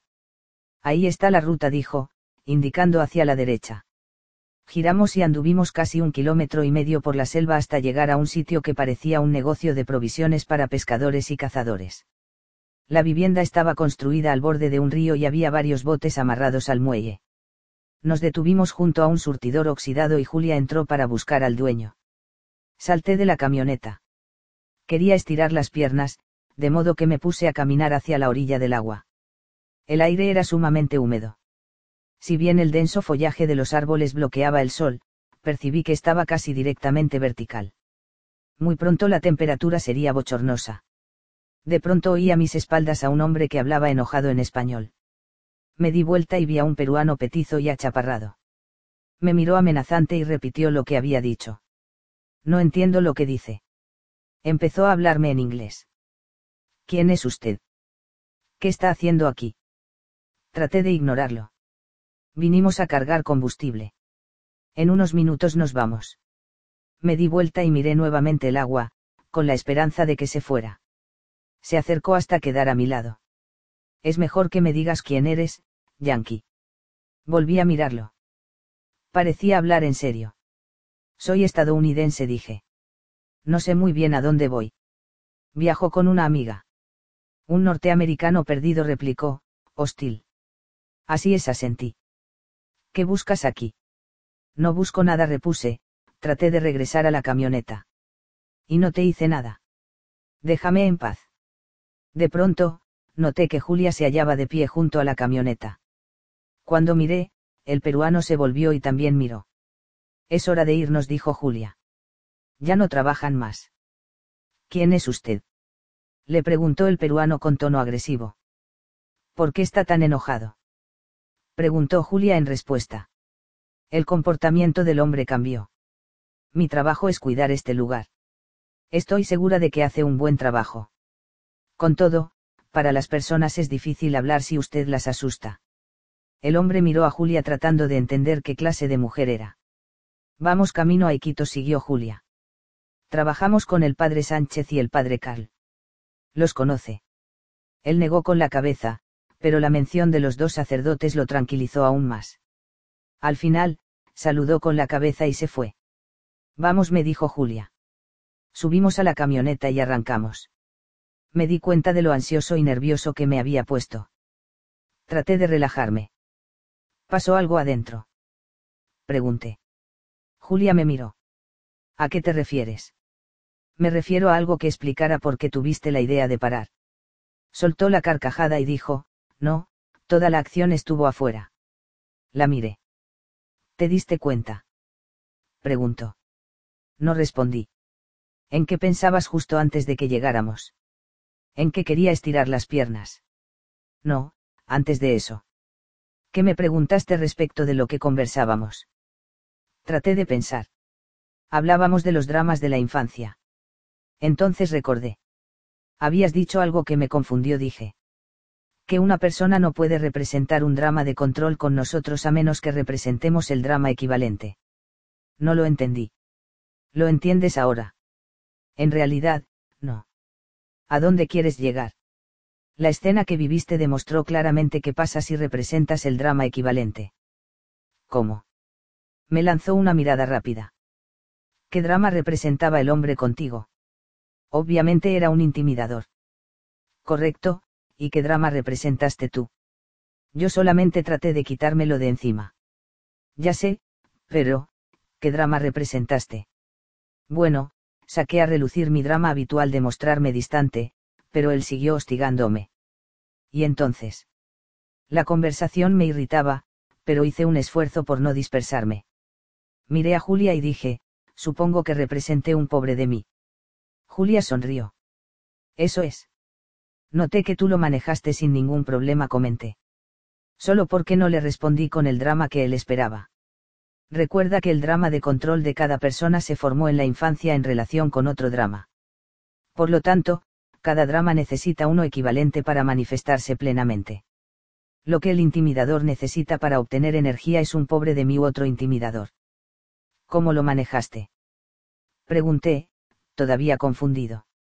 Como respuesta a su drama yo podría haber representado también el papel de intimidadora, para intimidarlo a él. Obviamente, eso quizás habría desembocado en violencia. Pero en cambio hice lo que indica el manuscrito. Identifiqué el drama que él estaba representando. Todos los dramas son estrategias encubiertas para obtener energía. Él trataba de intimidarte para quitarte tu energía. Cuando intentó lo mismo conmigo, identifiqué lo que estaba haciendo. Por eso le preguntaste por qué estaba tan enojado. Sí. El manuscrito dice que las manipulaciones encubiertas para conseguir energía no existen si las traemos a la conciencia señalándolas. Dejan de ser encubiertas. Es un método muy sencillo. Siempre prevalece la mejor verdad en cuanto a lo que ocurre en una conversación. Después de eso, La persona tiene que ser más real y honesta. Suena lógico, dije. Creo que hasta he identificado dramas antes, aunque sin saberlo. Sin duda. Es algo que todos hemos hecho. Solo que ahora estamos aprendiendo más acerca de lo que se halla en juego. Y la clave para que funcione es mirar a la persona que tenemos enfrente más allá del drama y enviarle toda la energía posible. Si siente que la energía le llega de la manera que sea, es más fácil entonces que abandone su forma de manipular para obtenerla. ¿Qué viste en ese tipo? Le pregunté. Vi a una especie de chiquito inseguro con una necesidad desesperada de energía. Además, te transmitió un mensaje muy oportuno, ¿no? La miré. Parecía a punto de soltar una carcajada. ¿Crees que paramos simplemente para poder entender cómo tratar a una persona que representa un drama? ¿Era eso lo que me preguntabas? No. Sonreí. Empezaba a sentirme bien otra vez. Sí, supongo que sí. Un mosquito que zumbaba cerca de mi cara me despertó. Miré a Julia. Sonreía como si recordara algo divertido. Durante varias horas después de dejar el campamento del río habíamos viajado en silencio, comiendo de vez en cuando algo de lo que ella había preparado. ¿Estás despierto? dijo Julia. Sí respondí. ¿Cuánto falta para Iquitos? La ciudad está a unos 45 kilómetros, pero para la posada Stewart faltan solo unos minutos. Es un pequeño albergue con coto de caza. El propietario es inglés y apoya el manuscrito. Volvió a sonreír. Hemos pasado muchos buenos momentos juntos. Debería estar allí, a menos que haya ocurrido algo. Espero que pueda decirnos dónde está Will. Julia llevó la camioneta a un lado del camino y me miró. Es mejor que nos concentremos en la situación, dijo.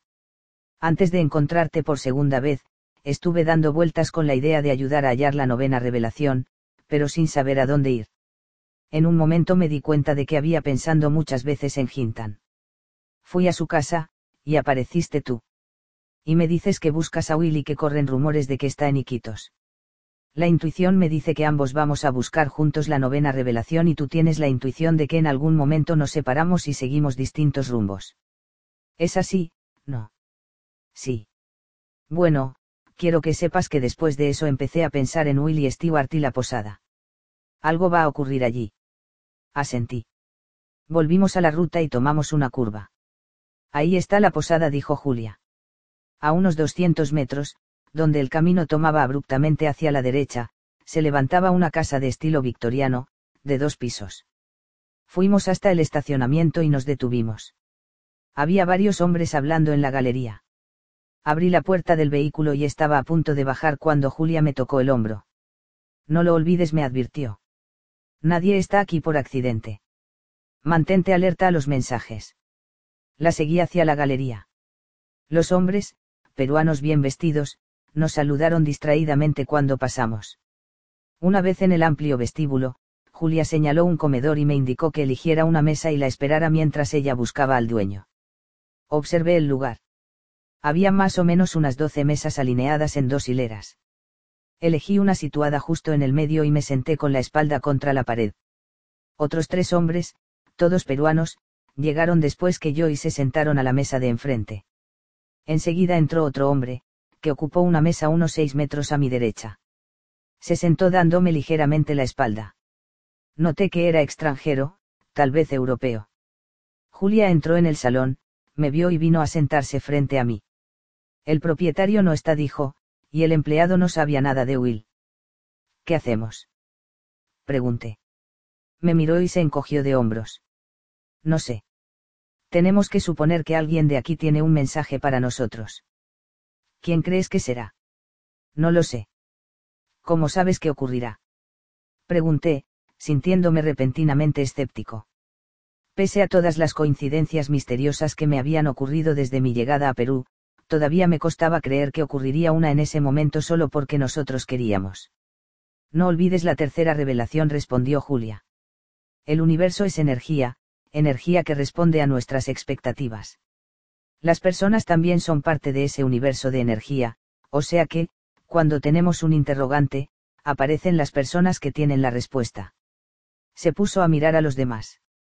No sé quiénes son estas personas, pero si pudiéramos hablar con ellas el tiempo suficiente, descubriríamos una verdad que cada una tiene para nosotros, alguna parte de la respuesta a nuestras preguntas.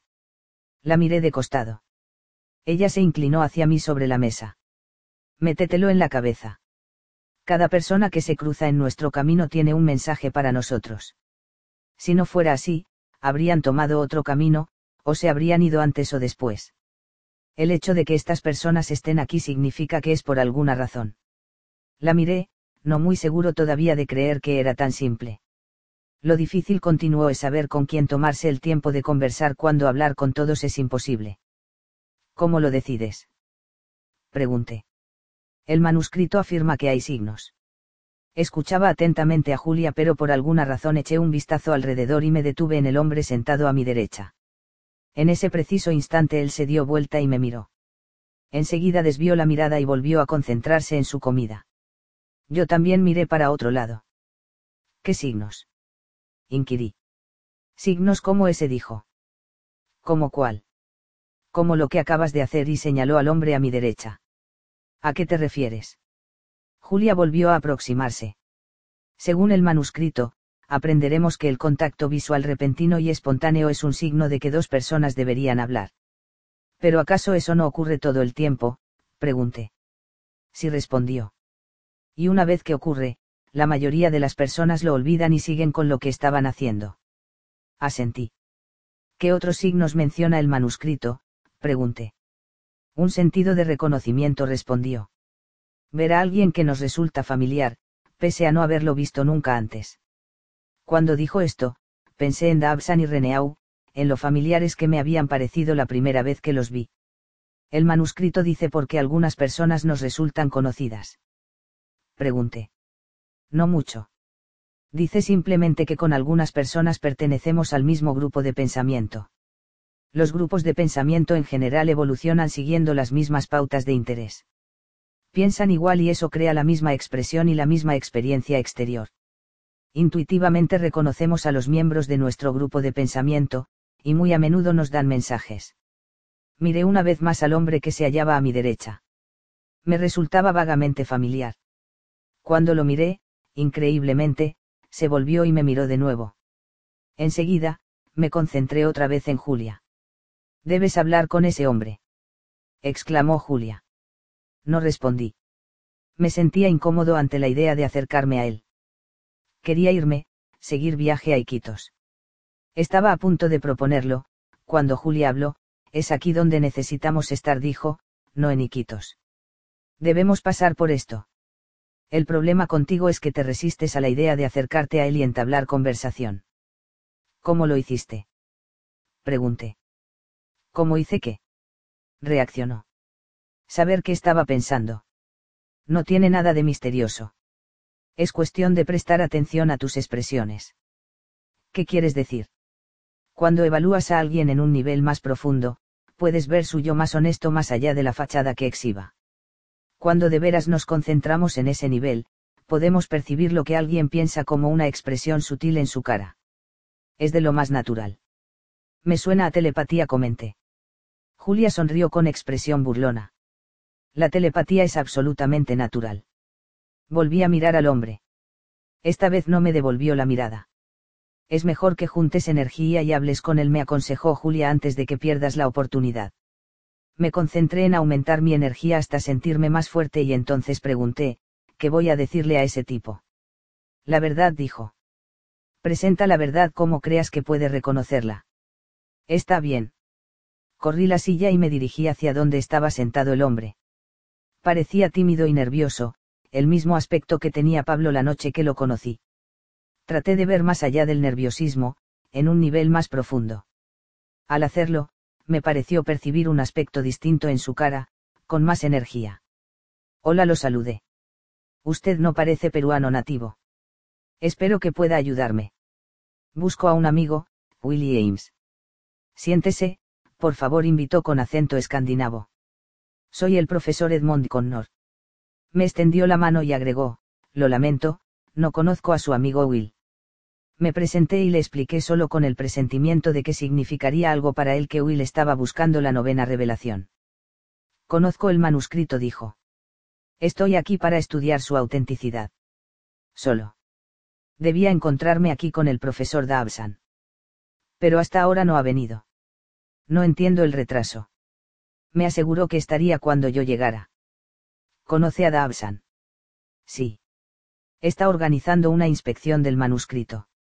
Y se encuentra bien. Viene para acá. El profesor me miró con expresión inquisitiva. Esos eran los planes. Pasó algo. Mi energía decayó. Me di cuenta de que el encuentro de Dabsan con Connor había sido fijado antes del arresto del primero. Lo conocí en el avión, expliqué, cuando vine a Perú.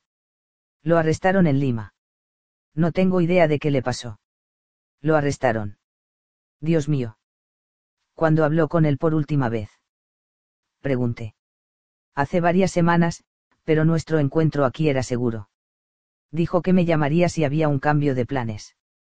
Recuerda por qué quería verlo aquí, y no en Lima. Pregunté. Dijo que había más ruinas por aquí y que vendría a esta zona a hablar con otro científico. Mencionó dónde hablaría con ese científico. Sí, dijo que debía ir a. Eh. San Luis, creo. ¿Por qué? No lo sé, solo preguntaba.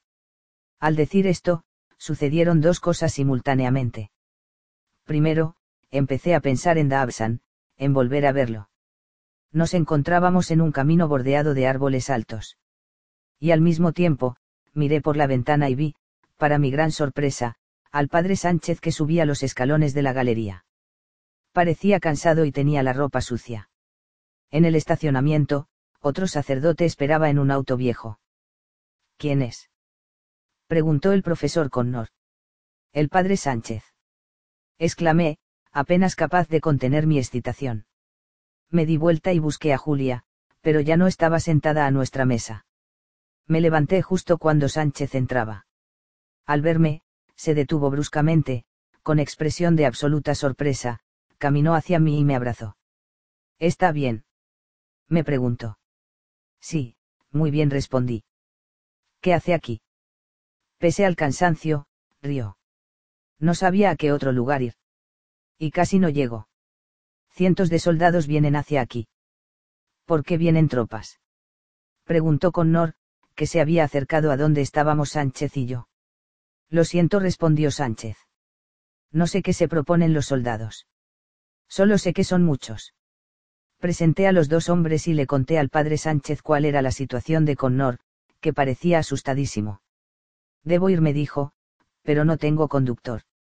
El padre Paul está esperando afuera, dijo Sánchez. Él vuelve a Lima de inmediato. Puede ir con él si quiere. Por supuesto que sí, respondió Connor.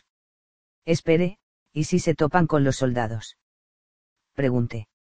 No creo que paren al padre Paulo opinó Sánchez. No es conocido. En ese momento, Julia volvió a entrar en el salón y vio a Sánchez. Los dos se saludaron con afecto y, de nuevo, presenté a Connor. Mientras yo hablaba, Connor parecía asustarse cada vez más, y al cabo de unos minutos Sánchez le dijo que era hora de que el padre Paul emprendiera el regreso. Connor fue a buscar sus pertenencias al cuarto y enseguida volvió. Sánchez y Julia lo acompañaron afuera, pero yo me despedí allí y me quedé aguardando en la mesa. Quería reflexionar. Sabía que, de alguna manera, el encuentro con Connor era significativo, y que el hecho de que Sánchez nos hubiera encontrado era importante, pero no sabía por qué. Enseguida regresó Julia y se sentó a mi lado. Te dije que ocurriría algo, comentó. Si no hubiéramos parado no habríamos visto a Sánchez ni a Connor. Ya que estamos, ¿qué aprendiste de Connor? Todavía no lo sé, repuse. ¿Dónde está el padre Sánchez? Tomó un cuarto para descansar un poco. Lleva dos días sin dormir. Miré para otro lado. Sabía que Sánchez estaba cansado, pero comprobar que no se hallaba disponible me decepcionó. Quería hablar con él a toda costa, ver si lograba esclarecer un poco lo que sucedía, en especial en cuanto a los soldados. Me sentía mal y una parte me quería irse con Connor. Julia captó mi impaciencia. Tranquilízate, me aconsejó. Vamos, cuéntame qué te parece hasta ahora la octava revelación. La miré y traté de concentrarme. No sé por dónde empezar. ¿Qué piensas que dice la octava revelación? Reflexioné. Habla de una forma de relacionarse con los demás, niños y adultos. Habla de identificar los dramas de control y superarlos, y concentrarse en las demás personas de una manera que les envíe energía. Y me concentré en su cara y enseguida vi a dónde quería llegar. Y si observamos bien con quién tenemos que hablar, el resultado es que obtenemos las respuestas que deseamos. Julia sonrió satisfecha. Capté la revelación. Pregunté. Casi dijo. Pero hay una cosa más. Ya entiendes cómo una persona puede elevar a otra. Ahora verás qué pasa en un grupo cuando todos los integrantes saben cómo interactuar de esa manera. Salí a la galería y me senté en uno de los sillones de hierro forjado. A los pocos minutos llegó Julia. Habíamos comido una cena liviana sin hablar demasiado, y después decidimos sentarnos afuera al aire libre. Hacía tres horas que Sánchez había ido a su cuarto, y yo volvía a sentirme impaciente. Cuando de repente lo vi aparecer y venir a sentarse con nosotros, me sentí aliviado. ¿Supo algo de Will? Le pregunté. Mientras yo hablaba, corrió su sillón para quedar frente a Julia y a mí. Noté que ajustaba con cuidado la posición del sillón para que quedara a igual distancia de los dos. Sí respondió al fin. Hizo otra pausa y se quedó pensativo, de modo que pregunté, ¿qué supo? Voy a contarle todo lo que sucedió, comenzó. Cuando el padre Carl y yo regresamos a mi misión esperábamos encontrar allí al padre Sebastián junto con los militares. Esperábamos una inquisición. Al llegar, supimos que el padre Sebastián y los soldados se habían ido unas horas antes, después de recibir un mensaje. Durante todo un día no supimos qué pasaba, pero ayer recibimos la visita de un padre llamado Costous, a quien, según tengo entendido, usted ya conoce. Nos dijo que Williams lo había enviado a mi misión. Al parecer, Will recordaba el nombre de mi misión por una conversación anterior con el padre Carl, y en forma intuitiva sabía que necesitaríamos la información que traía el padre Costous. Este decidió respaldar el manuscrito. ¿Por qué Sebastián se fue tan de repente? Pregunté. Porque quería acelerar la ejecución de sus planes, respondió Sánchez. El mensaje que recibió le decía que el padre Costous estaba a punto de exponer su intención de destruir la novena revelación. Sebastián lo encontró. Todavía no, pero espera hacerlo. Encontraron otro documento que indica dónde está la novena. ¿Dónde se supone que está? Preguntó Julia. En las ruinas Elastín respondió Sánchez. ¿Dónde queda eso? Inquirí. Julia me miró. A unos 90 kilómetros de aquí. Es un pozo que excavaron exclusivamente los científicos peruanos y rodeado de una gran reserva. Consiste en varias capas de templos antiguos, primero mayas y después incas. Al parecer, ambas culturas creían que ese lugar tenía algo especial. De pronto me di cuenta de que Sánchez se concentraba en la conversación con una intensidad desacostumbrada. Cuando hablaba yo, se concentraba por entero en mí, sin apartar la mirada en ningún momento.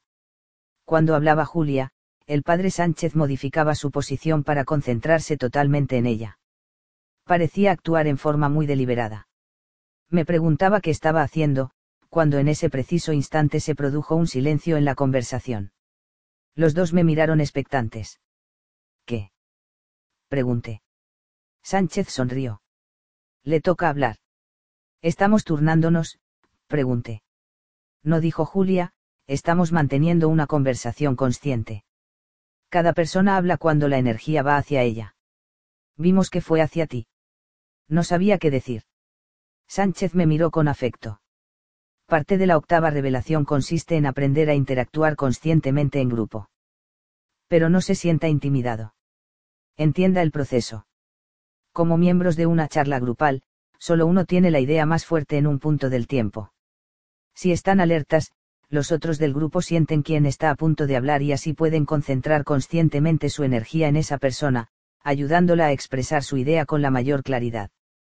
Luego, a medida que avanza la conversación, es otra persona la que tiene la idea más fuerte, y luego otra, y así sucesivamente. Si nos concentramos en lo que se dice, podemos sentir cuando nos toca a nosotros. La idea surge en nuestra mente. Sánchez desvió los ojos hacia Julia, quien preguntó, ¿qué idea tenías, y no la expresaste? Traté de pensar. Me preguntaba, dije al fin, por qué el padre Sánchez miraba tan intensamente a cualquiera de los dos que hablaba. Creo que me preguntaba qué significaba. La clave de este proceso, explicó Sánchez, reside en hablar cuando es nuestro momento y proyectar energía cuando es el momento de otro. Pueden salir mal muchas cosas, intervino Julia. Algunas personas se extralimitan cuando están en grupo. Sienten el poder de una idea y la expresan, y como esa ola de energía las hace sentir bien, siguen hablando pese a que esa energía ya tendría que pasar a otra persona. Tratan de monopolizar el grupo. Otros individuos son retraídos y, aunque sientan el poder de una idea, no se arriesgan a decir nada. Cuando esto ocurre, el grupo se fragmenta y los miembros no obtienen el beneficio de todos los mensajes. Lo mismo sucede cuando algunos integrantes del grupo no son aceptados por otros. Los individuos rechazados no pueden recibir la energía y entonces el grupo se pierde el beneficio de sus ideas. Julia hizo una pausa y ambos miramos a Sánchez, que tomaba aliento para hablar. Es importante la forma en que las personas son excluidas, observó. Cuando alguien no nos gusta, o nos sentimos amenazados por alguien, la tendencia natural es concentrarnos en algo de esa persona que no nos gusta, algo que nos irrita. Por desgracia, cuando hacemos eso, en lugar de ver su belleza más profunda y darle energía, le quitamos energía y le hacemos daño. Todo lo que la persona sabe es que de repente se siente menos bella y menos confiada, y eso es porque le saboteamos energía. Por eso es tan importante este proceso, acotó Julia. Los seres humanos envejecen a una velocidad tremenda con sus violentas competencias. Pero recuerde, dijo Sánchez, en un grupo realmente funcional, la idea es hacer lo contrario a eso. La idea es que la energía y las vibraciones de cada miembro aumenten gracias a la energía que le envían los demás. Cuando esto sucede, el campo de energía individual de cada uno se fusiona con el de los demás y forma una comunidad de energía. Es como si el grupo fuera un cuerpo solo, pero con muchas cabezas. A veces, una cabeza habla por el cuerpo. A veces habla otra. Pero en un grupo que funciona de esta forma, cada individuo sabe cuándo hablar y qué decir, porque ve la vida con más claridad. Esta es la persona superior de la que habla la octava revelación cuando se refiere a una relación romántica entre un hombre y una mujer. Pero otros grupos también pueden formarla. Las palabras del padre Sánchez me hicieron pensar de pronto en el padre Costous, y en Pablo. El joven indio había logrado finalmente hacer cambiar de opinión al padre Costous llevándolo a querer preservar el manuscrito. Lo había hecho gracias al poder de la octava revelación. ¿Dónde está el padre Costous? Pregunté. Los dos me miraron ligeramente sorprendidos ante la pregunta, pero el padre Sánchez me respondió sin demora, el padre Carly y él decidieron ir a Lima para hablar con los dirigentes de nuestra iglesia sobre lo que planea el cardenal Sebastián. Supongo que por eso mostraba tanto entusiasmo en ir a su misión con usted. Sabía que estaba destinado a hacer algo más. Exactamente concordó Sánchez. Se hizo una pausa y nos miramos, cada uno esperando la siguiente idea. La cuestión ahora prosiguió el padre Sánchez es, ¿qué se supone que debemos hacer nosotros? Primero habló Julia. He tenido pensamientos relacionados de alguna manera con la novena revelación, con el hecho de tenerla el tiempo suficiente como para hacer algo, pero no veo con claridad. Sánchez y yo la miramos. Veo que esto ocurre en un lugar en especial, continuó. Esperen un momento. El lugar en el que estuve pensando se halla en las ruinas, en las ruinas Elastín. Hay un sitio especial entre los templos. Casi lo olvidaba. Volvió a mirarnos. Ahí tengo que ir, tengo que ir a las ruinas Elastín. Cuando Julia terminó, tanto ella como el padre Sánchez se volvieron hacia mí. No se intervine. Me interesaba averiguar por qué Sebastián y su gente están tan en contra del manuscrito. Descubrí que es porque le temen a la idea de nuestra evolución interior. Pero ahora no sé a dónde ir. Esos soldados que vienen. Parecería que Sebastián encontrará la novena revelación primero. No sé, estuve reflexionando que tengo algo que ver con el hecho de convencerlo, de alguna manera, de que no lo destruya. Dejé de hablar. Mis pensamientos pasaron de nuevo a Dabsan y luego, abruptamente, a la novena revelación. De pronto me di cuenta de que la novena revelación indicaría a dónde iban los seres humanos con esta evolución. Me había intrigado cómo actuarían los hombres entre ellos como consecuencia del manuscrito, y ese interrogante había sido respondido con la octava revelación, y ahora el siguiente interrogante lógico era, ¿a dónde llevaría todo eso? ¿Cómo cambiaría la sociedad? Seguramente, en eso consistía la novena revelación. Sabía, de algún modo, que ese conocimiento también podía ser utilizado para aplacar los temores de Sebastián en cuanto a la evolución consciente. Si es que escuchaba. Sigo pensando que es posible convencer al cardenal Sebastián de que apoye el manuscrito. Exclamé con convicción. Se ve a sí mismo convenciéndolo. Me preguntó Sánchez. No. No, en realidad no. Estoy con alguien que puede llegar a él, alguien que lo conoce y puede hablar en su nivel. Mientras decía esto, Julia y yo espontáneamente miramos al padre Sánchez. Hizo esfuerzos por sonreír y habló con resignación. El cardenal Sebastián y yo hemos evitado una confrontación por el manuscrito durante mucho tiempo. Siempre fue mi superior. Me consideró su protegido y debo admitir que me sirvió de ejemplo. Pero creo que siempre supe que llegaríamos a esto. La primera vez que usted lo dijo, supe que la tarea de convencerlo era para mí. Toda mi vida me preparó para eso. Nos miró con intensidad y continuó, mi madre era una cristiana reformista. Odiaba que se usara la culpa y la coerción para evangelizar. Pensaba que las personas debían acercarse a la religión por amor, no por miedo. Por otra parte, mi padre era una persona estricta en materia de disciplina, más tarde fue sacerdote y, como Sebastián, creía fanáticamente en la tradición y la autoridad. Como consecuencia de ello, quise trabajar dentro de la autoridad de la Iglesia, pero siempre buscando formas de modificarla para hacer hincapié en la experiencia religiosa más elevada. Mi siguiente paso es tratar con Sebastián. Hasta ahora me resistí a hacerlo, pero sé que debo ir a la misión de Sebastián en Iquitos. Yo lo llevaré, dije. La cultura emergente. El camino hacia el norte atravesaba una selva abigarrada y varios grandes ríos, afluentes del Amazonas, según me dijo el padre Sánchez. Nos habíamos levantado temprano, nos despedimos de Julia y partimos en un vehículo que el padre Sánchez pidió prestado, una camioneta con neumáticos inmensos y tracción en las cuatro ruedas. A medida que avanzábamos, el terreno se elevaba poco a poco y los árboles se veían más grandes y espaciados. Esto se parece a los alrededores de Vicente, le dije a Sánchez. Me sonrió y dijo, entramos en una franja de tierra de unos 75 kilómetros de largo por 30 de ancho que es distinta, más energizada. Llega hasta las ruinas Elastín. Alrededor de esta zona, es todo selva. A la derecha, lejos, al borde de la selva, vi un pedazo de tierra despejada. ¿Qué es eso? Pregunté señalando el lugar. Esa es la idea que tiene el gobierno del desarrollo agrícola. Una ancha hilera de árboles habían sido derribados y apilados, algunos parcialmente quemados una tropa de ganado pacía perdida entre pastos silvestres y suelo erosionado. Al pasar, varios animales nos miraron, distraídos por el ruido. Vi otro pedazo de tierra recién aplastada y me di cuenta de que los trabajos avanzaban hacia los árboles más grandes junto a los que íbamos pasando. Es espantoso, comenté. Sí respondió Sánchez. Hasta el cardenal Sebastián está en contra. Me acordé de Phil. Tal vez era ese el lugar que trataba de proteger. ¿Qué le habría pasado? De repente, pensé otra vez en Dabsan. Connor había dicho que Dabsan pensaba ir a la posada. ¿Por qué estaba Connor para decírmelo? ¿Dónde se hallaba Dabsan? Lo habrían deportado. Estaría preso. No se me escapaba el hecho de que espontáneamente había percibido una imagen de Dabsan relacionada con Phil. ¿A qué distancia queda la misión de Sebastián? Pregunté. A una hora de aquí respondió Sánchez. ¿Cómo se siente? ¿A qué se refiere? Quiero decir, ¿cómo está su nivel de energía? Creo que alto repuse. Es muy hermoso todo esto. ¿Qué le pareció la conversación que sostuvimos los tres anoche? Preguntó. Creo que fue asombrosa.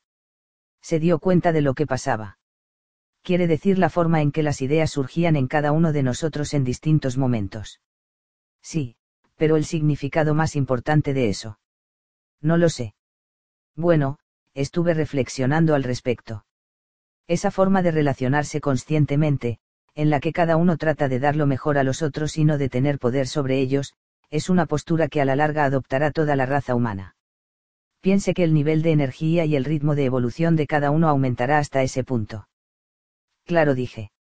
He estado preguntándome cómo va a cambiar la cultura humana cuando aumente el nivel general de energía me miró como si hubiera hecho la pregunta indicada. Eso me pregunto yo también, repuso. Nos miramos un instante y me di cuenta de que los dos nos quedamos esperando a quien se le ocurría la siguiente idea. Después, Sánchez dijo, la respuesta a ese interrogante tiene que estar en la novena revelación.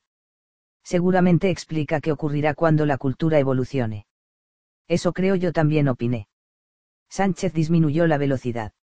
Nos acercábamos a un cruce y parecía indeciso respecto de cuál rumbo tomar. ¿Vamos a algún lugar cerca de San Luis? Pregunté. Me miró fijo. Solo si en este cruce doblamos a la izquierda. ¿Por qué? Connor me dijo que Dabsan planeaba pasar por San Luis antes de ir a la posada. Creo que fue un mensaje. Seguimos mirándonos. Usted ya iba reduciendo la velocidad antes de llegar a este cruce, señalé. ¿Por qué? Se encogió de hombros. No sé, la forma más directa de llegar a Iquitos es siguiendo derecho. Solo que, por alguna razón, dudé. Un estremecimiento me recorrió todo el cuerpo.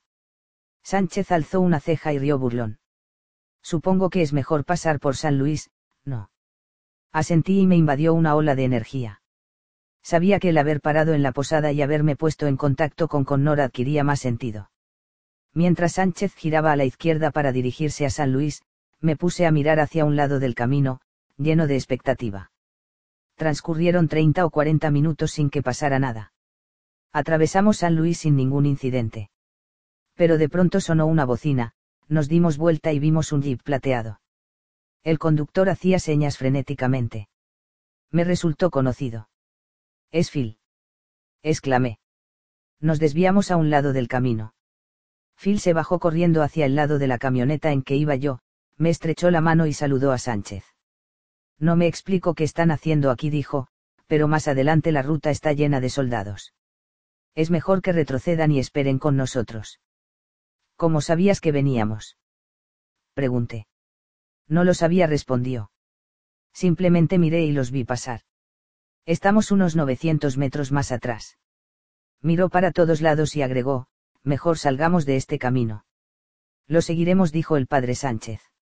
Seguimos a Phil, que dio vuelta el jeep y tomó por el camino que habíamos recorrido. Dobló hacia el este por otro sendero y enseguida paró. De un grupo de árboles salió un hombre, que nos saludó. No podía creerlo. Era Daabsan. Salté de la camioneta y fui hacia él. Estaba igualmente sorprendido y me abrazó con afecto. Qué fantástico volver a verte exclamó. Lo mismo digo, respondí. Creí que te habían matado. Dabsan me palmeó la espalda y dijo, no, aunque sentí pánico, solo me detuvieron. Después, algunos oficiales que defienden el manuscrito me dejaron ir. Desde entonces, ando huyendo. Hizo una pausa y me sonrió, me alegra que te encuentres bien. Cuando Phil me dijo que te había conocido en Vicente y que después los arrestaron, no supe qué pensar pero tendría que haber sabido que volveríamos a encontrarnos. ¿A dónde vas? A ver al cardenal Sebastián.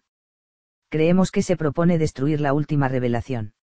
Dabsan asintió y estaba a punto de decir algo, pero se acercó el padre Sánchez. Los presenté. Creo haber oído su nombre en Lima, dijo Dabsan dirigiéndose a Sánchez, en relación con un par de sacerdotes que estaban detenidos. El padre Carly y el padre Costous. Pregunté. Sí, me parece que esos eran los nombres. Sánchez apenas sacudió la cabeza. Lo observé un momento y luego Daabsan y yo pasamos varios minutos describiendo nuestras experiencias desde que nos habíamos separado. Me dijo que había estudiado las ocho revelaciones y parecía ansioso por contarme algo más, pero lo interrumpí para informarle que habíamos visto a Connor y que había vuelto a Lima. Tal vez lo detengan a él también, murmuró Daabsan. Lamento no haber llegado a la posada a tiempo, pero quería venir primero a San Luis para ver a otro científico. Al final no lo encontré, pero di con Philly, ¿qué pasa? Preguntó Sánchez. Quizás sea mejor que nos sentemos, dijo Daabsan. No van a creerlo. Phil encontró una copia de parte de la novena revelación. Nadie se movió. Encontró una copia traducida. Preguntó el padre Sánchez. Sí. Phil había estado haciendo algo en su vehículo y ahora se acercaba hasta nosotros. ¿Encontraste parte de la novena? Le pregunté. En realidad no la encontré, dijo. Me la dieron. Cuando nos capturaron a ti y a mí, me llevaron a otra ciudad. No sé a dónde. Después de un tiempo, apareció el cardenal Sebastián. Me interrogó una y otra vez sobre el trabajo en Vicente y mis esfuerzos por salvar la selva. Yo no sabía por qué, hasta que un guardia me trajo una copia parcial de la novena revelación. El guardia se la había robado a alguien del grupo de Sebastián, que, al parecer, solo la había traducido. Habla de la energía de las selvas viejas. ¿Qué decía? Le pregunté a Phil. Hizo una pausa para reflexionar, que Dabsan aprovechó para volver a pedirnos que nos sentáramos. Nos llevó hasta un claro, el lugar era bellísimo. Una docena de árboles inmensos formaba un círculo de unos nueve metros de diámetro. Dentro del círculo había arbustos tropicales muy aromáticos y helechos de ramas largas, del verde más brillante que yo había visto. Nos sentamos enfrentados. Phil miró a Daabsan. Luego Daabsan nos miró a Sánchez y a mí y dijo, la novena revelación explica cómo cambiará la cultura humana en el próximo milenio como consecuencia de la evolución consciente. Describe una forma de vida significativamente distinta. Por ejemplo, el manuscrito predice que los seres humanos disminuirán voluntariamente nuestra población para que podamos vivir en los lugares más potentes y bellos de la Tierra. Pero en el futuro existirán muchas más de esas zonas porque dejaremos las selvas sin desmontar para que puedan madurar y crear energía. Según la novena revelación, hacia mediados del próximo milenio continuó los seres humanos vivirán entre árboles de 500 años y jardines muy cuidados, aunque a una distancia corta de una zona urbana con un avance tecnológico increíble. Para entonces, los medios de supervivencia, alimentos, ropa y transporte, serán totalmente automáticos y se hallarán a disposición de todos. Nuestras necesidades estarán totalmente satisfechas, no circulará ningún tipo de moneda sin que ello implique pereza o indulgencia excesiva. Cada persona, guiada por sus intuiciones, sabrá con precisión qué hacer y cuándo, y esto se complementará en forma armónica con las acciones de los demás. Nadie consumirá en exceso, porque nos habremos liberado de la necesidad de poseer y controlar para obtener seguridad. En el próximo milenio la vida será otra cosa. El manuscrito explica, prosiguió que nuestro sentido del propósito se verá satisfecho por la excitación de la evolución, por la alegría de recibir intuiciones y luego observar cómo se desarrollan nuestros destinos. La novena describe un mundo humano en el que todos viviremos más serenos y alertas, siempre atentos al siguiente encuentro significativo que se producirá sabremos que eso podrá ocurrir en cualquier momento, en un camino serpenteante de una selva, por ejemplo, o en un puente que atraviesa algún cañón. Visualizan encuentros humanos con semejante sentido y significado. Piensen lo que va a ser que dos personas se conozcan. Cada una observará primero el campo de energía de la otra, lo que permitirá ver cualquier tipo de manipulación. Una vez que tengan las cosas claras, compartirán conscientemente historias de vida hasta descubrir con júbilo los respectivos mensajes. Después, las dos continuarán su viaje individual, pero significativamente cambiadas. Vibrarán en un nuevo nivel y a partir de entonces llegarán a otros de una manera que habría resultado imposible antes de encontrarse. A medida que le dábamos más energía, Daabsan se volvía más elocuente e inspirado en su descripción de la nueva cultura humana. Y lo que decía parecía verdad. Yo, personalmente, no dudaba de que lo que describía era un futuro factible.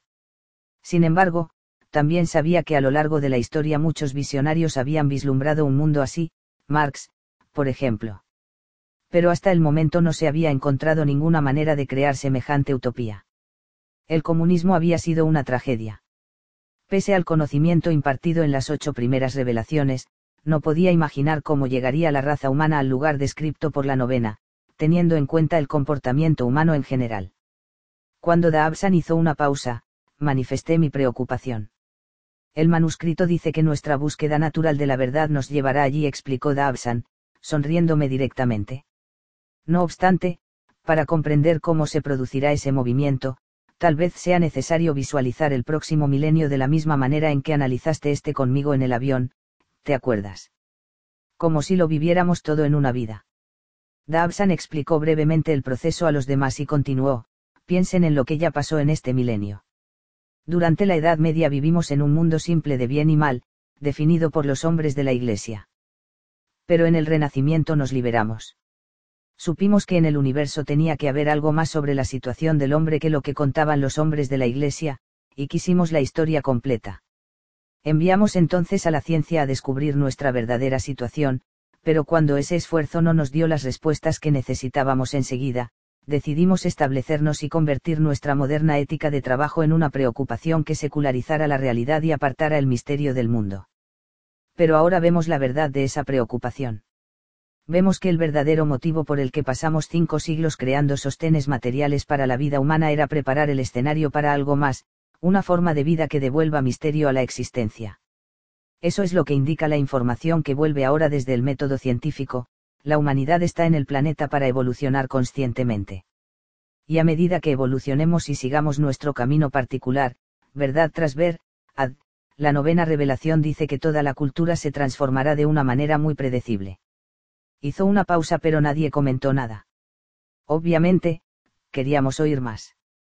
Una vez que alcancemos la masa crítica continuó y las revelaciones empiecen a producirse a escala global, la raza humana experimentará primero un periodo de introspección intensa. Comprenderemos cuán bello y espiritual es el mundo natural. Veremos los árboles, los ríos y las montañas como templos de gran poder a los que debemos reverencia y respeto. Exigiremos que se ponga punto final a cualquier actividad económica que amenace este tesoro. Y los que estén más estrechamente ligados a esa situación encontrarán soluciones alternativas al problema de la contaminación, porque alguien las intuirá en esa búsqueda de la propia evolución. Esto formará parte del primer gran cambio que se producirá continuó, que será un desplazamiento considerable de los individuos de una ocupación a otra. Porque cuando las personas empiezan a recibir intuiciones claras de quiénes son en realidad y qué se supone que deben hacer, a menudo descubren que no están en el trabajo indicado y tienen que pasar otro tipo de actividad para seguir creciendo. El manuscrito explica que durante ese periodo las personas cambiarán de carrera varias veces en su vida. El siguiente cambio cultural será la automatización de la producción de bienes. Quienes estén elaborando la automatización, los técnicos, sentirán la necesidad de que la economía funcione con mayor eficiencia. Pero a medida que sus intuiciones se tornen más claras, verán que lo que la automatización hace es dejar tiempo libre para poder emprender otras cosas. Mientras tanto, el resto seguiremos nuestras propias intuiciones dentro de la ocupación que hayamos elegido, y desearemos tener cada vez más de ese tiempo libre. Nos daremos cuenta de que la verdad que tenemos para decir y las cosas que debemos hacer son demasiado singulares para encajar en un marco de trabajo habitual. De modo que encontraremos nuevas formas de acortar nuestras horas de empleo para ir en pos de nuestra propia verdad.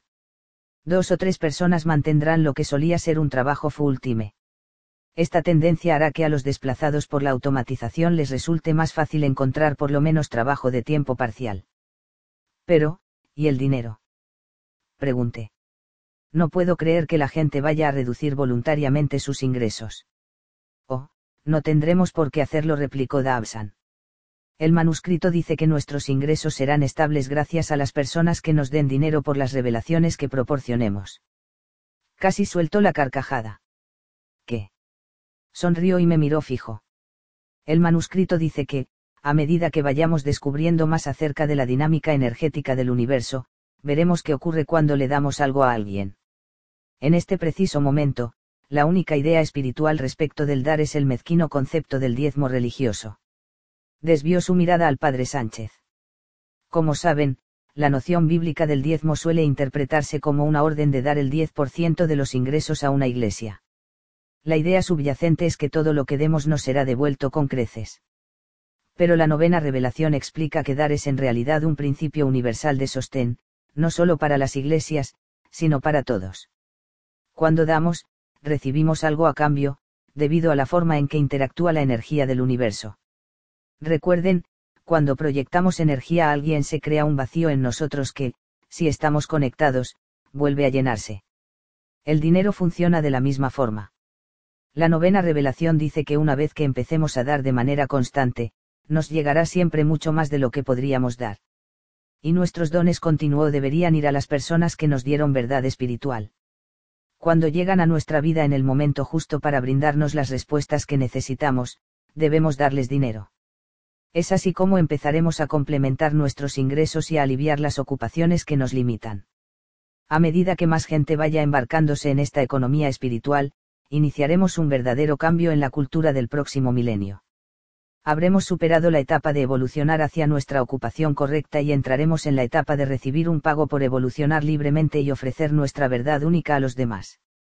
Miré a Sánchez, escuchaba con atención y se lo veía radiante. Sí le dijo a Dabsan. Lo veo con claridad. Si participáramos todos, daríamos y recibiríamos constantemente, y esa interacción con los demás, ese intercambio de información, pasaría a ser nuestro nuevo trabajo, nuestra nueva orientación económica. Nos pagarían. Las personas beneficiadas por nosotros. Esta situación permitiría entonces que los sostenes materiales de la vida se automatizaran por completo, porque estaríamos demasiado ocupados para poseer esos sistemas o manejarlos. Desearíamos que la producción material estuviera automatizada y funcionara como un bien de uso. Tal vez tendríamos alguna participación en ella, pero la situación nos dejaría libres para expandir lo que ya es la era de la información. No obstante, lo importante para nosotros ahora es que podemos comprender a dónde vamos. No podíamos cuidar el medio ambiente, democratizar el planeta y alimentar a los pobres, porque hasta ahora éramos incapaces de liberar nuestro miedo a la escasez y nuestra necesidad de controlar para poder dar a los demás. No podíamos liberarlo porque no teníamos ninguna visión de la vida que sirviera de alternativa. Ahora sí. Miré a Phil. Pero no necesitaríamos una fuente barata de energía. La fusión, la superconductividad, la inteligencia artificial, dijo Phil. La tecnología para automatizar tal vez no esté tan lejos, ahora que sabemos por qué hacerlo. Eso es asintió Dabsan. Lo más importante es que vemos la verdad de esta forma de vida. Nos hallamos en este planeta no para construir imperios personales de control, sino para evolucionar. El pagar a otros por sus revelaciones iniciará la transformación y luego, a medida que cada vez más partes de la economía se automaticen, la moneda también desaparecerá. No la necesitaremos. Si seguimos correctamente nuestra guía intuitiva, tomaremos solo lo que necesitamos. Y entenderemos, intervino Phil, que las zonas naturales de la Tierra deben ser nutridas y protegidas por ser las fuentes de poder increíble que son. Mientras Phil hablaba, todos nos concentramos en él.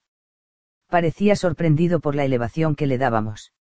Yo no estudié todas las revelaciones, dijo, y me miró. De hecho, cuando el guardia me ayudó a escapar, tal vez no habría conservado esta parte de la novena si antes no me hubiera encontrado contigo. Recordé haberte oído decir que ese manuscrito era importante. Sin embargo, pese a no haber leído las otras revelaciones, comprendo de todos modos la importancia de mantener la automatización en armonía con la dinámica energética de la Tierra. Me interesaban las selvas y el papel que desempeñan en la ecosfera continuó. Ahora sé que siempre fueron importantes, desde que era chico. La novena revelación dice que a medida que la raza evolucione espiritualmente, disminuiremos por propia voluntad la población hasta un punto sostenible para la Tierra. Nos comprometeremos a vivir dentro de los sistemas de energía natural del planeta. La agricultura estará automatizada, excepto en el caso de las plantas que necesitamos para energizamos personalmente y luego consumirlas. Los árboles necesarios para la construcción serán cultivados en zonas especiales. Esto permitirá que el resto de los árboles de la tierra crezcan y envejezcan y maduren hasta convertirse en poderosas selvas. A la larga, esas selvas no serán la excepción sino la regla, y todos los seres humanos vivirán muy cerca de ese tipo de energía. Piensen en qué mundo lleno de energía vamos a vivir. Debería aumentar el nivel de energía de todos, observé. Si dijo Sánchez distraídamente, como si estuviera proyectándose más adelante, a lo que significaría ese aumento de energía todos nos quedamos esperando. Aceleraría el ritmo de la evolución, continuó al fin. Cuanto más fácilmente fluye la energía hacia nosotros, más misteriosamente el universo responde atrayendo hacia nuestra vida personal para responder nuestros interrogantes. Se quedó pensativo un momento y continuó, y cada vez que seguimos una intuición y algún encuentro misterioso nos lleva hacia adelante, nuestra vibración personal aumenta. Hacia adelante y hacia arriba agregó, casi para sí mismo. Si la historia continúa, entonces, continuaremos alcanzando niveles cada vez más altos de energía y vibración, completó Dabsan. Sí dijo Sánchez. Eso es. Discúlpenme un minuto. Se levantó, se internó varios pasos en la selva y se sentó solo. ¿Qué más dice la novena revelación? Le pregunté a Dabsan. No sabemos, respondió. Ahí termina la parte que tenemos. ¿Te gustaría verla? Le dije que sí, de modo que fue hasta su camioneta y volvió con un sobre de papel madera. Adentro había 20 páginas escritas a máquina. Leí el manuscrito, impresionado por la manera acabada en que Dabsan y Phil habían captado sus puntos básicos. Cuando llegué a la última página comprendí por qué decían que era solo una parte de la novena revelación. Terminaba abruptamente, en medio de un concepto. Después de introducir la idea de que la transformación del planeta crearía una cultura totalmente espiritual y elevaría a los seres humanos a vibraciones cada vez más altas, sugería que esa elevación llevaría a otra cosa, pero no decía qué. Una hora más tarde, Sánchez se levantó y se acercó a mí. Yo estaba contento de haberme sentado entre las plantas, observando sus increíbles campos de energía. Dabsan y Phil conversaban de pie junto al jeep. Creo que debemos seguir viaje a Iquitos, dijo. ¿Y los soldados? Pregunté. Considero que debemos correr el riesgo. Tuve un pensamiento claro de que podemos lograrlo si nos vamos ya mismo acepté seguir su intuición y nos acercamos a Dabsan y a Phil para contarles nuestros planes. Ambos aprobaron la idea. Dabsan dijo entonces, nosotros también estuvimos discutiendo qué hacer. Creo que vamos a ir directamente a las ruinas Elastin. Tal vez podamos ayudar a salvar el resto de la novena revelación. Nos despedimos y partimos de nuevo rumbo al norte. ¿En qué piensa? Pregunté después de un tiempo de silencio. El padre Sánchez disminuyó la velocidad y me miró. Estoy pensando en el cardenal Sebastián, en lo que usted dijo, que dejaría de combatir el manuscrito si alguien lo hacía entrar en razones. Cuando el padre Sánchez hizo esta afirmación, mi mente se perdió en el ensueño de enfrentar realmente a Sebastián. El cardenal estaba parado en una sala refinada, mirándonos. En ese momento tenía el poder de destruir la novena revelación y nosotros luchábamos por hacerlo entrar en razones antes de que fuera demasiado tarde. Al terminar el pensamiento, noté que Sánchez me sonreía. ¿Qué veía? Preguntó. Pensaba en Sebastián. ¿Qué pasaba? La imagen de enfrentar a Sebastián era más clara. Estaba a punto de destruir la última revelación. Los dos tratábamos de disuadirlo.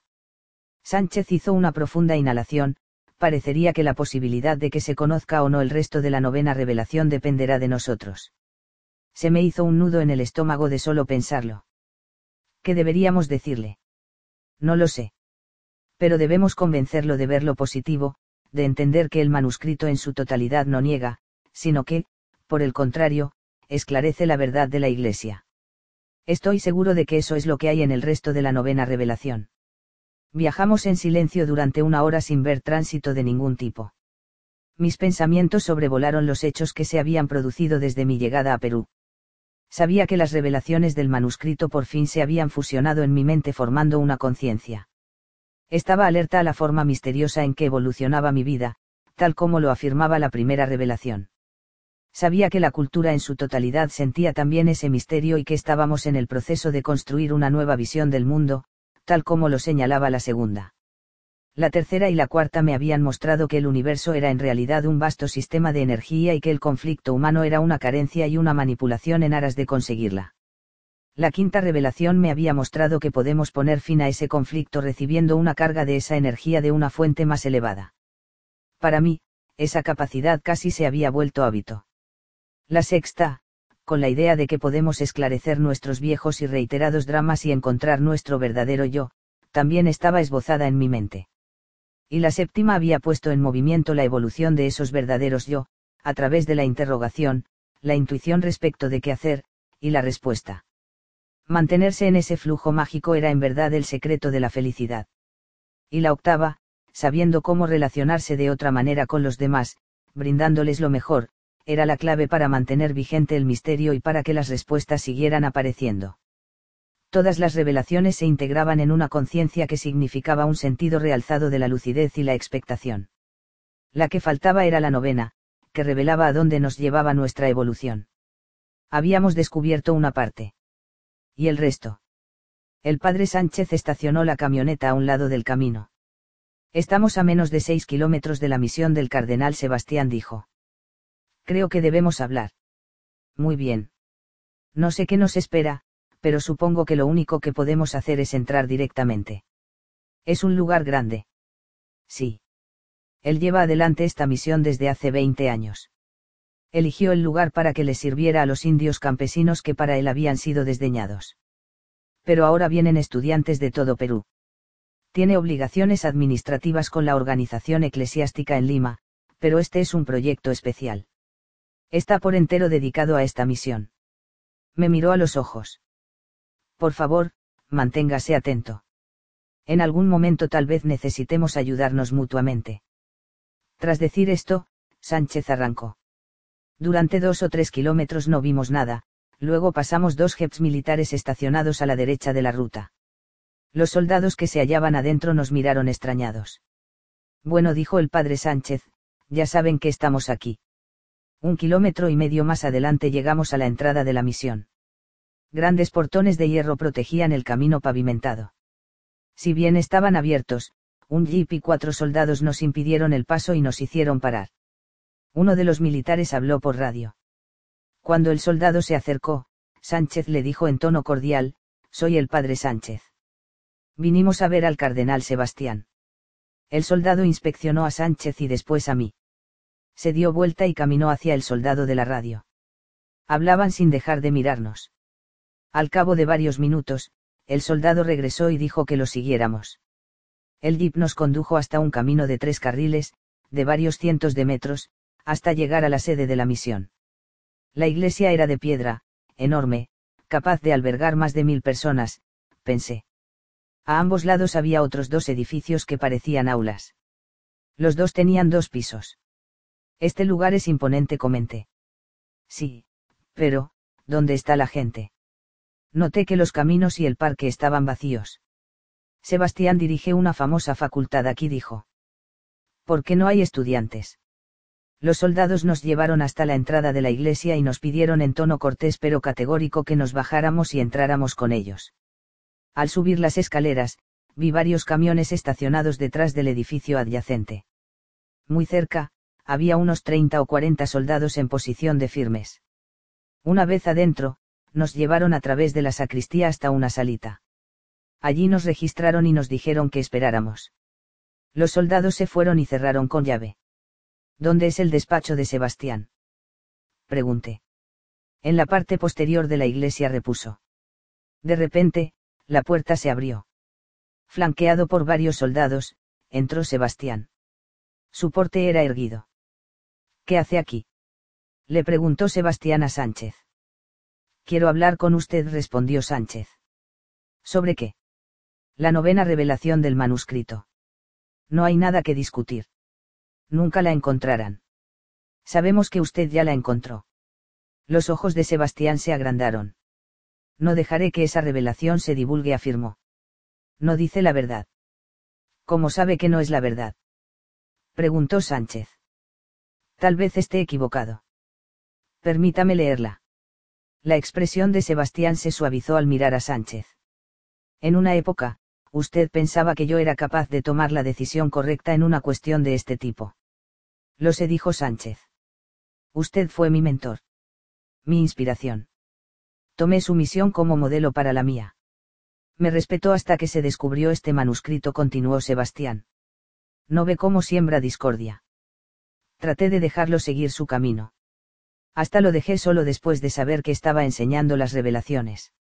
Pero no permitiré que ese documento destruya todo lo que la Iglesia ha construido. Entró un soldado por detrás de Sebastián y le preguntó si podía hablar con él. Sebastián miró a Sánchez y salió al vestíbulo. Lo veíamos pero no podíamos oír la conversación. El mensaje alarmó a Sebastián. Al darse vuelta para irse, les hizo señas de que lo siguieran a todos excepto a uno, al que pareció indicarle que esperara con nosotros. El soldado entró en la sala y se apoyó contra la pared. Su mirada parecía alterada. Tendría apenas veinte años. ¿Qué sucede? Le preguntó Sánchez. El soldado meneó la cabeza. Tiene que ver con el manuscrito, la novena revelación. La expresión del soldado fue de sorpresa. ¿Qué sabe usted de la novena revelación? Preguntó con timidez. Estamos aquí para salvarla, respondió Sánchez. Yo también quiero que la salven, dijo el soldado. ¿La leíste? Pregunté. No dijo. Pero he oído lo que dice. Hace revivir a nuestra religión. De repente, desde el exterior vinieron ruidos de disparos. ¿Qué pasa? preguntó Sánchez. El soldado se quedó paralizado. Sánchez le tocó suavemente el brazo, ayúdanos. El joven soldado avanzó hasta la puerta, inspeccionó el vestíbulo y dijo, entraron en la iglesia y robaron una copia de la novena revelación. Al parecer, todavía están por aquí. Se oyeron más disparos. Debemos tratar de ayudarlos, le dijo Sánchez al muchacho. Lo miró horrorizado. Debemos hacer lo correcto, enfatizó Sánchez. Esto es para todo el mundo. El soldado asintió y dijo que debíamos ir a otro sector de la iglesia, donde había menos actividad.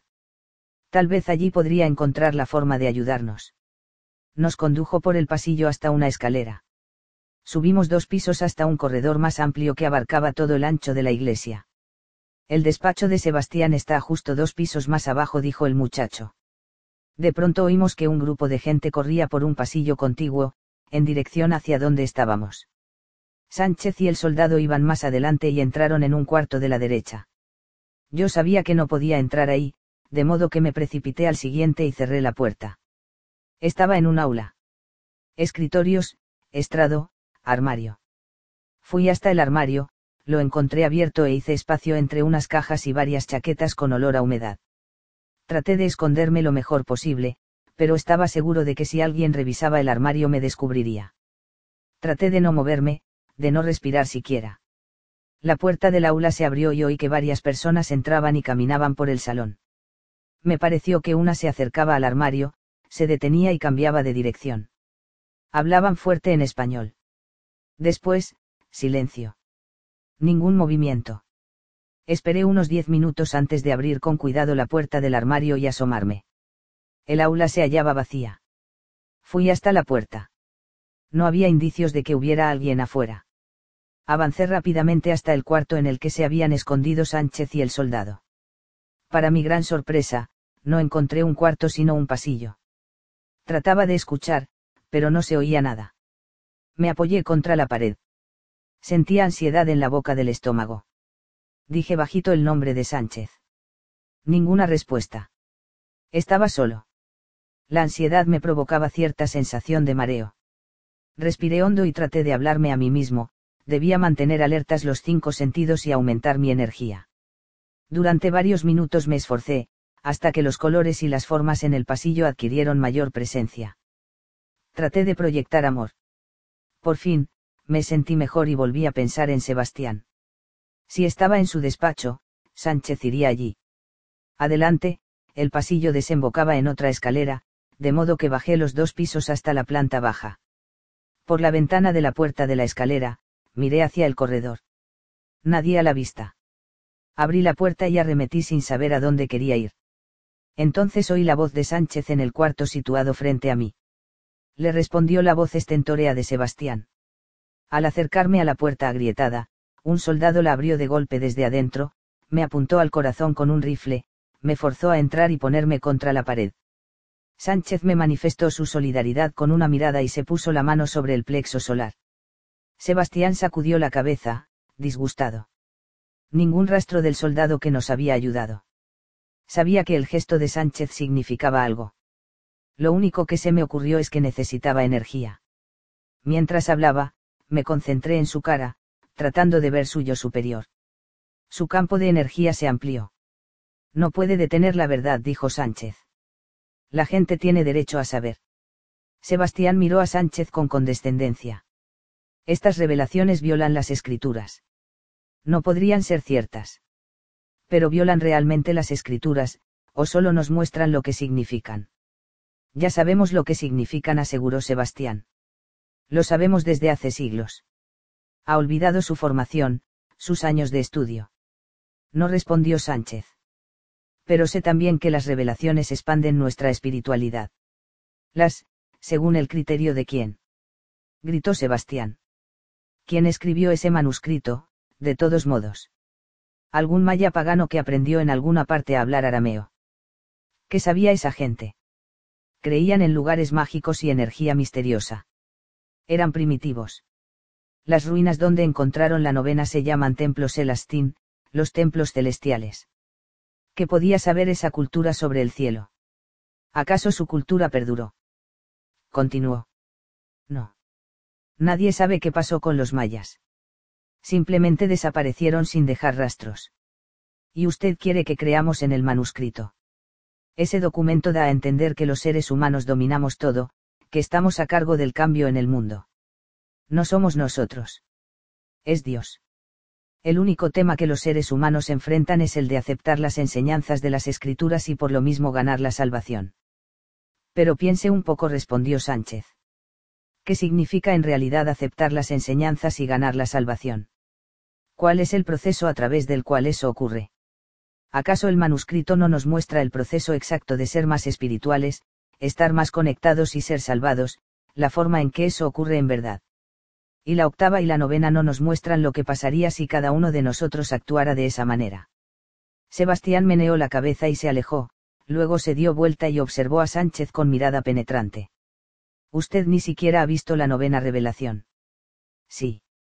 Una parte. ¿Cómo? Nos describieron una parte antes de llegar aquí. Leí otra sección hace unos minutos. ¿Qué? ¿Cómo? Sánchez se acercó al sacerdote más viejo. Cardenal Sebastián, gente de todas partes quiere que se difunda esta última revelación. Da sentido a las demás. Nos muestra nuestro destino. Lo que es realmente la conciencia espiritual. Ya sabemos qué es la espiritualidad, Padre Sánchez. De veras. Yo creo que no. Hemos pasado siglos hablando al respecto, visualizándola, profesando nuestra creencia en ella. Pero siempre caracterizamos esa conexión como algo abstracto, algo en lo cual creemos de manera intelectual. Y siempre consideramos esa conexión como algo que un individuo debe hacer para evitar que pase algo malo, antes que adquirir algo bueno y fabuloso. El manuscrito describe la inspiración que sobreviene cuando amamos de verdad a los demás y nuestra vida evoluciona hacia algo más elevado. Evolución. Evolución. Mire lo que dice, padre, usted siempre luchó contra la influencia de la evolución. ¿Qué le pasó ahora? Sánchez se concentró. Sí, luché contra la idea de la evolución como reemplazo de Dios, como forma de explicar el universo sin referencia a Dios. Pero ahora veo que la verdad es una síntesis de la visión científica y religiosa del mundo. La verdad es que la evolución es la forma que Dios creó y sigue creando pero no hay ninguna evolución, protestó Sebastián. Dios creó el mundo, y eso es todo. Sánchez me miró pero yo no tenía ninguna idea que expresar. Cardenal Sebastián continuó, el manuscrito describe el progreso de sucesivas generaciones como una evolución del entendimiento, una evolución hacia una espiritualidad y una vibración superiores. Cada generación incorpora más energía y acumula más verdad y luego pasa ese estatus a las personas de la generación siguiente, para extenderla aún más. Eso es absurdo, replicó Sebastián. Hay una sola forma de ser más espiritual y es siguiendo los ejemplos de las escrituras. Exactamente. Dijo Sánchez. Pero, le repito, ¿qué ejemplos? ¿Acaso la historia de las escrituras no es la historia de gente que aprende a hacer suya la energía y la voluntad de Dios? ¿No es eso lo que los primeros profetas impulsaron a hacer a la gente en el Antiguo Testamento? Y no es esa receptividad a la energía de Dios lo que culminó en la vida del hijo de un carpintero, al punto de decir que Dios mismo bajó a la tierra. La historia del Nuevo Testamento continuó, ¿no es acaso la historia de un grupo de personas llenas de algún tipo de energía que las transformó? Jesús mismo no dijo que lo que él hacía también podíamos hacerlo nosotros, y más. En realidad, nunca tomamos esa idea en serio. Recién ahora estamos captando a qué se refería Jesús, a dónde nos llevaba. El manuscrito esclarece lo que él quería decir. ¿Cómo hacerlo? Sebastián miró para otro lado, con la cara roja de rabia. Durante la pausa en la conversación, un oficial de alto rango irrumpió en el cuarto para avisarle a Sebastián que habían visto a los intrusos. Mire. Dijo el oficial, señalando la ventana. Ahí están. A unos 300 o 400 metros se veían dos figuras que corrían a campo traviesa hacia la selva. Varios soldados, de pie a la orilla del claro, parecían dispuestos a disparar. El oficial se apartó de la ventana y miró a Sebastián, con la radio levantada. Si llegan a la zona arbolada será difícil encontrarlos. ¿Tengo autorización para abrir fuego? Preguntó. Al ver a los dos que corrían, reconocí quiénes eran. Son Will y Julia. Grité. Sánchez se acercó aún más a Sebastián. Por el amor de Dios, No puede cometer un crimen por esto. El oficial insistió. Cardenal Sebastián, si quiere frenar ese manuscrito, debo dar la orden ahora. Yo estaba helado. Padre, confíe en mí, decía Sánchez. El manuscrito no erosionará lo que usted construyó, todo lo que defendió hasta aquí. No puede matar a esas personas. Sebastián sacudió la cabeza. Confiar en usted, entonces se sentó a su escritorio y miró al oficial. No vamos a matar a nadie. Ordene a sus tropas que los capturen vivos. El oficial asintió y salió del cuarto. Sánchez dijo, gracias, tomó la decisión correcta. No matar, lo acepto, dijo Sebastián. Pero no cambiaré mi opinión. Ese manuscrito es una maldición. Socavaría nuestra estructura básica de autoridad espiritual. Le daría derecho a la gente a pensar que puede controlar su destino espiritual. Afectaría la disciplina necesaria para acercar a todos a la iglesia y la gente podría hallarse desprevenida cuando llegue el éxtasis. Miró a Sánchez con severidad. En este momento están llegando miles de soldados.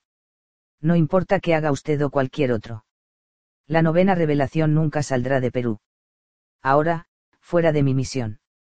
Mientras huíamos, oímos docenas de camiones que se acercaban a la distancia. ¿Por qué nos dejó ir? Pregunté. Sin duda piensa que eso no cambia nada, respondió Sánchez, ¿por qué no podemos hacer nada? La verdad es que no sé qué pensar. Sus ojos se cruzaron con los míos.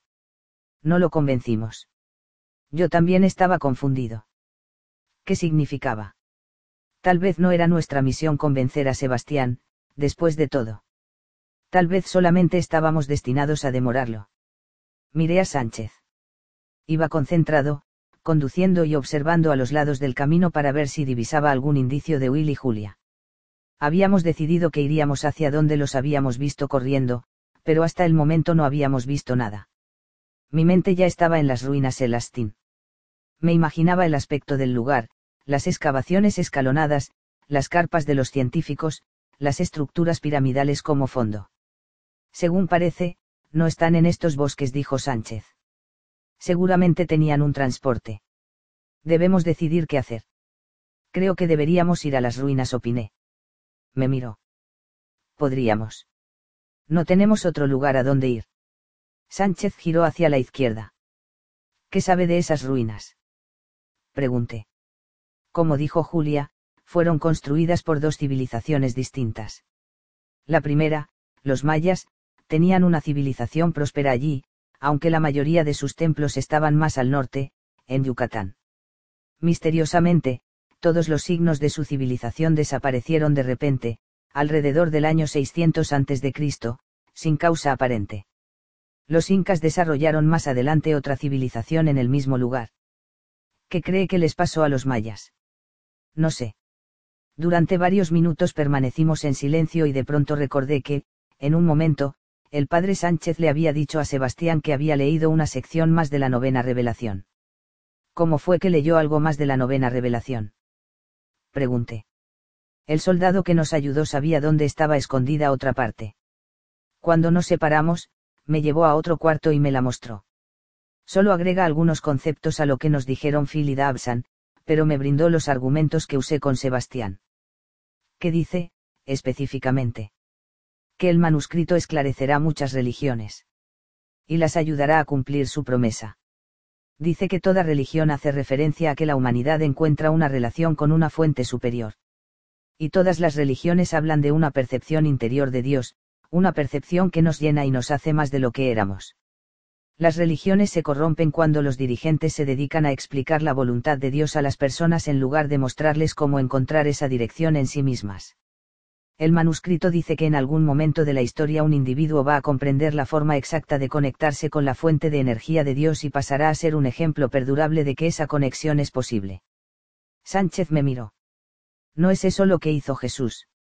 No aumentó su energía y su vibración hasta ser lo bastante liviano como. Sánchez dejó la frase sin terminar y se quedó pensativo. ¿En qué piensa? Pregunté. Se mostró perplejo. No sé. La copia del soldado terminaba ahí. Decía que ese individuo abriría un camino que toda la raza humana estaba destinada a seguir. Pero no decía a dónde conducía. Durante unos 15 minutos permanecimos callados. Yo traté de recibir algún indicio de lo que pasaría después, pero no se me ocurría nada. Tal vez me esforzaba demasiado. Ahí están las ruinas, anunció Sánchez. Adelante, a través de la selva, a la izquierda del camino, se veían tres estructuras piramidales. Después de estacionar, nos acercamos y vimos que las pirámides eran de piedra y se hallaban a igual distancia una de la otra, unos 30 metros. Entre ellas había una zona pavimentada con piedra más suave. En la base de las pirámides había varios yacimientos de excavaciones. Mire, ahí. exclamó Sánchez, y señaló la pirámide más alejada. Frente a la estructura estaba sentada una figura delgada. A medida que nos acercábamos, empecé a notar que mi nivel de energía aumentaba. Cuando llegamos al centro del sector pavimentado me sentía increíblemente energizado. Miré a Sánchez y él alzó una ceja. Ya más cerca, reconocí que la persona sentada junto a la pirámide era Julia. Estaba con las piernas cruzadas y tenía varios papeles en la falda. Julia. Gritó Sánchez. Ella se dio vuelta y se puso de pie, con la cara radiante. ¿Dónde está Will? Pregunté. Julia señaló a la derecha. Allí, a unos cien metros, se encontraba Will. Daba la impresión de que brillaba en el atardecer. ¿Qué hace? Pregunté. La novena respondió Julia, levantando los papeles. Sánchez le dijo a Julia que habíamos visto parte de la revelación, la parte que anunciaba un mundo humano transformado por la evolución consciente. Pero ¿a dónde nos lleva esa evolución? Preguntó Sánchez. Julia no respondió. Continuaba sosteniendo los papeles en la mano como si esperara que le leyéramos la mente. ¿Qué? Pregunté. Sánchez se acercó y me tocó el brazo. Su mirada me recordó que estuviera alerta y esperara. La novena revela nuestro destino último, dijo Julia. Lo vuelve todo transparente como el cristal. Reitera que los seres humanos somos la culminación de toda la evolución. Dice que la materia comienza en una forma débil y crece en complejidad, elemento por elemento, luego especie por especie, evolucionando siempre hacia un estado más alto de vibración cuando aparecieron los seres primitivos, continuamos esa evolución en forma inconsciente, conquistando a otros, obteniendo energía y avanzando un poco, y siendo luego nosotros también conquistados, con la consiguiente pérdida de energía. Ese conflicto físico continuó hasta que inventamos la democracia, un sistema que no acababa con el conflicto pero sí lo desviaba del nivel físico al mental. Ahora prosiguió Julia, estamos llevando todo ese proceso a la conciencia podemos ver que toda la historia humana nos preparó para lograr la evolución consciente. Ahora podemos aumentar nuestra energía y vivenciar conscientemente las coincidencias. Esto hace avanzar la evolución a un ritmo más rápido, elevando más aún nuestras vibraciones. Vaciló un instante, nos miró y luego repitió lo que había dicho, nuestro destino es seguir aumentando nuestro nivel de energía. Y a medida que nuestro nivel de energía aumenta, también aumenta el nivel de vibración en los átomos de nuestro cuerpo. Volvió a vacilar. ¿Qué significa eso? Pregunté. Significa, respondió Julia, que nos volvemos más livianos, más puramente espirituales. Miré a Sánchez. Estaba totalmente concentrado en Julia. La novena revelación continuó Julia dice que, en la medida en que los seres humanos sigamos aumentando nuestra vibración, una cosa sorprendente empezará a ocurrir grupos enteros de personas, una vez que alcancen cierto nivel, se volverán invisibles para aquellos que todavía están vibrando en un nivel inferior. Para la gente de este nivel más bajo, los otros simplemente desaparecerán, pero el grupo mismo sentirá que sigue estando, solo que se sentirá más liviano. Mientras Julia hablaba noté que su cara y su cuerpo cambiaban. Su cuerpo adoptaba las características de su campo de energía. Sus rasgos seguían siendo claros y nítidos, pero lo que yo veía ya no eran músculos y piel. Era como si se hubiera transformado en luz pura, que brillaba desde adentro. Miré a Sánchez. Le ocurría lo mismo. Para mi gran sorpresa, todo lucía así, las pirámides, las piedras bajo nuestros pies, la selva circundante, mis manos. La belleza que podía percibir había aumentado más allá de todo lo que había experimentado antes, incluso en la montaña. Cuando los seres humanos empiecen a elevar sus vibraciones a un nivel en que otros no puedan verlos, continuó Julia, será la señal de que cruzamos la barrera entre esta vida y el otro mundo del que venimos y al que vamos después de la muerte. Ese cruce consciente es el camino que mostró Cristo. Él se abrió a la energía hasta volverse tan liviano que pudo caminar sobre el agua. Trascendió la muerte aquí mismo, en la tierra, y fue el primero que hizo el cruce para expandir el mundo físico hacia el espiritual. Su vida demostró cómo hacerlo, y si nos conectamos con la misma fuente podemos llegar al mismo lugar, paso a paso.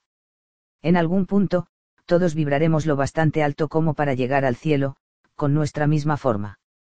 Noté que Will se acercaba con lentitud hacia nosotros. Sus movimientos eran excepcionalmente gráciles, como si flotara. La revelación dice que la mayoría de los individuos, continuó Julia, alcanzarán este nivel de vibración durante el tercer milenio, y en grupos formados por personas con las que estén muy conectados. Pero algunas culturas en la historia ya alcanzaron la vibración. Según la novena revelación, los mayas ya hicieron el cruce. Julia cayó bruscamente. Desde atrás, nos llegaban unas voces ahogadas, en español. Docenas de soldados entraban en las ruinas y venían hacia nosotros. Lo increíble era que no sentí miedo. Los soldados seguían avanzando, pero no directamente hacia nosotros. No pueden vernos. exclamó Sánchez. Estamos vibrando demasiado alto. Volví a mirar a los soldados. Caminaban unos seis u ocho metros a nuestra izquierda, ignorándonos por completo. De pronto oímos gritos fuertes en español junto a la pirámide de la izquierda. Los soldados que se hallaban más cerca de nosotros corrieron en esa dirección. Traté de ver qué pasaba. Otro grupo de soldados venía de la selva trayendo a otros dos hombres. Dabsan y Phil. Verlos me hizo sobresaltar, y sentí que mi nivel de energía bajaba. Miré a Sánchez y a Julia. Ambos miraban fijo a los soldados y parecían tan alterados como yo. Esperen. Gritó Will desde el lado opuesto. No pierdan su energía. Oí y a la vez sentí sus palabras. Sonaban levemente deformadas. Nos dimos vuelta y vimos que Will caminaba hacia nosotros. Parecía decir algo más, pero esta vez las palabras resultaban totalmente ininteligibles. Me di cuenta de que me costaba enfocar mi mirada su imagen se volvía difusa, distorsionada. Poco a poco, mientras miraba, incrédulo, llegó a desaparecer del todo. Julia nos miró a Sánchez y a mí. Su nivel de energía estaba más bajo, pero no se la veía asustada, como si cualquier cosa que pasara pudiera esclarecer algo. No fuimos capaces de mantener la vibración, dijo. El miedo baja enormemente nuestra vibración. Miró hacia donde Will había desaparecido de la vista. La novena revelación dice que en tanto algunos individuos pueden hacer el cruce esporádicamente, no se producirá un éxtasis general hasta no haber abolido el miedo, hasta no poder mantener una vibración suficiente en todas las situaciones. La excitación de Julia aumentó. No lo vieron. No podemos hacerlo todavía, pero el papel de la novena revelación consiste en ayudar a generar esa confianza. La novena revelación nos hace saber a dónde apuntamos todas las demás revelaciones pintan un mundo de belleza y energía increíbles, y a nosotros aumentando nuestra conexión con él y por ende viendo esa belleza. Cuanta más belleza podemos ver, más evolucionamos. Cuanto más evolucionamos, más alta es nuestra vibración. La novena revelación nos muestra que, en definitiva, nuestra percepción y nuestra vibración más grandes nos abrirán a un cielo que ya está ante nosotros. Solo que no podemos verlo. Cada vez que dudemos en nuestro camino o perdamos de vista el proceso, debemos recordar hacia qué vamos evolucionando y en qué consiste el proceso de vivir. Estamos en la tierra para alcanzar el cielo. Y ahora sabemos cómo se puede hacer, cómo se hará. Hizo una pausa. La novena menciona que existe una décima revelación. Creo que revela. Antes de que pudiera terminar, una ráfaga de ametralladora estalló contra las lajas de piedra a nuestros pies todos nos echamos al suelo con las manos en alto. Nadie dijo una palabra cuando los soldados vinieron, nos confiscaron los papeles y nos llevaron a cada uno en distinta dirección. Pasé las primeras semanas posteriores a mi captura en un terror constante. Mi nivel de energía fue bajando enormemente a medida que, uno tras otro, los oficiales militares me interrogaban en forma amenazadora sobre el manuscrito. Fingí ser un turista tonto y alegué ignorancia.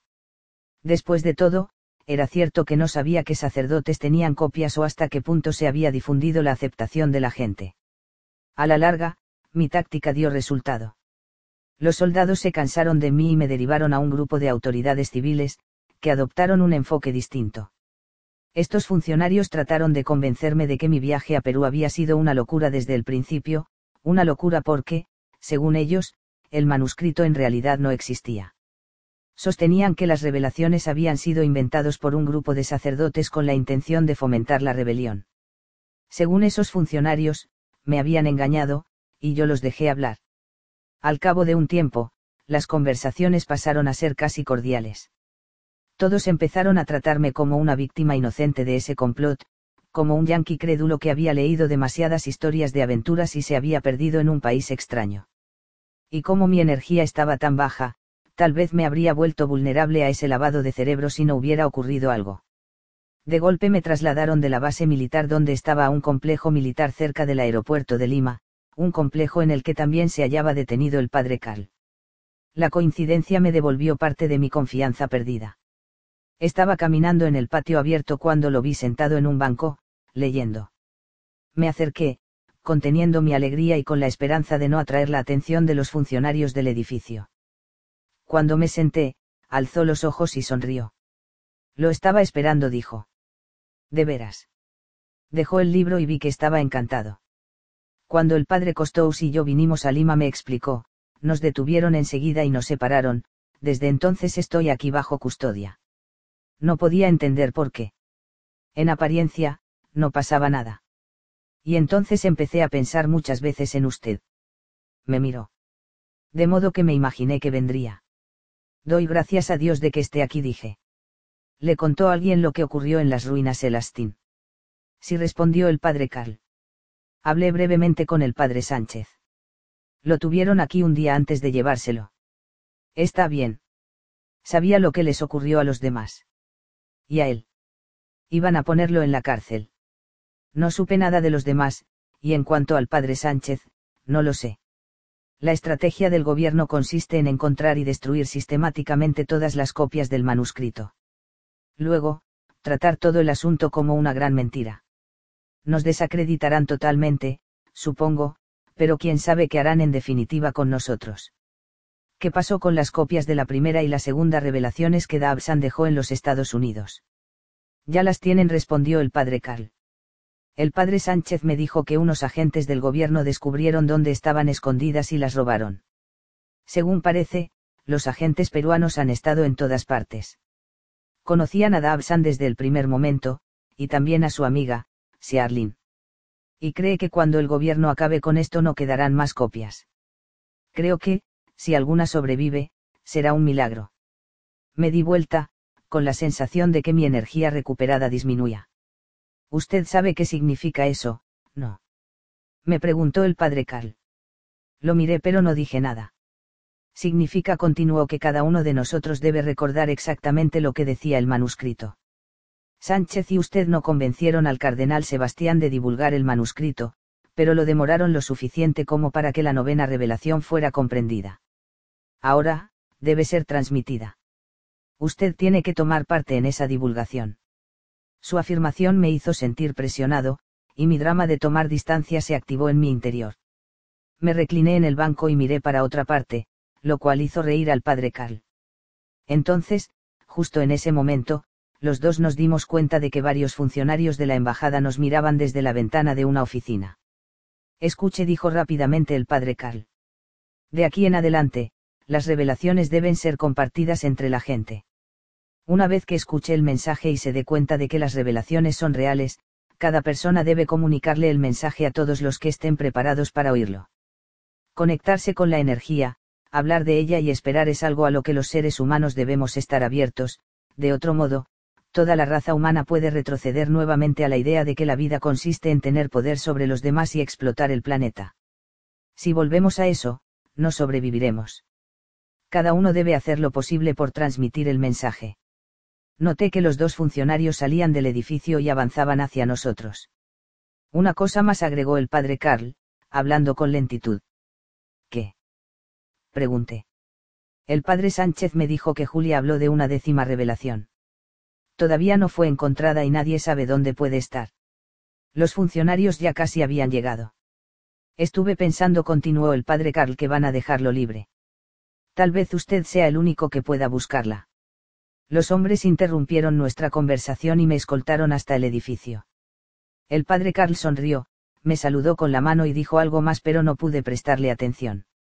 La sola mención de una décima revelación me había hecho pensar con insistencia en Siarlin.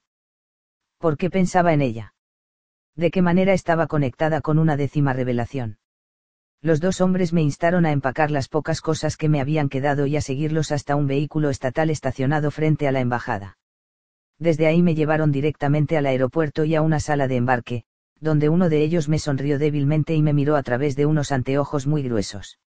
Su sonrisa se desvaneció cuando me entregó un pasaporte y un pasaje de avión para los Estados Unidos, luego de lo cual me advirtió, con un fuerte acento peruano, que no volviera nunca, nunca más. Fin.